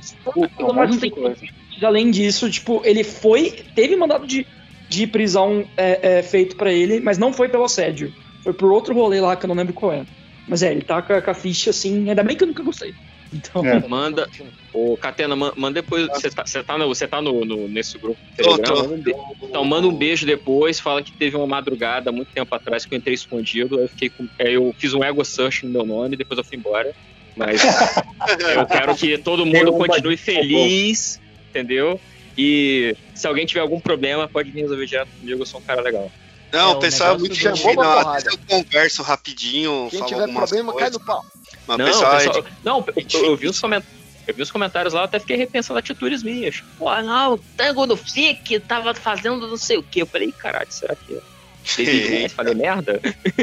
então, já, o negócio do galera, Merlin Manson beijo. é foda, hein, gente? Eu tava vendo aqui a matéria, eu, eu, lembrava que ele tava sendo acusado, mas é pior só do que tá sendo. Mano, é muita gente Cara, envolvida. eu vou ser muito sincero que a última coisa que eu lembro do Mary Manson, eu acho que o Tango também vai lembrar, porque eu falava muito, era ele no Sons of Anarchy. E na época do Sons of Anarchy, puta que pariu, mano. Os caras até mandaram uma merda de tanto que eu falava de Sons of Anarchy nos lances do MDM. E, e, ele participou, né? Ele faz um vilão lá, é uma participação até que, que bem importante, assim. Achei que ele nem tocava mais de verdade, achei que ele já tinha Pô, largado mano. tudo. Eu, eu queria ver é, essa série, mas eu acho que ela tem muito essa pegada. Eu não sei, a impressão que eu tenho quando eu olho de fora, me parece muito essa manifestação dos motoqueiros do Bolsonaro, tá ligado? Eu não sei se é. espero que não. Quem sabe um dia eu tenha coragem de ver, porque eu ando de então, moto o, e tal, mas o, me dá uma o, sensação muito de clube da então, moto. O mote não é esse, mas você não está totalmente errado. tipo, tipo, o Catena gostar é meio que dá, dá, dá, uma bonada na série para mim, mas eu sempre tive essa mesma impressão que você, cara. Eu comecei a eu ver. Aí, aí, aí, eu pensei uma parada, tipo, começou a me dar um sentimento, tipo, ah, é o seriado do. Uh, sou motoqueiro, sou foda, sou macho, ando de moto, visto couro. Ah, Ouvindo o Steppenwolf, tá ligado? Trafico drogas. Ah, uso armas. Ah, não. Não, é que assim, é, é, é um seriado sobre uma um grupo mafioso. A diferença é que eles andam de moto. Nossa, que ah, explicação ah, merda, né? Ah, mas ele é. Mas aí, cara. Soprando tipo, de moto. É, é tipo soprando de moto. Soprando de moto, é, é o mesmo esquema. É. Pronto, resumido. É, então, é mas, tipo mas eu acho que. É o Whiplash que é Karate Kid de bateria. É a mesma coisa. Então, eu, então mas eu acho que eu ver que foi isso, cara. A temática não me pegou, entendeu? Parece que eu tava ouvindo o álbum do Matanza. Eu falei, ah, não, eu deixo passar. cara, eu já não vou ver as séries, me descrevendo pior. Não, fala não. Não, mas ela, ela, ela, mesa, mas eu, eu acho assim, eu, eu, uma vez conversei muito com, com o Hel sobre isso. Ela, ela, ela tem essa pegada meio, às vezes, supremacista ali dos personagens, mas não é nada gratuito e também não é um lance assim que joga além. Ele se discute muito disso dentro da série, então não acaba sendo uma coisa ser por ser. Isso eu acho legal, tanto é que a gente reclamava da série que a única merda lá que a gente falava era que tem uma uma temporada que eles vão para Belfast e a gente zoava que, mano, era só pegar o primeiro episódio e o último que, a, não precisava ter aquele meio, né? Porque foi um puta conteúdo jogado fora. Mas assim, é, ela tem essa questão do machismo tal, e desse lance sou motoqueiro, isso, mas ela sabe trabalhar muito bem dentro disso. É, mas é um tema. Os vários momentos de redenção da série são quando os caras caem na real sobre isso. Até que tem um personagem lá que, quando ele se descobre gay, ele surta e ele não aceita, porque tem esse lance da moto, do machismo tal, e aí um outro personagem que meio que. que tenta. É uma explicação mais bizarra e não é tipo, não, a gente é do mal aqui, a gente trafica, mata, mas nada a ver ser gay, tá de boa. Assim. é meio. Tem um, mas é. Não discordo, mas é, é uma, Caralho, é uma boa série. Eu acho que ela tem uma discussão política bem legal. Massa, massa, boa dica aí. Ó, só, só pra não ficar meio bizarro aí, que eu citei o um negócio do Merlin Manson, eu achei a matéria aqui, cara, de dois dias atrás. Surreal que tem, tipo, ele tá sendo acusado por coisas assim de relacionamento que acabou de, há 10 anos, cara, 11 anos, com aquela Evan Rachel, que eu acho que, se não me engano, é até a atriz principal lá da série. O, como, é, como é que é o nome? World, Perdão? Né? Westworld, isso. Westworld. Exato, ah, não fez também um desses CSI, ah, alguma coisa? É, não, deve ter feito, mas assim, ó, ele tá sendo acusado, ele tá foragido, concordou em entregar à polícia, e tá para responder em condenação por agressão por ter cuspido e escarrado em um cinegrafista. O episódio ocorreu durante um show do ano retrasado, em 2019. A acusação também é leve comparada ao que ele tem é, enfrentado recentemente. Isso porque Manson também enfrenta acusações de assédio, abuso sexual feitas por diversas mulheres, incluindo a ex-namorada Evan Rachel Wood e a atriz Esme Bianco. Após ser fichado, ele deve pagar fiança e realizar serviços comunitários para evitar a prisão mas ficará com uma condenação que pode complicar sua situação no futuro, porque Esme Bianco foi a primeira a protocolar uma queixa criminal por agressão sexual contra o cantor, atualmente investigada pela polícia. Além dela, ex-assistente também de Manson, Ashley Walters, e outra denunciante que não teve nome revelado levaram denúncias de abuso sexual e estupro à justiça. É, Caraca, eu escrevi aqui Mary Manson, a primeira matéria que apareceu foi Mary Manson tinha uma sala de estupro em sua casa, diz cantora. Rapaz Caraca, bicho. É, mano, é assim, Então, é, que- foda. que- eu acho que o que acontece? A gente tá numa época, e, e a gente tá numa idade também, né? É, a, gente não. é, ninguém aqui tá fazendo isso, eu não tô falando que é o nosso caso. Eu tô eu tô falando que é o caso de muita gente da nossa idade e que faz isso ainda em 2021. Sabe? Irmão, o cara, cara você recebeu a denúncia de um monte de gente, a polícia tá indo atrás, cara. Pô, não há, não há que. Ah, mas veja bem, talvez não seja isso. Ah, veja bem. Não, cara. O que vocês. A gente falou do James agora, do Metallica. Tipo, bem ou não, o Merlin Manson ele é um palanque, cara. Então, assim, claro que ele não tem a representatividade que o Metallica tem, né? O Merlin Manson hoje é, um- é o cara esquisito. Nem sei se a molecada já ouviu Merlin Manson. Ah, Talvez pra alguém- muita gente seja o alguém- cara, o cara do Sons of Anarchy, sabe? Mas, Al- tipo, alguém, alguém cara desse- gosta dele e ele e ele certamente ele tem mais público, ele fala pra mais gente do que todos nós aqui. Não, Só isso claro. já dá uma responsabilidade Não, mas, mas- então, e o ponto é assim, eu acho que é, é- é, diante de um compor- uma situação dessa, a única escolha é tipo, é agir, sei lá, que nem o Mustaine agiu com o Ellefson, sabe? Corta a relação e fala, não, é, isso não tem não pode ter espaço hoje. Ah, depois ele inocentou, provou que era tudo um grande mal entendido de 30 pessoas denunciando ele do mesmo crime. É possível? É possível. Aí beleza. É, Aí a gente vê o que dá pra fazer. Mas sabe, só, sabe só de pensar que o, o meu veja bem pode fazer que alguém cometa o mesmo tipo de coisa que ele se sentir validado. Ah, não, cara, não tem talvez não. É, meu irmão, não, não ouço mais tocar no chão pelo pulo. A gente não tá em época de, ah, não, vou ouvir aqui esse é, é, Cowboys from Hell, que é a música que eu gosto do Pantera. Não, meu irmão, passou o troco. Deixa, Não, tem é, muito mais assim, é, o, que, o que me preocupa é que o discurso que eu imagino, seja vindo dele, ou dos fãs dele, ou pessoas que acham que não é nada demais, é que vão falar o quê? Que é mimimi, culpa das feminazi, que a mulherada agora quer lacrar em tudo, onde já se viu o cinegrafista querer acusar ele disso, onde já se viu não pode cuspir mais um cara, o cara que queimava a bíblia no palco e tudo mais, pode cuspir, faz parte do show e que não sei o que lá. Mas não, cara, não, não é isso, sabe? Não, não interessa, cara. Ele não tá mais nos anos 90, ele tá numa época agora que se assiste a porra do Black Mirror, tá todo mundo fuma- é, filmando. A pessoa tá ali sendo espancada, em vez de ajudar, os, os caras estão filmando. Tudo tá sendo aí é, digitalizado. E assim, cara, é, você vai ver comentário dessas matérias, ah, onde já se viu a ex-esposa, não sei se ele foi casado, né, com essa Evan Rachel, demorou Foi, 11 foi. anos para demorou 11 anos para denunciar, não sei o que lá. Cara, tem caso, eu conheço amigas que foram estupradas há tipo mais de 20 anos e não tem coragem de falar sobre isso. Então assim, quem, quem sou eu pra falar que ela demorou 10 ou 11 Cara, anos é- pra ir pra eu- polícia, sabe? eu é, acho é, é que- surreal, é, chega a ser até egoísta. público quanto a isso é, é, tipo uma coisa que essas pessoas não levam em conta. Porque nunca passaram por esse tipo de coisa. Eu- acho que assim, a a gente, muita gente perde o tempo discutindo onde é que tá a linha a ser cruzada. Eu acho que a atitude deveria assim ser, ser essa, tipo, eu não sei onde está a linha, mas eu tô traçando essa aqui agora. Sacou? a Tipo, eu não vou mais ouvir música desse cara, acabou. Ah, daqui Exato. a 10 anos, é, ele, ele, ele- ah, ele é inocente. Tá bom, daqui a 10 anos, então você venha, venha, me mostre isso e talvez eu volte a ouvir daqui a 10 anos. A música vai estar lá ainda. Mas agora não ganha meu, meu, meu listen, não ganha meu scroll, não ganha. Porra, não. Exato.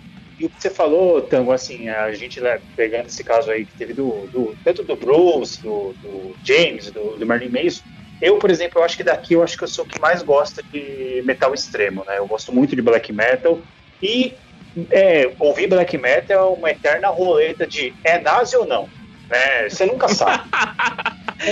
É nazi ou só é branco? É, é- exato. É naso, é só é branco, ou é só é europeu demais. É uma linha que eu traço, assim. É, a banda, ela. Ah, teve membros que passaram. Pô, eu até consigo. Mano, passou.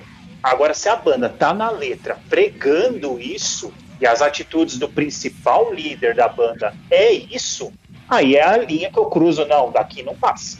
Mas vai muito. Muita gente vai falar, ah, mas é um estilo extremo. É a mesma coisa. Ah, o Marilyn Manson é um ser extremo. Isso é normal. Mano, tem gente que vai normalizar isso só para poder justificar ouvir ele, né? Então eu acho que essa linha, como você falou, a gente tem que traçar a linha e definir. Ah, é aqui que eu paro de ouvir o cara. Pô, e assim, gente, é uma coisa importante falar. Ele é um cara que sempre foi muito poderoso. Ele surgiu nos anos 90. Olha aí, a gente tá novamente trazendo a nostalgia aí pra, pra, pra mesa, né? Porque os caras que fazem sucesso ainda explorando no- nostalgia até hoje são pessoas que vieram da MTV, que é o caso, inclusive, do Manson. Ele pode não ter vindo, mas ali explodiu ele, era o, grande YouTube da época, né?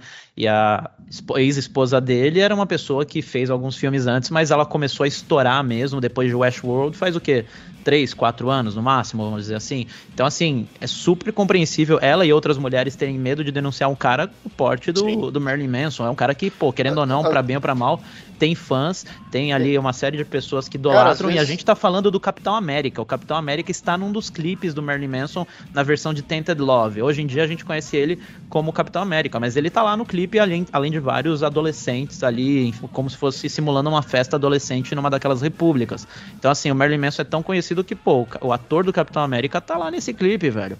Então, é, é uma pessoa muito, sabe, que sempre foi muito bizarra e tal, não vou entrar no estereótipo, mas é exatamente o que o Tango falou. Eu não ouço mais é, Pantera, assim como eu não consumo outras bandas e, cara, parte da gente. Ah, mas o Madeiro vai falir se eu não come. Foda-se.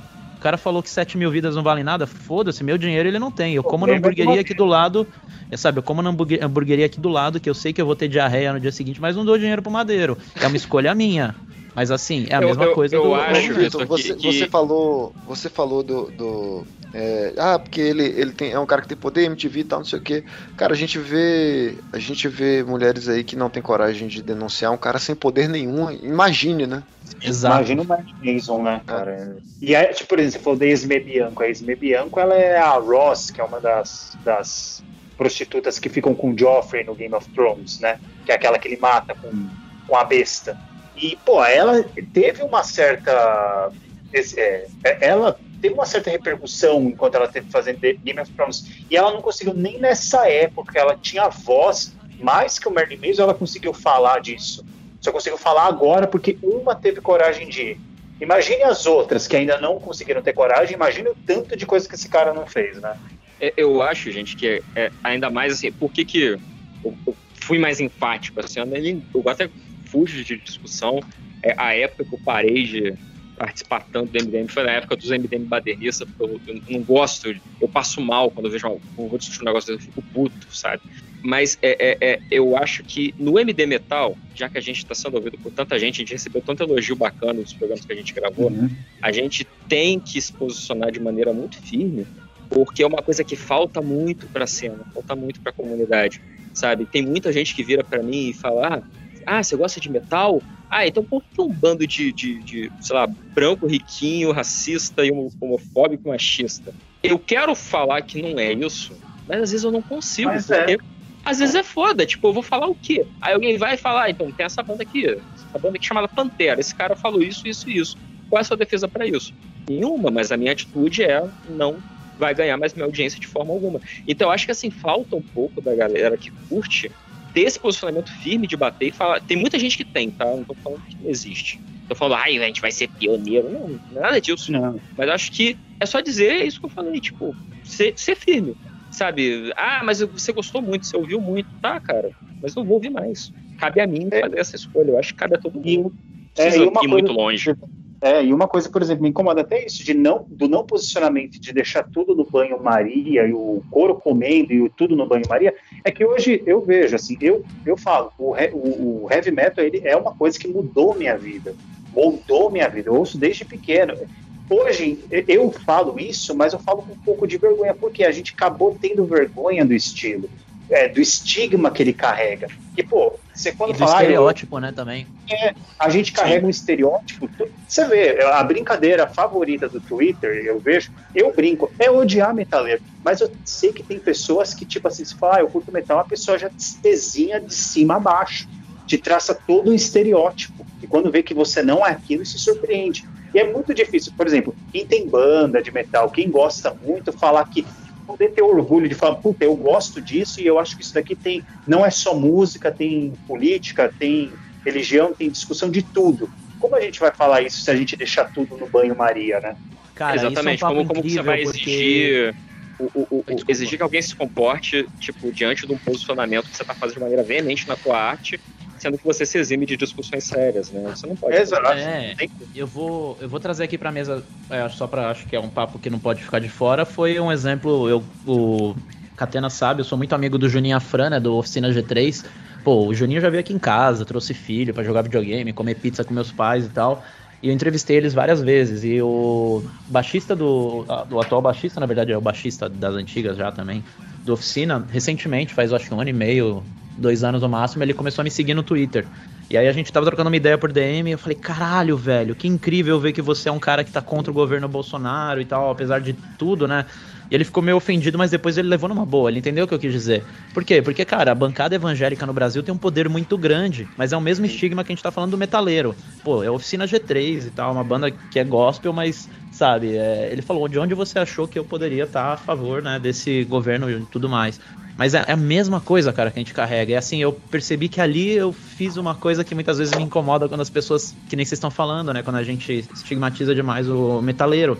Mas é que é duro, velho. É duro porque também é um pouco de parte da gente ser o ser humano. A gente tentar encaixar tudo dentro de uma forma, né, cara? Como se fosse uma forma de bolo mesmo. E às vezes a vida não é assim. Só que é, imagino que para pessoas assim deve ser muito difícil, porque você tá ali conversando com jovens pra caralho, tocando e tentando. Le... E mesmo assim as pessoas pensam, pô, mas os caras são gospel e tal. E a mesma coisa a gente, cara. A gente gosta de metal, ah, mas metaleiro é tudo um bando de. Aí vai, né? Um tanto de coisa. E, e, muitas vezes é. Muitas vezes é. Você vai no show do Iron Maiden, cara, é. Nossa, cara, é tipo ir num, num. Pra quem é daqui de São Paulo, é tipo ir no Villa Country, tá ligado? É a mesma coisa, cara. Só muda é, é o, estilo de roupa. Rock, né, é, mas é, só muda o estilo de roupa e que não tem tanta mulher. Assim, você vai. Muitas vezes vai ter mais homem, mas assim. Cara, é, o mesmo tipo de perfil de gente reacionária que é sustentado pelos pais, é, sabe? Gente branca que tem muito dinheiro, que não se importa se um show do Iron Maiden vai estar 100 reais ou vai estar mil reais. Não se importa então a pista premium que vai estar ali, tipo, privilegiando 20%, enquanto o restante tá ali parecendo gado pronto para morrer, tá ligado? Se apertando ali para ver, que nem descatena que eu não sei que banda que viu em cima de uma árvore, cara. Então, assim, é, é, tem muita coisa que precisa ser conversada, cara. E eu acho que o, o, metal parte muito do que o Tango tá falando. A gente tem que parar de consumir e muitas vezes a gente tem que parar também de aceitar essas coisas.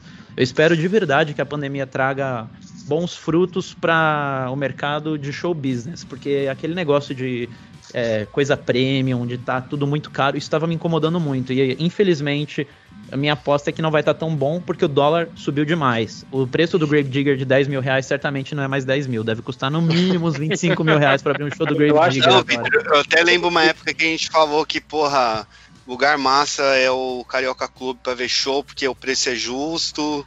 Vai a galera que curte. Porra. Se você quer levar um amigo que não conhece a banda, ele não vai gastar 500 reais, ele vai gastar 50, vai gastar 40.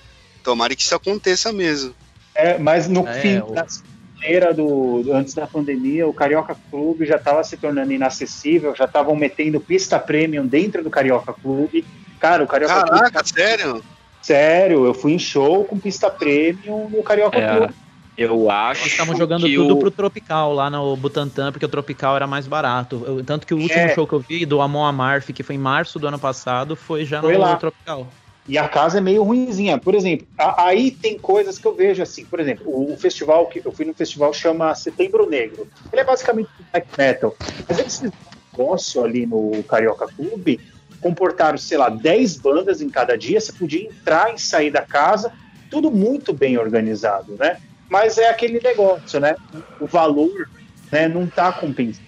É justamente isso. Reuniu uma, uma caralhada de gente que tem muito dinheiro e que não liga de pagar e está afastando justamente a gente, a gente, né? Porque, querendo ou não, a, a, gente bate muito de frente com essas pessoas que têm esse dinheiro todo e a gente acaba, pô, não dá vontade de ir nesse. Pô, vou lá no show do Iron Maiden e vou ter que aturar esse monte de tiozão boomer o dia inteiro para ouvir, sei lá, meia dúzia de música que eu gosto. Acho que às vezes a gente até coloca na balança e não vai. Bem, não, e é. você começa a parar a perceber que você não faz mais parte daquilo, cara. Isso também é uhum. parte de se amadurecer, né? Porque quando você é jovem, cara, você, você releva muitas coisas.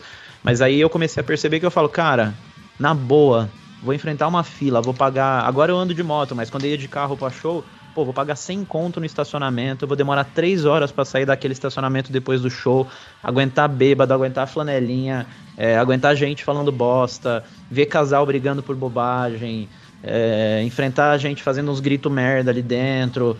É, um ou outro tentando aparecer. Gente, inclusive, uma coisa que me incomoda muito, gente que passa o show inteiro filmando no celular. Cara, se é pra filmar a porra inteira do celular, velho, Compra não vai no show. né?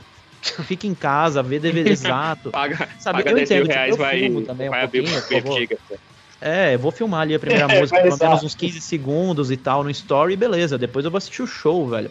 Eu É, lembro que. Respeito o negócio dos jornalistas, né? Tem aquele período, duas primeiras músicas, você vai, vai lá igual os jornalistas. Exato, Tipo, exato. celular, celular, mano. Não, e aí assim, eu lembro que no- eu, inclusive, pegando de novo o gancho do Iron Maiden, esse show do Maiden que eu fui, acho que foi em 2016 ou 15, eu não vou lembrar qual que foi, foi no estádio lá do Palmeiras. É, eu consegui ser credenciado, e é uma coisa que é, é surreal, eles credenciam, só que eles avisam no dia, né? Ó, beleza, deu certo. E pra minha sorte, eu tinha comprado o ingresso, né? Então eu falei, o que, que eu vou fazer com esse ingresso que eu comprei? Porque eu não sabia se ia dar certo o credenciamento, dei pro meu irmão. Só que esse meu me dava direito aí na pista premium. E foi a primeira vez que eu tive acesso a uma pista premium, cara. E foi uma experiência horrível. Porque, claro, eu tava ali na frente e tal, mas o som tava muito, muito alto. Porque, cara, imagina, é um Iron Maiden, velho. Aquilo tem que estar numa altura, assim, muito alta. Coisa que eu nunca tinha chegado perto. Só que o cara que tava do meu lado, assim, tipo, tava meio vazio, né? Porque, cara, era mais de mil reais ali aquele valor. É, E o cara ficava o tempo todo, pô, você pode abaixar o braço? Eu tava fazendo o símbolozinho de metal ali, o símbolo do chifrinho, né, nas músicas e tal, tava pirando. Baixa o braço aí, pô, tô filmando aqui no celular, cara. Eu olhei e falei, deixa eu ver se tem credencial de, de jornalista. Não, cara, era um desses caras que com camisinha xadrez, parecia, parecia um puto, puta um frequentador aí de Villa Country, sabe? Não tinha nenhum perfil de fã de Iron Maiden. Falei, cara, o cara veio aqui pra postar story, tá ligado? Vontade de mandar tomar no cu, tá ligado? Eu não abaixei a porra do meu braço, não quis brigar também, falando, vou brigar, né, mano? Tô na cobertura aqui. Mas assim, é isso, cara. A galera não tá lá pra ver o show, tá lá pra mostrar que tá no show, tá lá pra mostrar pros outros. É aquela coisa meio de, sabe, esnobar mesmo. Ó, como eu sou rico e você é pobre. Eu tô aqui na frente do show da Iron Maiden. E... Não curte o momento, né? É, cara, e assim, isso não me incomoda, porque é que nem a gente falou, pô, você vai passar esses perrengues todos, você ainda tem que pagar por isso, cara.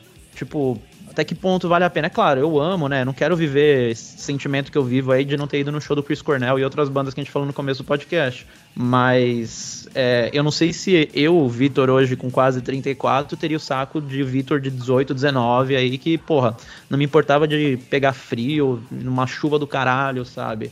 Ou de ter, pô, pego viajado. Eu fui ver o SWU, eu morava em Minas, velho. Eu fiz um bate-volta do caralho. Peguei aquela lama, chuva o dia inteiro, tremendo de frio no carro com meu irmão pra voltar pra Poços de Caldas e não me arrependi, cara.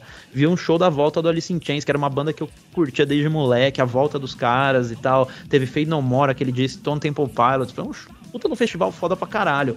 Mas assim, enfrentar hoje em dia essas coisas. Velho, você tá maluco, de verdade. Assim, é, a gente vai ficando Eu velho, também não tenho mais mais, não. Eu tava Hã? contando o Mr. Big, eu também não tenho paciência não, mano. Vamos encostar aqui no bar e ver o show. É, eu tô Deixa a galera lá na frente. A única Gente. vez que eu, que eu só aloprei, entre aspas, foi a segunda vez que o Rush veio pro Brasil, que aí eu já tava trampando num lugar melhor e percebi em 10 vezes com a minha mãe e comprei o Pista Premium porque eu queria, tipo, tá lá no, no pé dos caras, saca? Eu É, queria, é, mas tipo, eu precisava Você é daquilo. Caralho, né, Taquena, Catena? Você fez você é muito fã, né? É igual eu fiz pelo Halloween, cara. Cheguei três horas da manhã no, no primeiro show do Halloween aqui no Brasil, na fila. Eu, fui- eu era o segundo da fila da pista premium. E, tipo, eu não me arrependo, mas eu fiz o bagulho porque eu queria, não era pra ostentar. Não tirei uma foto enquanto. Eu tirei duas fotos, sei lá. E, mano, eu queria curtir. Mas eu acho que. É, é, Eu espero que esse período de pandemia, além de toda a parte que a gente falou, social que tá tendo, que quando voltar o show business a funcionar, as coisas vão um pouquinho melhor, né? Sim, tomare. Então, É, gente, eu es- eu vamos espero. encaminhando nosso espírito. Então, é, a gente chegou a, a comentar no grupo do MD Metal algumas músicas novas que saíram por aí. A gente, vocês querem comentar ou a gente deixa para uma próxima oportunidade? Não, só vamos falar em 10 segundos mal do disco novo do Dream Theater ao vivo. o disco novo da Porque- tá muito ruim. Porque, é, porque eu acho importante, porque é, no primeiro programa a gente até falou, né, que o, o Rainha estavam comentando que é, é, na época do, do streaming, a gente sente falta um pouquinho dessa coisa de indicação, né? Ninguém indica mais música. O Spotify indica pra você. Então, acho que se a gente puder falar rapidinho, todo MD Metal, como o Catena falou, 10 segundinhos rapidinho do negócio novo que a gente ouviu, bem ou mal, eu acho que é maneiro. Ótimo. quer falar mal vou do Dream começar Theater? rapidão, então. Vamos falar mal Eu do Dream vou, Theater? não, não vou falar do Dream Theater, não. Eu vou indicar uma banda que eu gosto e eu ouvi o disco novo essa semana, apesar de não ser tão novo, que é Tokyo Ska Paradise Orchestra. É uma banda de ska, Dan, que é de Tóquio, Dan. É, bem conhecida, já gravou com o MC aqui no Brasil. Puta, é uma banda, pra quem curte música instrumental, vai pirar, é muito boa. E uma curiosidade é que eles já gravaram muita coisa de anime e eles gravaram a nova abertura e encerramento do Black Kamen Rider Saber. Enfim, ouçam o, o novo álbum chama Ska All Might, é muito, muito bom mesmo. E fica a dica porque eu descobri, eu descobri sem querer esse álbum, acho que mês passado, e eu não tinha me ligado que eles tinham lançado um álbum novo. Show. Eu vou, É então, rapidinho, falar mal do músicas Theater. erradas são muito boas. É, só comentando, perdão. Não, tudo bem. É só, só pra gente acelerar, senão a gente, ninguém dorme hoje. É Michael Douglas. Ninguém nunca mais vou dormir. É, então, eu vou falar um pouquinho mal do, Dream Theater, que a Tena falou que saiu um álbum novo. Eu achei meio estranho, porque eu não sabia nada de álbum novo do Dream Theater. Que é uma banda que eu parei de acompanhar depois do Octavário, mas ainda insisti até o Portnoy sair. Depois eu perdi totalmente o tesão. É, mas assim, eu ainda acompanho por alto. E aí eu vi, ah, álbum novo. Eu fui olhar. E não, é assim, é um álbum novo, é um ao vivo novo, que ele foi gravado no Budokan Hall, né? Japão, essa terra maravilhosa que tem um, um estádio pronto para qualquer banda tocar. Tipo, Exalta Samba poderia tocar no Budokan Hall. E eu acho que seria um showzaço muito melhor do que esse show do Theater. Porque foi dessa última turnê agora, do, acho que é do Distance Over Time, e eles tocaram Image Words na íntegra, que em outras épocas pareceria muito interessante, só que não foi o caso, porque é, a banda continua competentíssima, mas engessada como se fosse um cover muito competente de Dream Theater. Tinha... Não, pode comentar, comenta por cima, gente, eu poderia. Eu já eu ia- Não, eu acho que muitas vezes o Dream e- Theater ao vivo tem o carisma da Rafa Kalimann apresentando o programa dela lá no Globoplay. Só isso que eu Não, mas olha só, dep- depende Não, da é- época que É- é você eu ia viu o Dream É isso que eu ia Theater. falar. Eu já vi Ah, o Eu Dream vi o Dream Portnoy. Theater no Aramaçã em 96, acho. Ah, e você Nossa, viu numa tu-. Turnê da Ah, Guitarra Fallen Rosa. Infinity não, é mais pra frente, né? O Fallen Infinity acho que é, é mais pra frente, né? É, do- 95. Mas o Fallen Infinity pra mim é, é- é espetacular, cara. Você, você tem Sim, não, não, eu muita tô parte. falando que foi essa turnê do, do Fallen Infinity, Sim. foi o primeiro show do que eu fui. O que eu ia dizer rapidão, que eu falei muito, é, quando eles anunciaram que iam lançar esse disco, e todo mundo ficou mega empolgado, porque caralho, é o Imagine Words ao vivo, porra. E aí era mó caro pra você comprar o, o virtual lá pra, pra ouvir, não sei, era 60 dólares, e aí Porra, parece que, que, que foi meio fiasco porra, 60 dólares, mas enfim. é, gastei 5 dólares pra ver o Gamma Ray com o Ralph Shippers online e foi bem mais gasto. Mas um puta hype. Tanto é que o pouco que eu ainda participo dos grupinhos de Facebook de música, eu lembro que uma galera tava mó empolgada, né? Porque, porra. Porque era uma Cara. tradição que o Dream Theater tinha, né? O Evening with Dream Theater. Então, e eu lembro que assim, eu comecei nos shows quando eles pararam de fazer isso. Foi ali em 2005. Ah, mas. E eu E fui aí, ouvir. só tristeza. Então, a banda tá sem carisma. Assim, o, o, o Manguini é um baterista muito competente, mas eu gostava já- muito já mais dele no eu Annihilator. Dream Theater com Portnoy Ah, eu e sem também Portnoy. E Dream Theater sem Portnoy é golpe, cara. É, pois é. Não vai que é vai, barril. Não vai pra lugar nenhum. É, é- é- é tipo, ah, é, o Portnoy é o melhor baterista do mundo. Não, não. O melhor baterista do mundo se chamava Neil Peart e já, já nos deixou. Já foi, É. né? O, o Portnoy era uma parada assim, a- as músicas na época do Portnoy, elas significavam alguma coisa, sabe? Tinha lá a jornada dele pelo alcoolismo, tinha os problemas dele com o pai, e não, ah, mas só o Portnoy compunha, e a galera compunha também. Sim, mas a galera, meio que o Portnoy tirava o que tinha de melhor nele, sabe? Ele era o catalisador das emoções daquele grupo e todo mundo conseguia se colocar nas músicas. Agora não, agora o Dream Theater faz álbum conceitual do mundo de fantasia medieval moderna e pede para as pessoas irem de vou, eu vou cosplay jogar uma show. polêmica aqui, viu, Tango? É, pra mim, Sons of Apollo tem me feito gostar mais do que o próprio Dream Theater. Eu acho que Nossa. não, pelo, não só pelo Batera, não só pelo Portnoy, mas eu acho que, pô, eu sou muito fã da voz do Jeff Scott Soto. Eu acho que o Bumble, Bumblefoot, né, que é o guitarrista, toca pra Sim, caralho é também. espetacular. Até Transatlântico é mais legal que Theater. É, então eu acho que assim, cara, é- é, é carisma mesmo, assim, as músicas parece que, tipo, o jeito que é contada a história, É, o jeito que eles É é- entregam. então, mas, mas é a época, cara. O Dream Theater na, pré-Octavarium ali, eu acho que é uma banda muito, muito especial. um dia a gente, a gente fala mais sobre Dream Theater, acho que vale a Mas pena. que eu quero deleitar sobre Awake, que pra mim é um álbum, nossa senhora, bicho. Maravilhoso. É o primeiro álbum do eu. Ó, Catena, Primeiro cê- aí você bateu no coração, porque Awake é a música mais difícil que o Labri já cantou. Tem quem fala que o Labri canta mal, nunca ouviu esse cara cantando Awake. Ah, mas é, hoje, então, hoje porque- o Labri é o problema do, do, do- pra mim, o, o- hoje, eu não sou muito fã de Dream Theater, eu gosto do, do- das fases boas, mas o, o vocal do Labri ao vivo sempre me incomodou. E esse ao vivo agora, eu falo, mano, não dá. Eu já tinha achado cringe a versão que ele fez com o filho dele de, de- e- é, da- do cover do Motley Crue. Que eu falei, mano, que, que isso aqui? Não, mas É olha só, o- o- um desagravo é porque, não sei se você tá ligado, que o Labrie teve o acidente dele, que ele vomitou até a morte em Cuba e rompeu as cordas vocais. E ele, tipo, Uhum. quase morreu. Ele quase morreu, não, né? Ele quase aposentou. O Theater ia acabar antes do Fallen Infinity. E o Fallen Infinity é o álbum de todo mundo, tipo, segurando as pontas pro Labrie voltar. E ele voltou ele aprendeu a usar a voz dele de novo. Então, assim, até ali o. Até ali o Octavarium é ele se recuperando. Então, tem essa desculpa. Comprei, comprei o Octavarium no Carrefour. Aí, a coisa que não Não acontece. vendia CD. Mas você falou, por, exemplo, de vocais que tiveram essa superação e conseguiram se dar bem. Eu acho que o Labrie ainda ele peca. Não, então, por exemplo, eu, eu, eu acho que nesse. Klaus Meine, do Scorpions, ele, na, na virada dos anos 70 para 80, ele perdeu a voz. Ele basicamente não tinha mais corda vocal. Ele teve que fazer uma cirurgia. E daí, tipo, sei lá, o álbum na sequência que ele lançou depois que ele da cirurgia foi o Blackout do Scorpions, que sei lá, é o melhor Sim, álbum disso. Uhum. Não, mas Ah, eu- o, eu cara falei, do, o cara do Steel Heart lá, não sei se vocês manjam essa banda. Sei. Eu acho que é uma Porra, banda boa, fudida dos anos pra 80. caralho. O cara não quebrou a traqueia lá, que uma pilastra caiu na cara dele e ele É. conseguiu Não, recuperar. mas e ele, o, mano, o, o Lucas, é- era só um desagravo, por quê?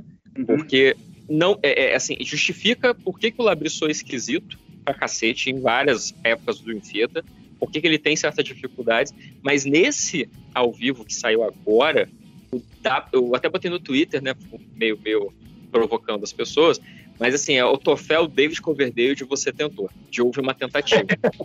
É, o- é o É. limite dele, sendo que assim, o Coverdale atingiu esse limite por causa da idade, né? Coverdale tem um milhão de anos. É. Não, O ele- você que é fã do Labyrinth, eu fico pensando no Coverdale cantando, aí ele tem um cara lá no teclado que canta um bilhão de vezes mais que ele. sim, O Michele Lupi. Que é, Nossa, eu sou, foi eu sou o- apaixonado pela voz do Michele, cara. Ah, Mano, não. é- Nossa, o Michele é sensacional, cara. É, inclusive cantando- o Michele, ó, fica aí a fofoca, hein, galera. O Michele tá sendo o compositor da nova trilha sonora da nova temporada de Lucifer, aí que é uma série que tá bombando na Netflix. Uau. Então, se a nova temporada vai tá boa ou não, não sei, mas eu garanto uma coisa: com certeza a trilha sonora algo- vai tá foda pra caralho. Se a trilha sonora tiver a voz dele, a série vai estar tá Não, o, o, o Michel Lupe, eu tenho, um- eu tenho, eu gosto muito dele, mas eu tenho um porém que eu acho que ele tem carisma negativo. assim. eu gosto muito da voz dele, eu acho fantástico. Pra mim, o Perfect Machine é o melhor álbum do Visual Divine, mesmo eu sendo apaixonado pelo Fábio Leone. Mas assim, se fosse a voz do Michel Lupe, mas a personalidade do Leone, seria a melhor pessoa do mundo. Mas ele é assim, ele é, ele é um cara legal, mas ele não é o frontman que o Leone é, sabe? Sei lá, não, não tenho reservas. Então, o Labri, pra mim, ele atingiu um, um teto que ele não consegue ir além disso. Então, o Dream Theater parece um cover ruim. Eu já vi covers de Dream Theater melhor na minha cidade querida de É. Petrópolis. que Então, cover que toca no manifesto lá com o Alexandre Panda. Então, gente, é... O nome mas- aqui, cover mas é fudido, no- o Peter tá ligado. Mas Tô no ligado, entanto, inclusive fica aqui a minha crítica ao manifesto que está planejando a aglomeração daqui duas semanas, trazendo Jeff Scott Souto e companhia para tocar ao vivo com presença de público ali. Eu não sei se eles estão num país diferente do meu, mas cara, a gente não Ah, vacinou os nem caras do 15% dessa merda dessa porra desse país. Vai trazer um Cagado, gringo aqui sim. para celebrar o quê, velho? Vai tomar no cu o manifesto. Eu sei que os caras estão querendo quebrar, estão com medo de quebrar e tal, mas cara, não, não vai meter não. gente lá dentro, velho. Eles estão, eles estão para quebrar desde 2010. Desde, em 2010, a Budweiser, a long neck, já era 15 reais. Um, Porra, um lugar que. Ah, não dá, né, cara? Eu não consigo levar esses caras a sério desde sempre, né? Não, é assim, é, mano, eu amo o Jeff, eu acho que talvez o Jeff Scott Soto não esteja sendo bem, assim, a galera não deve ter aberto pra ele a real, talvez. É, porque eu super, de verdade, eu super entenderia trazer o cara, fazer um show ali para arrecadar fundos, mas assim, mano, digital, velho. Meter público ali, pelo amor de Deus, assim, é. Qual que é a diferença disso dos baile funk? Que os metaleiros adoram criticar. É, mas não sei o que lá, Sim, o baile sim. funk tá lotado. Qual que é a diferença? Nenhuma, velho. A diferença é que um tá sendo no Itaim Bibi na frente do prédio do Google e o outro tá sendo na favela, velho. É pura guerra de classe, sabe?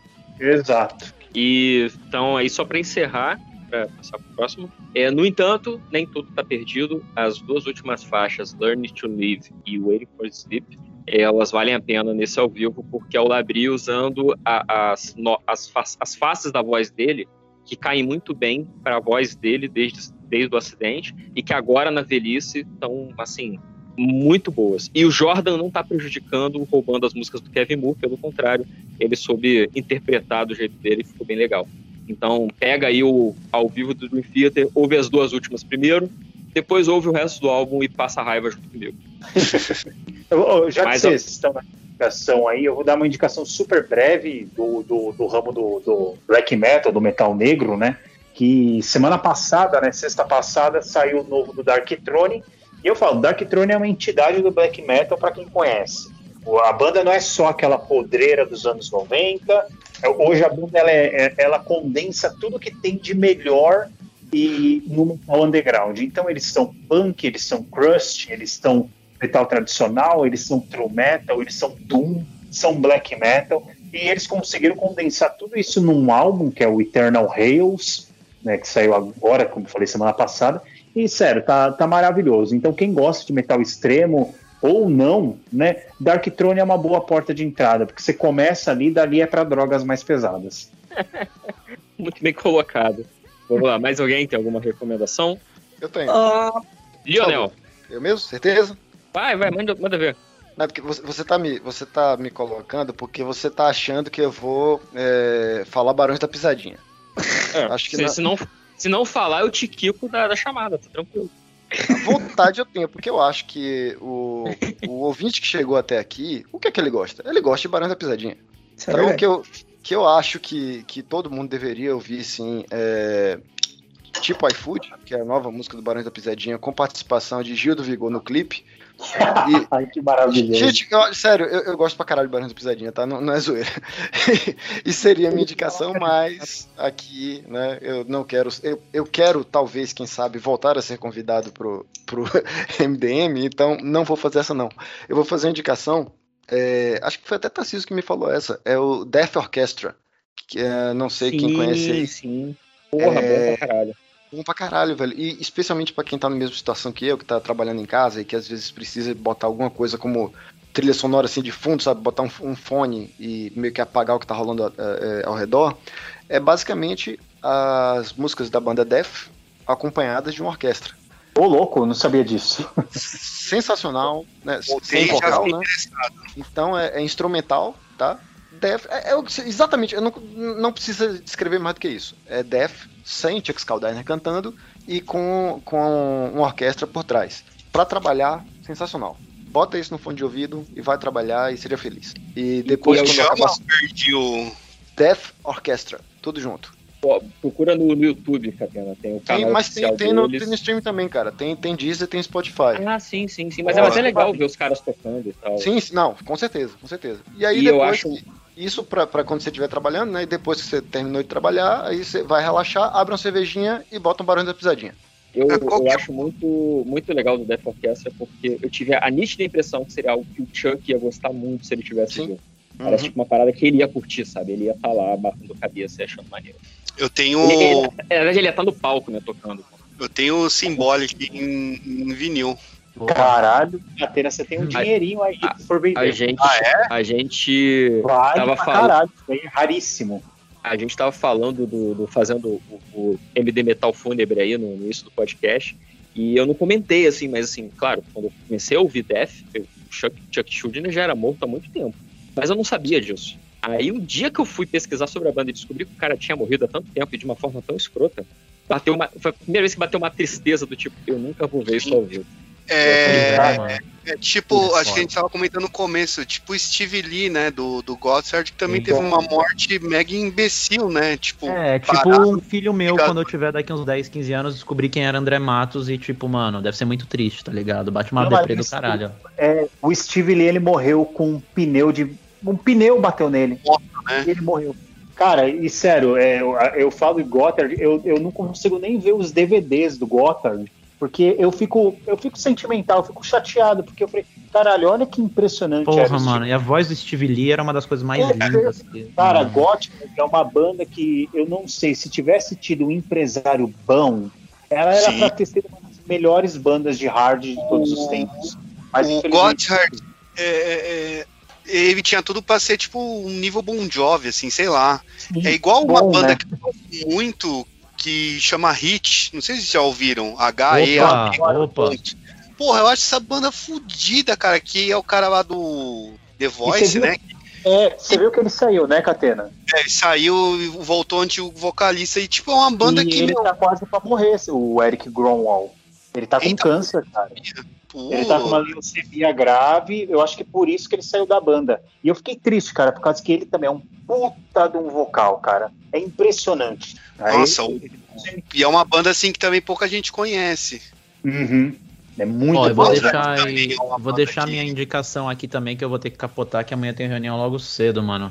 É, já indiquei aí a Eu Effecto, né? Para nossos amigos aí que querem ouvir música boa brasileira. Eu acho que vale a Muito bem pena, vocês vão gostar pra caralho. Quem curtir essa vibe aí também, umas coisas mais anti-governo, recomendo o último álbum do Dead Fish, que é fantástico. É muito, muito bom pra quem gostar de hardcore. Mas eu vou deixar uma- um achado pra mim em 2021, porque eu não sabia que ela tinha lançado um álbum, que é uma voz que eu sempre fui apaixonado. Ela já passou por várias bandas, inclusive pela The Gathering. Não sei se a galera gosta aí de The Gathering. Ah, pô, É a. Neck Van Gisbersken. Então, assim, ela é uma cantora da Holanda, lá dos Países Baixos. Ela lançou um álbum novo, não é tão de metal, não é tão de rock, mas esse álbum novo que chama The Darkest Skies Are the Brightest, ou seja, os céus mais pretos, né, são os mais claros e tal, cara. É uma viagem pra dentro, assim, com umas letras bem fortes, cara, mas é E a muito voz lindo. da Annick, a voz da Annick é uma das coisas mais bonitas de se ouvir assim. É- é- Cara, é- é lindo, é lindo. Mas assim, é, é, é simplesmente com lindo. Água Janique ainda ou é outra banda? Perdão, eu acho que é só. É É solo, solo, é carreira solo. ainda É, é solo tem que, mesmo. é, tem que procurar, é, é o solo dela mesmo. É um álbum solo que ela lançou. Só que, gente, é muito bom. Eu não tô. Assim, ainda mais vocês estavam falando que estão em casa, eu tô trampando de casa também. Pra quem quer ouvir uma coisa mais light, pra não competir com o cérebro, de repente você ouve um metal, atrapalha um pouco a concentração. Esse é o tipo de música que, mano, é, é, é suave, é piano, muitas vezes com violão, uma coisa mais, sabe? Mas assim, É a voz dessa mulher né? assim, a voz dela é linda. Quem não conhece o trampo dela, acho que vale. Tem muita música dela na, so- na carreira solo é, que é legal. Tem Mental Jungle, Hey OK, é, Somewhere, que também é bonito pra caramba. Cara, tem muito álbum legal dela. E quem quiser conhecer a carreira dela no The Gathering também acho que vale. É, É, uma ou- Lion e. Beleza, ou- ouve o primeiro com ela no The Gathering, aí vocês vão ver a magnitude dessa mulher. E na época ela tinha 20 anos, né? 95. É, ela, ela é super jovem, ela tem 40 e pouco agora, mas assim, cara, é, é uma mulher que canta pra caralho, então eu acho que vale a pena também, porque, porra, velho, a gente falou de metal pra caramba aqui, mas é, eu acho legal também quem tenta se aventurar em outras fontes e, cara, entrega. Essa mina entregou demais. Eu fui mostrar ela aqui pros meus pais, meus pais gostam dessas músicas um pouco mais medievais e tal. E, cara, a gente pôs essa porra aí dessa, desse álbum rolando em loop aqui enquanto a gente comia um fondue, cara. Foi surreal. Então, assim, é, fica uma dica bacana aí pra quem tá afim de, de, uma, de repente, uma coisa um pouco mais light aí, talvez pra ouvir com a esposa, porque eu conheço muitos amigos aí que a esposa não gosta tanto de metal, então vai estar ouvindo o nome, pessoa... cara, que eu, só, eu peguei o The Opa. Gathering, mas não peguei a, a, a carreira só. É, eu vou mandar aqui, chama Anek Van Gisbersken, escreve, eu vou mandar aqui no chat, aqui é G-I-E-R-S-B-E-R-G-E-N, Anek Beleza. com dois, é, com dois N's. Peguei, peguei. Já vi aqui no chat, valeu. Imagina, não, é vale pra caralho. E os ouvintes que estiverem ouvindo o podcast, é, procurem porque é bom, cara. É selo assim de muita qualidade. Inclusive é um álbum de 2021, lançou agora bem no comecinho, acho que foi em, em fevereiro, bem no comecinho do ano e bom pra caralho. E é uma dica boa. Essa daí realmente. Eu tava pensando aqui o que, que eu poderia indicar, que eu tô ouvindo mais diferente, né? A gente citou algumas outras aí também. O próprio Maneskin, que a gente falou já também, é uma banda bem legal, mas acho que a Anek aí é um achado nessa pandemia aí para mim. Beleza, mais alguém falta colocar alguma coisa? Aqui. Uh, eu tenho. Uh, posso mandar um jabazinho rapidinho também? Não, jabá claro. no final. Não, jabá no final. Vem ah, é, achei que já era o final. Não, não, não, mas é recomendação. Se você quiser mandar recomendação, ele manda agora. Uh, eu quero reforçar a recomendação Nova Twins, que é um grupo que eu falei no começo do, do, do da conversa, que é uma dupla de duas é, meninas negras, que é uma na guitarra, outra no baixo, e elas tocam pra caralho, assim, é surreal o som delas, é muito bom. Elas lançaram o primeiro álbum de estúdio delas ano passado, que é o Who Are The Girls, e é muito bom, recomendo. Mas uh, uh, o que eu vou trazer mesmo são só é, é, é, dois álbuns que eu acho que representam bem o que, o, o, o que a gente pode ver de metal no meio mainstream de pop, por mais estranho que isso soe.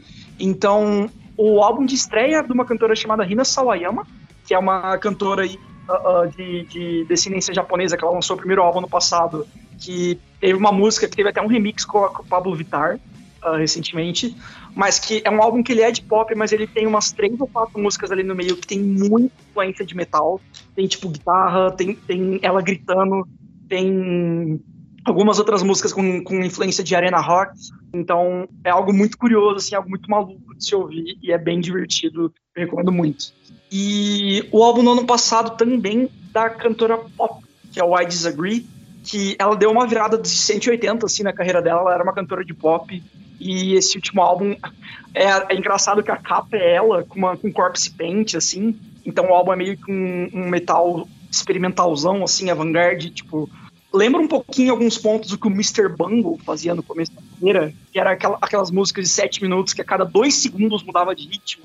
É meio que isso aqui também, só que em músicas mais curtas, assim. É bem divertido, ela mistura mil gêneros, mas tudo com uma pegada totalmente tipo, metal exagerado, assim. E eu acho excepcional. E, e ela, é, é, ela namora um cara chamado Ghostmane, que ele é um trapper aí que, que mistura trap com metal, que lançou recentemente um, uma carreira de black metal lo-fi, que é o Baderman Hoff. Então fica aí essa trilha de recomendações. Boa. É isso. É, gente, então é isso. É, muito obrigado a, ao Catena e ao Vitor, que já são de casa, mas estão aí mais uma Tamo vez. Tamo junto. Três Valeu. horas e meia de, de gravação. Quatro é, horas. É, é, porque o, o, início. É porque eu saí, entrei na chamada de novo, eu perdi o início. Ah. É, muito obrigado ao, ao Lucas, está aí voltando outra vez. Lucas, esteja sempre bem-vindo. O acesso é franqueado a, a, você no MD Mental, por favor. Tem Só algum jabá, alguma coisa para fazer, algum, algum, lugar que você quer apontar as pessoas para elas irem? Gente, me sigam nas redes sociais para verem eu falando de metal. Não tem, infelizmente, não trabalho com isso, não faço isso como hobby, mas falo de música o dia inteiro no Twitter, né? Como o Sr. Lucas Lima. Mas às vezes eu tô lá no Goldcast, né? No Goldcast, procurem nas redes também. Lá a gente, o podcast é só sobre metal. Então a gente tá meio parado, mas sempre tem coisinha nova lá. Só me seguir. O Vitor, eu te coloquei dentro, na, já, já te coloquei dentro de casa, mas eu não sei se tu quer fazer um jabá, quer dar uma indicação da tua Ah, gente, fica à vontade para me seguir aí, arroba o Victor Coelho, é, tamo junto, sou essa, essa arroba em praticamente tudo aí, Twitter, Instagram, Facebook, fiquem à vontade para me seguir, trocar uma ideia. Os fãs de Metallica podem me xingar, não tem problema nenhum. Os fãs do Bolsonaro já me xingaram essa semana quando eu xinguei ele no Twitter, então tô acostumado com a violência, mas de verdade, queria agradecer o convite. Foi muito, muito maneiro falar hoje, conhecer essa galera nova e todo mundo que também trocou uma ideia com a gente ao longo dessas quatro horas. É, tô ansioso pra gente gravar mais um. E tô ansioso para ver os comentários aí, o que, que o pessoal vai falar do que a gente conversou. Tenho certeza que vai ter boas dicas aí pro próximo episódio e vão ter comentários maneiros aí para agregar no próximo debate, gente. Foi um prazer bem legal. E peço que vocês façam diferente aí do James Hetfield. Se vacinem.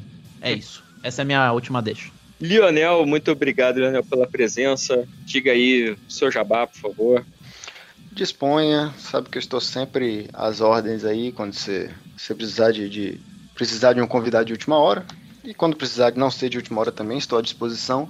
Quem quiser, a gente, eu tenho, se ele falou algumas vezes aí, eu tenho um podcastzinho humilde chamado Suco de um Bifes, que a gente está, por coincidência, a gente está agora no momento falando bastante de política, porque nós trouxemos Franciel Cruz essa semana para falar sobre é, manifestação e CPI e tal, e na outra semana vai ao ar um programa que eu gravei com Tarcísio Carlos e com André Maximus, no qual os dois disputam para ver quem é que vai tirar o visto para ser cidadão baiano quando o Nordeste inevitavelmente se separar do resto do Brasil. Então, eles fizeram a provinha lá com a gente. eles fizeram a provinha lá com a gente de conhecimentos de cultura, é, geografia e história baiana. E o resultado vocês vão ter que ouvir para saber quem é que ganhou. Olha, só, só para deixar, deixar um, uma vontade em vocês, o, o, game show que participei tem um excelente nome de Passo ou Desgraça. só isso eu quero dizer para vocês aproveitando, a gente tem muito essa pegada de game show, a gente tem também o D&D Voice, que é o The Voice apenas com músicas baianas. Não precisa ser axé, tá? Pode ser rock, pode ser o que vocês quiserem. Mas se alguém aí se interessar, quiser dar um tostão da sua voz, só mandar é, para o meu e-mail, leonel.le.gmail.com manda sua, sua música aí cantando o que você quiser de qualquer artista baiano que a gente, a gente manda pro ar lá é, Salimena aí, que também é da casa, é um dos jurados. Então, vem, vem com a gente. Isso aí, eu vou, vou, vou mandar, vou mandar, vou mandar, mandar um clipe. Dessa vez não vai ser gravado dentro do banheiro, entendeu? Meu. um dos pontos altos foi é, Tarcísio cantando ser, tipo... envergonhado dentro de um banheiro de Paris. Bom, foi fantástico para não acordar o vizinho. Muito bom. O Moraes Moreira se sentiu muito elogiado nesse dia.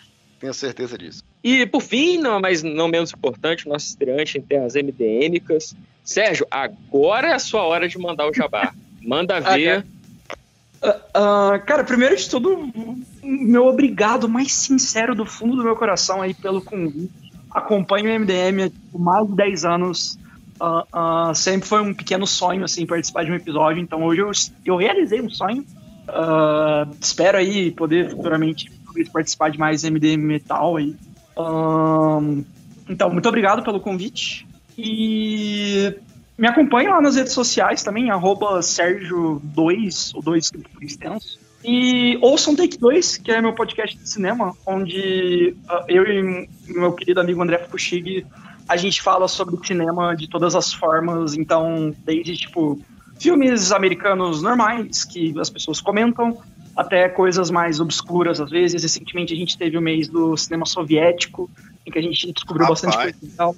Então, e todo episódio nosso a gente fala primeiro do filme sem spoiler. Então, se você quiser só descobrir filmes, você pode ouvir mesmo sem ter assistido. Então, não se preocupe, segue a gente lá. A gente sempre tá trazendo coisas novas e bacanas para. Isso me lembrou, desculpa, isso me lembrou um, um dos podcasts que eu e o, e o Hel quer gravar e nunca vai gravar, que é sobre Sérpico. Puta, tá aí. aí ó. Chama eles, cara. Porra, mano. Serp, é, mano, esse podcast do Serp que eu acho que tem uns 6 ou 7 anos que a gente fica conversando, tipo, porra, vamos. Aí a última vez eu, eu, fui na casa da minha mãe e achei o VHS do Sérpico, que eu, que eu tinha lá guardado, e eu mostrei pra ele, porra, Catena, a gente podia fazer o do Sérpico agora, hein? Um dia, um dia. Ah, que eu então, nunca porra, assisti. Se for o caso, assisto. Então a gente pode. Estão convidados para gravar lá no Take 2, ou se quiserem gravar aqui também, vamos embora. Não, não, não. O, ocupa lá o Take 2, vai lá, manda ver. Sim, sim, Eles já me, rece... já me receberam já para falar de Convenção das Bruxas, o original. É, eu ia falar de ah. Mas só uma dica aí. O... Já recebemos a Júlia. Então. Vamos lá. Sérpico só locadora do Ultra, porque, cara, ele ficou no Netflix acho que 12 dias ou 14 dias e saiu. E é mó treta achar em DVD, Blu-ray. Caralho, ah, que é fã, contou os dias. Porra, espetacular. Galera, então é isso. Uma... Eu vou cortar todo mundo. A gente quer conversar, a gente conversa depois da gravação. Desculpa. Valeu, gente. Muito obrigado. Uma boa noite para vocês. Para quem nos acompanhou até aqui, foi um prazer. E vocês ficam com o próximo quadro do Deixe Podcast, que eu não faço a menor ideia de qual vai ser.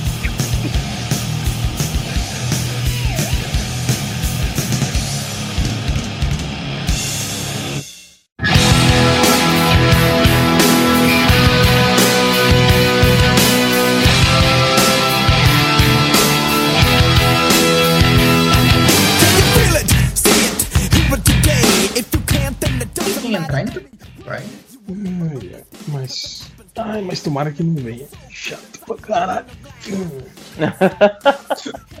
É. O que, que você tá rindo aí, Cinco? eu tô achando que você tá brincando agora, você falou assim. Eu tô... Não, eu sempre estou brincando. Todas as palavras ruins que eu profiro a vocês e pessoas que não estão aqui é sempre em tom de brincadeira. É sempre zoeira. Claro. Eu imaginei. É, aliás, palavras ruins saídas de minha boca sobre qualquer coisa, menos governo Bolsonaro e ANCAPs, são sempre brincadeira. Zoeira, Ok. zoeira. É, mas vamos lá, né? Tem que começar. Aliás, já tá gravando, né? É, vocês querem falar? Assistiram, assistiram Loki? Loki? Sim. Loki?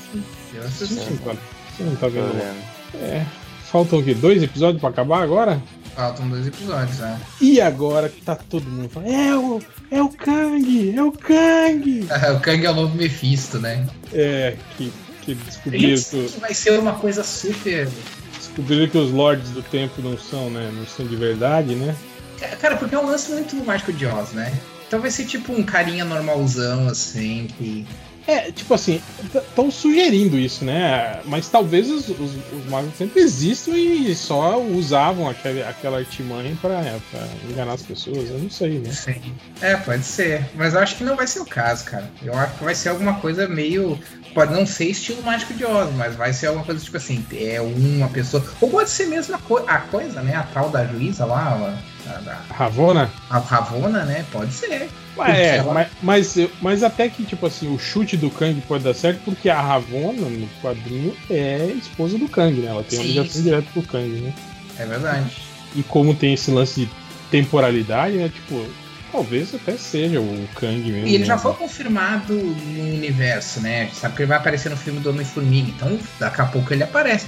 Mas eu prefiro ter as expectativas baixas. Então, eu acho que, como a, como a gente tava falando aquele dia, eu acho que essas séries, tirando o fato, lógico, né, do que estabelece no cânone sobreviver para os cinemas, nos cinemas, né, na próxima fase, eu não acho que eles vão apresentar, tipo assim, aí o vilão principal da próxima temporada de filmes vai aparecer primeiro numa série dessa, sabe? Eu acho, É, eu eu acho que talvez eles possam deixar subentendido que seja o Kang, fazer uma citação ao Kang, assim, né?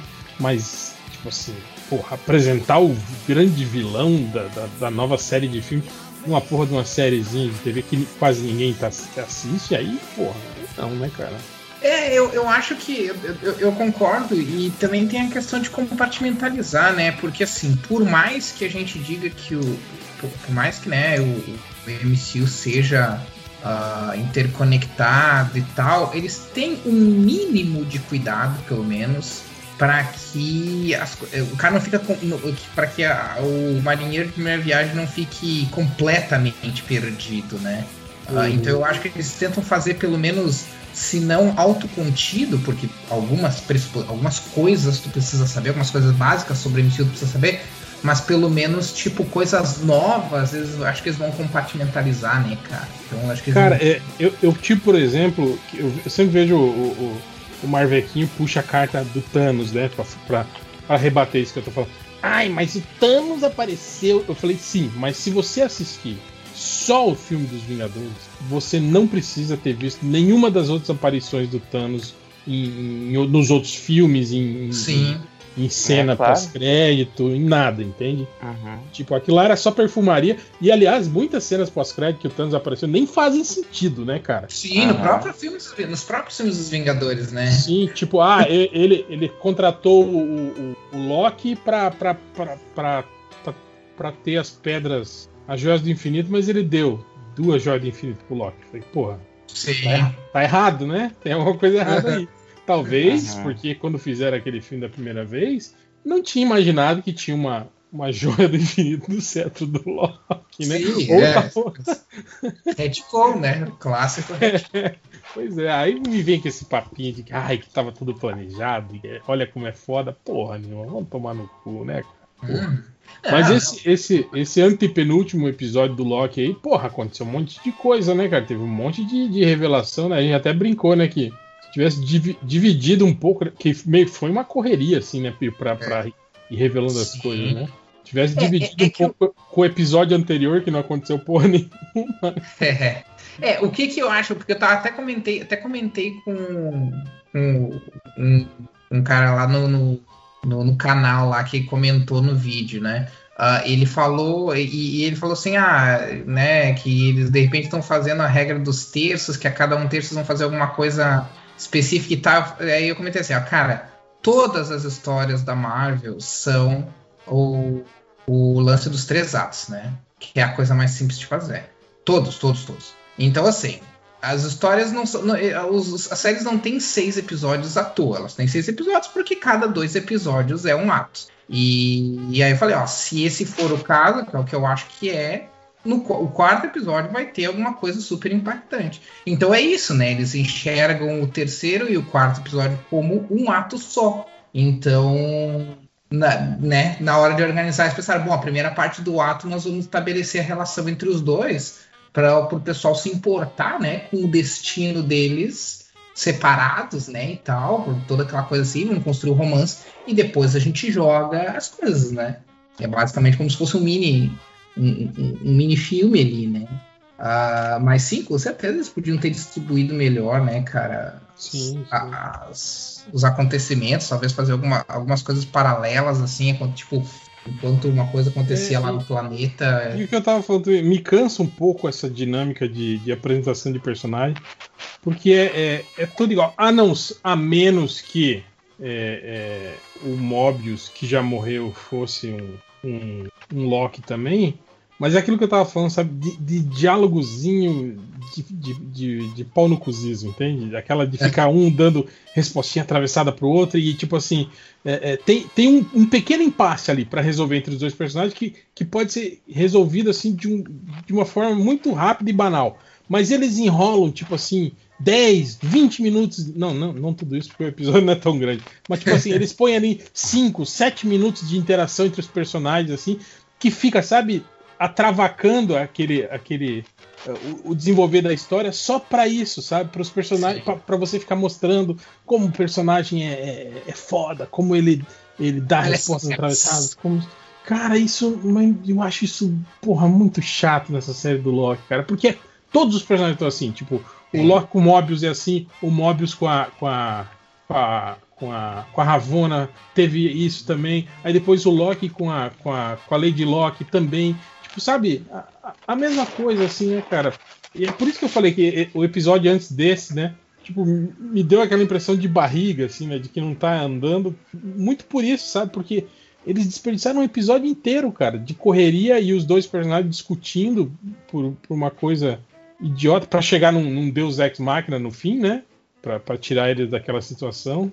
Pra, tipo, pra, pra nada. Só pra revelar que, que o- os membros da, da, da AVT são, são, são variantes de mente apagada, né? Tipo, É, e agora sempre- te- e teve o lance do, do amor, né? O poder do amor também, né? É, então, eu ia dizer isso. Sempre tem esse. eh, ele- Eles sempre compartimentalizam algumas coisas. Uma das coisas que eles compartimentalizam bastante é, o, é, é esse conceito.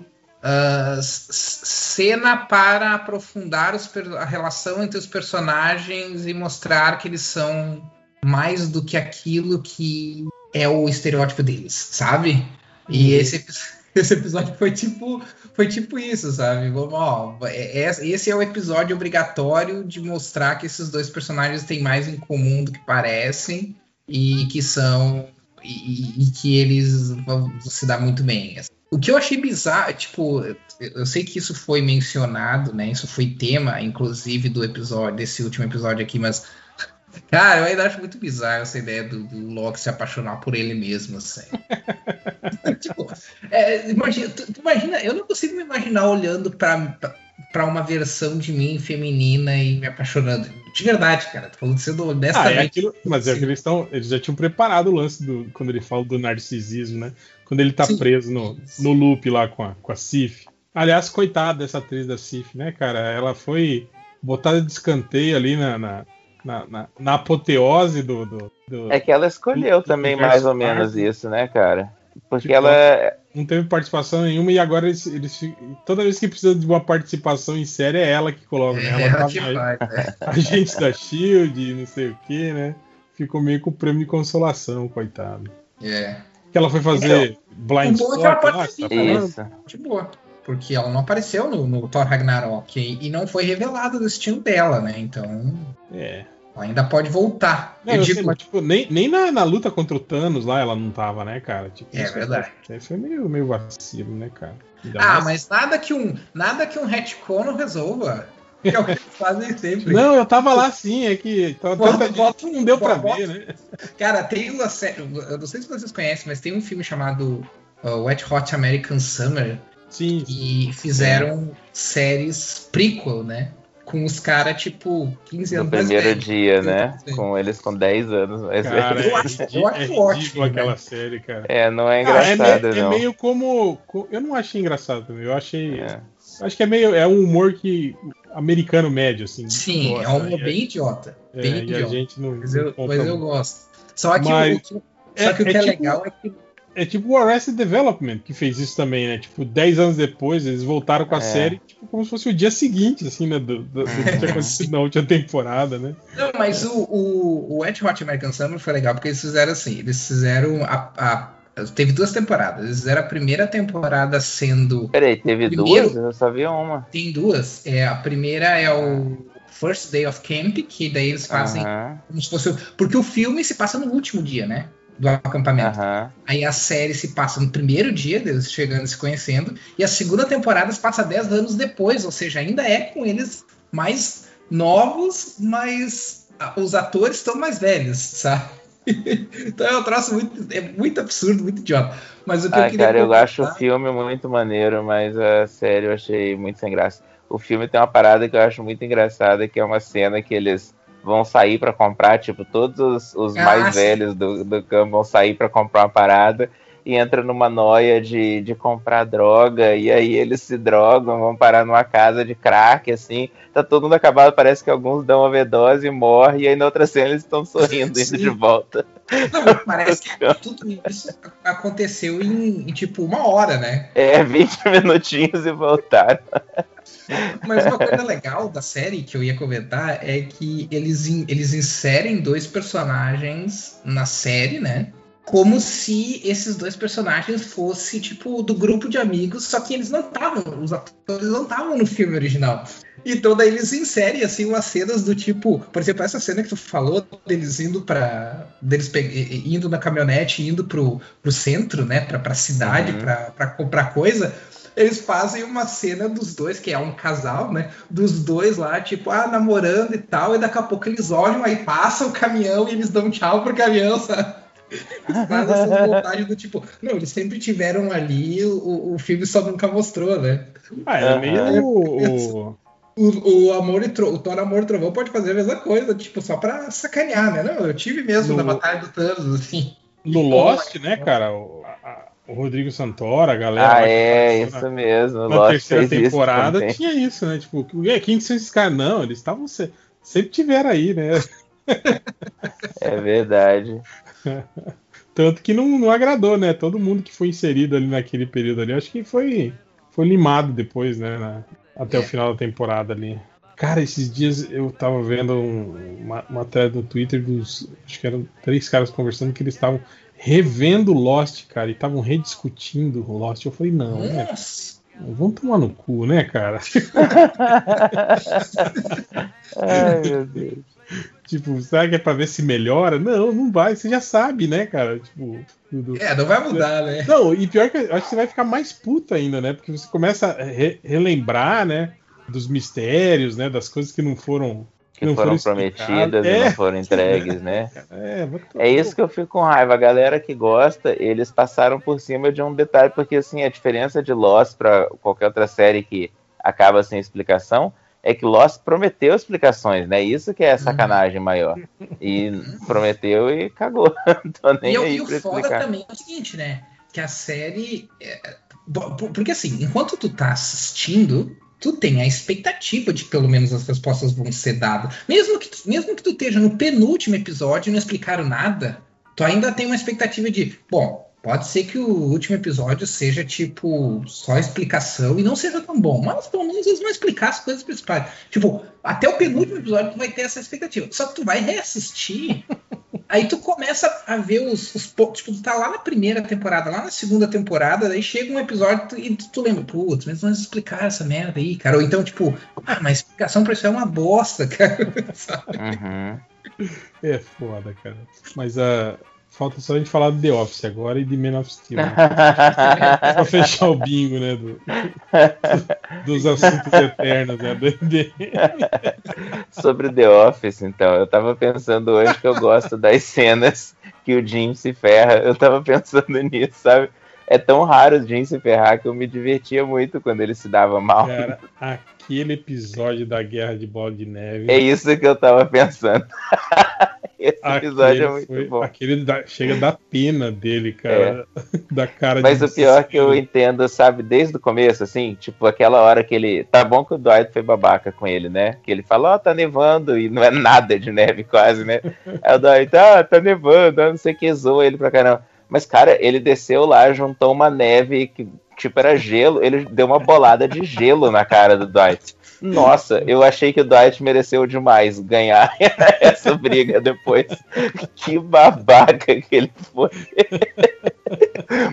E o fim do episódio é perfeito, né, cara? Ele brigando.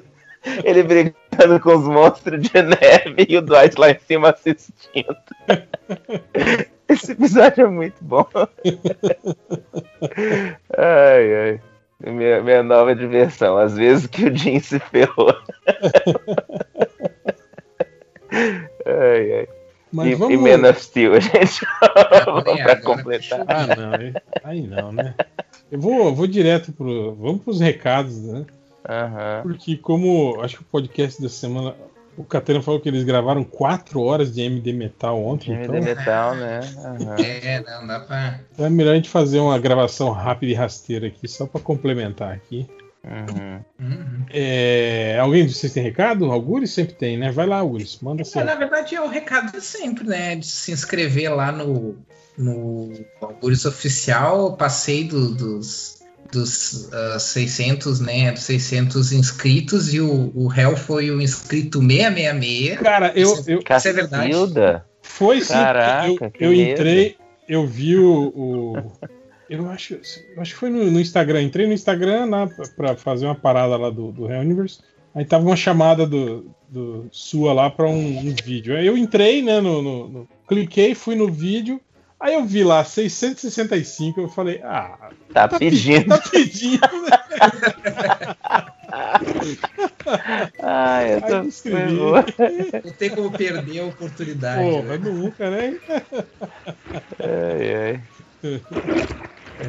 É, pois é, e eu, eu tô fazendo lá as análises do Loki, né? Então que eu não falo mal do Loki, né, lá. Pera aí. Nossa. Ai, aqui. Ah, é. Adriana. Olá, Adriana. A Adriana chegou Internet ruim do nosso caramba. tempo, assim. Desculpa aí. Ah, mas o. Mas é Mas- aqui. Você deixa pra falar mal do Loki aqui e lá você fala bem. É isso E lá eu falo bem, exatamente, porque daí lá eu quero, eu quero o amor dos, dos Marvetes, né? E aqui, tipo, foda-se, né? Mas lá eu quero o amor dos, dos, dos Marvetes pra eles, pra eles se inscreverem no canal. E, hum, e eu faço análises e faço, falo também sobre curiosidades, falo também sobre produção de quadrinhos, né? Ahn, uma, coisa, uma coisa que eu tô fazendo agora, que eu não, que eu não citei de recadinho, é que se vocês forem lá no meu Instagram, que, que é Algures Oficial também, porque eu tive que mudar com minha conta, antes era Rafael Algures, mas tive que mudar porque o, o, o Zuckerberg derrubou minha conta, porque eu Caralho. postei um, um vídeo do Soul. Ah, Você se usou, um vídeo do quê? se usou pedaço de- do filme sem, sem autorização, né? Não, eu sempre fiz isso, só que eu fiz no dia, né? Eu, tipo, foi aquele, aquele, aquelas épocas que tava sendo lançado, tipo, que foi lançado no Disney Plus, né? E aí eu assisti, e daí eu peguei um. Eu, eu, eu filmei um trecho, tipo um trechinho que era um. Sabe aqueles trechos que tu filma porque, pô, isso aqui é uma boa frase motivacional? Foi o que eu fiz. E aí postei lá no meu story. e aí no outro dia derrubou. Mas eu demorei um monte pra, pra, pra entender o, o O que problema não é nem o Zuckerberg nesse caso, viu? É a Disney mesmo. A Disney corre muito atrás dessas coisas. né? Mas isso que eu fico puto. Mas eu Mas, demorei ó, Boris, pra, pra saber que Boris, é, é bizarro. Eu tô tendo vídeo que eu postei no Instagram derrubado de três anos atrás. Olha isso. Que. Marvel? Porque, cara, não, ó, ó a bizarrice. A música que tava tocando no estúdio no momento que eu gravei o vídeo. Nossa, olha só. Música de fundo. Por causa Ah, disso tá sendo eu vi- derrubado. Eu vi gente reclamando, esse pessoal que faz vídeo no, no YouTube, que é, até de você cantando, às vezes, se você cantar. Se você cantar muito bem, assim, o. o Ah, é, cara? Detecta e derruba, cara. Se você tiver. Mas, cara, O, o Google, porque agora o que, que o, o YouTube faz, né? Ele, enquanto tu tá fazendo o upload do vídeo, ele já tá analisando direitos autorais. Então, quando o teu Que vídeo termina de fazer o upload, É. ele já te diz se teve algum problema ou não. Cara, teve um vídeo que eu fiz que eu, que eu misturei o- a série do Legado de Júpiter com o Reino da Manhã e eu botei só cenas do. Porque já tinha acontecido isso antes, então eu botei só cenas do trailer da série. E me deu problema com direitos autorais. É, o tamanho da sequência também tem importância, tá, Algures? Tipo Cara, assim, se eu não me engano, mais do que Cara, 5 trailer. segundos da, da treta. E tem gente que posta filme Mesmo no trailer. YouTube, né, cara? É. Tem canal que posta filme inteiro no YouTube e não dá merda nenhuma. né? E não dá merda, como que faz isso, né? Chega lá, tem Não, depende. é, é, se ninguém quer ver o filme, aí pode. Tá bom? Esse é o segredo. Eu vejo Ô, muito ô, canal, que, tipo, luta do UFC acabou de acontecer, tipo assim, cinco minutos depois que, que, que passou ao vivo no, no, no canal Combate, aparece os canal do YouTube, assim, que, que não tem vídeo nenhum, tá ligado? Que posta a luta. Eles devem postar e, tipo assim, deve cair uns, uma meia hora depois, né, o, o canal. Não, o, o UFC é foda. O UFC derruba canal de. Tipo assim, cara que comenta MMA, comenta canal do Vanderlei Silva. Comenta. é, Tipo assim, ele derruba tudo, ele não tá nem aí. Eu vi um, eu vi um mês passado, tinha um desses. Um desses. Essas lutas que estão tendo aí de youtuber com, com, com lutador Ah, de boxe e aham. meia boca. Teve um canal do YouTube que fez um videozinho comentando a luta. E tipo, trechinhos de 10 segundos. O, o cara não, não o youtuber, o outro lutador, que é tipo quarta categoria, agora eu não lembro o nome do cara. Ele não meteu um- um, um processo nessa pessoa que fez um react da luta por causa Caraca. desses videozinhos de 10 segundos? E o cara é youtuber ainda, né? É, aí não vai dar em nada, mas é, é mais o lance da pressão, saca? Não, quer só, nos Estados Unidos não dá em nada, mas o advogado vai te custar 50 mil Ah, dólares. sim. Sim. O, o Algures, assim, eu que sou noob de YouTube. Se você, no teu caso, assim, é, você teve problema, vamos supor, com o áudio de um vídeo seu, não, a partir do momento que você upou teu vídeo, não tem edição, né? Não tem como você alterar? Não, não tem como alterar. O que tu pode fazer é cortar o trecho. Tu não É. pode. Não dá nem pra fazer. Na hora que tá subindo tem um esquema ainda. É, o negócio é que depois que subiu que não dá mais. Aí fica. Sabe aqueles filmes, aqueles Sim, vídeos que você tá assistindo, tá- Adriana, e fica vídeo mudo? Tá processando. Isso, é. sei. Mas se, tu, se, o- se o teu vídeo já foi todo upado, tu não consegue nem fazer o re-upload com o mesmo link. Tu tem que deletar o vídeo e lançar um novo. É. Caraca. mas, ele, mas assim, eu não sei como é que é no caso de música ou áudio, porque né, eu não tive comigo com áudio, eu tive vezes com cenas, né? Como no, no vídeo do Eles Vivem, que eu fiz também. Ah, mas o que acontece, o que aconteceu nos, em todos os casos que aconteceu comigo, que aconteceu umas três ou quatro vezes, acontece o seguinte: logo que ele faz o upload, o, o Google verifica e diz, ó, tem problema com direitos autorais aqui. Daí ele fala a empresa e tal, e tu pode disputar e explicar por que, que aquilo não é violação de direito autoral. Em todos os casos que eu fiz, eu coloquei coisa do tipo assim, ó, não é cena que é porque não era mesmo, né? Não é cena que é considerada spoiler, ah, é, é feito por motivos de análise e entretenimento, não é feito para ganhar dinheiro, blá blá blá. E de um dia para outro, assim, não, dá- em menos de 24 horas, eu recebia a mensagem dizendo: Ó, tá tudo certo, pode, tipo, Ah, que legal. É, foi, foi bem rápido. Mas com o áudio eu não sei, viu? Porque eu acho que o pessoal pega mais pesado com música. Eu achei que você ia falar que recebeu uma resposta do tipo. Problema seu. que, que, eu vejo. Exato. Eu até achei que foi bem rápido, mas que nem eu falei. pô, é- é são coisas bem pontuais, né? E agora eu não uso mais qualquer coisa que não seja coisa que já foi previamente divulgada, nem imagem, nem vídeo. Tanto que essa que eu falei do legado de Júpiter eu achei bizarro porque foi, eu usei só cenas do trailer, que é algo que é feito tu divulgar, pra tu compartilhar. E aí deu problema com direitos autorais e eu só mandei eles dizendo assim, ó, essas cenas são do trailer, que é público e é pra ser usado. E aí não deu, sei lá, seis, oito horas depois eu recebi e-mail dizendo que não, tá tudo certo. Mas, ah, mas agora ele pega imediato, essa é a parte boa, mas com, com música eu acho que eles são mais. Mais pão. Mais, mais pão no cu. É. Vi uma série ruim dessa, hein, Agores? Derrubar, o- derrubar o. Vou fazer um teste. vou fazer um teste. Mas, vamos lá. O, o bizarro é que o Instagram é o contrário, né? O Instagram eu faço os, os reels, que é o que eu ia comentar do, do, do meu perfil, que eu comecei a fazer reels. Porque como eu faço vídeo no YouTube sobre produção de quadrinhos, eu tô fazendo reels super, hiper, mega resumidos desses vídeos, assim. ah, mostrando, né, sobre coisas, dicas e tal de produção de quadrinhos. E, e, e daí o Rios, tu pode usar as músicas, claro, que estão disponíveis lá, mas aí é tudo música. Tu pode usar música nova, música velha, música que tu quiser, assim. Desde que tu use da biblioteca ali do, do Rios, sabe? Ah, mas tu pode usar música. Quer dizer, o pessoal só usa, né? Música famosa, música com direito autoral, assim. Então é um troço meio, sei lá, meio esquisito, assim. É, eles estão pagando direito pra você, pô. É. Mas é isso? Mais algum recado, Augusto? Ah, não, acho que, era, acho que era isso mesmo. Algures Oficial, o meu Instagram, e o meu YouTube é só Algures, embora o nome seja Algures Oficial, a URL é só youtube.com.br Algures. Eu sempre me esqueço disso, mas é. Tá, É. tá, tá indo bem, ó. O social media gosta de. Um, um dos segredos do sucesso é ter, é ter múltiplos nomes diferentes em cada rede social. Ah, você tá de sacanagem. Sim. Eu penso... Sim, eu, eu tava usando minha voz de sarcasmo, desculpa. A sua voz de sarcasmo é igual a sua voz normal, porcaria. É eu- esse é o meu segredo, capitão. Eu estou sempre Cara, sarcástico. quando, quando, quando você ouve o André falar sobre dicas de sucesso, você já deveria saber que não é algo. É verdade, é isso. Ah, eu tô- Garoteei. Tipo, Olha, estou Coitado do dando Lojinha. dicas de sucesso aqui.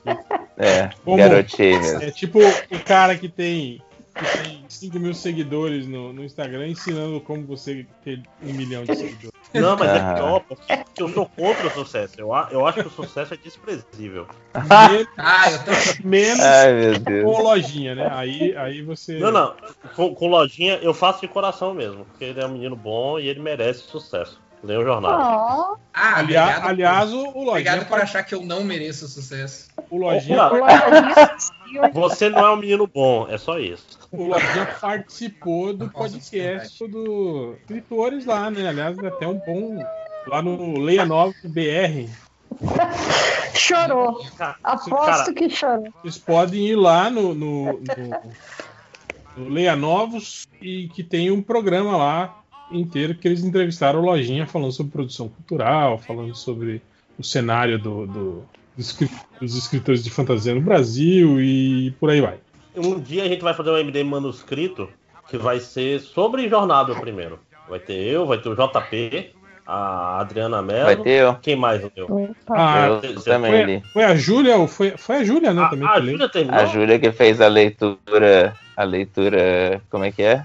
A o Júlia audiobook. Foi a, foi a única. o audiobook? O audiobook. É. A Júlia foi a única, aliás, que fez críticas assim, é, é, Não, pessoalmente. cara. né, O, Lojinha, o né? J, o JP depois, eh, no privado, pegou Não, as o anotações J- dele e o- fez uma o- crítica, o- crítica de verdade. O JP ajudou, né, na verdade. Tava, tava Não, é- dando, Dando dicas ele tava. Sim, sim, não, ele, ele fez papel de revisor, inclusive. Ele, ele chegou assim, não, Lojinha, eu li o primeiro livro, isso é bom, isso é ruim, eu gosto muito disso, isso aqui você tem que diminuir. E, pô, eu acho muito legal. 100% respeito ao JP por isso aí, cara. Nunca Eu- critiquei o JP. Eu não, re- eu não, eu, eu mesmo, mesmo isso eu não, não respeito. Acho que o Mas Léo nesse também, aspecto né? só. Não, pior sou eu que eu, eu, eu tenho aqui, eu tento ler, mas todo dia eu chego, eu chego em casa, vou, eu chego em casa não, porque eu não saio de casa, né? Mas eu vou Uhum. dormir, aí eu pego o Kindle e eu olho e só deito e durmo, não, não leio mais nada. É muito. É, mais alguém tem recados? Eu tenho recado, que também é o mesmo. Ah, pode falar primeiro, Adriana, fica à vontade. Não, não, não, não, manda bala aí. Manda, pode ir, Então- depois eu falo. Então, oi pessoal, aqui é o Felipe Cincotes. Tudo bom com vocês? o, meu recado é o mesmo da semana passada. A gente tá com o canal do YouTube do Três Caveiras, que é a galerinha que fez o guia culinário do falido e o guia de viagens do, do perdido. E Menos o Léo Sinop você- não se mistura com essa gentalha, né? É, não, não. é O Léo também é parte do- da equipe e ele também participa de todas as decisões. É. Só, só Ah, não participou do- de nenhum episódio que foi ao ar até agora, mas ele tá, tá com a gente. Mas ó, É, eu vi o primeiro, é- é- foi bem legal. Ai, que bom. Obrigado, Márcio. Então, ó, sigam o conselho do Máximos e assistam uma coisa legal. Os episódios principais são basicamente da gente desenhando e conversando. É tipo um podcast, só com a gente desenhando ao mesmo tempo. E tem, vão ter outras atrações começando essa semana também.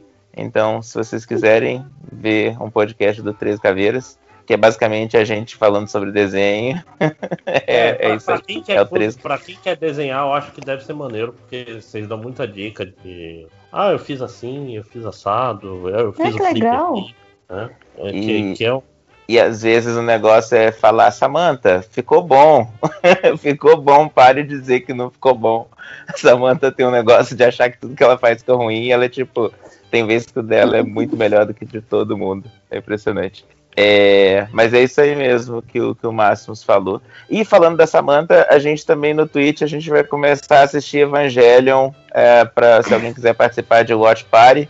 A Samantha nunca assistiu anime na vida e a gente vai fazer Meu ela Deus. assistir Evangelion com a gente. É, Ah. coitadinha. Falando, falando em Então, é. Evangelion, já, eu tô falando até pros MDM, não pro.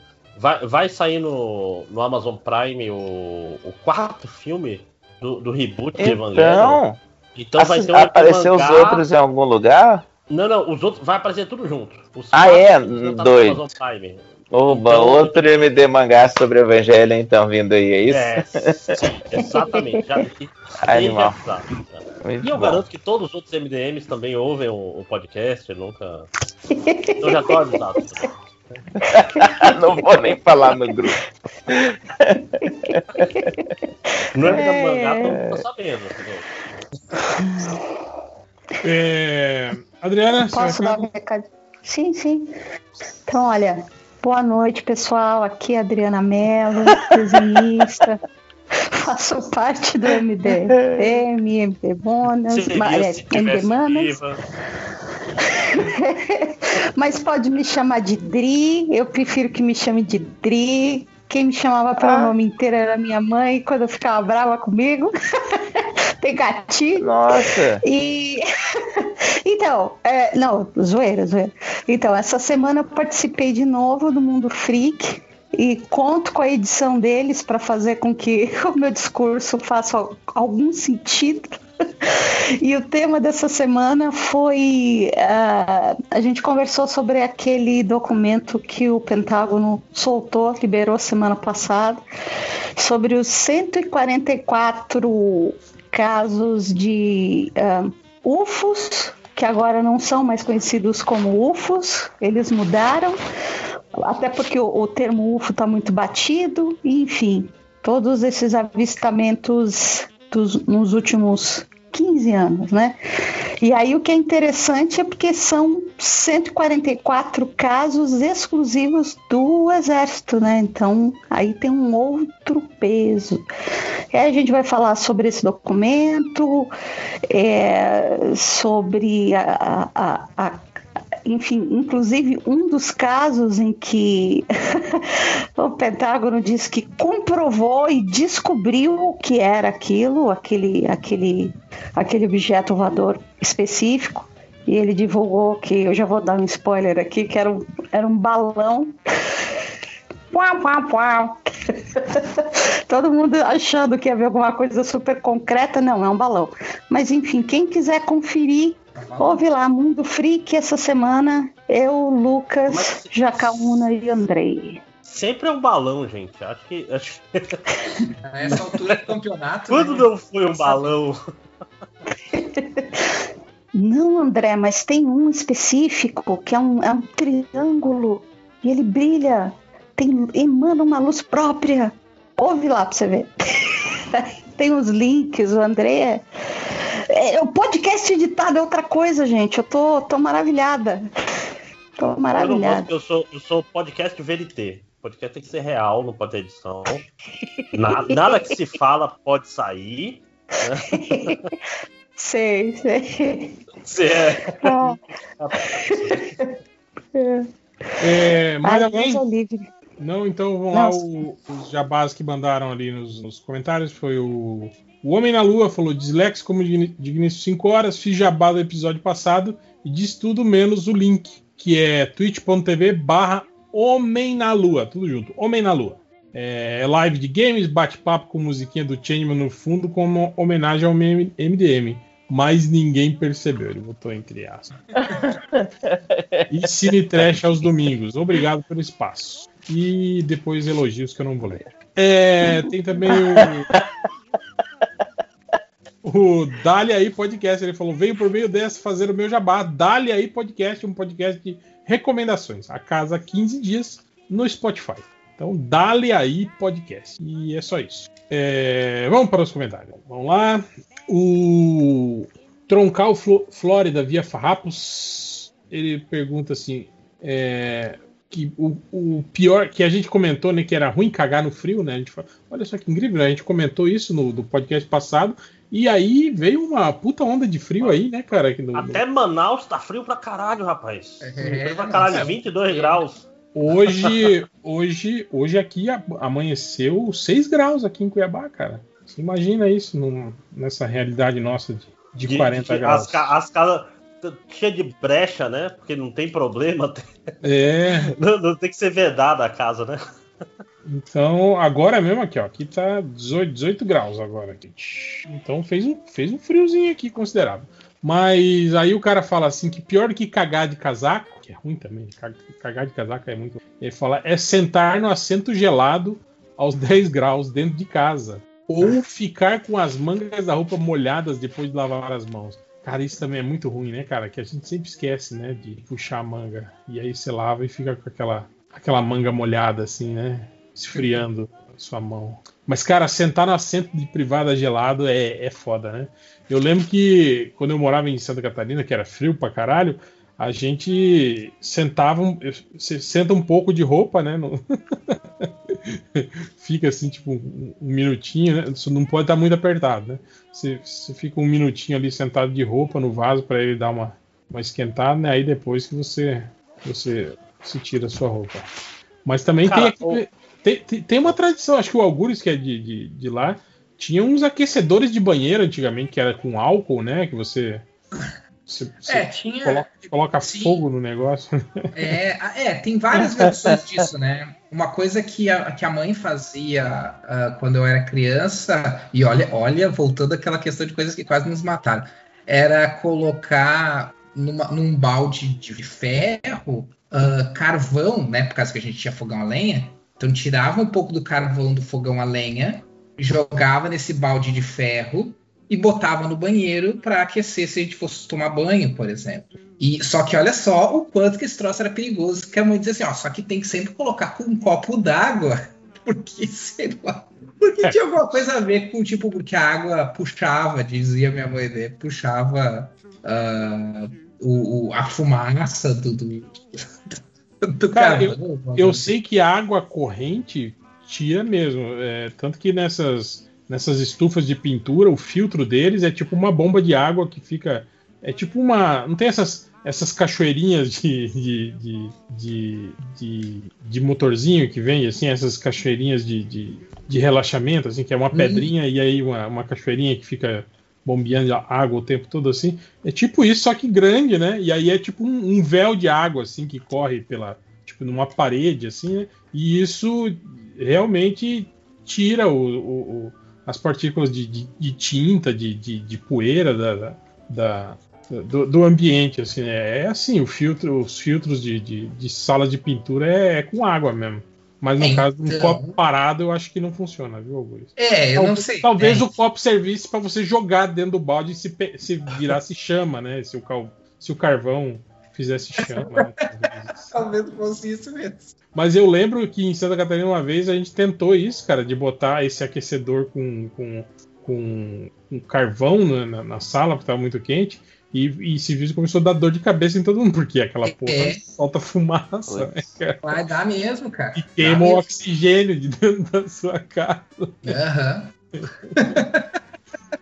E E, aí- era isso, cara. Então daí, tipo, o- e, e a estratégia que eu sempre. Claro que nem sempre casa, né? Mas a estratégia que eu sempre tentei fazer, e até hoje tento fazer, é, tu, é, é a estratégia de tu, tu ir no banheiro. Se tu precisar sentar no vaso, ah, tu pega e vai no banheiro quando tu vai tomar banho. Então daí, tipo, já bota o aquecedor ali para esquentar o, o, o ambiente ali, né? O banheiro. Vira, vira aquela sauna, né? Com aquela... É, e aí depois tu, e aí depois tu senta bem tranquilo no vaso. É. Cara, se, se a eletricidade não fosse tão cara no Brasil, eu sempre falar que aqueles aquecedorzinho elétrico, você vai cagar, 10 minutos antes de cagar, você já, já bota lá o aquecedor no banheiro e espera. É, que- é que aqui também, é que aqui não, não é tão frio a, a esse ponto, né, cara, o Brasil, né, mas no- lá fora é comum, né, cara, tampa de privada com, com, com aquecedor, né, Aquecedor. cara? Aquecedor. Sim, sim, sim. Que, Ah. tanto que eu tive. Quando eu fiz. Quando eu fiz alemão, que foi só um semestre alemão, mas eu fiz alemão com um cara que era hondurenho, mas ele tinha morado trocentos mil anos lá na Alemanha, e daí conheceu uma pessoa da minha cidade morando lá, e eles se casaram e foram para minha cidade. Então. então, e fazia pouco tempo que ele estava lá, né? Quando eu fui fazer aula com ele. E Mas aí ele eu tá fazendo aula de alemão e não de português? Não, ele dava aula de alemão. Ah, tá. Não, não, não, ele dava, é isso aí. Ele era meu Ah, professor tá. de alemão, né? Ah, e aí, tá. e aí eu perguntei pra ele assim, pô, mas lá deve ser muito mais frio, né? E ele falou assim, sim, lá é muito mais frio, mas eu passo mais frio aqui, porque lá é totalmente preparado, né? É. Pro- pro- tu, tu não sai, tu passa frio assim, nos cinco minutos que tu tá esperando o metrô ou o ônibus na, na rua. Tu não, mas tu não fica mais do que isso na rua. Ou tá esperando Uber, tá esperando táxi, enfim, mas tu não fica mais tempo que isso na rua. E Tá, todos os outros mas- lugares tem calefação, tem ar-condicionado e assim por diante. né? Ma- Manaus é a mesma coisa, cara. Tipo, eu, um lugar que eu passei mais calor na minha vida foi em Belo Horizonte. Por quê? Porque em Manaus você não tem nenhum ambiente fechado que não tenha ar-condicionado, que é contra a lei. Hum. né? Aí, em, em Belo Horizonte, no, no, no calorão, é tudo sem ar-condicionado, porque não tem ar-condicionado nos lugares. Tem sala no FMG sem ar-condicionado. É, é um Cara, e, crime. e, e vocês viram essa bizarrice que tá dando lá no Canadá, essa onda de calor, morrendo gente pra caralho? 49 graus, é, velho. cara. Caraca, mano, que horror. É, Eu bem vi. isso. É, É, sempre isso. que muda a temperatura, que não é o que a gente tá acostumado, a gente espera, né? Mudança climática. Não, e, e a questão do, do não, do não preparo que a gente tá falando, cara. Um lugar preparado pro frio aguenta frio maior. Mas se bater zero graus aqui em Manaus, vai morrer todo mundo. Cara, eu acho estranho isso, que como pra, pra nossa realidade, tipo assim, pra mim, morrer de frio é muito mais lógico do que morrer de calor, entende? Eu não entendo pessoas Sim. que morrem de calor, sabe? Tipo, porra, Aham. morreram desidratadas. Eu falei, porra, vão tomar no cu, como assim morrer desidratado? É, cara, eu não Bebe sei como é que água, funciona filho isso da puta. Mas uma coisa, uma coisa eu posso dizer. Eu, eu tenho problema de pressão, né? Que até hoje eu acho que, se- que seja baixo, mas não tenho certeza. Isso é o quanto não importa, Pode né? ser baixo, pode ser alta ou Aham. muito pelo contrário, né? É, pois é. Mas eu não sei exatamente. E- Algures, mas- você sabe que tem um negócio chamado médico, né? Que você pode ir e se consultar, né? Pra saber, né? Ah, se tem problema ou não. De... Nunca foi, nunca foi um real problema. Mas a verdade é mas, mas Não, assim, e eu pior, no, passava- no Brasil eu tem um falso. sistema único de saúde que você pode de graça. E antes de você dizer qual é o problema, vamos medir sua pressão. É a primeira coisa que vão fazer quando você entrar no SUS. Antes, você dá seu nome, mede sua pressão e depois vão perguntar qual é o seu problema. É sempre assim. Não, mas é baixa. É, E é de- pressão. dependendo do resultado, eles nem vão perguntar, porque já vai ver que o problema é, é da pressão. É, antes de tu falar com o médico, tu já vai estar tomando remédio na veia, aí depois você fala com o médico. Mas então, é, e, e, cara, aqui é, é curioso porque em BH eu não, eu não tenho, eu não tive problema de pressão nas vezes que fui para BH, mas na cidade onde eu moro, ela costuma ser muito fria no inverno, mas ela costuma ser quente no verão. Não tão quente quanto Manaus, quanto né, o Cuiabá e tal, mas, mas ela costuma chegar ali nos seus 40 graus, perto, perto dos 40 no, no, no verão. O, o que para mim é horrível. Qualquer temperatura acima de 30 graus para mim é horrível. Então é, é por isso que eu moro em locais que são um pouquinho, que a temperatura do- no verão é um pouquinho mais amena. Eu não sei se eu morreria, né? Eu não sei se eu morreria no Nordeste, eu não sei se eu morre- morreria em Cuiabá, mas eu sei que eu passaria muita dificuldade. Não, mas é, é aquele negócio, você não sai de casa, você, você vai de ar-condicionado em ar-condicionado até você chegar nos lugares, sacou? Isso é o segredo da vida em lugares muito quentes. É assim que a Abu Dhabi funciona. Nunca fui, mas. Aqui Deve tinha, ser. tinha, tinha uma época que eles começaram a, a, a, tipo assim, essas, essas salas de, de, de caixa eletrônica de banco, né? Porque os mendigos iam dormir lá, entende? Porque tem ar-condicionado. Aperta no botão e vai dormir lá dentro. Aí eles começaram a desativar, eu achei mó vacilo com os mendigos. isso aí, Ah, cara. é sacanagem mesmo. Bom, mas né, infelizmente. Mas os caras que falam, pô, é foda, você entra lá pra, pra tirar uma, uma, uma grana à noite e tem uns quatro mendigos dormindo lá dentro do caixa eletrônico. É, Mas, pô, até eu iria, cara. A visão condicionada, né, porra. Calorão da porra. Mas, voltando para os comentários, o Marcos Rufino fala aqui: sei que já tem duas semanas, mas o podcast retrasado fiquei preocupado. MD Moments e MD Games estavam muito organizados pro meu gosto. Graças a Deus, a MD Manas trouxeram o espírito MDM de volta. Esperando a leitura de comentários. Foi o programa que vocês gravaram bêbados, né, Adriano? É, exatamente. Foi pra compensar a gravação. O pior é que eu até falei pras meninas, gente, não vamos postar. Não vamos postar. Não faz sentido nenhum. A gente tá rindo de sticker que ninguém tá vendo. Ainda bem que o, o pessoal gostou. Ai, caraca. É hermético, Adriano, é hermético. Não, pior que a, a organização do MDM Games era ter uma lista dos jogos sendo né, 3. Esse era o, o nível, né? E seguir a lista, só isso. Não, mentira, lojinha, lojinha organiza as coisas. O que as pessoas não sabem é que MD Manas a gente só grava bebendo, sempre. É que dessa vez a gente errou a mão. Pior que é verdade. Ai, ai. O- ah, só antes aqui, a pergunta foi do, do, do Melhor do Mundo. Foi alguma dúvida, Jabá? Pergunta do garotinho, sugestão de qualquer coisa.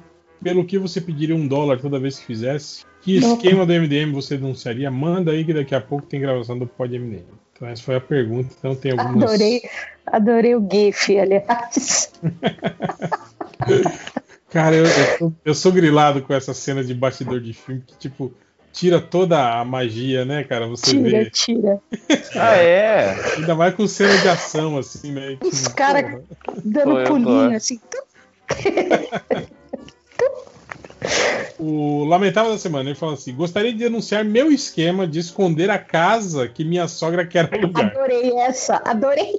Vou me casar e ela quer ser nossa vizinha. Já falei até com o Ah. proprietário para dizer que a casa, a casa precisa de reformas e fazê-la procurar por lá. Amo minha sogra, mas ser vizinho não dá. Não dá, não dá, não dá. A gente ama a sogra, mas não dá, gente. Não dá.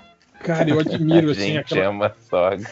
Aqui, aqui tem muito aquilo de aquela aquela não pode se queimar, propriedade. né, cinco anos. Aqui tem muito aquela propriedade tradicional que era, era uma chácara que daí foi virando pequenos terrenos que foram divididos pelos filhos, cada filho construiu sua casa, e aí meio que vira uma pequena vila em que Sim. a família mora toda junta, sabe? Caralho. Aí sim é treta. Tipo assim, teus vizinhos são teus parentes. Porra. Não, não É o que eu fico imaginando também, cara. Imagina, cara. Que treta, que, que zona que deve ser, né, cara? Você dividir. E aqui rola muito isso também, tipo, o cara casa e aí vai morar no fundo da casa da mãe, tipo, constrói uma Sim, edícula sim. da casa do, da mãe, do pai, e aí vai, vai juntando, vai morando, todo mundo junto, assim, né? Ah, mas na minha cidade é bem comum também, né? Porque é de bastante imigração italiana, principalmente, né? E italiano tem essa cultura, né? De, de- Da família. é, de ficar em volta. Eu tô fazendo a, a mãozinha. Família. É. De- de- tem, tem Fazendo o muito isso, cozinho né? com a mão, né? Vai, vai construindo tudo. Tipo, já compra um terreno grande, ou vai construindo, ou vai comprando outro terrenos maiores para ir construindo, e aí tu vê, tem a, é a mãe e o pai no meio, ou, ou, não é? Às vezes são a mãe, às vezes só o pai, e em volta as casas de todos os filhos, assim. Cara, eu conheci inclusive a, a, a- Eu não vou citar não, se foda-se, né? ninguém vai saber. Mas era assim, ó. Tinha a casa da mãe, e aí o, o, o cara que a gente conhecia era filho dessa mãe que morava com ela. E no fundo da casa morava uma menina com dois filhos. E eu perguntei, quem que é essa menina? Ele falou, ah, são meus sobrinhos. Eu falei, ela é esposa do seu irmão? Eu falei, não, ela não é mais esposa do meu irmão. Meu irmão já casou com outra mulher, né? Que?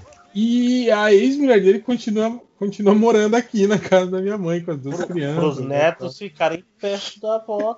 Sim, Caraca. Aí você imagina, cara, tipo, sei lá, fim de ano vem o ex-marido dela com a nova esposa e fica todo mundo ali Nossa. junto. Cara, e eles não dão socos um na cara do outro, viu? Fa- família, assim, às vezes a, a- a- a matriarca gosta mais da, no- da ex-nora do que da nora Ah, nova. filho, E exatamente. deve- é, deve- não, e ela deve falar assim: meu filho, volte pra sua ex-esposa, na frente da esposa nova. É. Ai, gente, eu, eu, eu acho que casou tem que estar. o ideal é ficar longe de mamãe e ficar longe de sogrinha. Fica longe Pra- de todo mundo, né, Adri? Vamos falar a Pra- verdade. Sim, Todo sim, sim, para continuar. Para continuar se amando em paz, a família. Ou pelo menos para continuar fingindo com mais facilidade. Ai, Vamos combinar que todos eles vão querer dar palpite no. Parente sempre quer dar palpite no relacionamento. Total. E, é- não, e cara, a família grande não tem pra onde fugir. O pessoal vai ficar muito próximo. Ah, vai ficar longe, mas três vezes na semana tem evento da família. É. Coisa do gênero. Não, não tem, é, é, aqui eu não tenho esse problema. É, Eu não tenho muitos parentes em Manaus, vamos dizer assim, mas Mas tipo. tem uns você- amigos que, sei lá. Mas- o cara tem mas- 19 tios. Né? Mas André, Aí- você, visi- você visita seu pai, tipo assim, seus pais toda semana. Eu visitava meus pais toda, toda semana antes da, da pandemia. Ah, não, Aí deu uma, mas, aí, mas, mas antes Então, era tipo assim. Fim de semana sempre domingo- rola almoçar na casa da mãe, essas coisas assim. É, tipo assim, domingo, ou eu almoçava na casa dela e minha esposa almoçava na casa dela, de tempo em tempo a gente fazia um negócio da família toda, ir num, numa cachoeira, fazer um, um evento Um sacrifício da humano. família em geral. É, pois é. Convocar Cthulhu, essas coisas assim, sabe? Né? Meu Deus. É, coisas. É banais, coisa do dia a dia da triviais. família. É. né? É, comentário do Edu Vieira, ele fala: Vim aqui denunciar o esquema de fazer o ouvinte ler jornada rapidinho para não tomar spoiler num podcast e nunca fazer o maldito. pod- Ah, ele tá falando do clube de leitura né, que a gente falou que ia fazer. Ó, lê o jornada, vai fazer o clube de leitura aí. O cara tá falando. Acontece... Aí ele fala: aconteceu com um amigo. tipo, né? Aconteceu com um amigo. Cara, Ele foi lá ler o ler- é, Eu quero ler jornada. eu vou- é- participar do, do podcast de- do clube de leitura e, e ninguém leu, o podcast não aconteceu. Mas, porra, você, você, você, né, Edu, se você já conhece o MDM, já, né, garoteou aí, né, cara? Já devia saber. É, na verdade, foi, foi um esquemão para aumentar as vendas do jornada. Mas é que a tudo zero que a gente reais. promete que vai fazer, a gente não faz. É, é, é, é tipo assim, a gente não fez por mal, é, é a nossa índole. Né? Não foi de propósito. É mais Não foi forte de que a propósito, é, nat- é natural. Ah, aqui, ó, a gente falou do Loki. Aí o, o Tuvarite Antônio, ele falou assim, ó, vou fazer uma correção quanto ao Loki ter telecinese. Hell. Tá, tá falando comigo isso. Aí ele fala que ele vai, é, porque a gente reclamou, né? Falou, tira- tiraram o poder do cu do Loki, né? Agora ele tem telecinese, ele segurou a torre lá que tava caindo, né? Não sei o quê. Aí ele fala assim: a série estava fazendo show off. Plantaram a informação de que o planeta tinha distúrbios gravitacionais e precisavam mostrar isso. E foi o que aconteceu ali. Um distúrbio gravitacional. Ah, Tovari. Ah, toma. no- O Loki Cara, até faz posezinha, assim, né? Ele faz forcinha, assim, né? De, de que, Ai, tá que pose. A, a pose de Fênix, né? É! Distúrbio gravitacional. pô. Gente, gente, falando em pose do Loki, cara, vocês já notaram que tem todo episódio uns 4 ou 5 hair flip que ele dá assim? Eu acho engraçado que. E ele sempre faz isso, né? Ele vem e para com as pernas abertas, assim, né? E, e, com e fica com o peito assim. Ai, É, é peito de pombo. Ele tá sempre É. com peito de pombo, cara. Não, mas isso é porque a, a camisa que ele tá usando é muito apertada. Tá, tá, não tá com caimento meu, legal, né? nossa, total. Mas é moda total. agora. A moda é assim. Não vê o, o Daniel Isso é- Craig? é- é- É 007, cringe, né? Usa essas roupas. Aliás, a gente, a gente pode falar do episódio dessa semana? Ou- Já- Acho que tem, tem que falar. Já falamos. Viu, tá? Já foi. Mas pode Não. falar, Adriana. Pode, pode dar. sua- Ah, então, é que eu achei muito pai essa história dele se apaixonar por ele mesmo.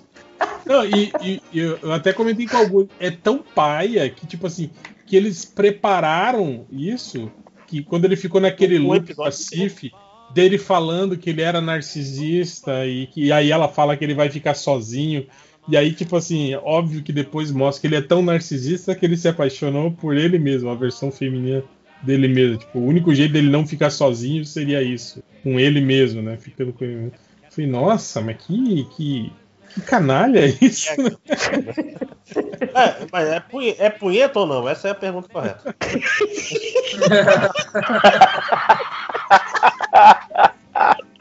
Porra. Ah, meu Deus do céu. Tá mas, mas assim, É- mas a- É tipo incesto, né, cara? Porque, né? Não é, eu só conseguia pensar, não, não. É uma não. gêmea sua, né, cara? cara, não, Je- Jesus não, não é a favor disso aí. É tipo, ame a si- a- os outros como ama a si próprio, ou o inverso, eu não sei. Cara, olha que eu acho que na Bíblia Gente. antigamente não tinha restrições, agora parece que tem. É, o Antigo Testamento. Essa é a nova revisão, né? problema com incesto. Isso, isso ficava bem claro. Saiu o update da Bíblia falando da punheta, não vale mais, gente. Não, mas, É. mas é. Mas assim. Mas eu gostei porque me surpreendeu as três vezes esse episódio, esse último filme. Sim, sim, sim. Na último, a última ceninha lá, eu tava gritando na sala. Ah, não, eu, eu te falar que eu, eu só. Eu só eu- a única coisa que me surpreendeu foi o Loki ter sido vaporizado. Que eu falei, nossa, olha só que ousado. Mas daí na cena pós-crédito já foi, ah, tomar no cu, porra. Cara, eu pensei exatamente nisso. Eu, eu normalmente não sou tão cínico nesses casos. Mas nesse caso, quando aconteceu dele acordar lá no outro, né? no- sei lá onde tava lá o lixo, né? O depósito lá dos, dos- das variantes.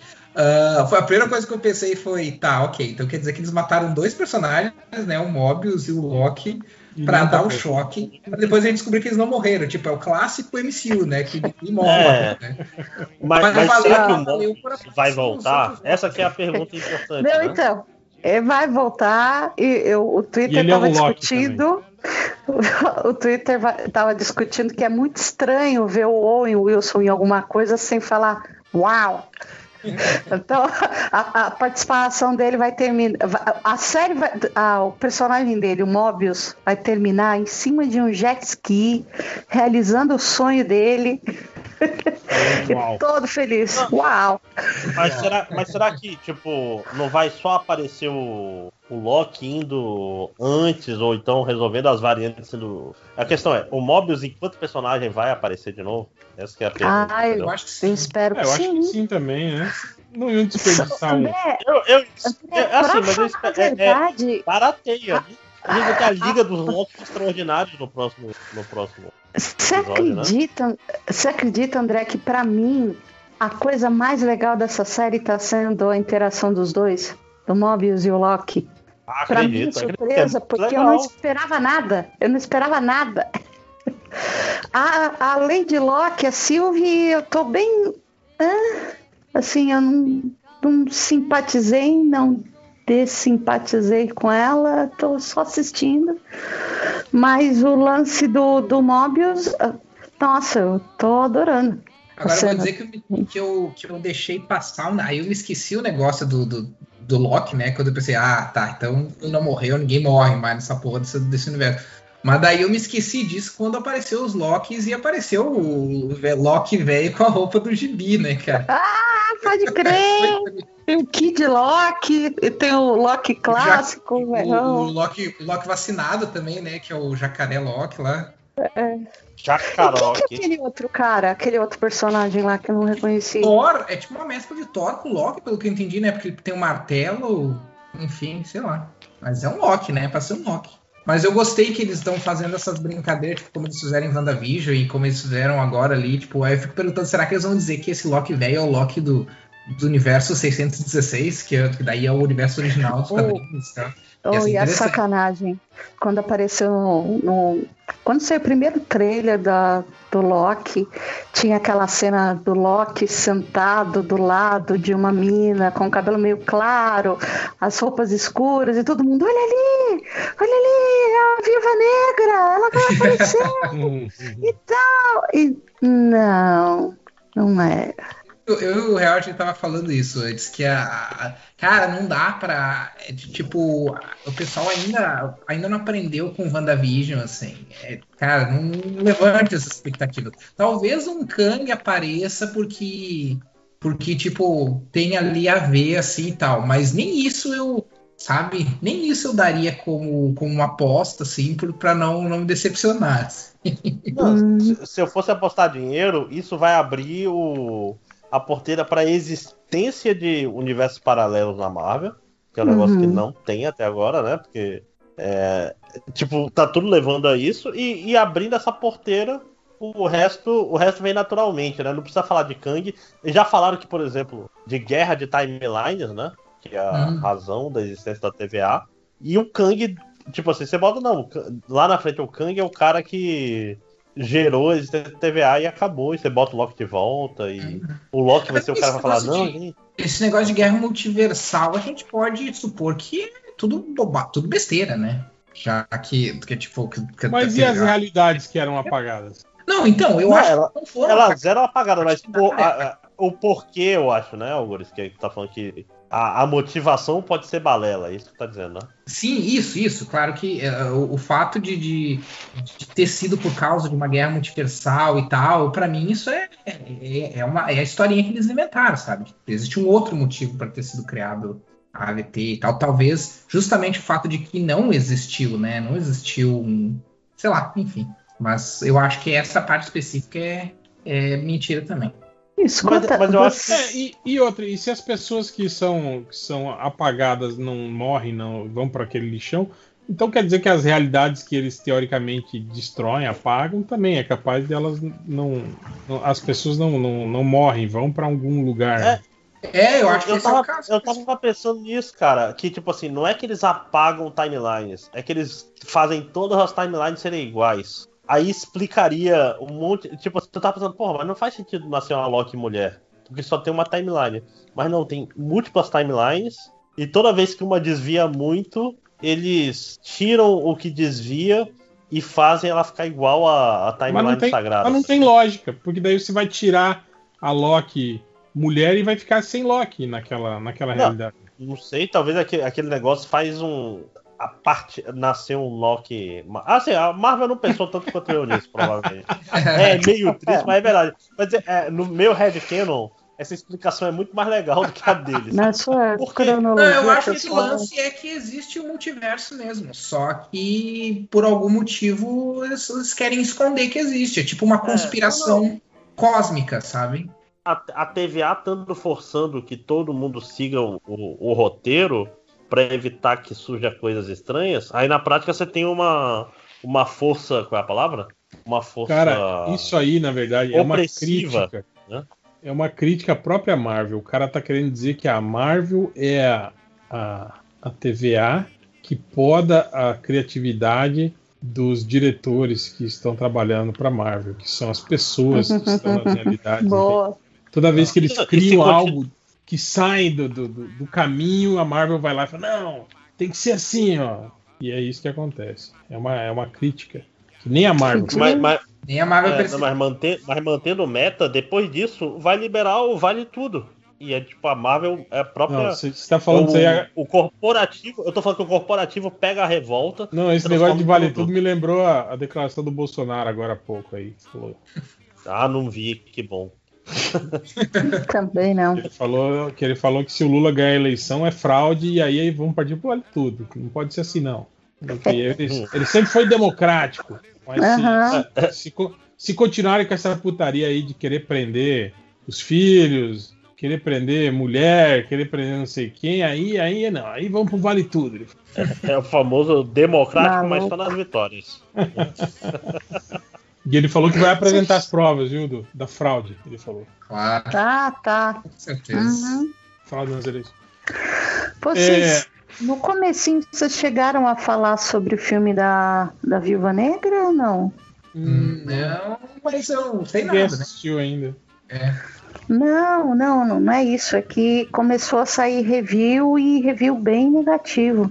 Negativo? É negativo? Eu vi du- review boa só. É, as, Eu du- as vi duas críticas que eu dois. vi falando bem. Nossa, Eu não, os dois que eu, os dois que eu assisti deram nota, né, 5 e falaram que era um filme super filler da Marvel, é um filme que ficava bem claro que foi um filme empurrado, que não fazia parte da cronologia da, da, da Marvel, é muito Mas- perdido, papapá. Aí eu fiquei tão desanimada, eu falei, caraca, que dois caras que eu costumo ler sempre, os reviews e as opiniões deles costumam bater com a minha. Eu falei, não, gente, que triste isso.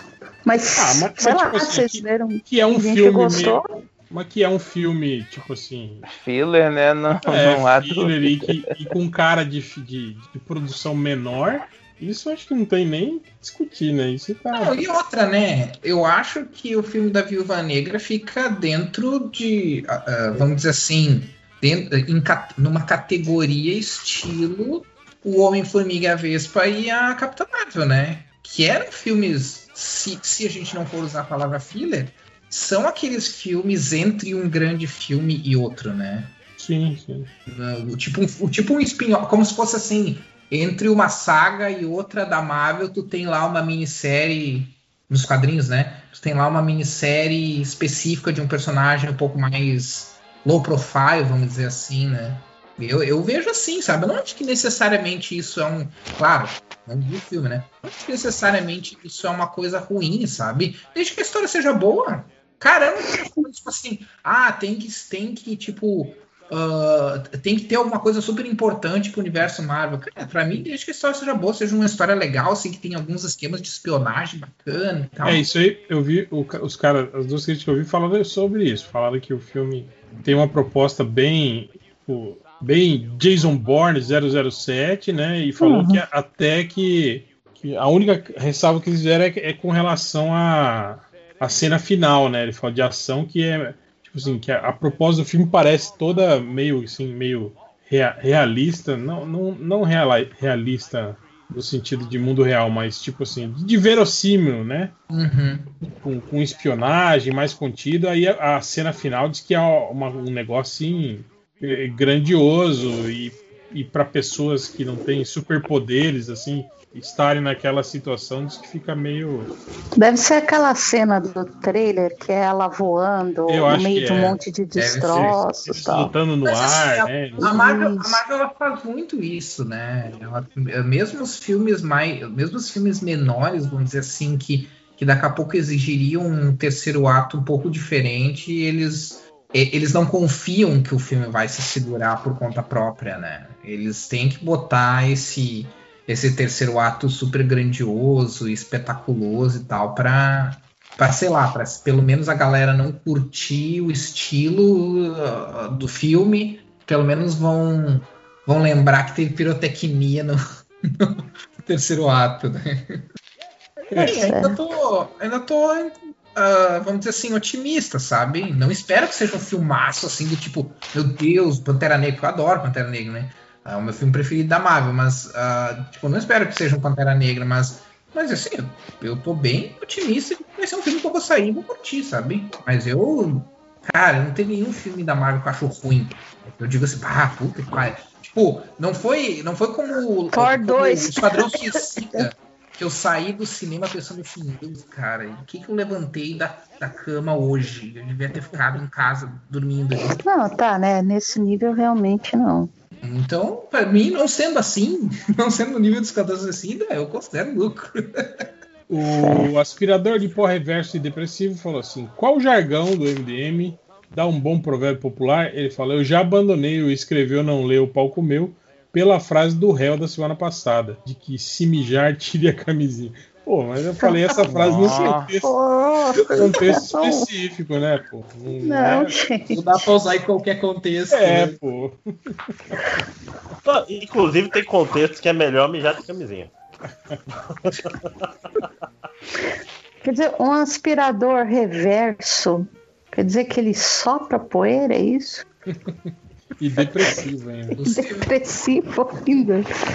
Parabéns. Mas a frase, eu uso o, o, o obóvio, né, que saiu no MDM. Obóvio eu uso muito. Eu escrevo muito obóvio, inclusive. O corretor do meu celular já, já, já mostra o obóvio tem- como, como opção, é. Correto, né? Cara, eu, eu consegui. Eu não sei se é do MDM, mas eu consegui parar com Menas. Eu usava Menas agressivamente. Menas bom. Assim, Cara, e é sabe? foda tu usar, o pior tipo, jeito possível. né? E é foda Cara, tu é. usar uma coisa que é claramente errada, que tu usa que na tua cabeça é muito claramente errado, todo mundo É. vai sacar que é errado. É, é. Tá sacaneando. E não é assim, né? Meu, por causa do MDM, toda vez que eu vou falar John Byrne, meu cérebro John vai. Bryan. Meu cérebro vai. John John Bryan. Inclusive, na gringa já cheguei a dar uma escorregada no Brian. Aí você. Byrne, Byrne. Vixe, tem tanta Pior, coisa pior dentro que o Bird é o jeito do português de falar direito, né? É. Bird. Byrne. É. Burn. Mas eu acho que depende da, da, da- da- Tem inglês que pronuncia burn, né? Burn, burn, burn, burn. Eu acho que depende da. É tipo o, é o lit, né? Que eles em vez de light fala lit, não é? Na Inglaterra que eles falam. É, é que nem o, Ah, é, pode o crer. Mark Miller, né? Mark Miller tem gente que fala que é Mark Miller. Que se pronuncia Miller, não é Miller, né? É. Ah, eu também não sei. Tem gente que pronuncia Ah. Miller. Então, Por que, que a Marvel não, não- a Marvel né? a Marvel devia disponibilizar de novo aqueles aqueles cardzinho explicando como que é a pronúncia dos De nomes. como pronuncia, né? É, Mas até aí, até a. DC erra a pronúncia do Constantine, né, cara? Então, é Constantine. até hoje, então. É, virou Constantine. Não, mas, mas o Keanu Reeves disse que era Eu ainda acho que é piada essa história do Constantine até hoje. Não, cara, ele, ele explica na, na HQ quando o cara fala. Não, eu acho que o que ele falou na HQ é piada. Eu fico, cara, Constantine, igual Constantine, não faz menor sentido. Ué, por que, que não faz sentido? É nome próprio, cara. Quem é você pra É. discutir com o cara, pô? Eu não sou ninguém. Peraí, peraí. Eu não sou Então, ninguém. peraí, qual que é o Não, certo, cê- cê é então? mais gente do que De ele, acordo sabe? com o HQ, ele rima com Valentine, então é Constantine. Constantine. Ah, Não, não, John não. Constantine. Valentine. gente. Exato. É porque tá não. escrito errado, ele rima com Valentine. Tá errado, tá errado. Vima com Valentim. O autor da história tá errado. Ah, esse Alan Moore não sabe porra nenhuma. Não sabe nada, pô. O Keanu Reeves sabe melhor que ele. Mas cá pra nada, que Constantine tem muito mais cara de inglês, de cara de britânico do que Constantine, É. né? Mas Constantino é o nome romano, né? É, não é do, do É Imperador. do Constantino, né? Seria. Seria Constantino. É, enfim. Mas é nome, né? Problema de Ou nome- seja, ele é parente do Rodrigo, né? É isso. Ai, que bosta. As palavras. Caraca, como estragou um império inteiro em 10 segundos. Então, cada, cada país tem um mago que merece, gente. Destruiu o império sem precisar de nenhuma facada. Parabéns. O Andy, do Bota Pra Dois Podcast, fala assim: dúvida. Meu fone sem fio comprado no AliExpress durou apenas um ano e começou a dar problema. Quais fones os nobres bacharéis usam e recomendam para o consumo de música e podcast? Cara, e se eu Cara, disser que eu não olho marca, eu, eu- compro eu- mais barato. Eu compro eu Eu também. tenho dois que eu, que eu vou falar. Ó, JBL, é o JBL 500. Ele é super baratinho, assim, acho que tá 90 reais, uma coisa Nossa. assim, mas. Como, como é que ele é? Vem cá, é super baratinho, gente. É. É, tá, deixa eu refazer a frase. Ele é ótimo pelo. eu não sei, tá bom, eu me comprometi já. Usa Ele é excelente. custo-benefício, Dri. Custo-benefício, É, é tá que aí, pra usar. Tá aí, ó. E agora o fone do coração, inclusive é o que eu tô usando, é o Sony MX1003. Cara, ele é incrível, tem cancelamento de ruído. E, e, assim, eu uso ele. Ah, cara, eu uso ele há três para quatro anos, quase todo dia. E ele tá aqui, firme e forte. Gravo podcast, durmo com ele. Às vezes. Na- enquanto trabalho, inclusive. Banho, vai pra academia. Não, gente, ontem, ontem, ontem eu tava desenhando na Cintiq. Sabe aquela coisa? Você almoçou aquela sopa quentinha. Aí você tá dormindo enrolada. Você tá dormindo, você tá trabalhando enrolada no cobertor. aí eu tava lá desenhando. Aí de repente. Cara, eu, só, eu acordei com a porrada assim. Pá! Bati a testa na Cintiq. tipo, duas horas da tarde, sabe? Ai, meu Deus, preciso de mais café. Eu culpo frio. E vocês? Que, que fone que vocês gostam de usar? Que vocês preferem? O meu é um mu- multilaser, comprado na Macro por 15 reais em 2015, eu acho.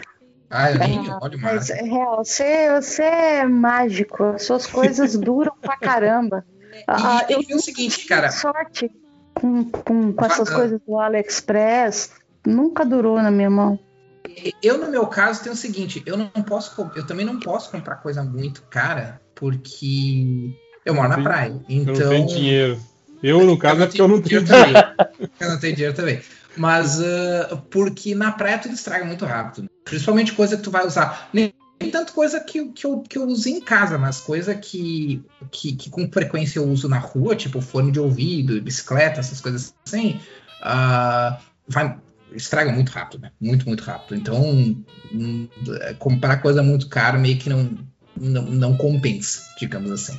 Mas eu sempre tive essa, essa mentalidade pobre, assim, do tipo. É mentalidade pobre, não sei dizer se é mentalidade pobre, mas essa mentalidade Július do, do, do Todo Mundo Odeia o Chris.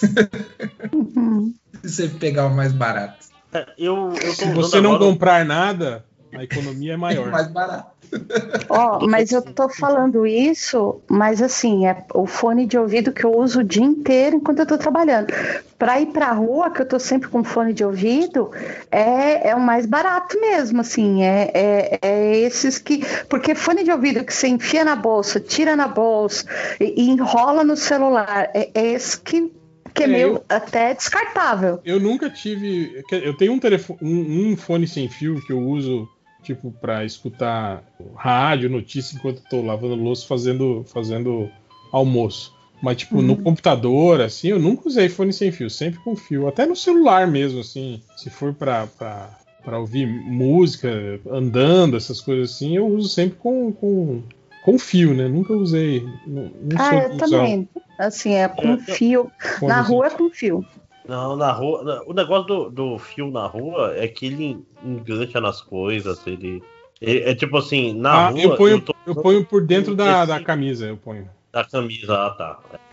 Ah, e o meu fica na bolsa. Eu tô, Fica eu tô ali na usando um, bolsa, tira a cola. um fone sem fio que eu recomendo, eu for olhar que tá 84 reais, até o, é o QCY-T5. É, é chinês. O microfone não é fantástico, mas a bateria dura um bocado e encaixa bem na orelha. É Você bota lá, ele, ele conecta no Bluetooth, você vai embora. 4, 5 horas direto, pelo menos. Cara, e eu sem cair. descobri isso, que a gente usa o fone virado, né? A gente usa ao contrário, né? Que o. Como assim? Ah, cara, não tem como. Como é que eu vou explicar? Que o, o telefone, ele é. Bota a haste pra cima? Exato, a haste tem que ser pra cima e o fio tem que ser por cima da orelha, caindo por trás da orelha. Sim, Não, sim. Eu já fiz o teste. Você, o, o Sim, som que tá certo. entra, entra muito mais som no, no seu ouvido desse jeito do que do, do que a hastezinha pra baixo, assim. É sério Olha, mesmo. Eu, eu, eu vou, eu vou ser diplomático e falar que cada ser humano tem, tem um ouvido diferente do outro. Não, não, não, não tem não, cara. O, o- a Ah, todos os ouvidos são iguais. Somos humanos, né? Não, configuração não, mas é a mesma. O, ouvido é que nem impressão digital, cara. Inclusive porque é invocado. Ah, os fones de ouvido que minha esposa gosta não, não ficam bom no meu ouvido e vice-versa. Porque tem, tem formatos e tal. Cara, é, todos os- todas as orelhas são. Não existe mais orelha, né? Todos os ouvidos são, são corretos, vamos dizer assim. Dou, dou- dou apoio. Ó, Nossa, o, é o fone que eu tenho aqui, esse com fio que eu uso, que é o, ele tem tipo perto do ouvido, assim, é- é- ele tem tipo um plastiquinho em formato de C, que é para você fazer exatamente isso. Você vai passar o fio por trás da orelha Isso, e aí pendurado, encaixa ele na, na verdade, frente. na sua orelha. É. Ele cair. Esse que é, o, esse é o lance. Tanto que o, o, o fone que eu tenho aqui, que é sem fio, ele é para ele é para ficar haste para baixo, só que o formato dele, ele é o é, tipo, se você comparar com aquele de hastezinha para baixo, ele é o contrário, sabe? Ele tipo assim, ele tem a torção dele da, da, É da- da caixinha atu- é, acústica é ao contrário, que é justamente para isso, é aquele formato em que você encaixa ele para dentro assim, do seu ouvido. É bizarro, mas é, é isso. Tipo, se você for olhar lá o registro de patente do, do fone de ouvido de haste, o desenho vai estar lá, ele, ele colocado ao contrário na sua, na sua, na sua orelha. Igual quando o cara, eu lembro, o cara postou o que tem aquele aquela dúvida cruel, né, do rolo de papel higiênico se é tipo a folha saindo por trás ou pela Ai, frente do, do rolo de papel higiênico, né? Vamos fazer uma Aí- enquete antes do réu falar qual é a, a verdade? Sabe é a verdade? Depende, depende pela do, frente? do é equipamento, cara. Pela frente, por Não, favor. gente, depende do equipamento. Aqueles negocinhos Não, não, que cobre por cima, de você tem. Tradicional. É, o rolinho de tradicional. parede. é. Não, mas é isso que eu tô falando. Tem um rolinho de parede que fica dentro da parede, tem outro que fica do lado de fora e tem uma parada que cobre ele. São Mas é diferentes. pra Depende, fora, depende. Um, um telhadinho. Esse aí. Qual que você acha? Com telhadinho por baixo. Ah, por cima, gente. Que aí você faz a. Então, Eu no desenho, no desenho da patente é por cima. O cara botou o rolo por cima. Aí você usa o telhadinho pra cortar, é esse? Não, esse, esse telhadinho colocaram depois. O telhadinho, na verdade, É, esse não telhadinho é sacanagem, não cara. é pra Esse é. cortar, é só, o telhadinho é só pra não, pol- não molhar, né? Não pingar água em cima, essas coisas. Rapaz, tá pensando aqui. Com certeza esse é o único podcast do Brasil que fala desse tipo.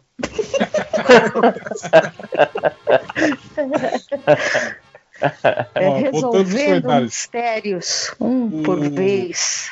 O Heaven, do WDW Podcast, que é, é dos os nossos, as nossas versões negativas, né? Ele fala assim: Pro réu, foi fazendo as misturas de refrigerante no Burger King que descobri o quão bizarro o refrigerante de laranja é. Tu pode botar só um pouquinho, mas o gosto dele é sempre o que predomina. Aí, ó, tá vendo? Não sou só eu que faço blend de refrigerantes. E o cara descobriu que o, o, refrigerante de laranja é sempre o predominante. Se você botar só um pouquinho, já fica a porra tá com gosto de laranja, provando que é o mesmo princípio do limão na comida, né? Você joga o limão na comida, fica tudo com gosto de limão, não fica mais com gosto de comida. O... Alguém quer falar alguma coisa sobre misturas de refrigerantes? Eu, eu só quero dizer que eu sou contra. Mas fora isso. eu, eu não fato de achar errado. Não, não misturar mesmo. Nada de não. preconceito contra. Mas, ó, aliás, é, vaca vocês, solada. Vocês estão assim, se, se, privando de, de, de, sensações do mundo, é isso? Esse é o problema. vocês estão se privando. Desculpa, vaca atolada não, vaca, vaca preta. É um negócio que existe fora de Manaus, existe, né? É lógico que existe, que é, né? Tipo, vaca pô, preta, sor, sim, ué. sorvete. Vaca preta, vaca amarela. Vaca. Isso. Tem... Não sei. É, eu parei de assumir que as coisas que acontecem em Manaus acontecem no resto do Brasil faz um tempo. Tá já. certíssimo. Eu, eu achei que bairrismo era, era, era, só coisa de sul e sudeste, mas temos, temos bairristas do norte também, né, cara? De, de achar que tudo, ah! tudo, tudo vem de Manaus agora, tá certo, né? Ah, quer, quer, quer dizer que a, o orgulho tem que ser só do sul. É isso que você tá dizendo. Não, não eu tô botando o bairrismo como uma, algo ruim, né? Eu acho idiota, né? O cara achar que, tipo, aquela palhaçada de o sul é meu país, de que ah, São Paulo é o, o, o motor do Brasil e essas palhaçadas assim. Né? É, é. Ah, não, isso tudo é palhaçada, mas a questão é que eu não sei o que era, era é, o, o que é do Brasil, o que, o que é só uma coisa estranha daqui. Tipo assim, o termo galeroso, para mim, deveria ser um termo nacional, mas. Galeroso? Galeroso, que é o é marginal. Esse. É. esse eu posso dizer. O, o, o, Galerito que brigou com o Gil da Esfirra. É isso que eu ia perguntar, veio de galeroso. É, o Galerito é o, é um, é um moleque galeroso, entendeu? É um, é um delinquente. É, é, um delinquente. De, o Galerito é o de menor e o Galeroso é qualquer idade. Não tem muito. Não tem, não tem muito critério nesse sentido. O, o Min, o arquiteto do Surubão, ele faz uma pergunta aqui que realmente. Gente, arquiteto do Surubão, é. Ele pergunta: o Catena já devolveu o guarda-chuva do Nerd Reverso? é algo que eu gostaria de saber também. Se você já devolveu. Eu, eu, eu, apostaria que não, mas esse arquiteto do Surubão não é o cara que fez a torre do Surubão, que é a que a gente usa no. Até hoje, né? Ah, é ele. Pode crer. Não sei se é ele, eu tô então, tá perguntando. Tá repente, ele pode ser só uma pessoa tomando os espólios do trabalho de outra pessoa. Né? Olha, se for ele, ele precisa saber que é o símbolo do grupo até hoje até no hoje. WhatsApp. Uhum. É. Se não for ele, vai tomar no cu. Né? É, vai tomar no cu, não tente roubar. O Cardoso, ele pergunta aqui, ó. No podcast passado, vocês lembraram dos pets do MDM, mas ninguém se lembrou do cachorro do voo do Rodney que sabia fazer as quatro operações básicas. e nem do gato do Algures que queriam matar. Não eram os gatos, eram os cachorros do Algures que tomavam a, a casa dele, derrubavam a conexão e, e pegavam o Algures de refém. Sim, o, o Algures nem deve saber disso, porque toda vez que você caía da chamada, a gente a gente, tipo, botava esse fanfic que os cachorros tinham, tinham, tinham invadido a casa, te sequestraram. e aí ele falou tão pouco do gato do Rodney, que mijou na graphic do MDM. É verdade. Inclusive, foi, foi a vendida a mais cara, né? A gráfica mais cara foi essa, que o, o gato do Rodney mijou em cima. o pai da Nina, ele pergunta: algum MDM já assistiu Life on Mars? Alguém? Alguém? Não. Eu adorava Life on Mars. Não a versão britânica. Mas a versão, é a versão britânica, que eu vi. É, a versão britânica era maneira. A outra eu não assisti, não. Não, a americana ela não eu tem achava... nada a ver. Quer dizer, ela tem a ver até o último episódio. Que a série foi cancelada prematuramente e eles fizeram um último episódio que não tem absolutamente nada pra a ver. Pra fechar. É, uhum. é. Mas, tipo, não tem absolutamente nada a ver mesmo. Vou até dar spoiler, porque foda-se. Porque era assim, é o cara que acorda tipo assim, eu não lembro o que acontece com ele, mas ele acorda no passado, né? Vamos dizer assim. Ele é atropelado e acorda no passado. Isso, né? ele é atropelado e acorda no passado. E aí, e aí é um Tocando musiquinha do David Bowie. É, e aí é um procedural, né? Um- Tipo, uma série policial e tal. E, e Uhum. Só a- que ele é um cara moderno, com as estratégias modernas, né? Só que no passado. Então ele Isso. saca mais do que os outros policiais. No passado, quantos? É mais ou menos isso aí. No- é- 1973, mais ou menos. Então a galera é Isso. mais na base da porrada e ele é na base da investigação. Isso. E, e essa é a versão britânica, né? E a versão americana é, é- Uhum. é parecida com essa.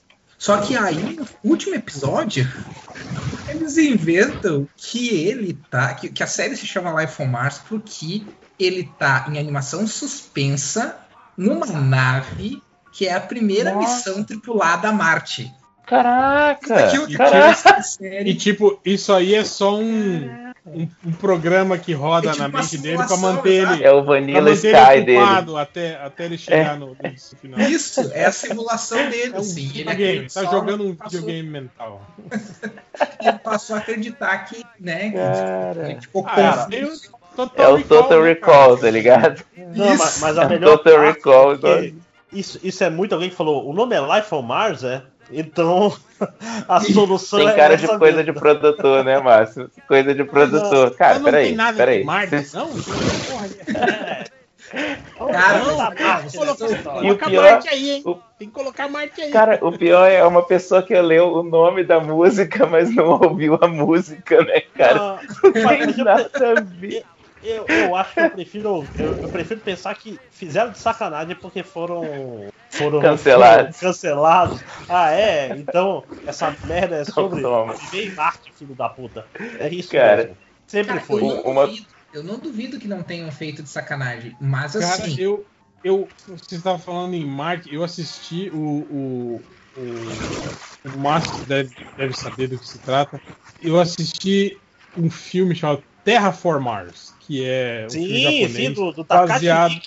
Baseado Takashi no, Miike, hein? Pô, é, É, baseado é numa- ruim, né? num, num mangá. É Terraformers, Que né? filme horrível, hein? horroroso, bicho. O mangá já não é muito bom. Nossa, mas não Cara, é tem da isso filme. desse, desse filme aí? Cara, o Takashi É, Miike é um cara muito prolífico, cara. Vocês têm que respeitar um cara que faz 100 filmes por ano. Não dá pra ser Não. tudo bom. Cara, ele literalmente faz três filmes por ano, mas esse daí é ruim pra. É ruim pra cara. Cara, é, é engraçado. Chega, chega a ser engraçado, assim, involuntariamente engraçado. Ah, eu adoro ele, cara. Cara, O sabe o que é filme- muito mais engraçado? Tipo assim, ele não é ruim porque ele tem os efeitos especiais ruins. Isso é só um brinde. Tipo, ele é ruim. Se ele tivesse os melhores efeitos do mundo, ele daí ia Não ia salvar, né? O mangá já não é esse mangá maravilhoso, Terraforma. Comece por aí. Cara, é Se o muito... material fonte já não ajuda, né?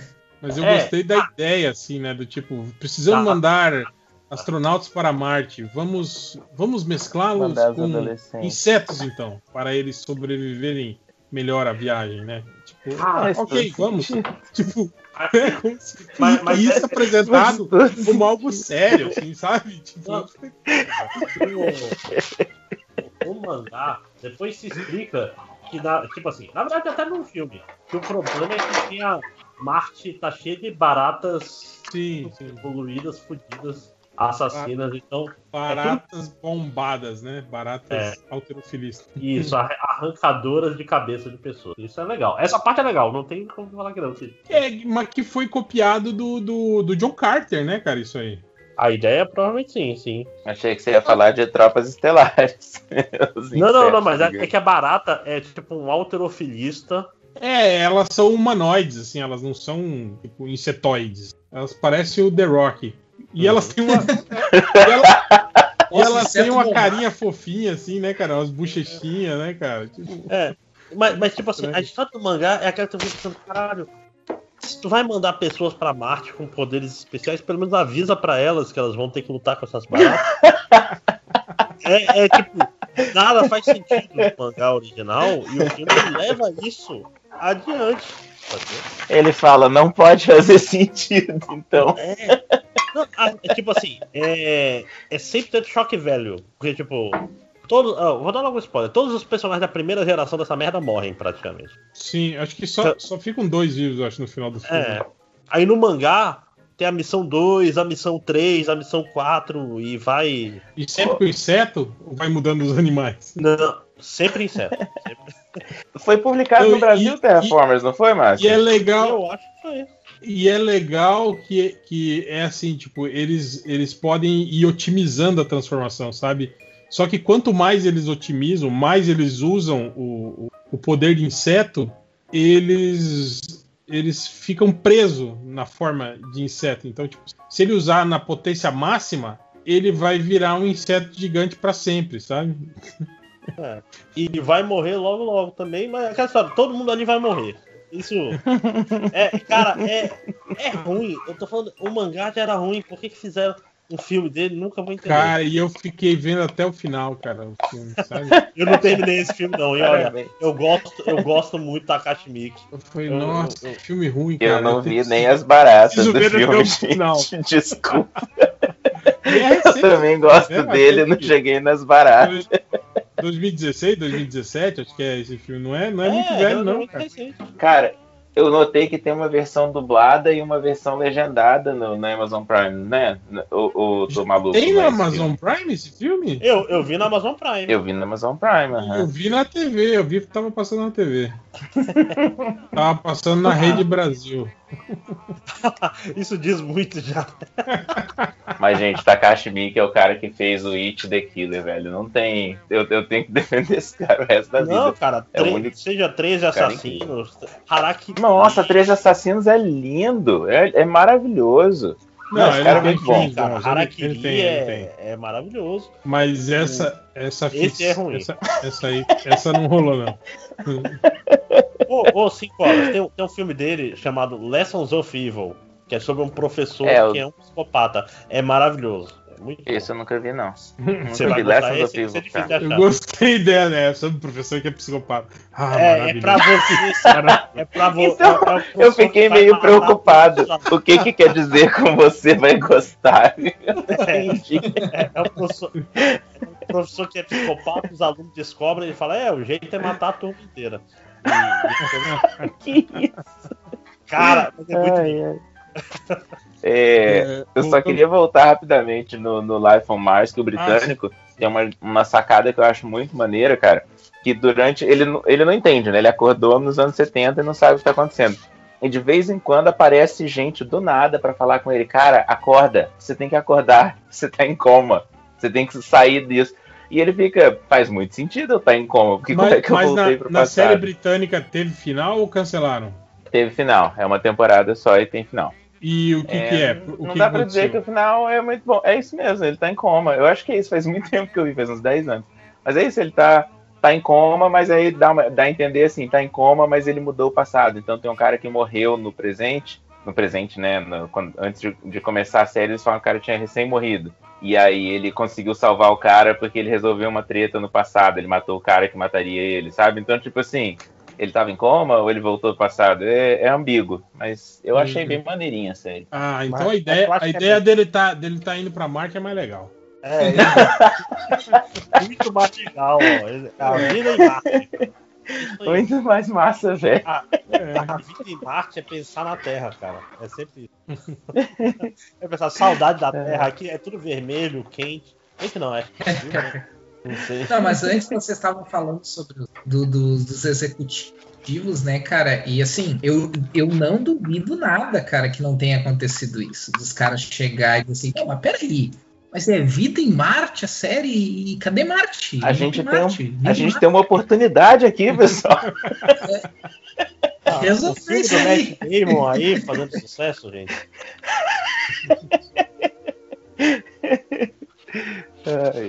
Mas voltando lá pro comentário do pai da Ni- da Nina, ele, ele fala que também, pergunta do garotinho, se você pudesse escolher entre sua vida ser editada pelo Change ou seu pada- padrasto ser o Bolsonaro, em quanto tempo Nossa. você se suicidaria? Como é que era a primeira opção? Peguei? então, Sua a vida, pelo ser Change é editada de pelo boa. Change. Quer dizer que não tem edição, né? Vai ser a sua Eu vida. ia falar. Ah, tá. Pode ser. Vai ser a vida normal, só que com menos silêncio, gente. A vida Não, ia é- ser mais movimentada. É sem corte e com o samba, o jazz tocando no fundo. Acho que, acho que é justo. Acho que dá pra viver. Não, e o mais importante, ele tira o silêncio das conversas também, né? Assim, tudo muito rápido. Você vai comer o que hoje? Não sei. Então vamos comer isso, beleza? Ia resolver casamento Caralho, mas- vida. não, mas você tem que pensar Como ele não clique, forca né, cara? muita coisa, Todo momento que não tiver alguém falando da sua vida é cortado. E agora? Você vai ter que Não, acabar mas tem, conversando. mas tem uma. Senão mas tem uma coisa Você nunca beijou ninguém, então, né? A vida toda. E fala, Não, tem tem "Oi, interessante. gente, tudo bem? Tá muito gostoso esse beijo. a nossa vida pode ser mais longa. Porque, porque ele não edita, ele não corta, né? Então nossa vida vai ter. Se for se basear no, no tempo dos podcasts MDM, nossa vida vai ser enorme, né? Muito mais longa. Enorme por comparação. Isso. Mas, mas você tem que pensar, Guri, o, o corte de silêncio ele é muito perigoso. Como o Adam Sandler já É mostrou o pra clique, gente. né? É, exatamente. Como o Adam Sandler. Essa frase é ótima. Como aprendi com o Adam Sandler. A, Dan- a Dan Sandler deu essa valiosa lição. Cuidado com a edição da vida. né? Mas, Se- tipo se um assim, oferecer mas, mas edição- convenhamos que, que o Adam Sandler foi pau no cu, né? Porque o, o, o Christopher Walken avisa pra ele, falou, ó, Uhum. se fosse eu não usaria, né, essa função, né? E, mas ele, né, foi pau no cu, né? Porra, pois é, podia viver só com pause, que é a função overpower do caralho. Aquele não. de tirar o som também era boa, né? Aquela função de tirar É. o som. Ou de tirar o som, eu ia querer. Cara, ele, ele pula o negócio porque ele não quer ouvir as crianças reclamando, tá ligado? É um cara muito babaca mesmo. Cara, Ah, ele não. pula- Cara, pula ele avançou a vida dele esposa, só porque cara. ele queria. Só porque ele queria uma promoção, cara. Pô, Exato. Olha, é uma bela parábola moderna do Sandler. O Lário Diniz. É, Mas esse filme tem muito cara de filme que o Jim Carrey recusou, não tem, cara? Cara, o Jim Carrey fez uns três filmes que é a mesma. Você a não mesma consegue imaginar que, que esse filme foi. Foi Sim, senhor. Foi, Uhum. é, que esse filme foi, foi apresentado por Jim Carrey e ele deve ter pensado isso. Falou, cara, é legal, mas eu já fiz uns três filmes já parecidos. Cara. É, é- esse é o filme do meio da trilogia de Jim Carrey, que é o Mentiroso, Clique e Sim Senhor. Né? Ia ser, o- ia, ser, ia ser a trilogia Faz dele, muito mas o Adam Sandler roubou. Cara, ou pode ser igual. Você sabe a história do, do Stallone Cobra, né? O, o Sim. Schwarzenegger falou que ofereceram pra ele, ele falou: esse filme é uma merda. E aí ligou pro Stallone e falou: tô tentando muito pegar um filme aqui, mas eles não estão querendo me dar o Não, não, não papel." foi, o, não foi o Cobra. Esse foi o Pare, senão mamãe atira. Isso, desculpa, isso É mesmo. pior. Nossa, Eu- esse filme é muito O Schwarzenegger. Ele falou que o Stallone Não, roubou ele não só ligou pra pro falar, Stallone. ó, peguei. Ele falou pro agente dele que, tipo assim, que era é, aqu- aquela informação cruzada entre agentes. Pro agente dele Hum. comentar, falou, pô, esse filme seria muito importante pro Schwarzenegger, mas ele não vai poder fazer, não sei o quê. Aí o agente Stallone viu que filme era, que era o Paris numa Mamãe Akira. e aí falou pro Stallone. Aí o Stallone olhou e falou, nossa, ele queria mesmo fazer esse filme? Sim, sim, disse que era muito importante pra carreira dele. Ah, então vamos fazer. Cara, o Schwarzenegger é muito, é muito mind game, cara. Você vê aquele, aquele documentário dele falando as, as merdas que ele fazia pro Lou Ferrigno, tipo assim, pra, Nossa. pra, pra minar a mente do Lou Ferrigno no, no concurso de Mr. Olympia, assim, cara. Cara, ele é muito. Cara, ele é muito filho da puta, velho. Então. Você começou a falar o documentário dele, eu pensei que você ia falar o documentário dele no Brasil. É uma parada que eu não acredito até hoje. Ai. Não, e essa história do Paris não mentira foi o, foi o Stallone que contou numa entrevista, falou isso do. Foi Stallone? Eu vi o Schwarzenegger contando. no Não, eu, foi o Stallone, o Stallone que contou, né? Ele falou que ele, que ele só fez esse filme porque o, o Schwarzenegger sacaneou ele. Acho. Mas, voltando aqui, ó, o Lário Diniz, ele fala: se você estivesse na CPI e pudesse perguntar ao Carlos Wizard qualquer coisa enquanto ele estava se negando a responder?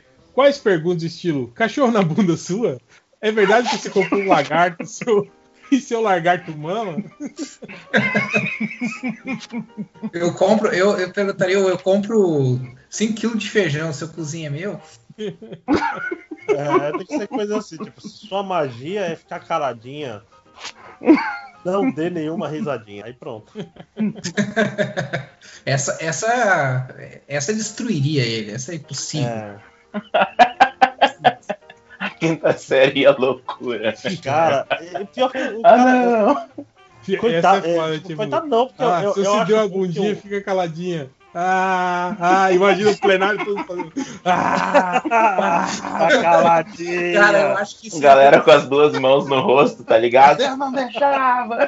de verdade, de verdade isso ia acontecer, cara. Todo mundo ia rir e ia acabar. Ia acabar assim. Ah, não, depois dessa a gente vai ter que, que acabar isso. O, o jeito vai ser prender Vossa Senhoria. né? Pelo crime de dar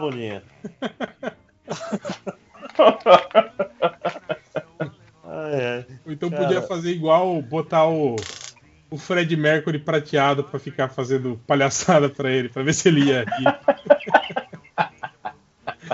Mas ele ia falar, senhor excelentíssimo Fred Mercury prateado, vou exercer meu direito de ficar calado. Nossa, que saco, cara. Puta que pariu, velho retardado. Porra. Eu lembro outro personagem do Sterling que ele fazia aquele que ele era o melhor, melhor do mundo em deixar tirar as pessoas do, do sério. E o quadro era só esse, era alguém parado e ele ficava fazendo, sabe, palhaçada até. Aí eu lembro um que eu acho que era o Rodrigo Minotauro que tava lá. E ele tentando fazer, né? Tirar alguma reação do Minotauro. Aí teve uma hora que ele foi se aproximando, tipo assim, por trás do Minotauro, como se fosse dar uma encoxada, né? Aí ele foi chegando perto, foi chegando perto, o Minotauro olhando. Aí quando ele chegou numa muito próximo, o Minotauro fez. Oh! Tipo assim, sabe? ameaçou de dar uma porrada. Ele falou: Ok, ok, acho que chegamos ao final do quadro, ok. Ah, eu limite, né? Se cagando de medo de apanhar. Chegamos, É. chegamos ao limite. Ele falou. Ah, ah, aquele momento, descobriu-se o limite do humor, finalmente. né? Alcançamos. Porrada. Encoxar, encoxar o Minotauro, é o limite do humor. É, perguntas do garotinho. O Sérgio Silva. Pergunta do garotinho. Só pode existir um: panquecas ou macarronada? Macarronada. Ah, sim, foda-se as panquecas. Quem? Ninguém come panqueca, Tô não. fazendo panqueca agora, mas macarronada é a minha resposta. Panqueca, dá, panqueca é legal, mas dá muito mais trabalho, cara.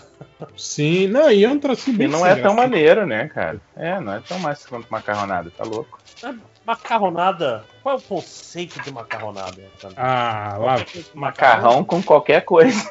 Ah, não, Macarronada. Cara, agora uma É- coisa que eu é um não. espaguete com qualquer coisa? Uma Isso é uma coisa que eu não É. consigo conceber é, é panqueca doce, igual os americanos. Ah, lá. eu também não sou. Um Também não sou. melado com. Eu gosto, cara. Ah, não, cara. Pô, não.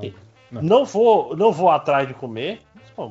Mas, mas é, é, que, é que a massa de panqueca deles é diferente da nossa também, né, Diferente, cara? é diferente. A nossa é quase que um omelete, assim, né, cara?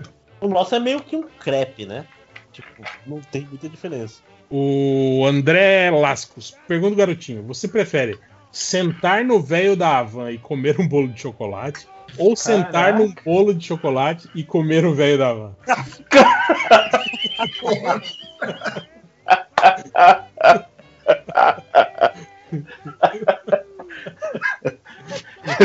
É, a primeira opção, porque eu não quero comer o velho da desculpa. É, não. Ah, mas sentar no colo dele, mas. Porra. Não, não, mas não, ele não falou em colo. Precisa ser no colo? Não dá pra ser igual lutador de luta livre americano, sabe? Bate no cotovelo. Tipo assim, eu- ele não, eu- o cara cometeu o erro de não especificar a posição do velho da van antes de sentar. Então, Depois de um Então, ano se, se o velho da van vai ficar de quatro, aí eu vou comer esse bolo bem devagar, até, até ele ter muitos problemas. Mas, cara, se ele já tá de quatro, não é mais fácil a outra opção? Não, ah, então come ele lá, porra. Eu não quero comer ele, não, porra. O problema não é a facilidade, né? O problema não é o problema Pô, da mas, mas imagina que massa, cara. Toda vez que apareceu o velho da Havana num comercial, fala: Ô, já comi esse cara, já comi esse velho. Ia ser uma ótima história pra contar, sabe? Assim, no churrasco. E totalmente desmoralizante, né? Não, não tem o velho da van? Eu já comi ele. É, é totalmente desmoralizante. E aí, Eu- sentado, sentado num bolo de chocolate. Cara, ia ser muito bom contar essa história. Lugar. Por mim, a gente pode fazer um bem bolado. Eu como um bolo de chocolate sentado e ele de quatro, aí você come ele sentado no bolo de chocolate. É que eu não quero comer ele, não. Ele é meio asqueroso. Mas você vai comer o bolo de chocolate que eu sentei em cima? Ah, esse é um preço meio caro pra alguém que não da van. Eu tenho que avaliar bem.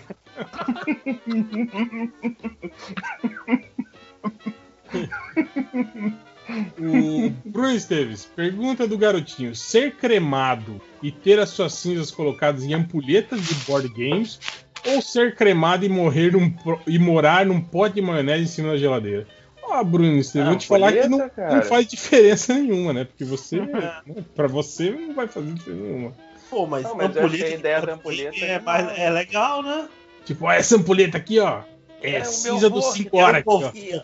Era o vovô. É cinza dos 5 horas aqui, ó.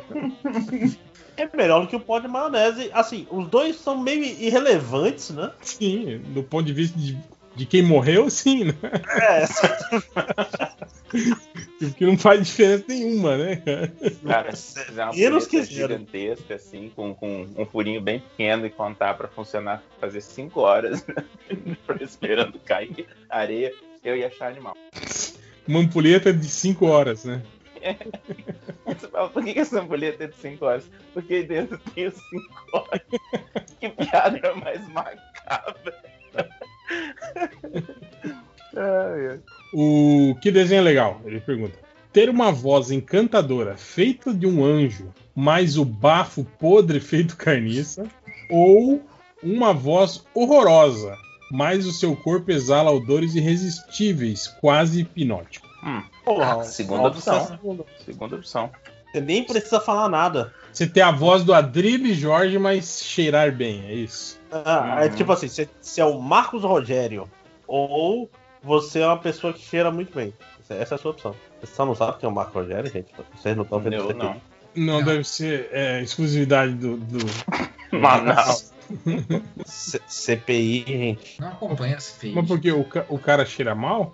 Não, é porque o cara tem uma voz muito bonita, mas ele só fala merda. Só Ah, fala é, merda o- fora- o Marcos ele, Rogério. ele é conhecido como o Chan Patinho Lagarto, porque ele tem voz de locutor de. de. qual é o Ah, nome? então tô ligado quem é. de mercado.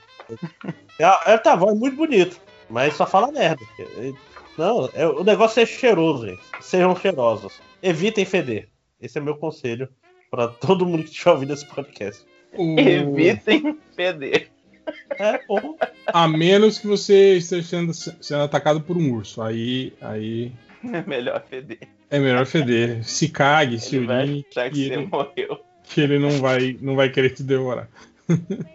o créditos finais. Ele pergunta, garotinho, sempre que estiver fazendo calor, vocês sentem frio, mesmo com o corpo suando e com outros problemas da temperatura quente, ou sempre que estiver frio, vocês sentirem calor, com risco de ficarem gripados por não se vestirem adequadamente. Putz, As duas coisas são. Não, eu gostei mais da primeira, porque vai estar calor, mas você vai estar sentindo frio, entende? É, é tudo que eu quero na minha vida. Exato. Mas, mas vem cá, tem, mas aí passa, você consegue se virar Hum, pra não. não, você vai- frio. Você pode pôr roupa ou mesmo roupa continua frio. É, é, eu acho que. Eu acho que não. Acho que daí você se esquenta. Só que daí você vai ter o problema. Ele fala que os outros foram de temperatura quente. Tipo, vai estar 40 graus e você vai estar com frio. Aí se você, você pôr um casaco, você vai ter uma Vai insolação. Vai, vai se desidratar, vai desmaiar, entende? Entendi. É, mas eu acho que eu desmaio então, mas fico com frio, acho boa também. Sentir frio no calor, né? Porra, do caralho. Pô, animal. Uhum.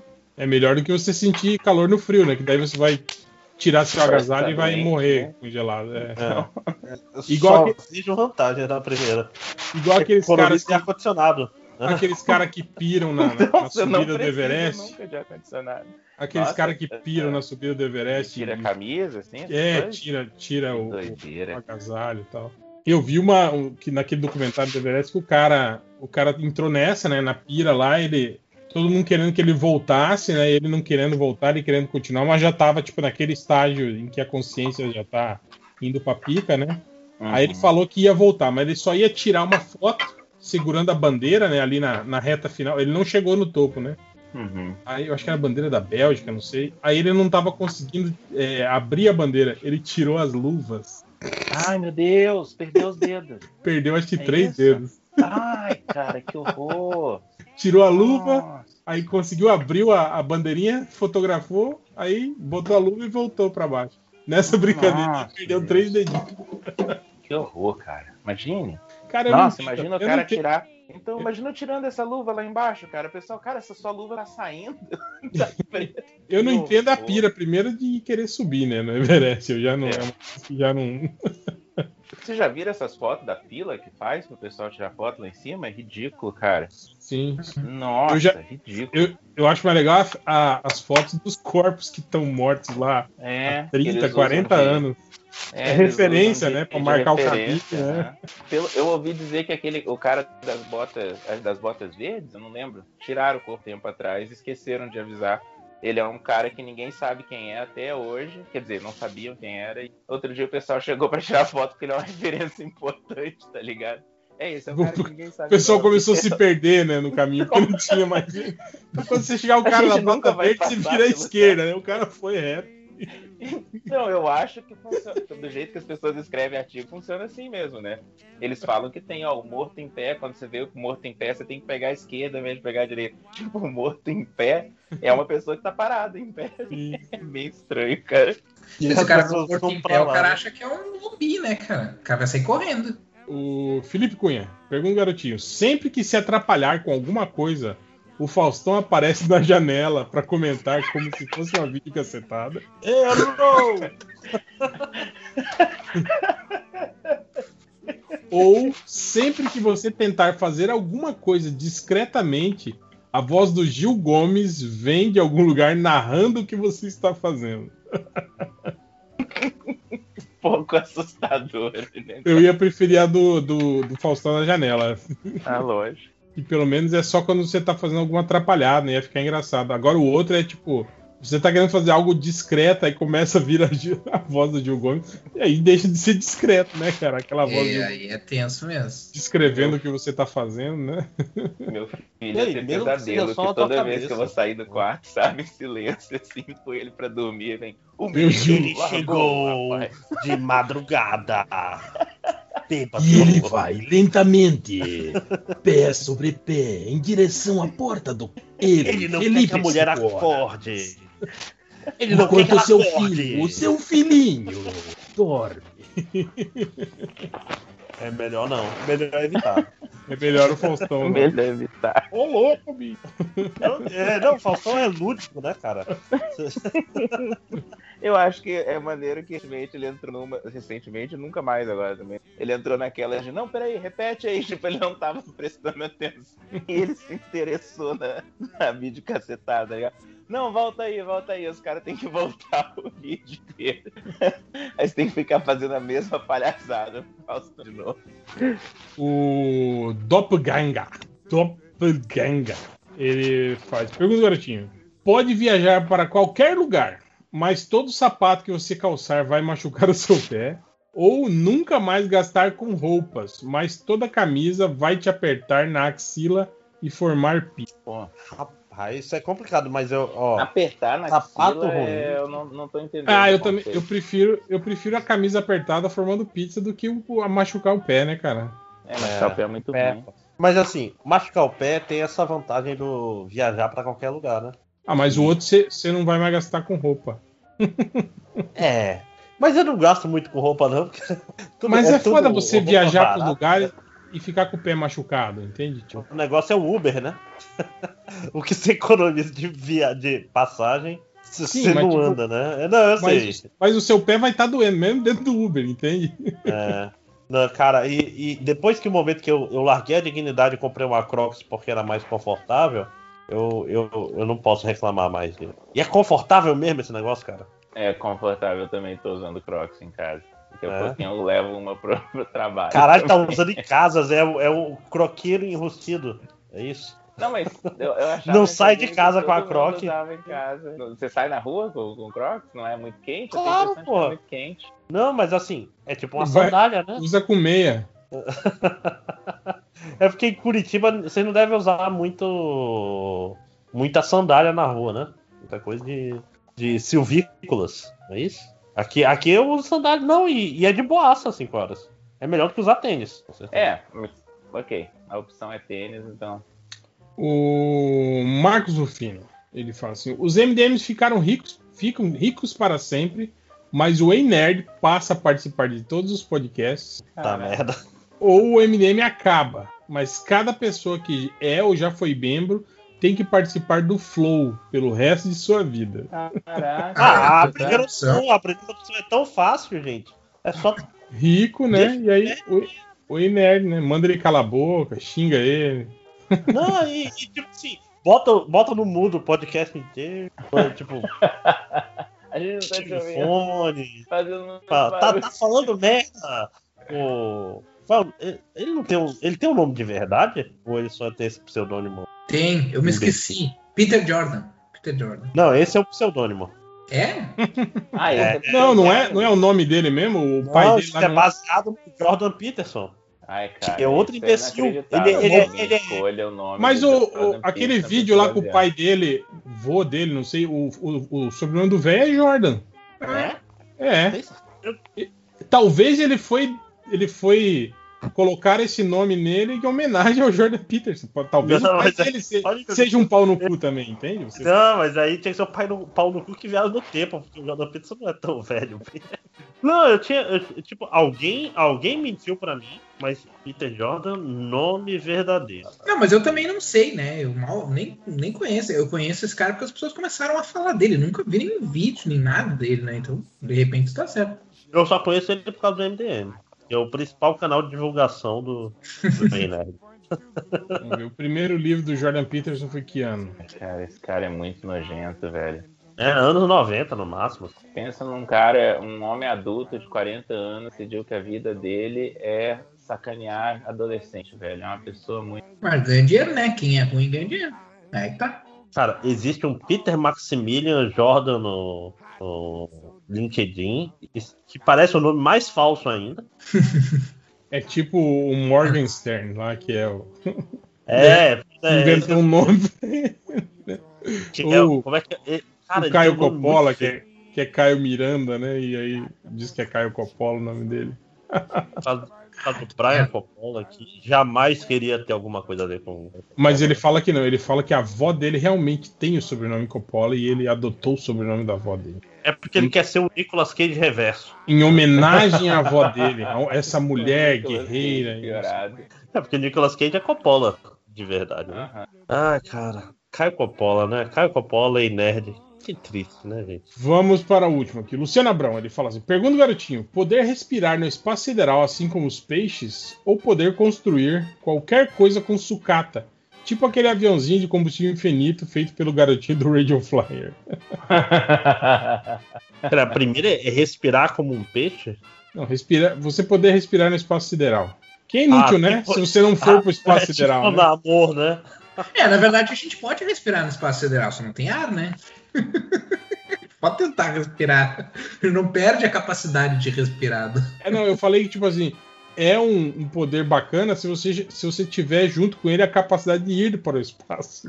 Ah, entendi. entendi. É. Sim, é uma habilidade inútil, né? É. Pro espaço. Talvez nós Tipo- tenhamos, né? Mas só não. Vai saber. Nunca saberemos, né? É, é o poder de resistir ao- à atmosfera de Vênus. Foda-se, né? Mas, mas- mas eu tenho um carinho também por essa coisa de construir, sabe? Ser inventor. Tem um carinho. Ia querer. Ia querer poder fazer.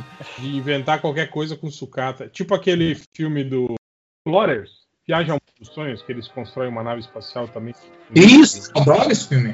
Deve ser por isso que eu, que eu gostei dessa segunda opção. Cara, mas é, é tipo assim, você é meio que o Forge, né? Você é o cara que pega sucata e constrói qualquer coisa? É, é exatamente. O poder do Forge. Mas o Forge ele consegue mudar a, a finalidade, né, do, do, da- das peças que ele usa. Assim, o poder mutante dele é esse, né?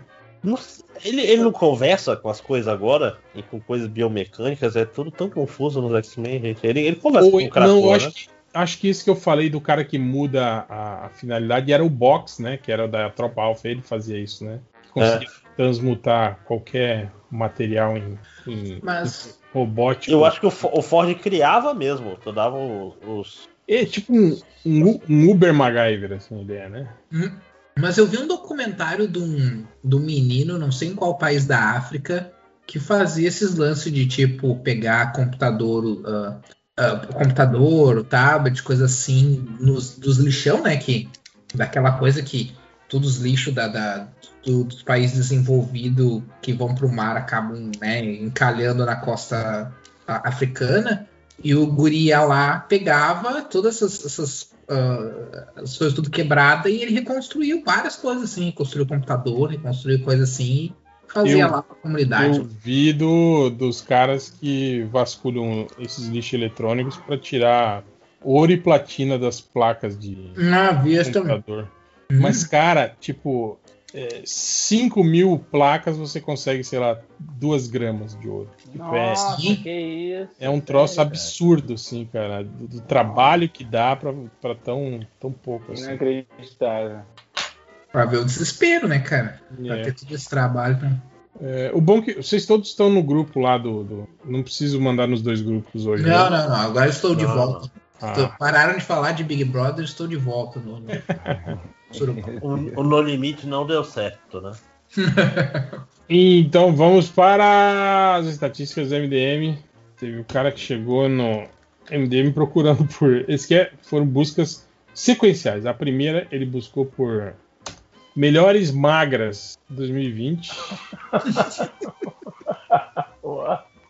Ele procurou por magras japoneses. E aí a terceira foi, eu acho que é, é o cara que nitidamente tá brigando com o corretor. Ele bu- buscou por revista desenhada do Japão. Caralho, ele tá, ele tá querendo ver uns magraços. magras era Mangá. Ah, e o corretor corrigia pra magras. E ele não consegue mudar, entende? Eu- o cara querendo bater, bater uma punheta, mas aí via as, via as mulheres magras e não os desenhos japonês. As, as melhores magras, cara. Eu vou, eu vou confessar que por esse plot twist eu não esperava. Não, Dessa vez não era putaria.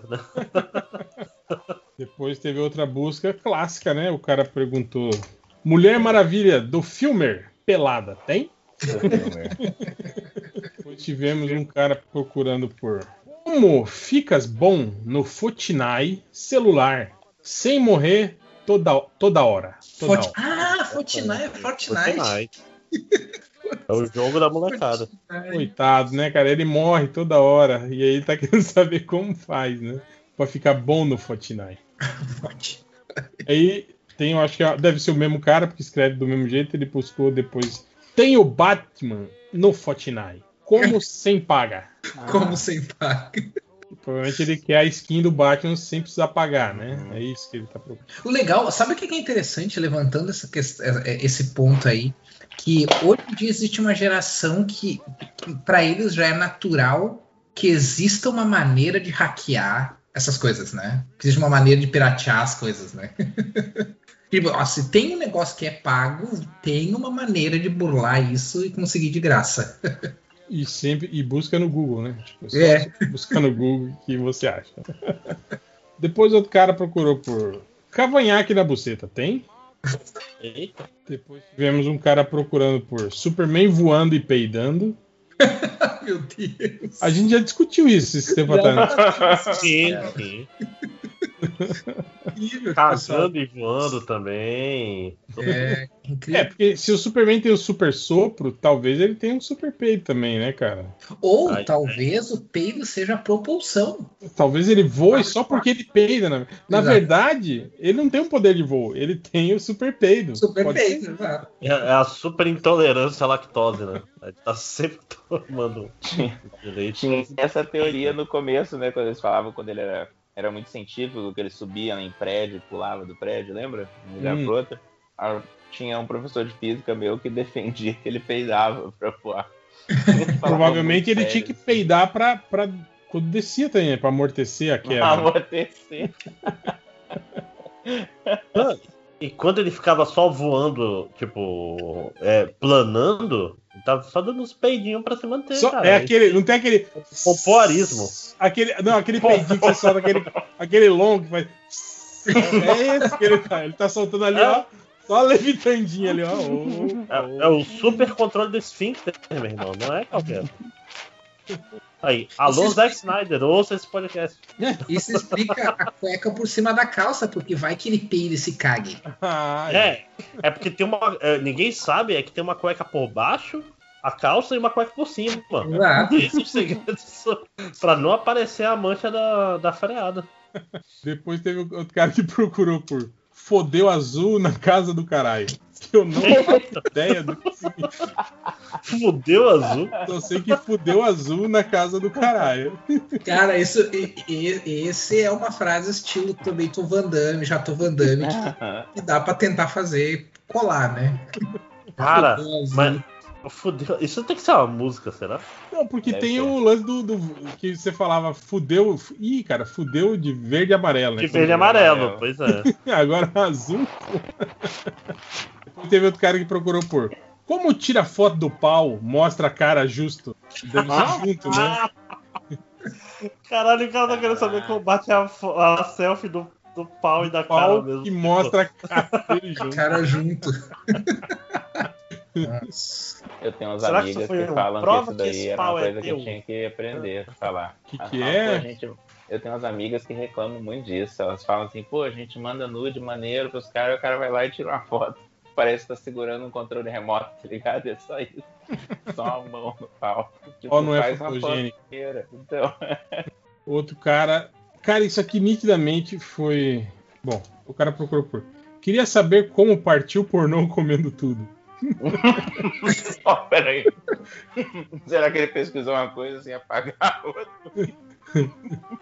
Não, tem, tem isso, tem isso na próxima aqui, ó. que é- mas essa aqui, cara, tipo, queria saber como partiu o pornô comendo tudo. uhul. aqui foi isso que você falou, ó, porque o cara. Não, não é. Essa aqui é. Vou botar vocês tudo pra mamar. Manda no celular. aí. ok.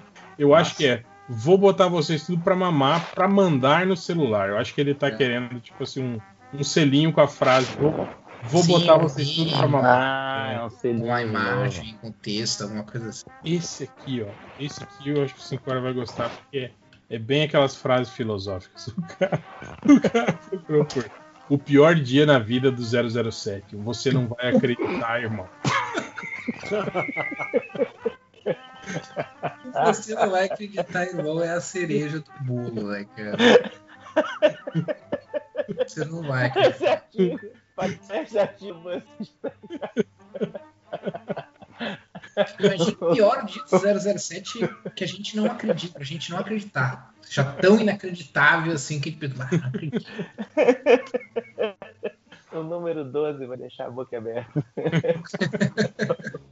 Pior que eu fiquei curioso. Quero saber agora o pior dia. vida. Depois Não, teve, pra morrer. teve outro que o cara procurou por imagem do Supermar voando e o Batmar pendurado no pausal dele. Meu Deus, cara. A, a questão é pendurado por onde? Né? No, no pausal, né? Não, mas onde, onde o Batman tá se prendendo? Ah, segurando no pausal dele. Mas Igual... com a mão, Pausal. o É, cara, o- igual quando ele tá Eu não sei. na, na bate-corda. Depois outro cara perguntou por V fotra do palo do cavalo. Nossa, como é que essas coisas chegam no MDM, né? Como é que os caras chegam no MDM com essas pesquisas? E aí, no final, teve essa que foi aquela que eu tava falando, que era o cara procurou por Barry Ailey Atot, que faz pelado baixar aplicativo iFood. Meu Deus! Aplicativo. Aplicativo iFood. iFood. Cara, Barry, Barry Ailey é, é de- cara, É o Barry Allen, com é certeza. o Barry Allen. Puta que pariu. Barry cara. Allen. Barry Allen, ator que faz pelado. E aí, ele deve ter procurado Esquecido do Enter? e aí, baixar aplicativo do iFood na mesma busca. Foi isso que Barry Allen. Ailey. Aplicatico. aplicatico lá no sul tem outra conotação, né, cara? É, que é meter o aplicativo? pau, né? Ah, é? É. O legal é que o iFood ele escre- escreveu certo, né? Não, não é com dois O? Não é iFood? Ah, não, é, É, iFood tem com dois Os. tá certo, tá certo. Ele escreveu Ah, Ele iPhone- escreveu. Nesse contexto, É, é ficou. Ficou Eu não duvido que exista um, um, um aplicativo um chamado aplicativo de iPhone. iPod. Cara, eu acho que existe, velho. Agora que vocês falaram. eu acho que existe mesmo. É, então talvez não tenha sido uma busca errada. É errado, né? Agora eu vou até procurar aqui. iFood. Vou escrever aqui. Sei, vou até procurar aqui pra ver se tem. É. Pode checar. vir. Meu cadastro tá ativo. Ah, mas aqui, ó, apareceu no, apareceu no Facebook e no, no Twitter aqui, iFod Delivery. Somos um sex shop com entregas discretas para Londrina e região. Olha aí, ó. Já justifica o aplicativo.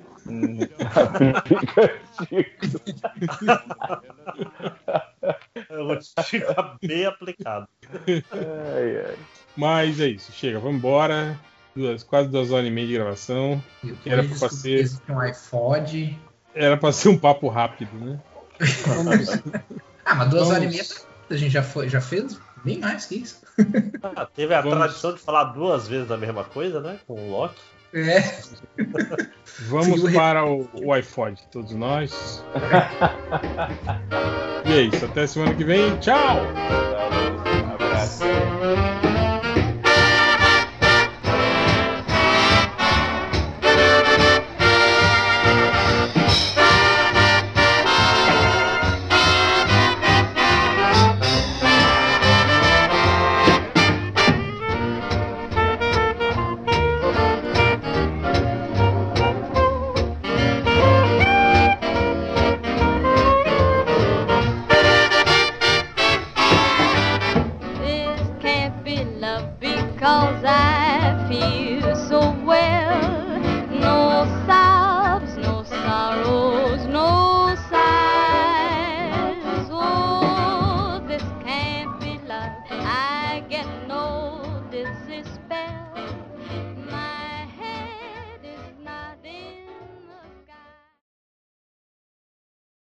Que vocês vejam isso comigo. Eu não sei lidar. Digo, eu sei, mas não sei se estou sendo um monstro. Vou falar, todos brancos. Cara, Mano, que merda é essa? Que merda de gente com tempo é essa? Que merda de gente branca com tempo é essa? cara. Sendo tudo feito de forma consciente e consensual, quem sou eu para julgar? Ia falar isso. Ok, vou guardar meu dedo julgador, mas gente. Uma vez estava passeando com minha filha, em um parque e aparece uma galera vestida de cachorro. Eles são os caras que gostam de viver como se fossem cachorros. Saiu até uma reportagem sobre isso. Cara, meio LGBT que mais tem uma cultura pupis forte. É uma vertente das culturas de couro, BDSM. Mas fralda, mano. Fralda, sabe? Você abre mão de se segurar para viver com fralda. Com fralda. Vou te falar que na época minha filha estava na creche. Uma vez quando cheguei ela tinha feito três moleques agirem como cachorros. Ah, ah, ah. E as professoras rindo pra carajo. Como falei pra mim na fila, se eles gostam, concordam com aquilo e não fazer mal a ninguém, deixe eles. Maluco, ela arremessava coisa pra eles irem de quatro pegar. As professoras gargalando e gritando. Power. Eu comecei a ler a triade do Waltab. Aí abre com um entendimento freudiano. Mas só citação, sem uma reflexão sobre o entendimento. Eu não consigo ver isso sem julgar, sem considerar uma idiotização medonha.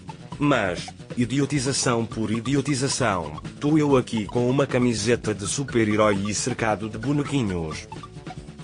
Pera aí, tem uma distância enorme. Você segue produzindo e sendo funcional. Ma tandem nao SE isso isso e algo meganic shadow, que fizera muma materia porque e uma pota interessante, ou se sao os novos furries.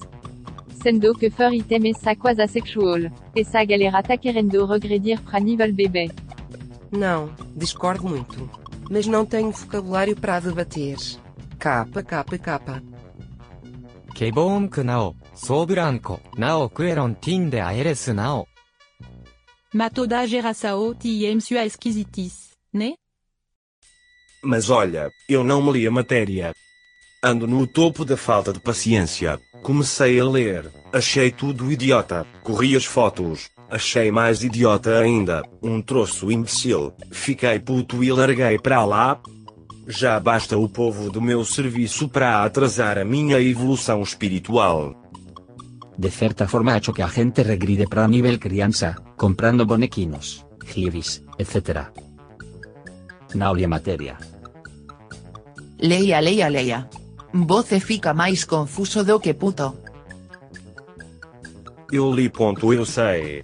Entra no mundo cor-de-rosa, finge ter 3 anos. Chupa chupeta. Caga numa fralda. E diz estou melhor. Vai tomar no cu. O mundo não vai sobreviver à geração Z adulta. Mas hola. Sheila. Eu penso que a gente atravessa tempos muito difíceis. Por exemplo, en 2020 eu estaba máis estresado pra carajo. Aí vi que quase toda noite eu estaba indo jogar Super Nintendo na mina vela televisión de tubo, asoprando os cartuchos, como eu con 13 anos. E garanto que moita gente aquí faz parecido. Seja como un gibi, filme, dese no da infancia. Se os cara querse vestir de bebé para conseguir lidar con ese mundo difícil, manda bala. Fez um discurso lindo e no final manda a bater a tiro.